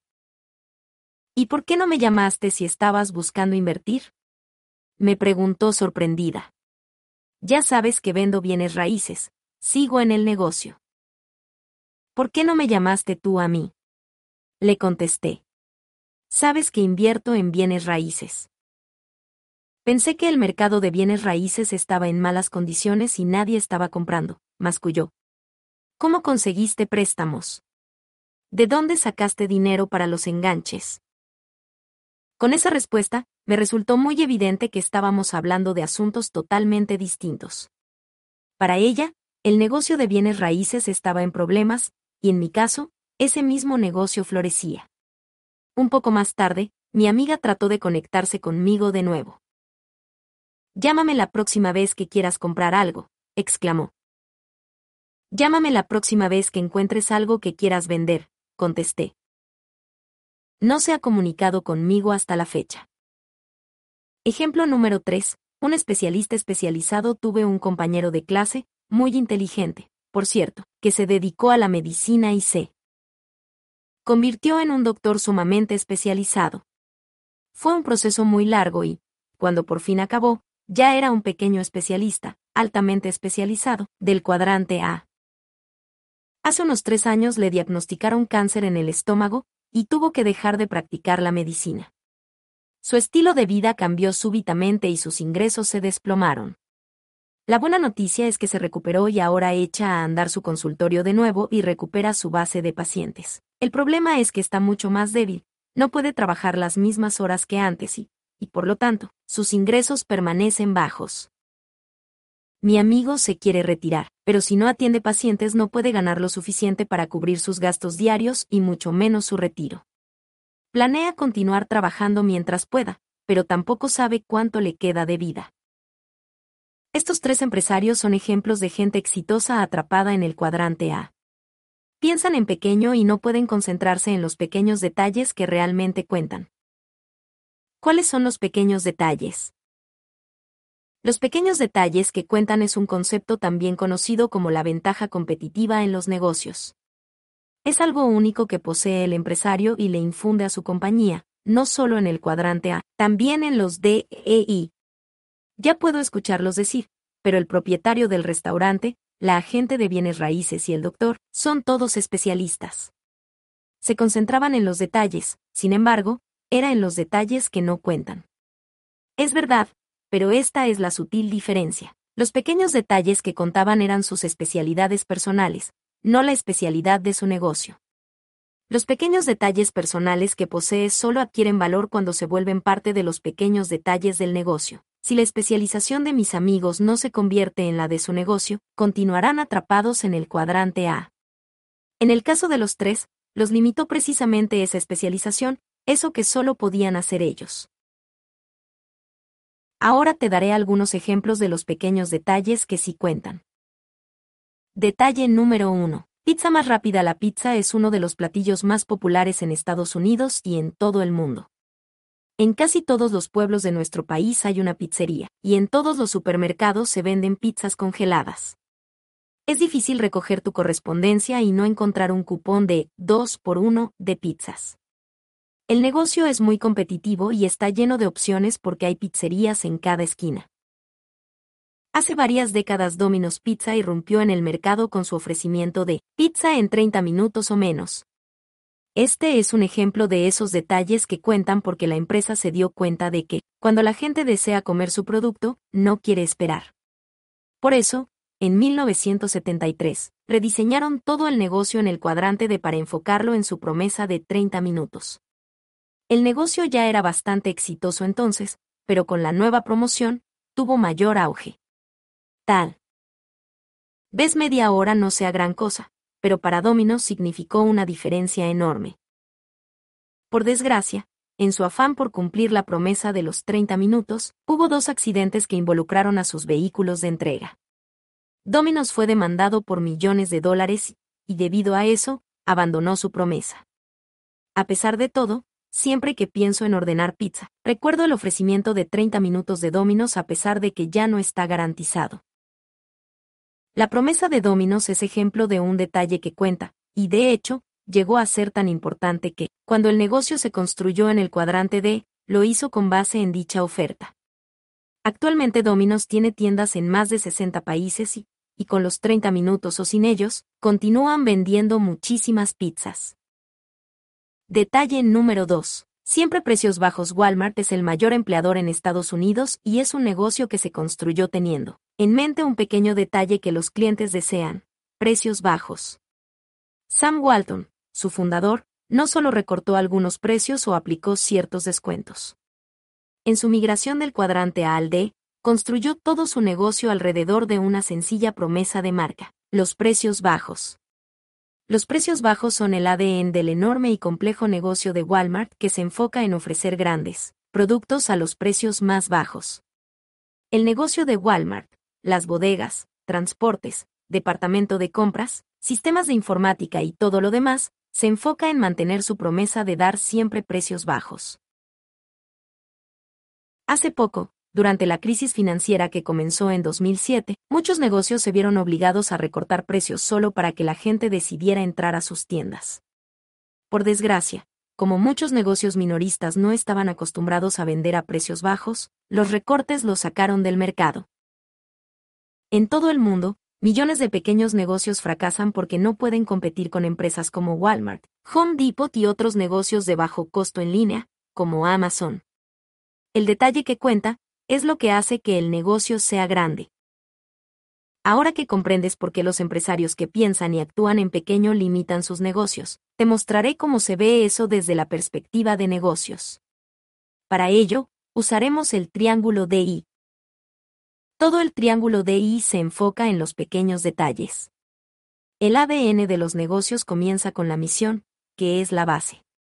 Cuando Sam Walton tuvo claro que su misión era darle a sus clientes los precios más bajos posibles, encontró el objetivo de su vida y construyó el resto del negocio pensando en cumplir su promesa.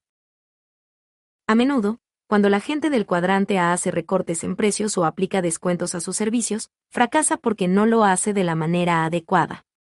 Me refiero a que el resto del negocio no se modifica y las otras áreas del triángulo de I continúan trabajando, de la misma forma. Por supuesto, eso no funciona. Una compañía construida para vender a precios altos, necesariamente morirá en cuanto los precios bajen demasiado, a menos de que los demás elementos integrantes se modifiquen para adecuarse. Detalle número 3. A la mañana siguiente Federal Express, ahora llamada FedEx, irrumpió en el mundo de los negocios con la promesa de entrega a la mañana siguiente. Este tipo de entrega fue un pequeño detalle que se convirtió en algo muy importante. FedEx es, hoy en día, un negocio multimillonario. Debido a la complejidad de sus operaciones globales, la compañía tuvo que abandonar su garantía de entrega a la mañana siguiente. Sin embargo, la promesa continúa siendo parte del ADN y de la misión de la empresa. Detalle número 4. Hoy te mereces un descanso. La gente de McDonald's sabe lo que es ser padre de niños pequeños y, y por eso, mantener a un pequeño contento es otro detalle que cuenta. Yo jamás he visto a un niño de mal humor en McDonald's, por el contrario, los veo felices y a sus padres tranquilos. Siempre que escucho a los nutriólogos quejarse de lo mala que es la comida de McDonald's para los niños, me queda claro que no entienden cuál es el objetivo de la empresa y por qué es tan exitosa. Ir a McDonald's no tiene nada que ver con la comida, se trata de que los niños estén contentos y los padres tengan un descanso. Y para retomar la campaña más reciente de la empresa, te diré que, me encanta. Si volvemos a revisar el triángulo de I, te darás cuenta de lo fabulosos que son los sistemas globales de McDonald's. Cada vez que una persona se para frente a un mostrador de McDonald's y dice, quiero una Big Mac, papas medianas y una coca, todo el triángulo de I comienza a trabajar de manera hipereficiente. De inmediato, hamburguesa, papas y coca, es decir, el producto, surgen de fuentes de todo el mundo y se te entregan en menos de cinco minutos. Si eso no es un milagro, entonces no sé de qué estoy hablando. Por si fuera poco, esa misma precisión y eficiencia se duplican de manera global en ciudades y pueblos de todo el mundo. Todo eso es posible en los sistemas del Triángulo DI. De hecho, si alguna vez quieres entender el poder del triángulo DI, solo ve al McDonald's más cercano y siéntate ahí una hora. Imagina los millones de empleados que se requieren para que el triángulo funcione. Entregarle a los clientes lo que quieren, mantener felices a los niños y a los padres tranquilos, todo en menos de cinco minutos y en todo el mundo. Es algo que una persona del cuadrante A no puede hacer sola, porque para eso se requieren millones de empleados. Personalmente, lo veo como una maravilla. En el momento en que ordenas tus alimentos, entran en acción los bollos que provienen de campos de trigo y panaderías de todo el mundo toneladas de papas se cortan y preparan para ser fritas. La carne se corta, se muele, se convierte en pasta y se deja lista para cuando tú la quieras. La coca está disponible con su burbujeante y dulce sabor. McDonald's es un excelente ejemplo de un eficiente negocio global del cuadrante D, que conoce muy bien a sus clientes. Ese pequeño detalle es lo más grande de esta empresa. Sabe lo que sus clientes quieren. Donald entiende muy bien a qué me refiero con todos estos ejemplos porque él se ha mantenido fiel al detalle que se convierte en un gran elemento de cada negocio. Cada vez que una persona se queda en un Hotel Trump, que compra una de sus propiedades o juega 18 hoyos en uno de sus campos de golf, adquiere el dinero, la sensualidad, la fama y el poder de su corporación. Así es la marca de Donald, es su promesa. Es ese detalle que hace la diferencia. Donald convierte los detalles en algo mayor, mucho mayor. Todo es importante para sus clientes, y en conjunto, brinda una gran experiencia. Detalle número 5. Sencilla y divertida en el caso de la compañía Padre Rico. El pequeño detalle es hacer que la educación financiera sea sencilla y divertida. Mucha gente se queda paralizada cuando se habla de dinero, finanzas e incluso números te puedo decir que la mayoría de los competidores de Padre Rico son demasiado solemnes y aburridos. Son como dictadores que te señalan con el dedo mientras te ordenan. Corta tus tarjetas de crédito, ahorra dinero y vive debajo de tus posibilidades. Tratan a los adultos como niños y les dicen qué hacer en lugar de educarlos. Te dicen que debes vivir debajo de tus posibilidades porque es muy sencillo sugerirlo, pero ¿quién querría hacer algo así? Yo no. En mi opinión, vivir por debajo de tus posibilidades equivale a matar tu espíritu, y creo que la mayoría de la gente es como yo, preferirían expandir sus medios antes que vivir por debajo de ellos. Después de la crisis financiera mucha gente se enteró de que los consejos que ofrece mi competencia son bastante malos. Y, de hecho, quienes lo siguieron, en lugar de volverse ricos, terminaron perdiendo todo su dinero. Ahora, esos mismos competidores ofrecen asesoría acerca de cómo recuperarse y actuar después del descalabro. Francamente no creo que tengan algún detalle que los haga grandes. Lo que sé es que el pequeño detalle de la compañía Padre Rico es convertir la educación financiera en algo sencillo y divertido. Muchos se preguntan por qué Donald y yo hicimos equipo en 2006 para escribir nuestro primer libro, Queremos que seas rico. Porque notamos que se avecinaba un gran problema, la desaparición de la clase media. En ese libro se lo advertimos a todo mundo en términos muy sencillos. Queríamos que la gente se volviera rica porque no nos agradaba la idea de que terminara siendo pobre. A medida que desaparece la clase media, solo quedan dos opciones, ser rico o pobre. Nosotros queremos que seas rico, ahí también radica la importancia de este libro. En él estamos tratando de explicarte, en términos muy sencillos, de qué manera puedes construir un exitoso negocio con el toque de Midas para que no termines como mis amigos, el restaurantero, la agente de bienes raíces y el doctor. Detalle número 6.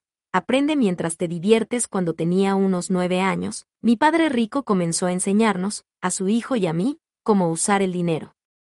Lo hizo ayudándose del juego Monopolio. Padre Rico logró que el aprendizaje fuera divertido, desafiante e interesante. Actualmente soy un hombre rico porque, cuando fui niño, me divertí mucho jugando Monopolio. En 1984, el año que decidí dejar de manufacturar carteras, me convertí en maestro de negocios, inversión y actividades empresariales. Comencé haciendo uso de muchos juegos diferentes. Kim y yo pasamos 10 años adquiriendo experiencia en el uso de juegos como herramientas educativas. Más adelante, en 1996, antes de que se publicara el libro Padre Rico, Padre Pobre, lanzamos nuestro juego de mesa Cashflow 101.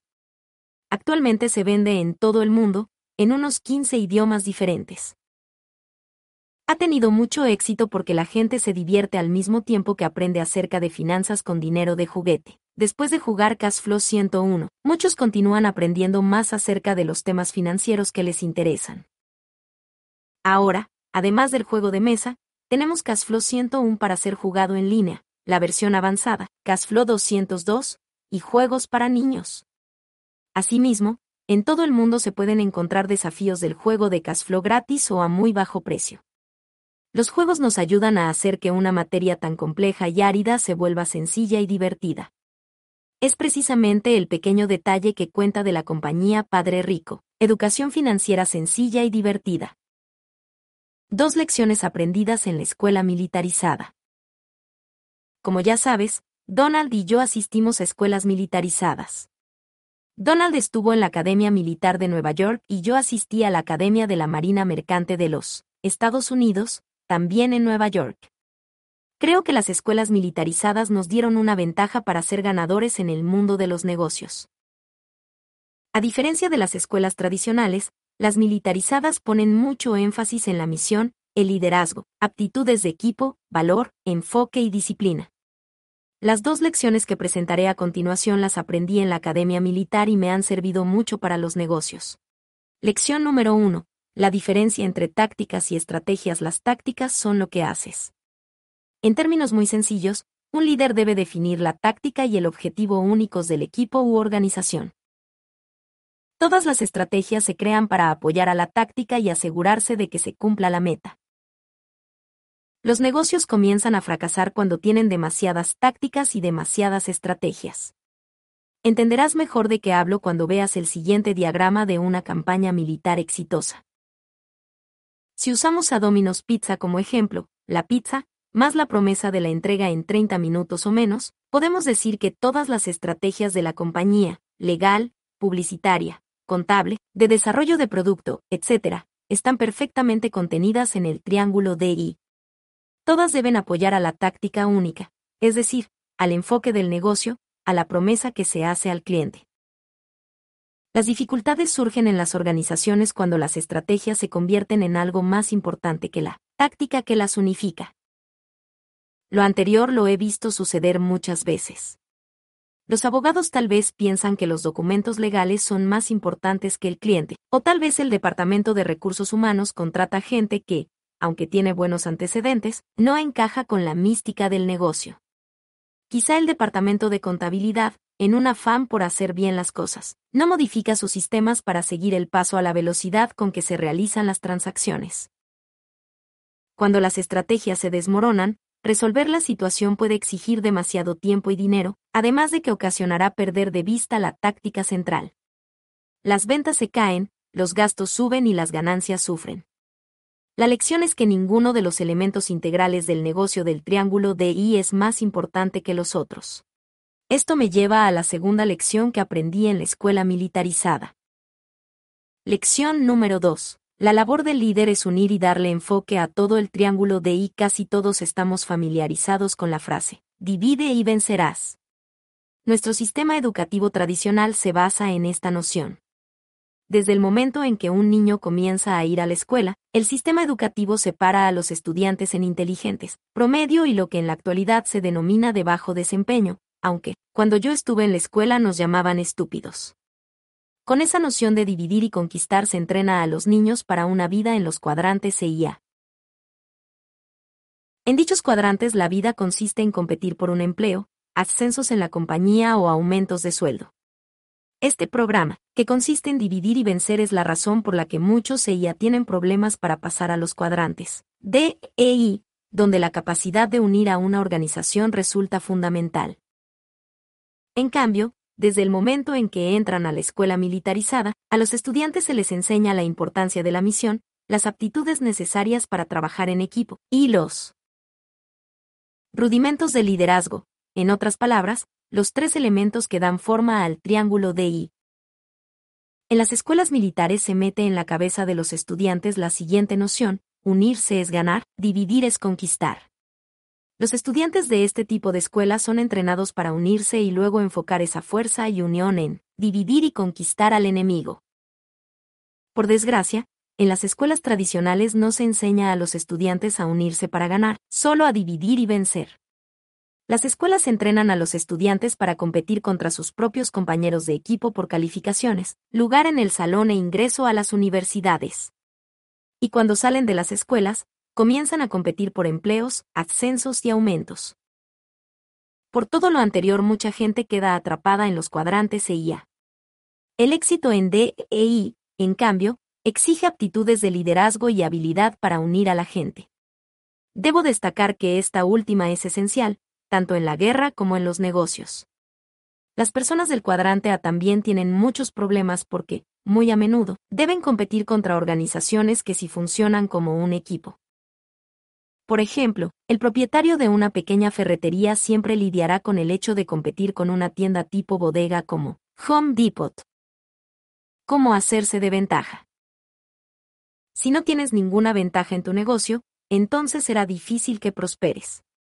La ventaja debe cimentarse en los pequeños detalles que cuentan. Ahora compartiré cuáles son, en mi caso, esos pequeños detalles que, además de darme ventaja, me ayudaron a desarrollar el toque de Midas. Creo que podrían hacer lo mismo por ti. Adquiere aptitudes de liderazgo. La Academia de la Marina Mercante de Estados Unidos entrena a sus estudiantes para ser líderes desde que entran a la escuela hasta graduarse. Todos los días sin excepción. Ader. Pasados seis años en la Infantería de Marina como oficial y piloto, también me brindó un excelente entrenamiento y la posibilidad de desarrollar liderazgo para los negocios. Aunque no asistas a una escuela militarizada, puedes obtener aptitudes de liderazgo en el trabajo, los deportes y las actividades cívicas. El liderazgo es un proceso educativo que te desafía cotidianamente. Las personas que evitan el liderazgo y las responsabilidades que éste conlleva no serán buenos empresarios con el toque de Midas. Además, recuerda que la transición del cuadrante A a los D e I exige aptitudes de líder. Aprende a vender e invertir en 1973. Cuando regresé de Vietnam, decidí seguir los pasos de mi padre rico, y no los de mi padre pobre. Todavía me quedaba un año más antes de terminar mi contrato con el Cuerpo de Infantería de Marina, pero mi padre rico me aconsejó comenzar a prepararme para los cuadrantes A, D, E, E, I. En lugar de volver a la escuela para obtener una maestría, Tal como me recomendó mi padre pobre, padre rico me sugirió tomar un sendero educativo muy distinto porque, según él, las aptitudes que se requieren para los cuadrantes de EI son otras. Me recomendó que aprendiera a vender e invertir en bienes raíces antes de dejar la marina. Tenía dos razones para ello. La primera era que los empresarios deben poder venderles a sus clientes, empleados e inversionistas. Si un empresario no puede vender, entonces el negocio comienza a tener problemas financieros. La segunda, era que los inversionistas de bienes raíces deben aprender a manejar y a aprovechar la deuda para obtener ganancias. La habilidad de usar deuda me prepararía para el cuadrante I. Por todo lo anterior, en 1973 me inscribí a mi primer curso de inversión en bienes raíces. En 1974 dejé el cuerpo de infantería de Marina y me uní a la corporación Xerox para aprender a vender. Trabajé ahí cuatro años y renuncié hasta que logré convertirme en el mejor vendedor de la compañía. Estos dos programas educativos me han hecho multimillonario una y otra vez, pero no son el tipo de aptitudes que enseñan en las escuelas. Contrata a un entrenador. Las tres cosas más importantes para mí son salud, riqueza y felicidad. Por lo tanto, tengo un entrenador para cada una de ellas. Sé que pagar un entrenador puede ser difícil, en especial si andas corto de dinero. Pero si quieres ser un verdadero empresario, no puedes darte el lujo de que el dinero se convierta en un obstáculo. En lugar de decir, no puedo pagar un entrenador, echa mano de tu creatividad para lograrlo. Esto es de particular importancia para las cosas que son relevantes en tu vida. Si yo hubiera permitido que mi pensamiento, no puedo pagarlo, me detuviera, ahora sería pobre e infeliz, y carecería de salud. No trabajes por dinero sé que esta frase podrá sonar muy extraña a la mayoría de la gente. Sin embargo, encierra los secretos para obtener una tremenda riqueza. Si ya leíste Padre Rico, Padre Pobre, tal vez recuerdes que la primera lección de mi Padre Rico fue, los ricos no trabajan para obtener dinero. La gente de los cuadrantes EIA tienen muchas dificultades con el dinero porque trabajan para obtenerlo. Tal vez te estés preguntando, bueno, y si no debo trabajar por dinero, entonces ¿por qué debo trabajar? ¿Cómo voy a comprar alimentos y pagar la renta? Excelentes preguntas. Ahora te daré la respuesta. Las personas de los cuadrantes de EI ganan muchísimo dinero porque trabajan para construir, comprar o adquirir activos. El estado financiero que se muestra a continuación explica la diferencia. Los activos incluyen negocios, marcas, patentes, marcas registradas, bienes raíces, activos de papel y commodities. Cuando trabajas para obtener activos en lugar de dinero, estás enfocándote en ese pequeño detalle que puede ser la gran diferencia en la vida de un empresario. Es lo que te confiere ventaja porque los activos siempre te continúan pagando, trabajes o no y, además, activos múltiples pueden pagar de manera simultánea. Así es como se debe construir la riqueza. Recuerda que si trabajas para obtener dinero, tendrás que laborar por cada hora que quieras que te paguen, y eso no te ayuda a construir riqueza. Habilidades que debes dominar. En este libro he mencionado varias veces el cuadrante del flujo de dinero o efectivo. También he dicho que, para tener éxito en cada sección del cuadrante, se requiere de distintos tipos de habilidades. Para alcanzar la excelencia en el cuadrante necesitas varios títulos avanzados y una fuerte capacidad para subir por el escalafón empresarial. Pero si quieres ser empresario, necesitarás de otras aptitudes para pasar con éxito del cuadrante A al D y al primero. Si llegas a dominarlas todas, entonces podrás ganar. De otra manera, jamás crecerás. Aptitudes para el cuadrante A. Ningún empresario al que no le guste vender, tendrá logros. Los empresarios deben vender, porque las ventas son uno de esos pequeños detalles que se vuelven muy importantes. Aptitudes para el cuadrante D los empresarios deben saber cómo expandir sus negocios a través de sistemas. Por ejemplo, McDonald's se expandió por medio del sistema de franquicias. Padre rico por el sistema de licencias. Si detectas de qué manera te puedes expandir, entonces conseguirás apalancamiento para tu actividad empresarial. Aptitudes para el cuadrante, y los empresarios deben saber cómo captar recursos. Un verdadero empresario jamás puede decir, no me alcanza el dinero o no tengo dinero. Cada vez que el inversionista de bienes raíces pide dinero a un prestado a un banco para invertir en una propiedad, en realidad está captando capital. Cuando el empresario aprende a vender en el cuadrante A, a expandir negocios en el cuadrante D y a reunir capital en el cuadrante, entra en un ámbito que muy poca gente conoce. Si tú realmente hablas con seriedad respecto a convertirte en empresario, entonces debes tener un entrenamiento en ventas, buscar los sistemas para expandir tu negocio y aprender a invertir en bienes raíces usando deuda. A tu manera.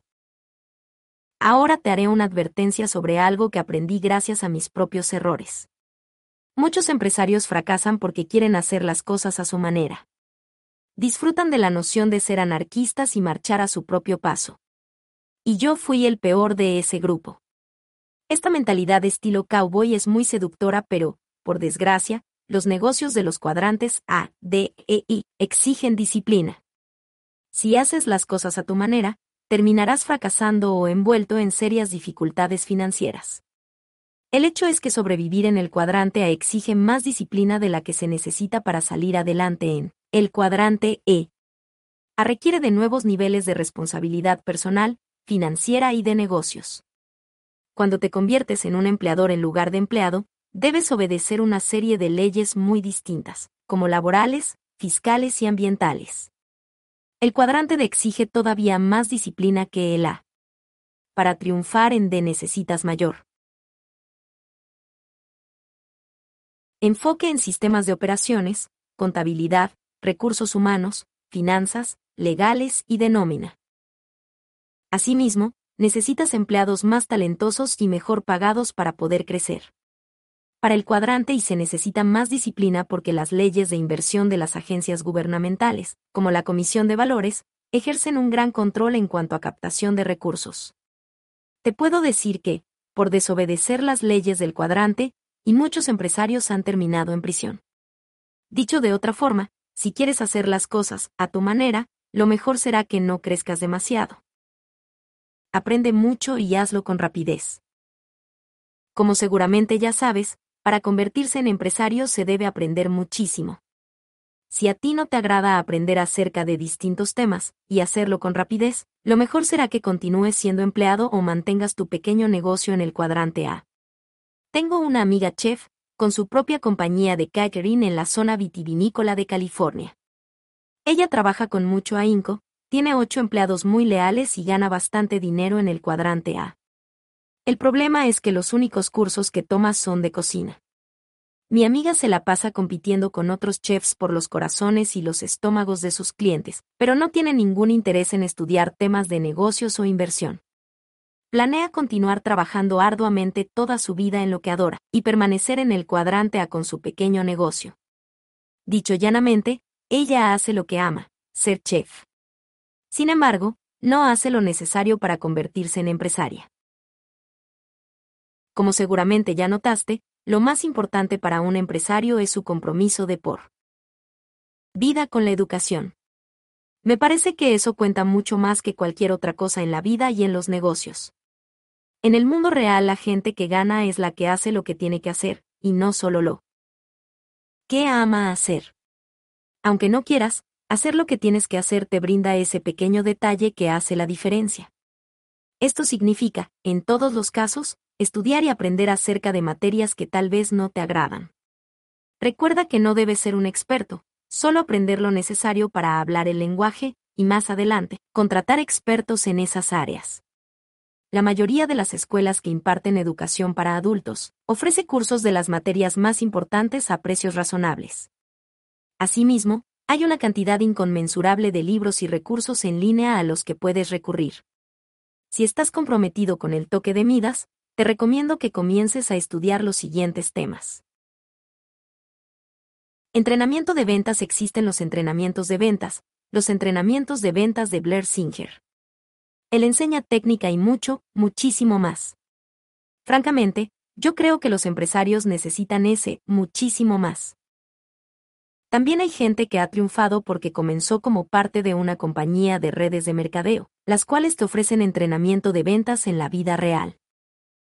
Derecho de negocios elemental es muy útil tener un conocimiento básico acerca de la ley y de la manera en que impacta tu negocio en áreas como propiedad intelectual, aspectos laborales, ambientalismo, impuestos y contratos. Esto te ahorrará mucho dinero y dolores de cabeza. Claro, tampoco significa que no necesitarás un abogado, pero, por lo menos, podrás entender de qué se está hablando cuando se traten estos temas. Contabilidad básica yo siempre enseño acerca de la importancia del estado financiero y el balance general. Creo que es un buen comienzo. Un curso básico de contabilidad te enseñará a iniciar tu negocio con el pie derecho o a organizarte si ya tienes uno. Te repito que, de todas maneras, necesitarás un contador profesional. Marketing y publicidad antes de invertir en actividades de marketing y publicidad, trata de aprender lo más posible por ti mismo. Hay mucha información disponible, tanto en cursos como en libros e Internet. Red, Internet y trabajo en redes sociales toma clases y mantente actualizado en los avances más recientes. Esta es un área que cambia constantemente y, para mantenerte al tanto, debes informarte todos los días. Aptitudes para tratar con otras personas Únete a organizaciones y grupos de trabajo en redes que practican las aptitudes elementales para el trato con la gente. Debes ser capaz de lidiar con distintos tipos de personas y aprovechar sus habilidades en los negocios. Inversión técnica toma cursos de inversión técnica. También se le conoce como intercambio de futuros. Un empresario debe saber cómo hacer dinero, tanto en mercados alcistas como en bajistas, porque la noción de que los mercados siempre van a la alza es demasiado ingenua. Recuerda que no se trata de convertirse en el mejor estudiante de la clase en estas materias. Solo aprende de qué manera interactúan en los negocios. No tienes que tomar todos los cursos al mismo tiempo. Solo dedícate a aprender de forma continua sobre estas materias durante un buen periodo de tu vida. Recuerda que tu compromiso permanente con el aprendizaje es ese pequeño detalle que hace la diferencia. Todos conocemos gente que, supuestamente, está interesada en seguir aprendiendo, pero no cumple su promesa. Asimismo, no olvides que la actividad empresarial tiene muy poco que ver con la escuela en que estudiaste. El éxito llega a los empresarios que continúan aprendiendo, aún después de salir de la escuela. Comentarios sobre la generosidad. Contrariamente a la creencia popular, llegar a ser rico en los cuadrantes de E y exige una generosidad que no se encuentra en los cuadrantes E y A. Los D, E y tienen que ser, forzosamente, generosos para triunfar los C y los A, no. Si eres D, debes estar dispuesto a ayudar a que mucha gente se vuelva rica antes que tú. para ser rico en el cuadrante y, por otra parte, tienes que estar dispuesto a compartir tu riqueza con otros inversionistas. Si no eres una persona generosa, tal vez debas comenzar a enfocarte en tu desarrollo personal porque, si quieres tener el toque de Midas, es necesario que desees hacer que otra gente gane dinero y participe de las enormes ganancias que tendrás. Una última reflexión. Si yo hubiera sabido cuánto tendría que aprender, tal vez jamás habría comenzado una carrera como empresario porque, ser empleado, es más sencillo. En retrospectiva, sin embargo, volverme empresario ha representado uno de los mejores programas educativos que jamás he tenido. Y además, todavía sigo aprendiendo. ¿Qué sí vale la pena? Por supuesto. A pesar de lo arduo que ha sido y seguirá siendo el proceso, creo que ha sido muy gratificante. Además, ser empresario me ha brindado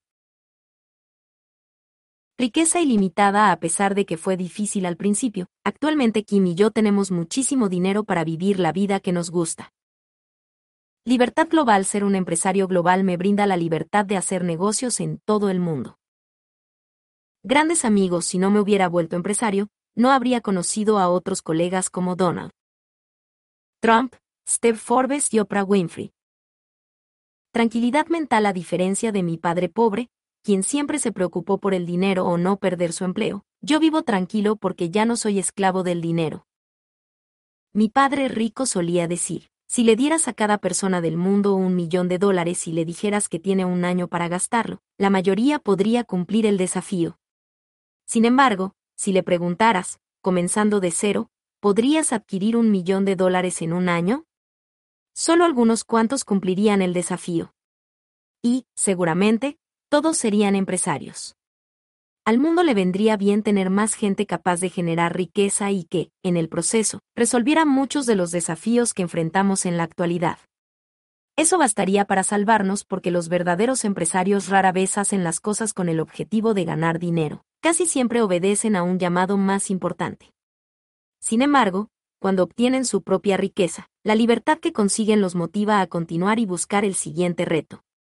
Yo sé que, si perdiera todo mi dinero, podría volver a hacerlo y continuar con mi misión. A. Mucha gente le puede parecer que el conocimiento no es importante, sin embargo, para mí representa un gran poder. Deseo de corazón que tú también obtengas ese poder. Lujo y detalles, ese pequeño algo que puede significar muchísimo. Donald Trump. La Torre Trump estaba a punto de ser terminada, pero yo aún no sabía cómo nombrarla. Le dije a un amigo que se me había ocurrido bautizarla como Torre Tiffany debido a su cercanía a la joyería, del mismo nombre pero entonces él me preguntó por qué pensaba usar el nombre de alguien más en vez del mío, y me pareció que tenía razón. Había cierta literación entre las dos palabras y, y finalmente, se convirtió en la Torre Trump. Ese pequeño detalle, casi un pensamiento trivial, se transformó en algo de mucha importancia a medida que mi nombre se hizo más conocido. Fue el comienzo de mi marca. En buena medida, Trump se convirtió en un nombre muy famoso debido a la atención que recibió la compañía por la torre. De cierta manera, yo estaba haciendo mi propia publicidad con un nombre y un punto de referencia geográfico. Nunca subestimes el poder de la publicidad, ni siquiera cuando se trate de una campaña modesta o de una vía poco usual.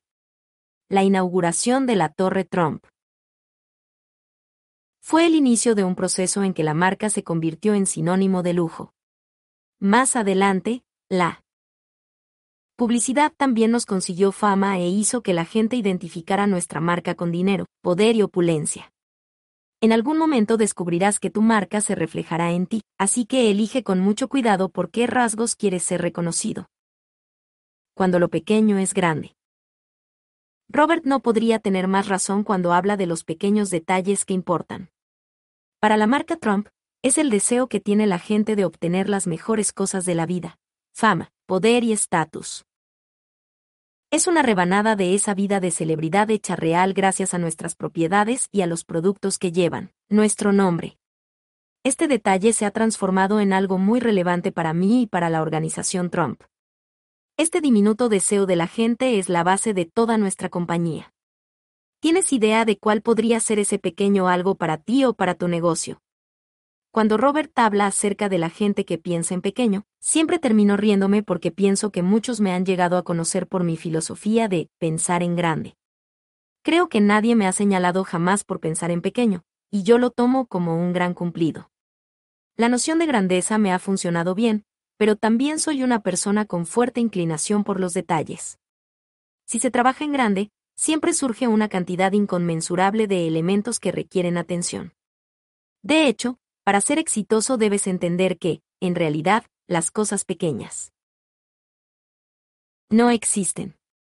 Todo importa, en especial cuando tienes una marca reconocida por su lujo. Como alguien. Dijo alguna vez, y yo lo he repetido, un pequeño agujero puede hundir a todo un banco. Robert ha declarado que si perdiera toda su fortuna, podría volver a amasarla, y eso representa poder para él.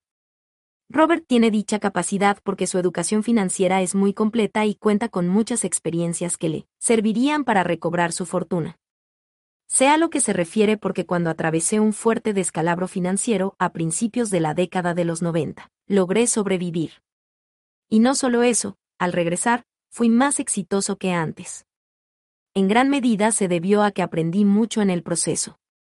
Evidentemente no me agradaría volver a pasar por esa experiencia, pero ahora entiendo que, en ese momento, tuvo una razón de ser. Allen Beiselberg, mi director de finanzas, ha estado conmigo durante 30 años y siempre recomienda operar el negocio día a día, como si se atravesaran tiempos difíciles siempre. A mí me parece una buena forma de ser precavido. Cuando lo grande es grande. Si piensas en grande, de manera automática producirás más detalles porque son un elemento imprescindible de los proyectos a gran escala. Digamos que son los escalones hacia la alta calidad y una estructura sólida. Ya había mencionado que siempre pienso en términos de construcción, por eso creo que, al comenzar tu negocio, debes hacer un plano. ¿Tu plano es pequeño? ¿Se puede expandir? ¿No sería mejor comenzar con un plano grande de una buena vez? Hace mucho tiempo alguien transcribió una frase mía, si de todas maneras vas a pensar, mejor piensa en grande desde el principio. Como mi objetivo era construir rascacielos, mi visión debía ser enorme. Supongo que por eso me parece lo más natural hacerlo. Robert dice que hay una gran diferencia entre los pequeños detalles que cuentan y pensar en pequeño. Creo que está en lo cierto. Cuando estaba construyendo la Torre Trump, mi padre no. Podía entender por qué quería usar vidrios y los ladrillos siempre le habían funcionado muy bien a él. Y, además, eran menos costosos pero es que yo tenía la visión de una torre muy ligera y elegante, y el vidrio era uno de los detalles que la harían un edificio hermoso y original. Mi padre se sintió orgulloso y quedó muy impresionado cuando inauguramos la torre y vio que muchos de los artículos que se escribieron sobre ella la alabaron con delirio, pero, antes de eso, jamás hubo manera de convencerlo de que el vidrio funcionaba mejor que los ladrillos. Por eso tuve que aferrarme a mi visión. Yo tenía una imagen completa en mi mente y no pensaba modificarla. Además, esa imagen implicaba construir el mejor edificio de Manhattan. De la misma manera en que la gente de Domino supo que la gente quería su pizza pronto, yo me di cuenta de que había personas que anhelaban un entorno lujoso y servicio excepcional y personalizado. Estaba convencido de que, si prestaba atención a las pequeñas cosas, a los detalles, podría cubrir esos anhelos. Todas las imágenes panorámicas están repletas de detalles. En cada sinfonía importante hay un asombroso número de instrumentos y detalles que, sumados, producen un sonido increíble.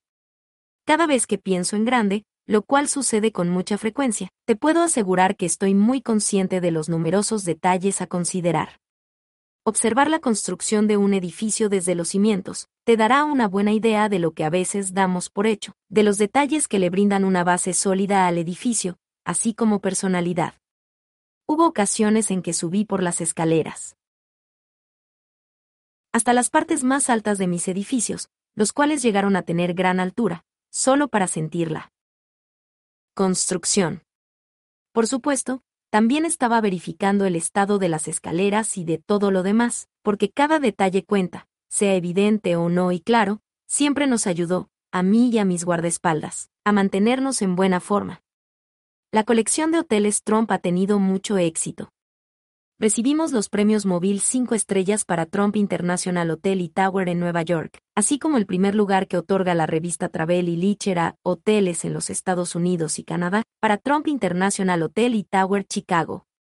Nuestro hotel en Soho, Nueva York, conocido como Trump Soho, entró a la lista que hace esta publicación de los mejores hoteles nuevos.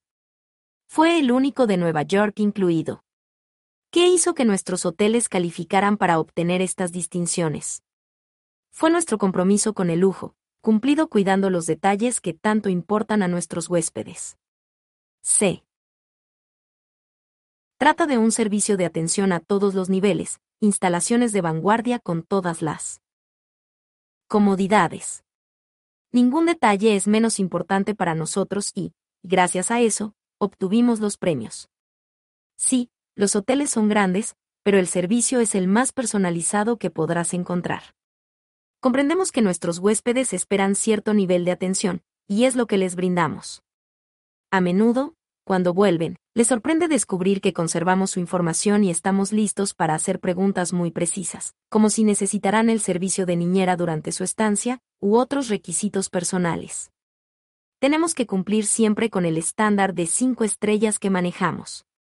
Te repito que ningún detalle es menor o de poca importancia. A la gente le causa asombro enterarse de que, cada semana, yo mismo firmo los cheques que entrego. Te imaginarás que son montones. Pero creo que es una de esas pequeñas cosas que importan porque me gusta saber a dónde va mi dinero. Una vez pagué por un trabajo que, por alguna razón, me pareció demasiado costoso. En aquel tiempo yo no firmaba los cheques que cubrían ese aspecto y, por lo tanto, me enojé mucho con la gente que supervisaba dicho trabajo. Le dije a varios empleados, de ahora en adelante, quiero firmar cada cheque personalmente. En el instante que implanté esa medida, mis costos bajaron automáticamente 15%, sin realizar ninguna negociación. Por eso ahora firmo todo. Libros y rascacielos. Tomando en cuenta el alcance de mis proyectos, la gente a veces me pregunta por qué invierto mi tiempo en escribir libros. Francamente no creo que escribirlos sea una empresa menor porque, al igual que Robert, valoro mucho la educación.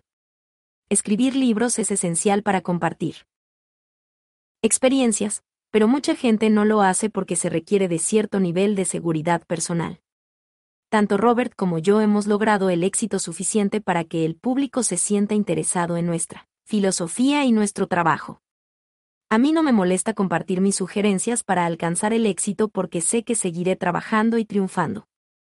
Los libros funcionan como herramientas para el aprendizaje, aunque se ven pequeños cuando se les compara con campos de golf y rascacielos, también pueden ser muy influyentes. Un buen ejemplo de lo anterior es la manera en que mi primer libro, The Art of the Deal, publicado en 1987, afectó a Mark Burnett, a Robert y a Kim, su esposa. En ese entonces Mark vendía camisetas en Venice Beach, California, mientras tanto, Robert y Kim estaban luchando para sacar adelante el negocio que acababan de iniciar. Todos mencionaron que el libro causó un fuerte impacto. En ellos y los encaminó hacia el éxito. Estos son solo tres ejemplos de la forma en que un texto puede tener un impacto positivo en la gente. En el otoño de 2008, una ciudadana de Canadá me envió una copia de su periódico local. Vivía en Kamloops, British Columbia. En el periódico había una fotografía de un indigente sentado entre sus objetos personales y leyendo The Art of the Deal. La fotografía me motivó a ayudar a ese hombre a solucionar su problema inmediato. Al indigente le dijeron que yo había leído su historia, y él bromeó al respecto y preguntó si ya había llegado su cheque al correo. No sabía ni creía que le enviaría uno, pero así fue. Cuando se lo entregaron, dijo, me he quedado sin habla por primera vez en la vida.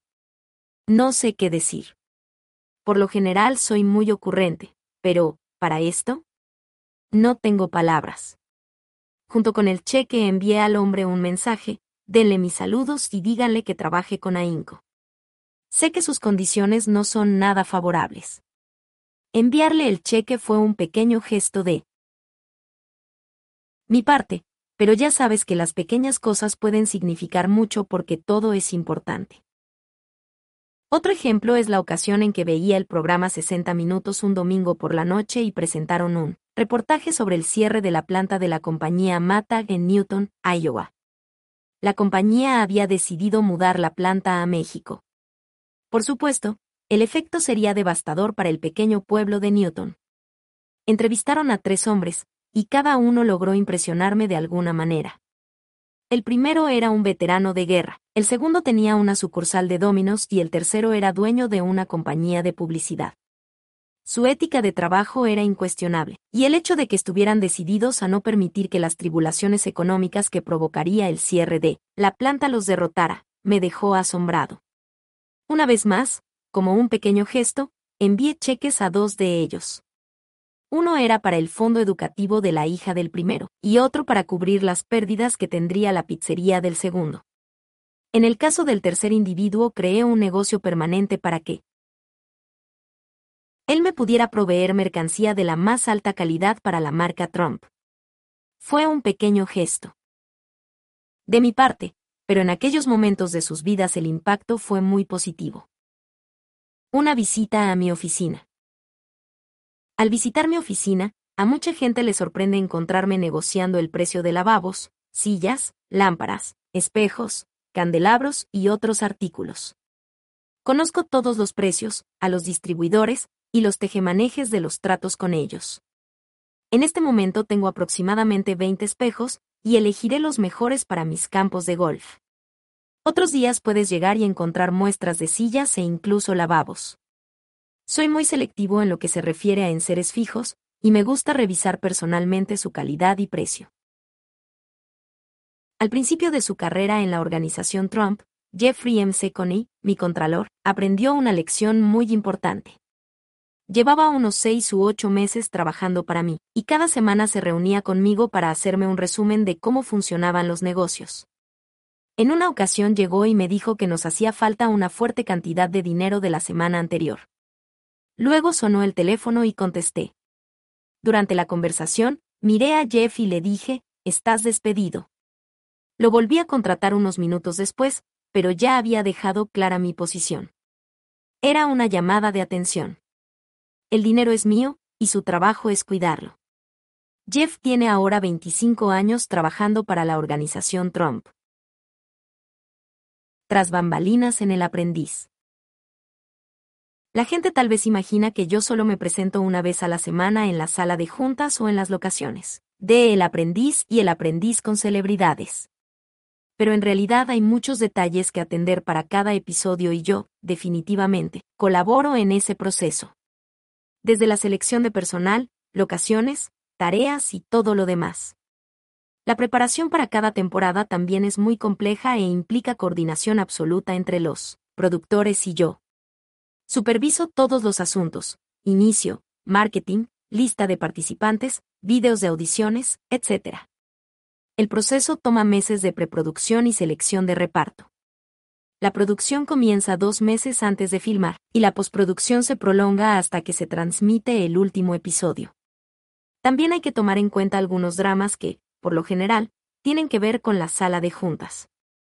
Una vez tuvimos una emergencia a las 6 de la mañana porque uno de los participantes fue sorprendido haciendo trampa. A veces las reuniones se prolongan hasta por cinco horas, pero ese tiempo se edita para el episodio. En una ocasión me presenté con una corbata negra porque, terminando, asistirá a una reunión formal. A través de los años he aprendido a realizar distintas tareas de forma simultánea, y eso incluye concertar citas de negocios entre filmaciones del programa. Como buena parte se hace en la Torre Trump, me resulta muy sencillo ir a mi oficina y regresar. De hecho, a veces el equipo filma ahí mismo, por lo que ya estamos muy acostumbrados a las cámaras y seguimos trabajando como si nada. Hay algunos detalles que requieren tiempo y reflexión, pero el público lo desconoce porque no forma parte de la industria de la televisión. Gracias a que filmamos en Nueva York, contamos con una maravillosa selección de lugares, pero debemos tomar en cuenta factores como permisos, clima, tránsito y transporte entre muchos otros. Yo no solo me aparezco por ahí, durante la temporada de Filmación tengo que lidiar con una infinidad de detalles y trabajar al lado de Mark Burnett, hombro. Con hombro. Cuando comienza la temporada debemos considerar que necesitaremos publicidad, y eso significa presentaciones en televisión y entrevistas. Es un proceso permanente y, como ya mencioné, no descuidamos ningún detalle. En una ocasión, me dirigía a dar un discurso ante 10.000 personas, y ahí aprendí la importancia de los pequeños detalles. Fue en las primeras etapas de mi carrera como orador, y recuerdo que le pregunté a mi chofer de qué iba a hablar. Se sorprendió muchísimo y me preguntó, Jefe, ¿no sabe? Hay miles de personas esperándolo. Le dije que estaba seguro de que lo recordaría, pero no logré tranquilizarlo. Entonces, en vez de asumir que el público era una enorme masa de gente, decidí pensar en él de manera individual y me pregunté qué le gustaría escuchar a cada quien. Así pues, en lugar de pensar en grande, comencé a enfocarme en la individualidad. Por supuesto, todo salió bien y el discurso fue un gran éxito. Me enfoqué en los antecedentes del público, no en los míos, y logré una armonía tangible. La fórmula me gustó y la continué usando en compromisos subsecuentes, por lo que creo que puede funcionar como una ayuda visual para todos aquellos que temen hablar en público. El izamiento de la bandera el Trump National Golf Club Los Ángeles, mi campo de golf en California, está exactamente frente al Océano Pacífico. Cuando terminé de construirlo decidí izar una bandera de Estados Unidos en la propiedad.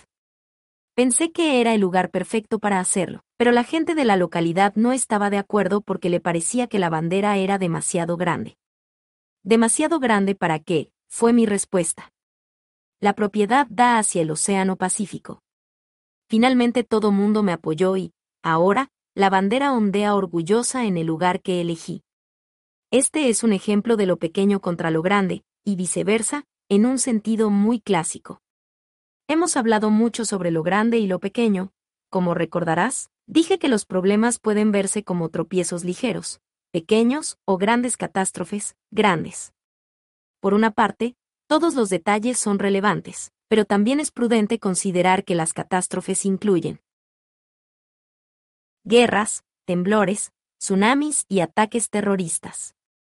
Debemos hacer este ejercicio para que nuestra perspectiva se mantenga intacta. Nuestro coeficiente intelectual nos permite identificar las dimensiones en cada caso. Si de pronto notas que las ganancias se desploman, de ninguna manera debes pensar en un detalle menor. Evidentemente, algo así es mucho más importante que negociar descuentos en lavabos. Por supuesto, tampoco se trata de un tsunami. Es un problema que puedes y debes afrontar, pero lo importante es que desarrolles la capacidad de definir prioridades. Control de cruceros. En una ocasión tenía programada una breve presentación en un yate con gente que estaba de crucero por Manhattan. Llegué por la tarde, hice algunos comentarios, y luego me reuní individualmente con algunos pasajeros. De pronto me metí tanto en la conversación que, cuando volteé, descubrí que habíamos dejado el muelle y viajábamos por el río Hudson. Nadie me notificó la salida, y eso no me agradó en absoluto porque no tenía planeado pasar tres horas dándole la vuelta a Manhattan. Sin embargo, como no tenía muchas opciones, decidí relajarme y disfrutar las hermosas imágenes de la ciudad, así como de los agradables pasajeros. Fue una tarde muy grata e inspiradora. Manhattan, iluminada por la noche, es un espectáculo que vale mucho la pena ver desde el río. El detalle de no abandonar el yate a tiempo fue bastante grande, pero, aquella tarde, no me importó. Hablando de detalles. Otra habilidad muy importante es buscar terrenos, particularmente si eres desarrollador o empresario. Hablando de detalles. Recuerdo cuando obtuve la opción para comprar la propiedad donde ahora se encuentra el centro de convenciones, Charbits de Nueva York. Formé parte importante del desarrollo del centro, y sabía que, con mi compañía, podríamos construirlo con 110 millones de dólares.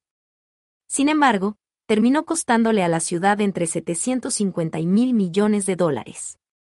Yo ofrecí hacerme cargo del proyecto sin costo alguno, pero rechazaron mi oferta, lo que representó una pérdida enorme para la ciudad y sus visitantes en varios niveles. Para empezar, el Costo fue ridículo, pero no más que el resultado. El Centro Harvitz, una de las propiedades más importantes de Manhattan, tiene una vista fluvial privilegiada. Sin embargo, construyeron el edificio de tal forma que la vista principal da a la calle, no al río. Quienquiera que haya hecho esto, no estaba pensando con claridad, o ni siquiera estaba pensando, para empezar. ¿Acaso les pareció que el río era un detalle menor y no tenía importancia? ¿Cómo pudieron pasar eso por alto? Es apabullante ver los resultados. Si uno se fija en el alcance de la propiedad y en todo lo que puede ofrecer, sencillamente no se puede soslayar el detalle del río. Tal vez hubo demasiada gente involucrada, pero un error así es difícil de creer. La historia de la Torre Trump, por otra parte, también trata como un detalle se tornó importante porque, como recordarás, sin saber que el edificio se convertiría en un icónico rascacielos de Nueva York, le di mi nombre. Yo estaba estableciendo mi marca como empresario, y ese pequeño detalle resultó fundamental para mi éxito futuro.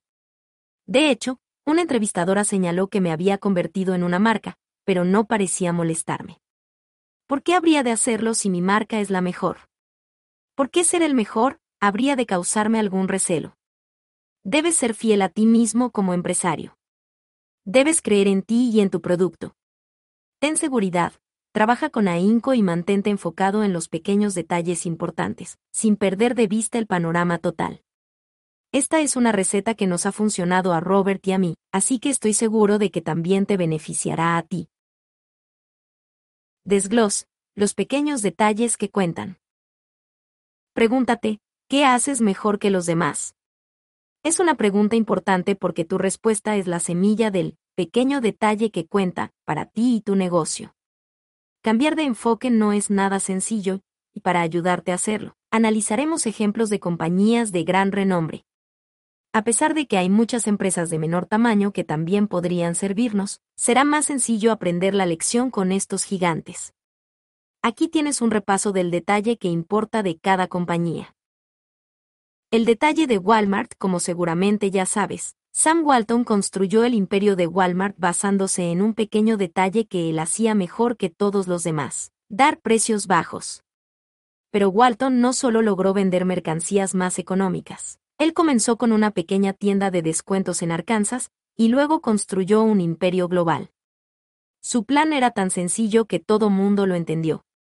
Por casi 20 años, la frase publicitaria de Walmart fue, siempre precios bajos, siempre. El 12 de septiembre de 2007 cambiaron su antigua frase a, ahorre dinero. Viva mejor. Es una forma distinta de destacar el pequeño detalle de la tienda. El detalle de Domino's Pizza Robert habló sobre el pequeño detalle que cambió por completo el negocio de la pizza. En 1960, en un mundo lleno de este platillo italiano, Tom Manahan compró, por 75 dólares de enganche y 500 mensuales, Dominic's Pizza, un pequeño restaurante en Ypsilanti, Michigan. En cuanto Tom entendió el negocio, comenzó a construir su empresa basándose en la promesa que todos conocemos, pizza en 30 minutos o menos, o es gratis. Uno de los jingles que tuvieron, decía, solo necesitas marcar este número y Domino's Pizza, llegará a tu domicilio. 30 minutos o es gratis. Domino's Pizza llega a tu domicilio, a partir de entonces, el negocio de la pizza cambió para siempre. El detalle de Mary Kay Cosmetics Mary Kayas fundó la compañía Mary Kay Cosmetics porque quería otorgar mayor poder a las mujeres. Mary solía decir, mi objetivo en la vida es ayudarle a las mujeres a entender lo maravillosas que son. A pesar de ser madre soltera, Mary Kay se pagó sus estudios universitarios. Tuvo éxito en el ámbito de las corporaciones estadounidenses, pero siempre se sintió frustrada por la forma en que los negocios limitaban a las mujeres. En 1960 comenzó Mary Kay Cosmetics con su hijo y 5 mil dólares de sus ahorros. En 2001, cuando falleció, tenía 475.000 consultoras en todo el mundo, que le representaban la cantidad de 2 mil millones de dólares en ventas. Mary también fue famosa por regalar autos Cadillac de color rosa a sus mejores vendedoras. De hecho, su compañía se convirtió en el mayor comprador corporativo de automóviles. tan solo en 1997 entregó 8.000 Cadillac rosados. El perfil de Mary ha sido presentado en documentales y revistas, y ella recibió incontables honores, entre los cuales destaca su inclusión en el Salón Nacional de la Fama de los Negocios de la revista Fortune. Baylor University la nombró la empresaria más importante de la historia, y también recibió el prestigioso premio Horatio Alger. Mary Kay fue una mujer muy religiosa y alguna vez dijo, Dios no tuvo tiempo suficiente para hacer un nadie. Solo creó un a alguien. Creo que Él nos brindó talentos a todos con la esperanza de que los hiciéramos. Florecer. Su pequeño detalle fue la habilidad para otorgarle mayor poder a las mujeres. El detalle de Facebook en 2004 Mark Zuckerberg lanzó Facebook desde su dormitorio en Harvard. Actualmente la compañía está valuada en miles de millones de dólares. Estando todavía en la preparatoria, Mark desarrolló un programa llamado Subnet, que servía para conectar el consultorio dental de su papá con la casa. Según él, su mayor interés es la apertura. Crear cosas que ayuden a las personas a conectarse y compartir lo que les interesa. A pesar de que hay mucha controversia acerca de Mark y los orígenes de Facebook, es innegable que él y su negocio han logrado vincular a la gente y ayudarla a compartir. Su pequeño detalle radica en la capacidad de conectar a la gente mejor que nadie. Ahora reflexionemos sobre estos negocios. En todos, los empresarios comenzaron con muy poco en el cuadrante estando ahí, nunca se dieron por vencidos y lograron construir sus negocios con base en ese pequeño detalle que cuenta. Luego edificaron imperios en el cuadrante de en cuanto se mudaron a este, los profesionales del cuadrante y comenzaron a buscar la oportunidad de darle su dinero a través de inversiones. Codicia versus generosidad. Mary Callas dijo, Dios no tuvo tiempo suficiente para hacer un nadie. Solo creó un alguien creo. Que Él nos brindó talentos a todos con la esperanza de que los hiciéramos florecer. Mary está hablando, básicamente, de todos nosotros. De cada empresario depende mirar hacia adentro de sí mismo y preguntarse, ¿cuál es mi don? ¿Qué puedo brindarle al mundo? El toque de Midas es sobre algo mucho más importante que solo comenzar un negocio para hacer dinero o volverse rico. Contrariamente a la creencia popular, los ricos no son codiciosos. Para volverse ricos, los empresarios deben ser generosos y compartir sus talentos con otros. Los empresarios con el toque de Midas no solo ofrecen un servicio o producto a sus clientes, también comparten el regalo de la riqueza y la prosperidad con la gente que trabaja en sus negocios. Estos empresarios crean la prosperidad y los empleos necesarios para una economía y un mundo estables.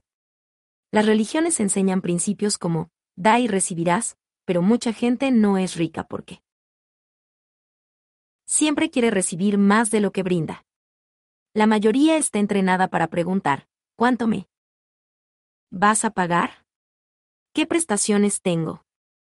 ¿Cuánto más ganaré si trabajo horas extras? ¿Cuántos días me dan de vacaciones? ¿Qué cantidad aportas a mi plan de retiro? ¿Qué hay de las ausencias por enfermedad? ¿Y los días libres? Los profesionistas del cuadrante podrían decir, mi tarifa es de 150 dólares la hora, más viáticos. No trabajo los fines de semana, no hago llamadas a casas. Sumando todas las horas que he trabajado en este proyecto, creo que merezco más dinero. No te podré ver durante un mes porque voy a estar muy ocupado. Esto sucede cuando la gente está entrenada para trabajar por dinero en lugar de hacerlo para servir a millones de personas.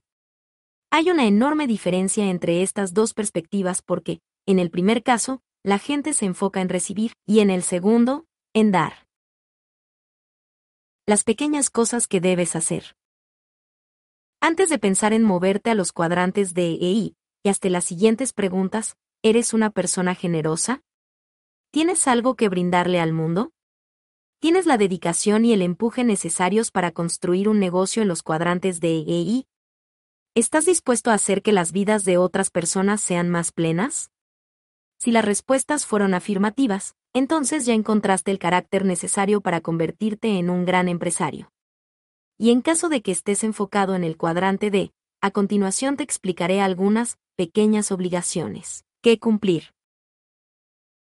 Obligación número 1. Ser un estudiante permanente de los negocios Muchos negocios pequeños se ven en aprietos porque el empresario no está realmente interesado en su compañía. Por lo general le llama más la atención su área de especialización. ¿Recuerdas al dueño del restaurante que se enfocaba en su oficio más que en el negocio? De eso precisamente hablo. Donald está interesado en sus proyectos de construcción, pero también en los negocios desde el punto de vista global. Sucede lo mismo con Robert. Muchos empresarios del cuadrante A, más que gente de negocios, son técnicos. Por ejemplo, los doctores son técnicos muy bien entrenados. Ellos pueden dedicarse a dar consultas privadas, pero su interés principal no es el negocio como tal, sino atender pacientes. Los doctores deben mantenerse actualizados leyendo publicaciones de medicina, no de negocios. Muchos doctores asisten, por rutina, a conferencias para continuar al tanto de las últimas prácticas y técnicas. Sin embargo, muy pocos asisten a conferencias de negocios o seminarios de inversión. El aprendizaje de por vida significa que los empresarios deben pasar tiempo con sus colegas y compartir y crecer, a partir de las experiencias de los demás. La organización de empresarios, Entrepreneurs Organization, es un gran lugar para reunirse y estudiar con otros empresarios. EO, por sus siglas en inglés, es una organización mundial con miembros en las ciudades más importantes. Quienes están inscritos en EO aprenden de manera constante mediante programas educativos intensivos para empresarios. Por medio de un valioso programa llamado Forum, los empresarios se reúnen una vez al mes en pequeños grupos y comparten experiencias y asuntos de negocios. Juntos resuelven problemas, ayudan a que compañías enteras y otras vidas salgan adelante. Muchas empresas de la red EO comenzaron en el cuadrante A, luego se movieron con éxito al cuadrante D con sus grandes negocios. La compañía Padre Rico también está desarrollando un ambicioso programa llamado GEO, siglas en inglés de Organización Global de Empresarios. Este programa se enfoca en la educación, experiencia y aptitudes que deben tener los empresarios para comenzar un negocio en el cuadrante A y luego crecer en los cuadrantes D, E, una de las ventajas de ser empresario es que tu negocio se convierte en tu propia escuela y laboratorio. Así que profundiza y comprométete a que tu viaje para aprender dure toda la vida. Fuera de serie, Outliers, The Story of Success, es un libro escrito por Malcolm Gladwell que todos los empresarios deberían leer. En Fuera de serie se explica por qué gente como Bill Gates y grupos como The Beatles llegaron más allá del éxito. También habla de por qué hay tan pocos éxitos de la noche a la mañana, genuinos. Gladwell asegura que, en realidad, somos producto de ventajas ocultas, oportunidades extraordinarias y legados culturales que dan forma a lo que somos y al éxito que alcanzamos. Me parece que es muy lógico detectar estos factores en nuestra vida y aprender todo lo que podamos de ellos. Ábrete a la variedad de experiencias, conviértete en un estudiante permanente de negocios, y serás más exitoso que la mayoría de los empresarios. Obligación número 2. Descubre quién eres. Cada empresario es único. Por ello, para construir un negocio y convertirlo en marca, es necesario que sepas quién eres. Otro libro que vale la pena estudiar es The Hero and the Outlaw, Building Extraordinary Brands Through the Power of Archetypes, de Margaret Mark y Carol S. Pearson. Este libro brinda a los empresarios una visión más íntima de ellos mismos y de sus negocios. En él se describen los arquetipos que existen en la mitología y en los negocios, y se sugiere que los empresarios y las marcas representan a dichos arquetipos. A continuación mencionaré algunos con sus respectivos lemas. Trata de identificar a qué grupo perteneces.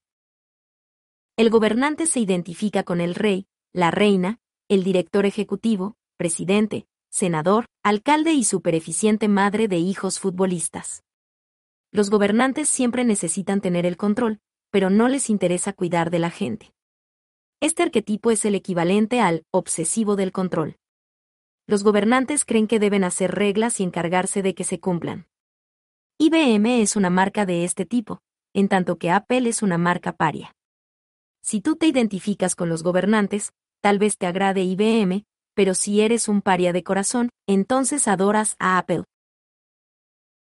El lema del gobernante es, el poder no lo es todo, sino lo único. El paria encuentra su identidad fuera de la estructura social que prevalece. Algunos parias son figuras románticas porque fueron fieles a valores más profundos y genuinos, a pesar de que eso los colocó fuera de la ley. Zorro y Robin Hood son parias buenos. Para quienes aman la libertad, los manifestantes de la Plaza Tiananmen también son parias buenos. Sin embargo, estos mismos manifestantes son considerados como nocivos por el gobierno chino. Muchos parias son rebeldes que protestan contra el sistema. Los parias Bonnie y Clyde fueron héroes estadounidenses románticos que se convirtieron en parte del folclore, pero, al mismo tiempo, fueron viles ladrones de bancos. Lo mismo sucede con Billy the Kid y Jesse James. John Wilkes Booth pensaba que la gente lo consideraría un héroe tras asesinar al presidente Lincoln, pero, en lugar de eso, se convirtió en el blanco de una de las cacerías humanas más sonadas de la historia. Mark Zuckerberg es definitivamente un paria. En 2010, Steven Levy, autor de Hackers, Heroes of the Computer Revolution, escribió que Zuckerberg se considera, con toda claridad, un pirata cibernético. Zuckerberg dijo, está bien encontrar el punto débil de las cosas para mejorarlas. Actualmente, Facebook organiza maratones para piratas cibernéticos, que, en realidad, son competencias de programación en que los concursantes resuelven problemas basados en algoritmos. Incluso tienen una Copa del Pirata Cibernético, en la que se compite para ganar premios. El arquetipo del paria adora romper las reglas. Creo que podría decirse que la mayoría de los empresarios tienen un pequeño paria en su interior. Hay una maravillosa película llamada Los Piratas de Silicon Valley, The Pirates of Silicon Valley.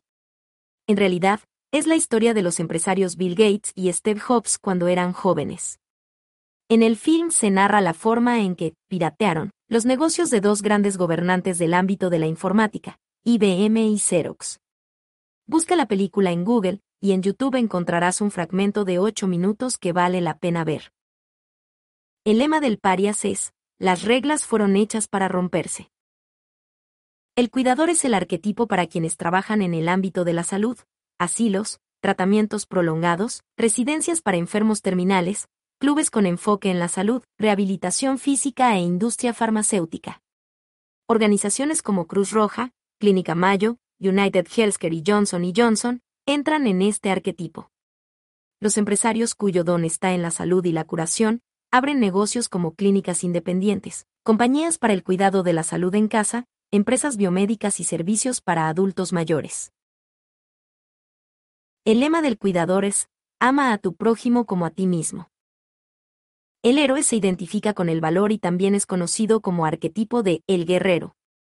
El ejército, la policía y los bomberos entran en esta categoría. Los SEAL de la Marina son, definitivamente, parte de este arquetipo, al igual que la policía de Nueva York. Después del 11 de septiembre de 2001, los bomberos se añadieron a la lista. El lema del héroe es, donde hay voluntad, existe un camino. El inocente se identifica con la pureza y la salvación. Iglesias y predicadores entran en este arquetipo, al igual que el ejército de salvación.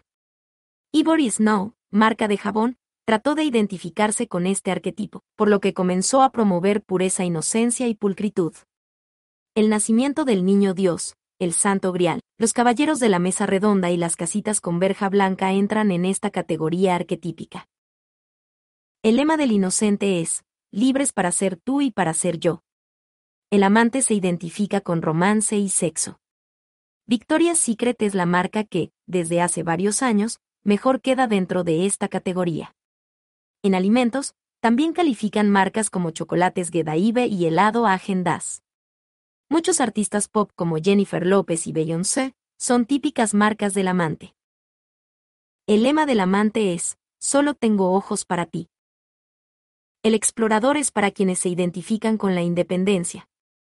Marcas como Patagonia Clothing Company y The North Face pertenecen a este grupo. Ciclistas de montaña, excursionistas, marineros y fanáticos de los viajes se alinean con este arquetipo. El lema del explorador es, no me limites. El bromista se identifica con la diversión. Desde luego, los comediantes pertenecen a este arquetipo comerciales de cerveza a menudo hacen uso del mismo para atraer a sus clientes.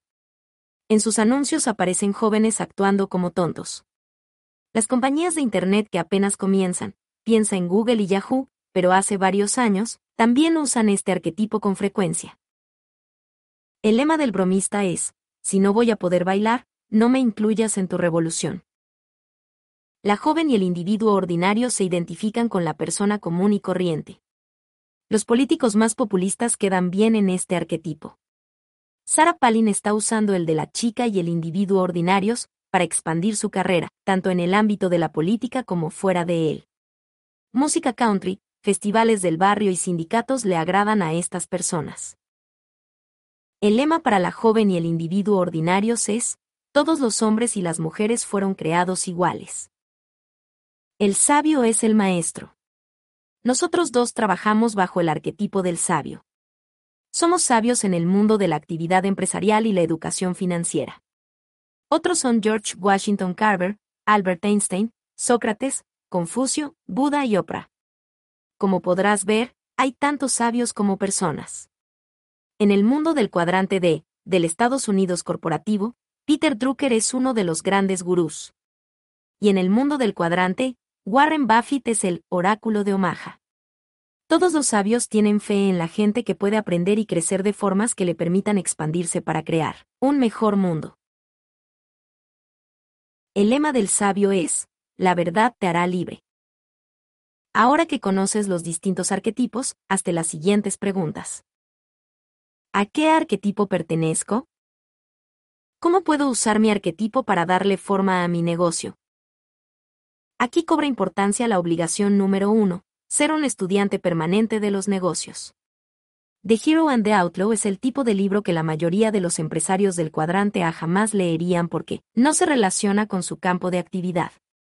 A menudo, el estudio de los negocios tiene que ver, más que nada, con la gente y el liderazgo, y el libro de Margaret Mark y Carol S. Pearson se enfoca precisamente en eso.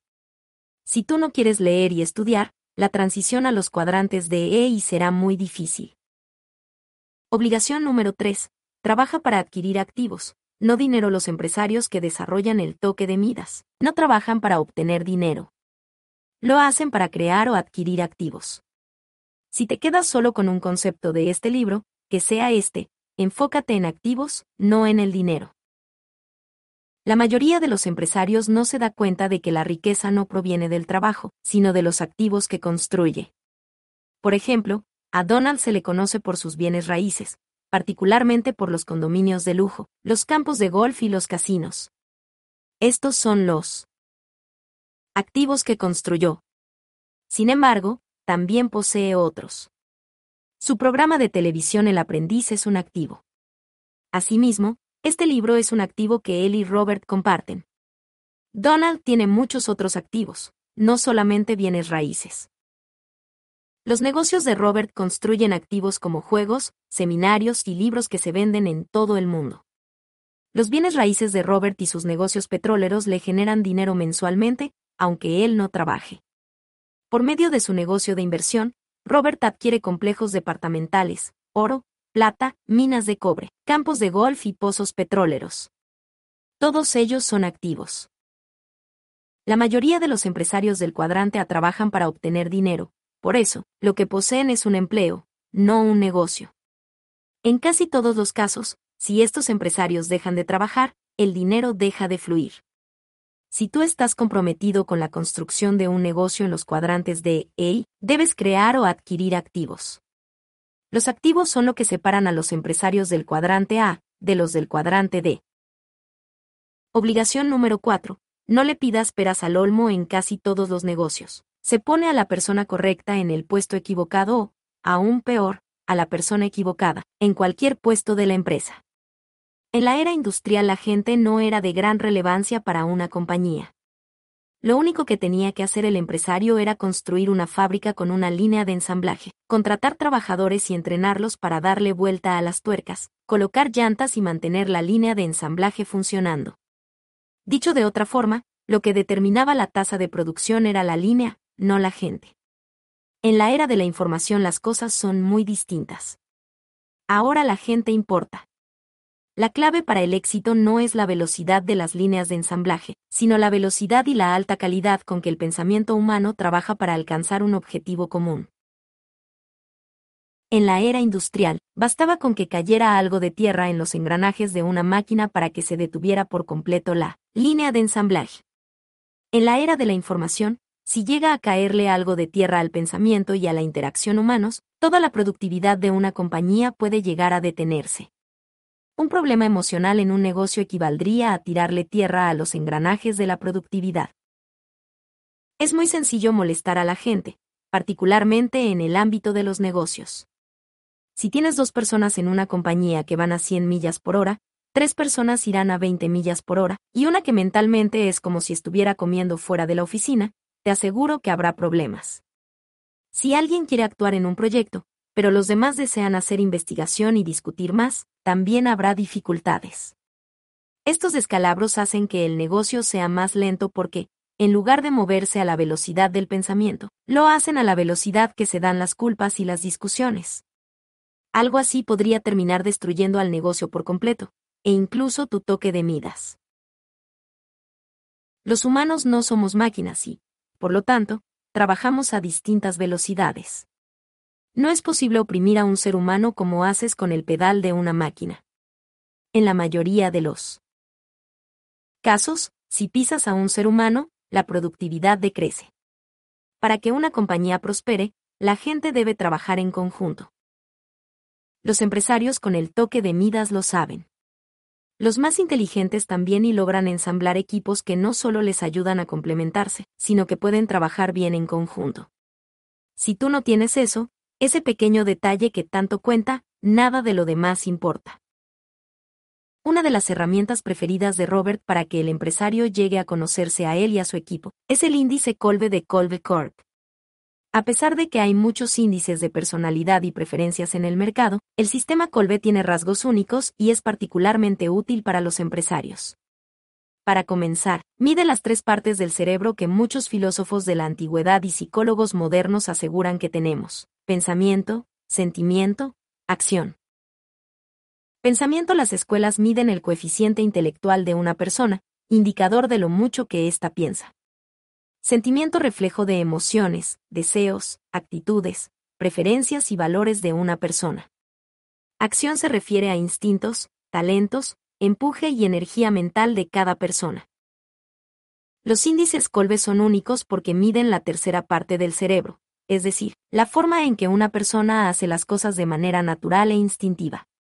Mide su forma de operación, empuje y talentos particulares. Popeye, el viejo personaje de las caricaturas, con frecuencia decía, yo soy lo que soy. Los índices Colbe miden lo que eres en realidad. Esta información te permite trabajar con todo tu potencial, encontrar y rodearte de gente que te complementa en ese sentido, y puede llenar los vacíos. Cuando conoces los perfiles de tu equipo Colbe, puedes poner a la persona indicada en el puesto indicado. Muy a menudo, los negocios tratan de hacer que Popeye sea algo que no es. Es decir, contratan a un director de proyecto, pero lo hacen trabajar como representante de ventas. Luego contratan a una representante de ventas y tratan de convertirlo en administrador. O tal vez contratan a la persona equivocada y resulta que, sin importar el puesto, no encaja en la cultura de la compañía. Antes de contratar a Popeye, será mejor investigar para qué es bueno. Para investigar quién eres, lo que haces de manera instintiva y natural, y cuáles son tus talentos especiales, entra al sitio de Colbe. Com y haz el examen en línea. A cambio de muy poco dinero, y en muy poco tiempo, obtendrás muchísima información acerca de ti mismo. Cuando estés más consciente de quién eres, invita a los integrantes de tu equipo a hacer lo mismo. El examen les proporcionará información muy valiosa para la compañía en general. Reimpreso con permiso. Todos los derechos reservados 2011 Colbe Group. Katy Colbe, la fundadora de Colbe Corp, dice que todo mundo tiene cuatro habilidades conativas diferenciadas. Dependiendo de las calificaciones en los índices personales, podemos descubrir nuestras fortalezas y reconocer las formas más instintivas de comportamiento. El índice Colbe nos enseña a trabajar en aptitudes y desarrollar equipos que trabajan bien. A diferencia de los empleadores que no se pueden dar el lujo de contratar a quien quieran, los empresarios seleccionan personalmente a su equipo. Es la labor más importante que deben realizar. Por desgracia, Muchos empresarios cometen el error de contratar gente que cuenta con las mismas fortalezas que ellos. Los empresarios tienden a conseguir altas calificaciones en la habilidad conativa que se conoce como inicio inmediato. Un negocio empresarial que solo contrata gente con esta misma aptitud tendrá muchas buenas ideas y capacidad para iniciar muchos proyectos, sin embargo, rara vez los llevará a cabo. Lo anterior puede ocasionar quejas de los clientes, registros incompletos, fallas, si los problemas fiscales llegan a ser grandes, también auditorías. En cambio, un negocio que espera el movimiento rápido que provee todo un equipo de gente que busca hechos, se sentirá muy desilusionado porque los integrantes buscarán y compilarán información, pero jamás sentirán que cuentan con la suficiente para comenzar el proyecto y tomar decisiones.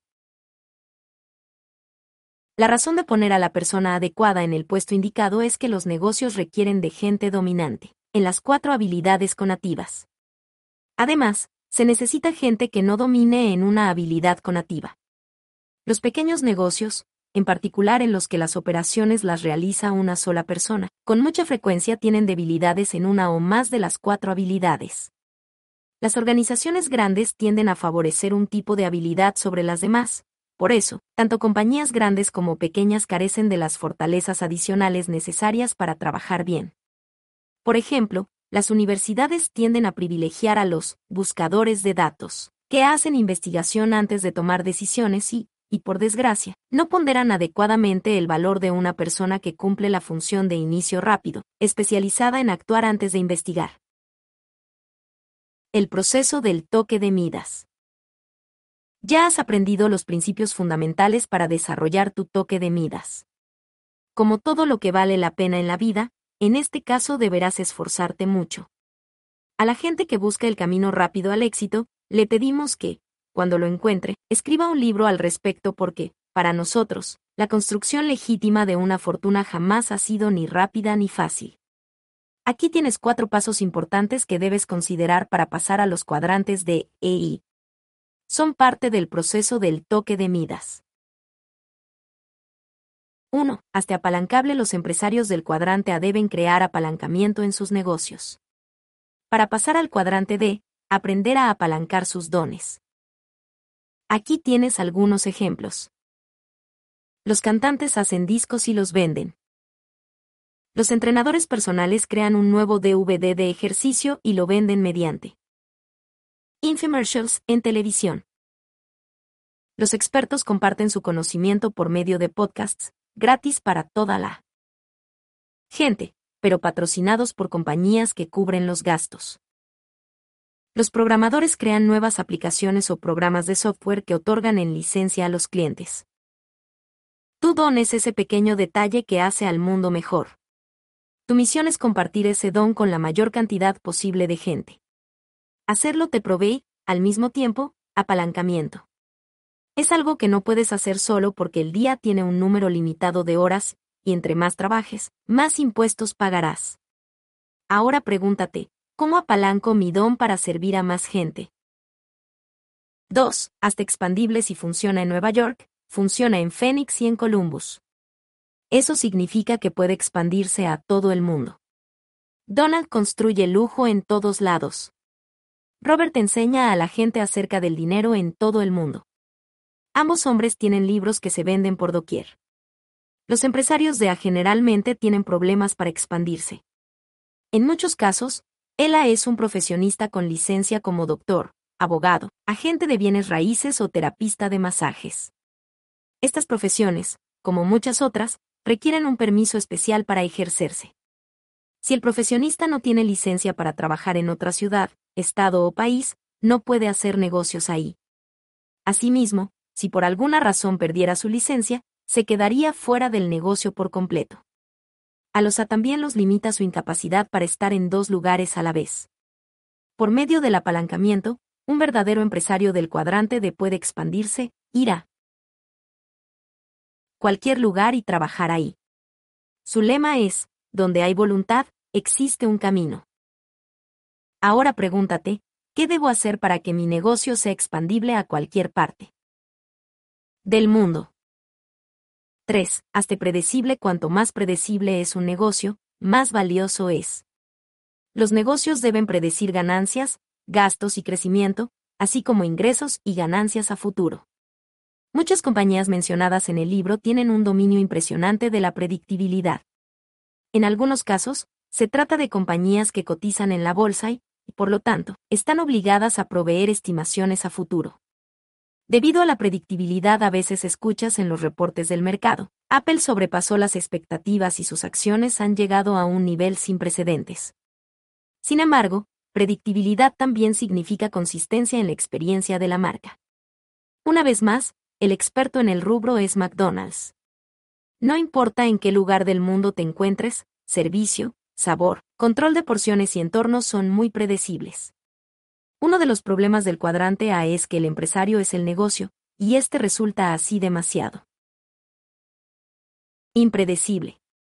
¿Qué pasa si el empresario se enferma, lastima, quema o, sencillamente, se vuelve viejo? La capacidad de la compañía para continuar trabajando es cuestionada y la predictibilidad sale volando por la ventana. No poder predecir es un factor que también lastima los negocios de a que comienzan a expandirse porque, con frecuencia, pierden el control de las pequeñas cosas que hacen bien. Entonces, la predictibilidad decae y hay caos en el negocio. Esta cualidad no es algo simplemente bueno de tener. Es crucial para asegurar el financiamiento que necesita tu negocio. Ahora pregúntate, ¿qué tan lejos está mi negocio de volverse predecible y qué puedo hacer para lograrlo? 4. Hazte financiable cuando un negocio puede demostrar su habilidad para apalancar el pequeño detalle que lo hace. Diferente a todo mundo, los inversionistas lo notan. Si logra probar que puede expandirse y crecer, los inversionistas se interesarán en él. Cuando un negocio logra predictibilidad, el único límite es el cielo. Por eso Walmart, McDonald's, Apple, Microsoft y Google son los preferidos en los mercados de valores. Ahora pregúntate, ¿Tengo todo lo necesario para que mi compañía sea financiable? Si no es así, ¿qué me hace falta? Lo más importante. Entre todos los dones y detalles que los empresarios pueden usar como bases para construir negocios globales, hay algo muy pequeñito que todo empresario debe poseer entre sus más preciadas cualidades. La capacidad de crear empleos para la gente ansiosa de obtener seguridad, prestaciones y un futuro más promisorio. Esta es una responsabilidad inmensa y los empresarios con el toque de Midas la deben tomar con muchísima seriedad. Nosotros comprendemos que perder un empleo puede destrozar el centro emocional de un empleado y poner en riesgo el bienestar de su familia. El creciente desempleo también afecta a las comunidades, a nuestra nación y al mundo entero. Los mejores empresarios creen que la verdadera medida de su éxito tiene poca relación con su fortuna o el tamaño de sus mansiones en realidad tiene que ver con el número de empleos que crean. Imagina a un empresario como Steve Jobs. Su negocio no solo generó empleos incontables en Apple, también produjo cientos de miles, si no es que millones, de empleos en todas las industrias y negocios que apoyan a los productos Apple. Ese es el toque de Midas. Debemos entender que los gobiernos no pueden crear empleos de verdad. Solo los empresarios pueden hacerlo. Es nuestra responsabilidad actuar y hacer que este sea un mundo mejor. Puntos a recordar acciones para llevar a cabo. Descubre ese pequeño detalle de tu negocio que puede convertirse en algo grande para tus clientes. Desentierra ese tesoro. Elige tu táctica estrategias para hacer que las cosas sucedan. Enfócate en hacer que todo sea sencillo ejecutable. Reconoce que tu labor es enfocarte en la misión darle vida al triángulo DI. El toque de Midas exige disciplina. Podrás ser un rebelde, pero debes entender que esto exige nuevos niveles de responsabilidad personal, financiera de negocios. Sé generoso con tu energía, tu éxito. Deja que otros suban contigo, recompénsalos bien. El toque de Midas no es un deporte que se juegue solo, es un esfuerzo de equipo. No hay asuntos menores en los negocios, todo es importante así que contrata con sabiduría e inspírale al equipo tu visión. Tu gente será la que ejecute los proyectos te represente. Piensa en grande. Establece un objetivo alto y ve tras él. Cuando lo alcances te quedarás pasmado al ver de qué eres capaz. Si vale la pena hacerlo, entonces también vale la pena pelear por ello. En tu camino. Encontrarás mucha gente obstáculos. Trabaja lucha para vencerlos. No te tardes. Cada día que trabajes en tu negocio sin una visión, sin un plan sin demostrar que tus ideas funcionan, será un día más que retardas tu éxito. Descubre tu verdadero yo, rodéate de gente que pueda complementar tus dones, formas de operar. Comprométete a ser un estudiante permanente. Estudia a la gente a los negocios que han tenido éxito para detectar cuál fue el pequeño detalle que se volvió algo grande en esas corporaciones. Diseña tu negocio de tal suerte que, desde el principio, sea apalancable, expandible, predecible, financiable. Date cuenta de que el don más importante que puede compartir un empresario con el mundo son empleos, seguridad, bienestar para otros. Reconoce que el mundo necesita más empresarios. Todo mundo cuenta contigo. Epílogo. Durante siglos, Ellis Island, en la bahía de Nueva York, ha marcado el camino a las apiñonadas masas que anhelan ser libres. Este punto de referencia da la bienvenida a hombres y mujeres de todo el mundo que, atraídos por el faro de la esperanza y la libertad, arriban a la tierra de la oportunidad. Sin importar si estos inmigrantes huyeron de la opresión o se vieron atraídos por el sueño americano, la mayoría vio a la tierra de la oportunidad como un sitio para reclamar su propio lugar, señalarlo y crear una vida de libertad y felicidad para sí mismos y para sus hijos. Aquellos duros y ambiciosos inmigrantes estaban dispuestos a hacer casi cualquier cosa con tal de ganar su derecho a aferrarse, y con un humilde comienzo, sentar las bases para construir sus sueños.